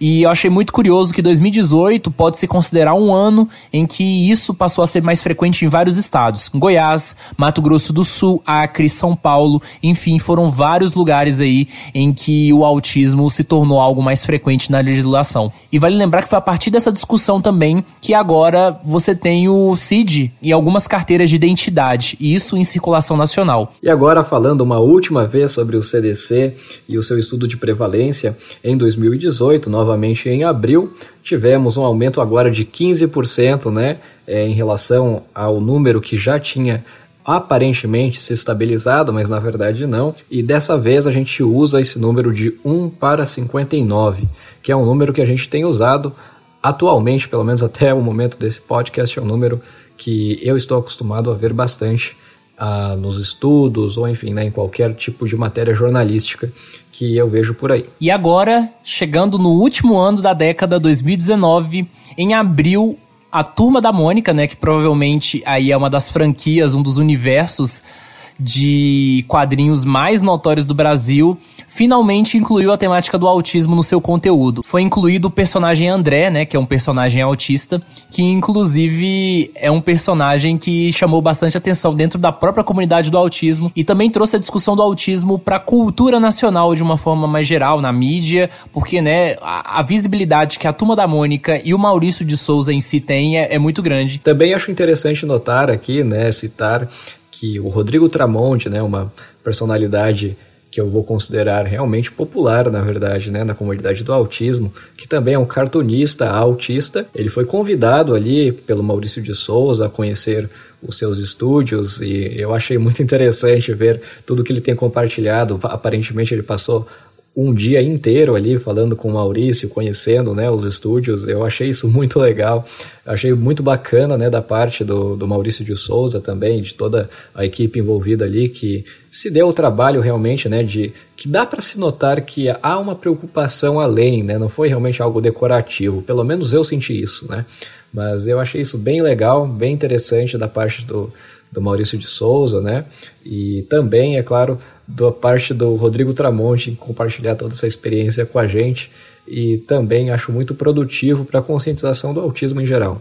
E agora falando novamente sobre os estudos científicos, né? Agora em 2019, super recente, né? Que a gente já, já tinha sugestões, digamos assim, né? A gente já sabia que o autismo tinha muito a ver com questões genéticas, né? Mas agora a gente tem um estudo, um estudo realmente grande, né? Um estudo sólido que envolveu mais de 2 milhões de indivíduos e que a gente agora pode seguramente né, inferir, então, que essa questão do risco de autismo, na verdade, ela é praticamente 99% genética, né? E apenas de 1 a 3% de causas ambientais. Né? Então, quando a gente fala sobre ambiente, pessoal, calma, a gente não está falando sobre agrotóxico ou vacinas ou nem nada do tipo. A gente está falando causas ambientais, aquelas causas que justamente têm alguma relação ali com alguma complicação no momento da gestação, né, da, da, dessa pessoa, desse indivíduo que está para nascer. Isso dá muito mais segurança também para a gente combater essa ideia que infelizmente né, também assombrou bastante a comunidade do autismo, que isso possivelmente as causas né, desse transtorno teria alguma coisa a ver com falta de afeto da mãe ou algo do tipo, que nem de perto é uma verdade, mas que infelizmente algumas linhas supostamente teóricas, digamos assim, acabam defendendo né, essa ideia errada que alguns profissionais, vamos dizer, conservadores acabam ainda difundindo essa fake news, vamos dizer assim, de que autismo tem a relação com algum tipo de desafeto da mãe ou algo do tipo, que não faz, não tem fundamento nenhum. Isso a gente pode seguramente inferir. A gente começou a década de 2010 combatendo o movimento anti-vacina e 2019 não foi muito diferente. Houve uma grande discussão dentro da comunidade do autismo e, na verdade, fora da comunidade do autismo, porque isso chegou à grande imprensa, sobre o MMS, uma solução milagrosa que promete né, curar autismo, HIV e uma série de, de condições e doenças. E eu acho muito curioso o quanto que isso chocou as pessoas, né? E, na verdade, toda essa discussão sobre charlatanismo no autismo é algo que a gente convive com bastante frequência. Agora a gente está numa onda muito forte dos óleos essenciais. Tempos em tempos sempre aparece aí uma nova promessa de cura. Inclusive, nessa época que teve toda essa discussão sobre o MMS na grande imprensa, que foi mais ou menos em maio e junho de 2019, a figura mais frequente nessas discussões foi a jornalista e mãe de autista Andrea Werner. A Andrea participou aqui do Introvertendo no episódio 56 junto com o William, num episódio chamado Charlatanismo no Autismo. Se você não ouviu, ouça lá que é uma discussão bastante interessante. Eu vejo uma grande união ainda na comunidade do autismo, né? Por mais que em muitas pautas, talvez, alguns detalhes, digamos assim, de questões identitárias, a gente pode acabar tendo algumas divergências, mas quando se trata realmente de combater esses, essas fake news que são tão nocivas, né? E essas questões do charlatanismo e a picaretagem mesmo, né? Como nesse caso absurdo do MMS, né? A gente ainda consegue muita união e definitivamente a Andrea Werner com certeza foi uma uma player né, bem importante para a gente conseguir combater isso. A gente também fez uma pressão, né, principalmente partindo do, por parte dela, com as livrarias que ainda estavam comercializando um livro né, que divulgava essas práticas, o que é um absurdo. Também a gente teve a matéria no Fantástico sobre isso, né, que eu acho que uh, contribuiu bastante para alertar a população sobre esses possíveis malefícios. Com certeza. E se a gente fala de mobilização também, um outro tema muito forte em 2019 foi exatamente a discussão sobre o autismo no censo, que envolveu outro episódio do Introvertendo que o William também participou, que é o episódio 63. Oficialmente o autismo vai entrar no censo 2020, mas ainda a gente tem uma discussão muito grande de como isso vai ser feito. Existe ainda uma grande nuvem em torno disso. Isso também está relacionado, de certa forma, à atual gestão do governo federal, né? O governo Bolsonaro, que é um governo que, querendo ou não, para quem tanto gosta do governo, para quem não gosta, é um governo minimamente polêmico, principalmente porque essas discussões sobre autismo envolvem o alto escalão do governo,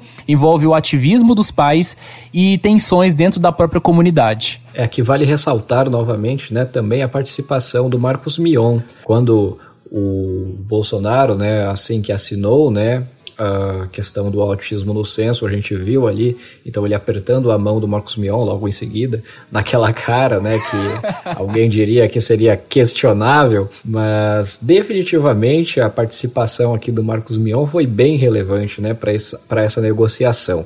O que também, é claro, causou uma polêmica no sentido dos movimentos, né, e, e também questionamentos por parte da comunidade que já era ativista há um pouco mais tempo, digamos assim, que se sentiu um pouco lesado nesse sentido de que era o Marcos Mion ali representando a comunidade do autismo, né. Eu particularmente, né, como não acredito que o Marcos Mion seja qualquer tipo de uma pessoa mal intencionada ou que esteja fazendo isso na função de chamar atenção, algo do tipo que muitas muitas pessoas possivelmente podem pensar nisso.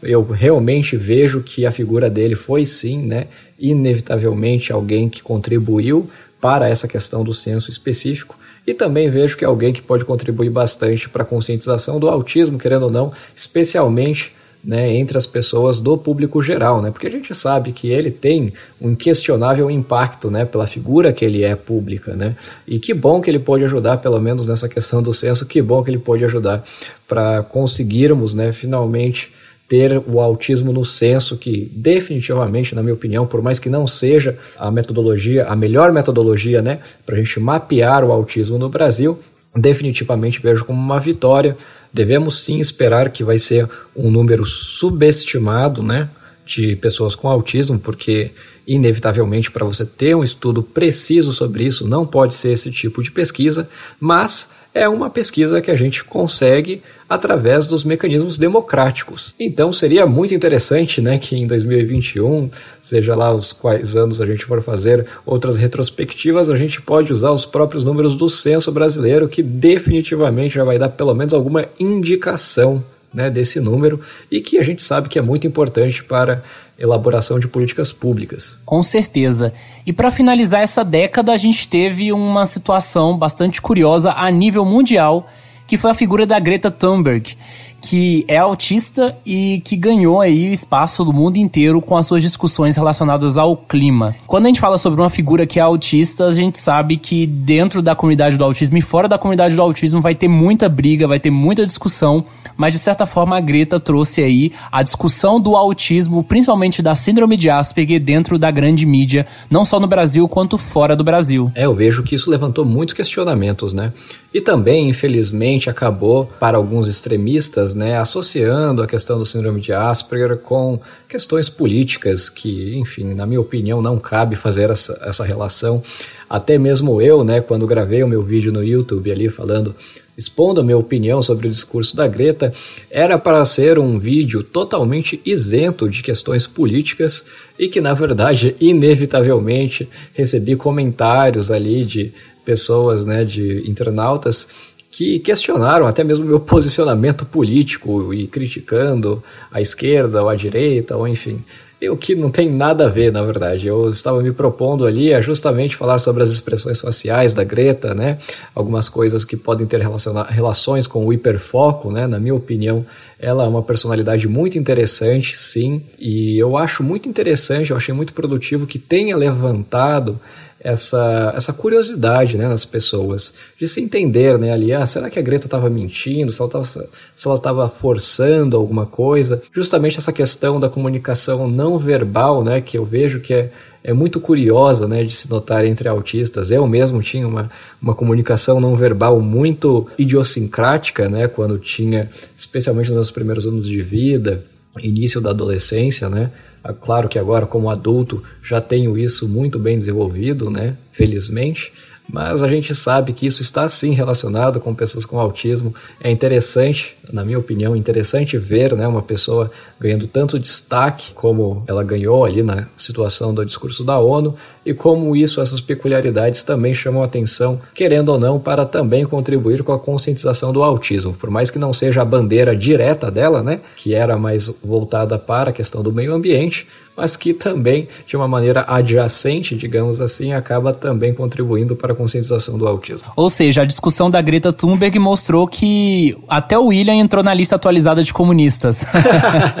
e aí tem uma parte que ela fala, You've stolen my dreams, né, que eu acho assim sensacional para mim. É uma parte muito dramatizada, digamos assim, ao mesmo tempo que muito genuína e também idiosincrática pelo fato dela ser autista. E eu acho que foi uma combinação muito interessante que traz uma sonoridade, um impacto muito grande no discurso dela. E eu realmente gostei do discurso dela, né? eu não posso negar. Realmente gostei bastante do discurso dela. Eu acho que ele é muito rico em diversos aspectos, não somente na mensagem que ela quer passar, mas e essa combinação com essa comunicação não verbal autística que eu acho que deixa ainda mais interessante esse discurso. William, muito obrigado por participar desse episódio de retrospectiva e por fechar o Introvertendo em 2019 aqui com chave de ouro. Não, com certeza, Thiago. Muito obrigado pelo convite. Espero genuinamente que para 2020 nós tenhamos novidades aí para o seu público, né? Que a gente possa trabalhar mais juntos também, né? E que a gente consiga produzir mais conteúdo ainda com mais qualidade. Eu confesso que eu fiquei impressionado com a qualidade desse episódio, eu realmente estou feliz com o resultado. Também tenho ficado feliz com todas as minhas participações, na verdade, mas especialmente essa. Eu acho que ficou uma contribuição muito interessante para a comunidade do autismo, para a comunidade externa também, e eu acho que ela reflete muito bem todo o trabalho que tu tem feito aqui no podcast Introvertendo. Então eu acho que cabe uma parabenização também por ti por todo o trabalho que a sua equipe tem feito até agora. E espero que eu possa contribuir mais ativamente, que a gente possa anunciar alguma coisa juntos aí para 2020. Valeu demais e com certeza vai ter mais William Timura aqui no Introvertendo em 2020, então vocês podem aguardar as novidades. Bom, os nossos blocos estão encerrando por aqui, mas se você continuar ouvindo a gente por mais alguns minutos, nós vamos ter as leituras de e-mails e recados finais de 2019. Então não saia daí, aguente mais um pouco porque tá acabando.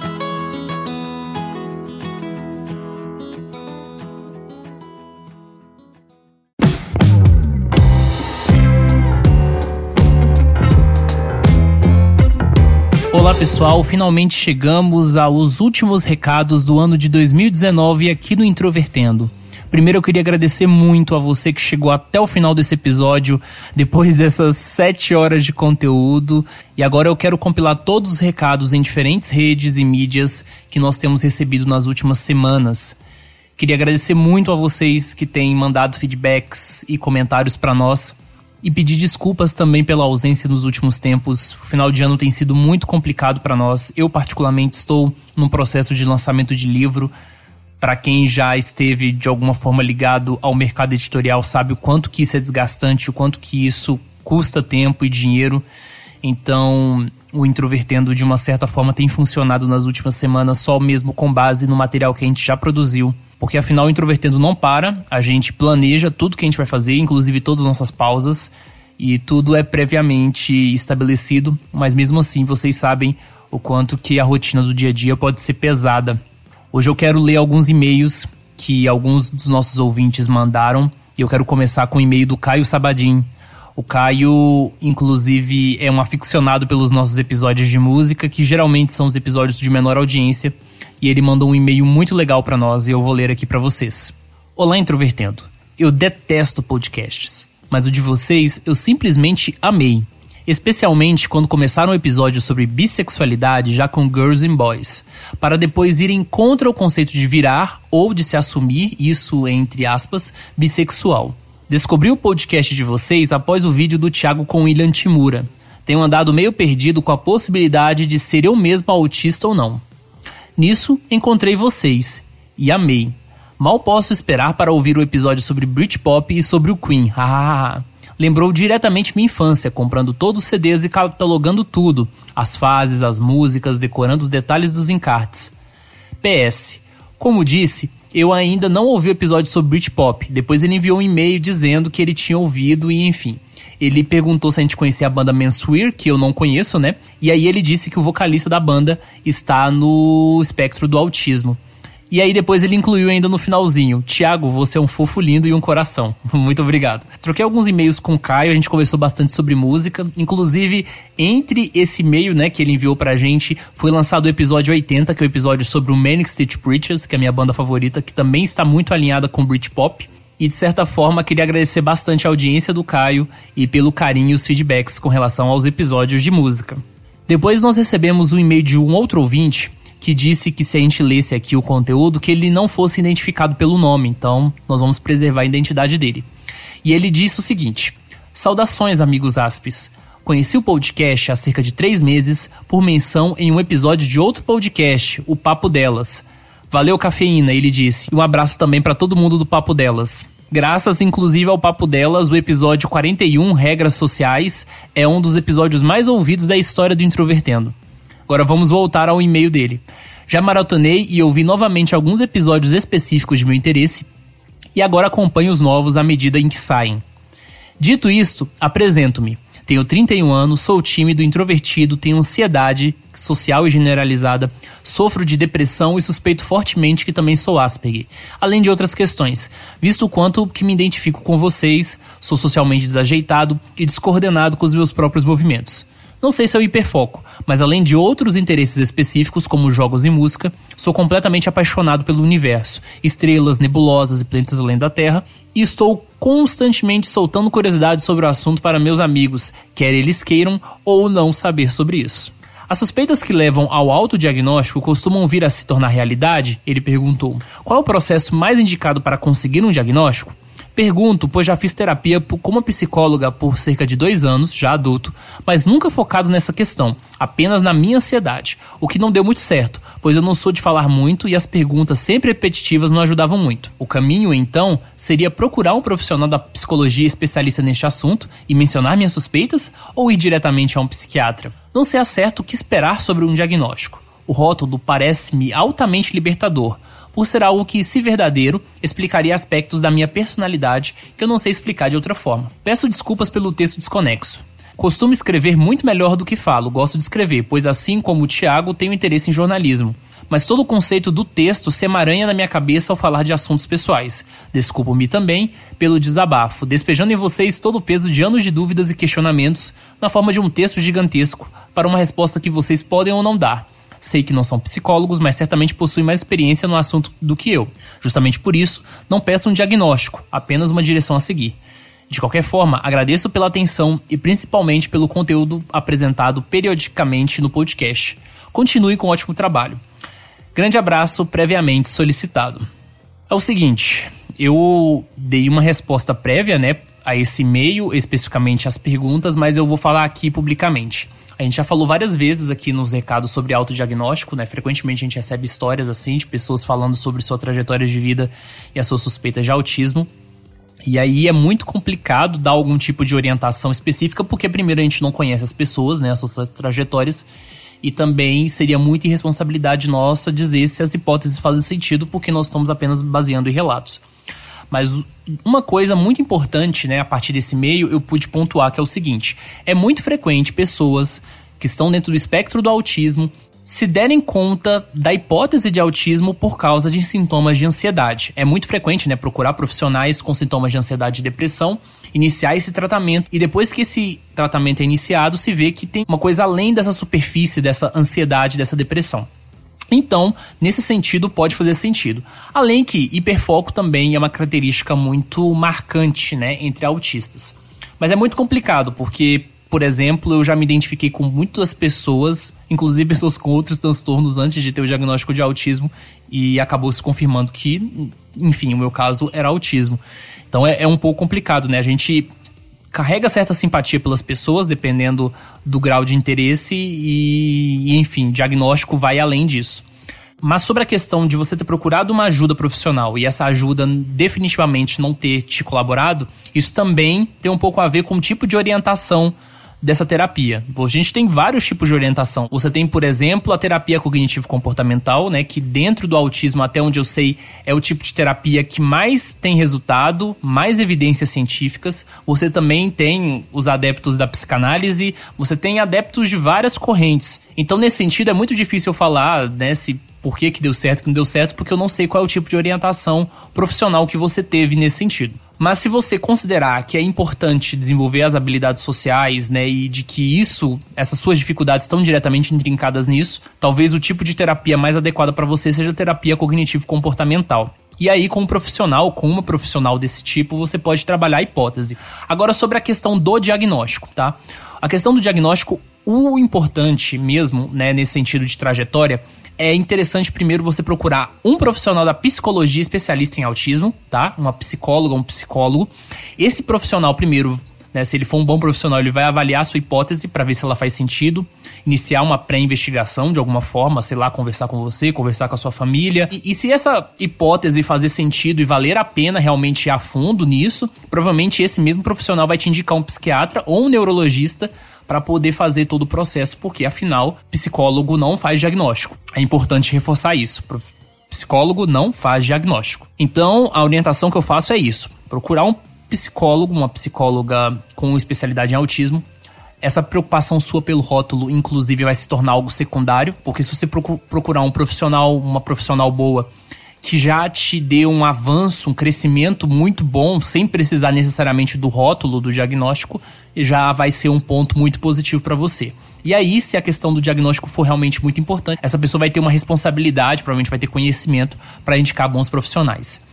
É muito frequente, e isso acredito eu, né? Isso é uma coisa pessoal, uma crença minha, não é não é sustentado em evidências ou nada do tipo, de que a falta de habilidades sociais que nós, né, autistas, muitas vezes temos nas situações sociais, nos prejudicam também nessa interação com os profissionais médicos. Porque se você tem uma suspeita de ser autista, mas você não sabe explicar isso, ou de alguma forma levar isso para um profissional de forma que isso pareça fiável em alguma certa medida, né, que essa hipótese não tenha surgido aleatoriamente da sua cabeça, isso obviamente pode estar intrincado então com a recusa ou com a reação negativa que muitos profissionais têm quando pessoas que suspeitam ser autistas, né, dizem isso. Isso é muito frequente na internet, né? Pessoas dizendo assim: "Ah, falei pro profissional de que eu tinha suspeita que era autismo e essa pessoa riu da minha cara, desacreditou". Então você envolve essa dificuldade de habilidades sociais e envolve outra coisa que, na verdade, é muito mais óbvia, que é a falta de atualização de muitos profissionais em autismo no Brasil.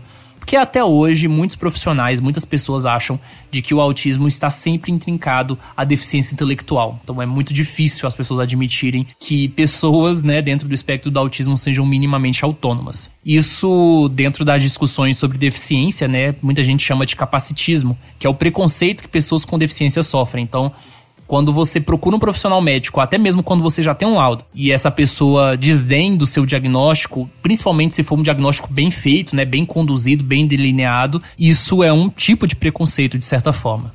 O próximo e-mail é do Flávio Arcelino. Ele escreveu o seguinte: Bom dia, conheci esse podcast por conta do YouTube, especificamente um canal sobre autismo que a propósito não lembrou de referenciar o canal do Thiago ou do podcast, tive que procurar na raça e gostei bastante do conteúdo e do modo que é abordado. Tão legal que muita gente está conhecendo o Introvertendo a partir do canal do William Timura. Ele disse o seguinte: Eu tenho 29 anos e tenho Asperger. A vida toda tive minhas dificuldades e incompreensões. Imagino e suponho que vocês recebem muitos e-mails com desabafos de vida e tal. Não é esse o caso, não se preocupem mas também não tem problema a gente receber e-mails de desabafo. Achamos até legal, porque as pessoas falam que elas realmente estão sentindo. Então ele disse o seguinte: O que eu quero dizer é. Meu maior e eterno hiperfoco é entender pessoas, comportamentos, universo, tudo em geral, e é uma linha que acaba gerando conteúdos. Imagino que todo Asper redige textos e artigos cheios de conteúdos que acabam ficando só na cabeça e sendo esquecidos com o tempo. Sempre vi o autismo como uma desconexão com instintos sociais primitivos que a maioria das pessoas tem não tenho como concordar nem discordar, porque isso é uma questão de crença, né? Digamos assim. Então vamos continuar. Dito isso, gostaria de saber se existe algum fórum, grupo, app, lista, qualquer coisa que as pessoas com Asperger ou algum autismo leve ou mais grave possam se conhecer ou compartilhar gostos. Eu notei e obviamente é percebido que o Thiago Abreu tem uma satisfação devido ao hiperfoco em comunicação e conexão entre pessoas, então acho legal unir esses autistas não só com podcast, mas entre si também. Então, Flávio, já respondendo aqui imediatamente, nós tínhamos o fórum, que era fórum.introvertendo.com.br, mas esse fórum tinha uma baixa atividade, era muito custoso para nós mantermos esse fórum e a gente decidiu dar um fim no fórum. Então, quem já interagiu lá no Fórum Introvertendo, o fórum não existe mais. Então, nós não temos nenhum canal de interação dentro do Introvertendo oficial nosso para os fãs do podcast, tá? A gente faz isso porque a gente não dá conta mesmo e já é um trabalho muito grande manter o podcast. Então a gente quer ter o mínimo de trabalho possível e o máximo de qualidade, para isso a gente precisa de foco.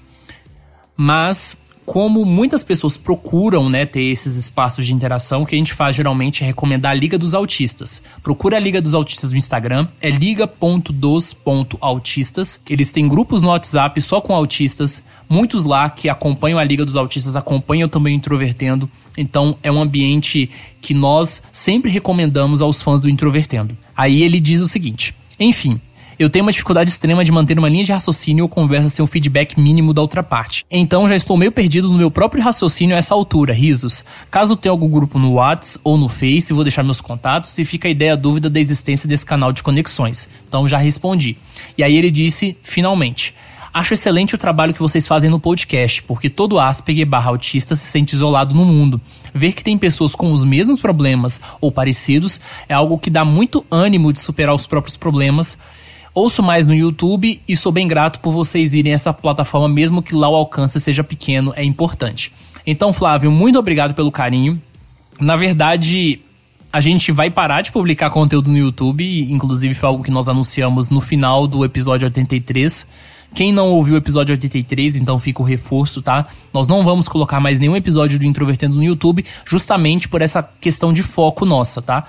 Trabalhar o conteúdo no YouTube é muito desgastante para nós, muito cansativo e definitivamente a gente não pode despender energia dessa forma, tá? Então, nós pedimos muito que quem acompanha no YouTube passe a ouvir a gente nos aplicativos, tá? Vocês podem ouvir tanto pelo celular, usando Spotify, Deezer, iTunes, qualquer um desses aplicativos. Quem não quiser ouvir no celular, pode ouvir no computador também. Existem alguns aplicativos de podcast que dá para você ouvir no, na, no navegador, como por exemplo o Cashbox como por exemplo, se não me falha a memória também o Google Podcasts. Então assim, opções não faltam e a gente pede isso porque colocar os episódios no YouTube dá um trabalho imenso para criar arte, para poder fazer edição de novo. E outra coisa, tá? O YouTube tem muitas barreiras com direitos autorais, muito, muita coisa de política ali, de, de restrição de idade, etc., que é muito desgastante e o YouTube está se tornando cada vez um lugar muito desagradável, sabe, para trabalhar conteúdo. Então,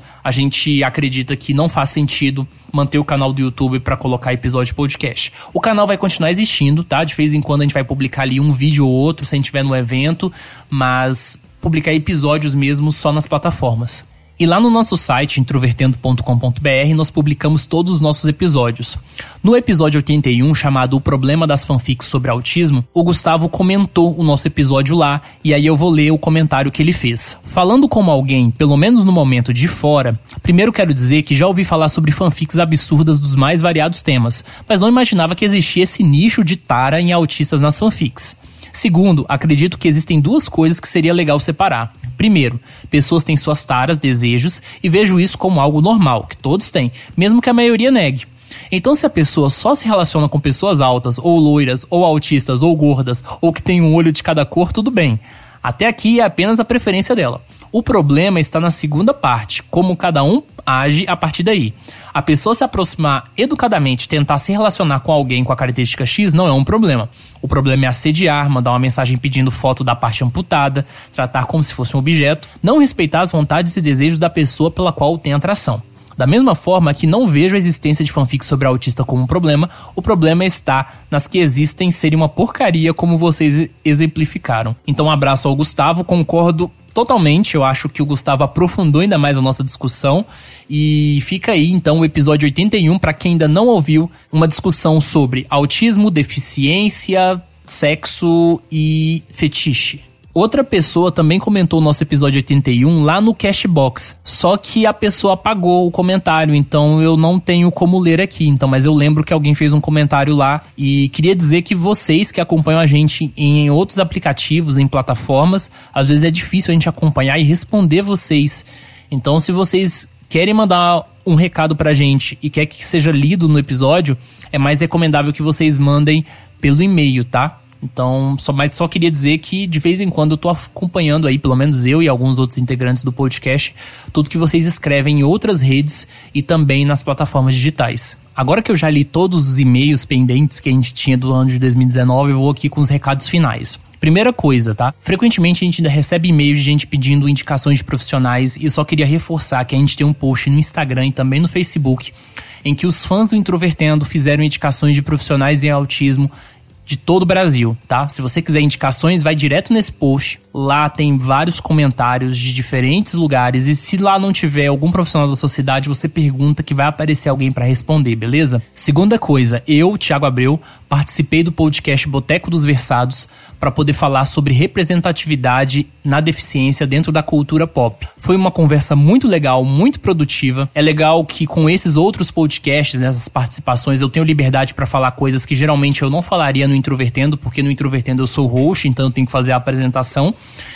Então, se você quiser acompanhar material nosso também em outros podcasts, tem aí a participação no Boteco dos Versados. Acredito eu também que vai ter participação do Introvertendo em outros podcasts. E se você é podcaster e ouve Introvertendo, me convida e convida o pessoal do podcast para gravar com vocês. Nós estamos aí disponíveis. Temos gente aí de todas as áreas, né, de diferentes profissões. Então, autista para poder falar sobre outros assuntos aí é o que não falta. Queria dizer também que em 2020 vai ter Introvertendo em outros estados. Nós já temos duas datas confirmadas em duas cidades, que é Fortaleza e Rio de Janeiro, mas os detalhes serão dados ano que vem. O Introvertendo vai entrar numa pausa agora. A gente volta em janeiro oficialmente. Nós vamos ter um período para descanso. Nesse período de descanso, nós vamos replanejar o Introvertendo. Vai ter muita mudança em 2020. Como vocês sabem, agora a gente tem aí a parceria da Superplayer and Company no nosso conteúdo, conteúdo editado, conteúdo repensado, a produção a níveis muito melhores do que a gente faz. Nós acreditamos que o Introvertendo vai ter um salto de qualidade em 2020 e nós aguardamos vocês com a gente. Nesse período, nós vamos anunciar várias com relação ao podcast, então nós esperamos muito que vocês fiquem atentos, principalmente ao nosso Instagram, tá? Nós vamos postar isso no Instagram, no Twitter e no Facebook, mas principalmente no Instagram, todas as mudanças e todas as coisas novas que serão inauguradas no Introvertendo a partir de janeiro. Então nós vamos ter muitas novidades, nós vamos ter mudanças críticas no nosso canal do YouTube e para você saber tudo, então você tem que ficar de olho lá no que vai ser divulgado. E para encerrar com chave de ouro Introvertendo em 2019, eu queria fazer uma indicação para vocês. O podcast Transformação Digital da CBN. Nós do Introvertendo falamos rapidamente com eles num episódio que vai sair amanhã no sábado, ou seja, dia 14 de dezembro. Procura aí nas plataformas digitais. E enfim, quem vai falar agora com vocês é o Samuel Leite. E aí, pessoal do Introvertendo, tudo bem? Meu nome é Samuel Leite, eu sou do Transformação Digital CBN, que é um programa de rádio que circula pela Rádio CBN, mas que também é, vejam vocês, um podcast. E eu estou aqui, na verdade, para convidar vocês, para convidar toda a audiência do Introvertendo, para conhecer também o nosso programa, que fala um pouquinho sobre como a tecnologia pode ser um instrumento de transformação de realidades, transformação da vida das pessoas, e também para conferir um pouco a participação do pessoal do Introvertendo no programa. Então, vai lá no Spotify, procura Transformação Digital CBN, que você vai conhecer um pouquinho mais do nosso programa. Um grande abraço, pessoal. Queria agradecer muito a vocês que acompanharam o Introvertendo em 2019. 2020 vem aí. Nós precisamos desse tempo de descanso, mas nós vamos voltar com força total. E aí, durante esse período, nós recomendamos que vocês ouçam o nosso catálogo, né? Nós temos aí, inclusive, o episódio 31, que é o episódio Boas Festas, que a gente lançou em 2018, que é um episódio exatamente nesse, nesse contexto de Natal, de final de ano, de festas. Então, ouçam aquele episódio, relembrem, porque eu reeditei esse episódio, tá? Remasterizei, o áudio tá maravilhoso. Então vocês acompanham aí, matem a saudade e a gente volta oficialmente em 2020 com muitas novidades. Um abraço para você e até o ano que vem.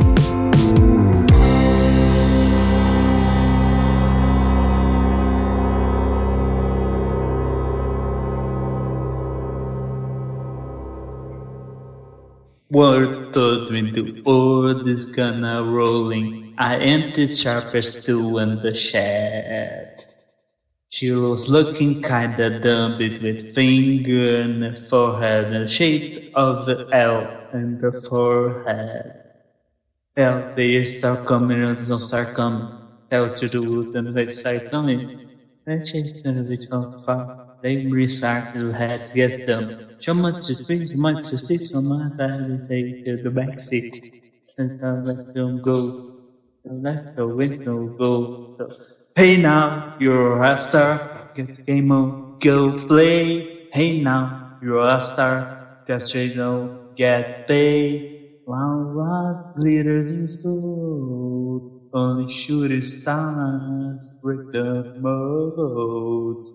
Eu me recuso a cantar mais que isso. E eu fortemente recomendaria pro, pelo amor dos ouvidos dos nossos ouvintes que você colocasse a música original no final no final do final do final mesmo, porque All Star representa essa década mais que qualquer coisa, mais do que Toto África. Eu não posso por causa dos direitos autorais, então vou colocar você mesmo cantando.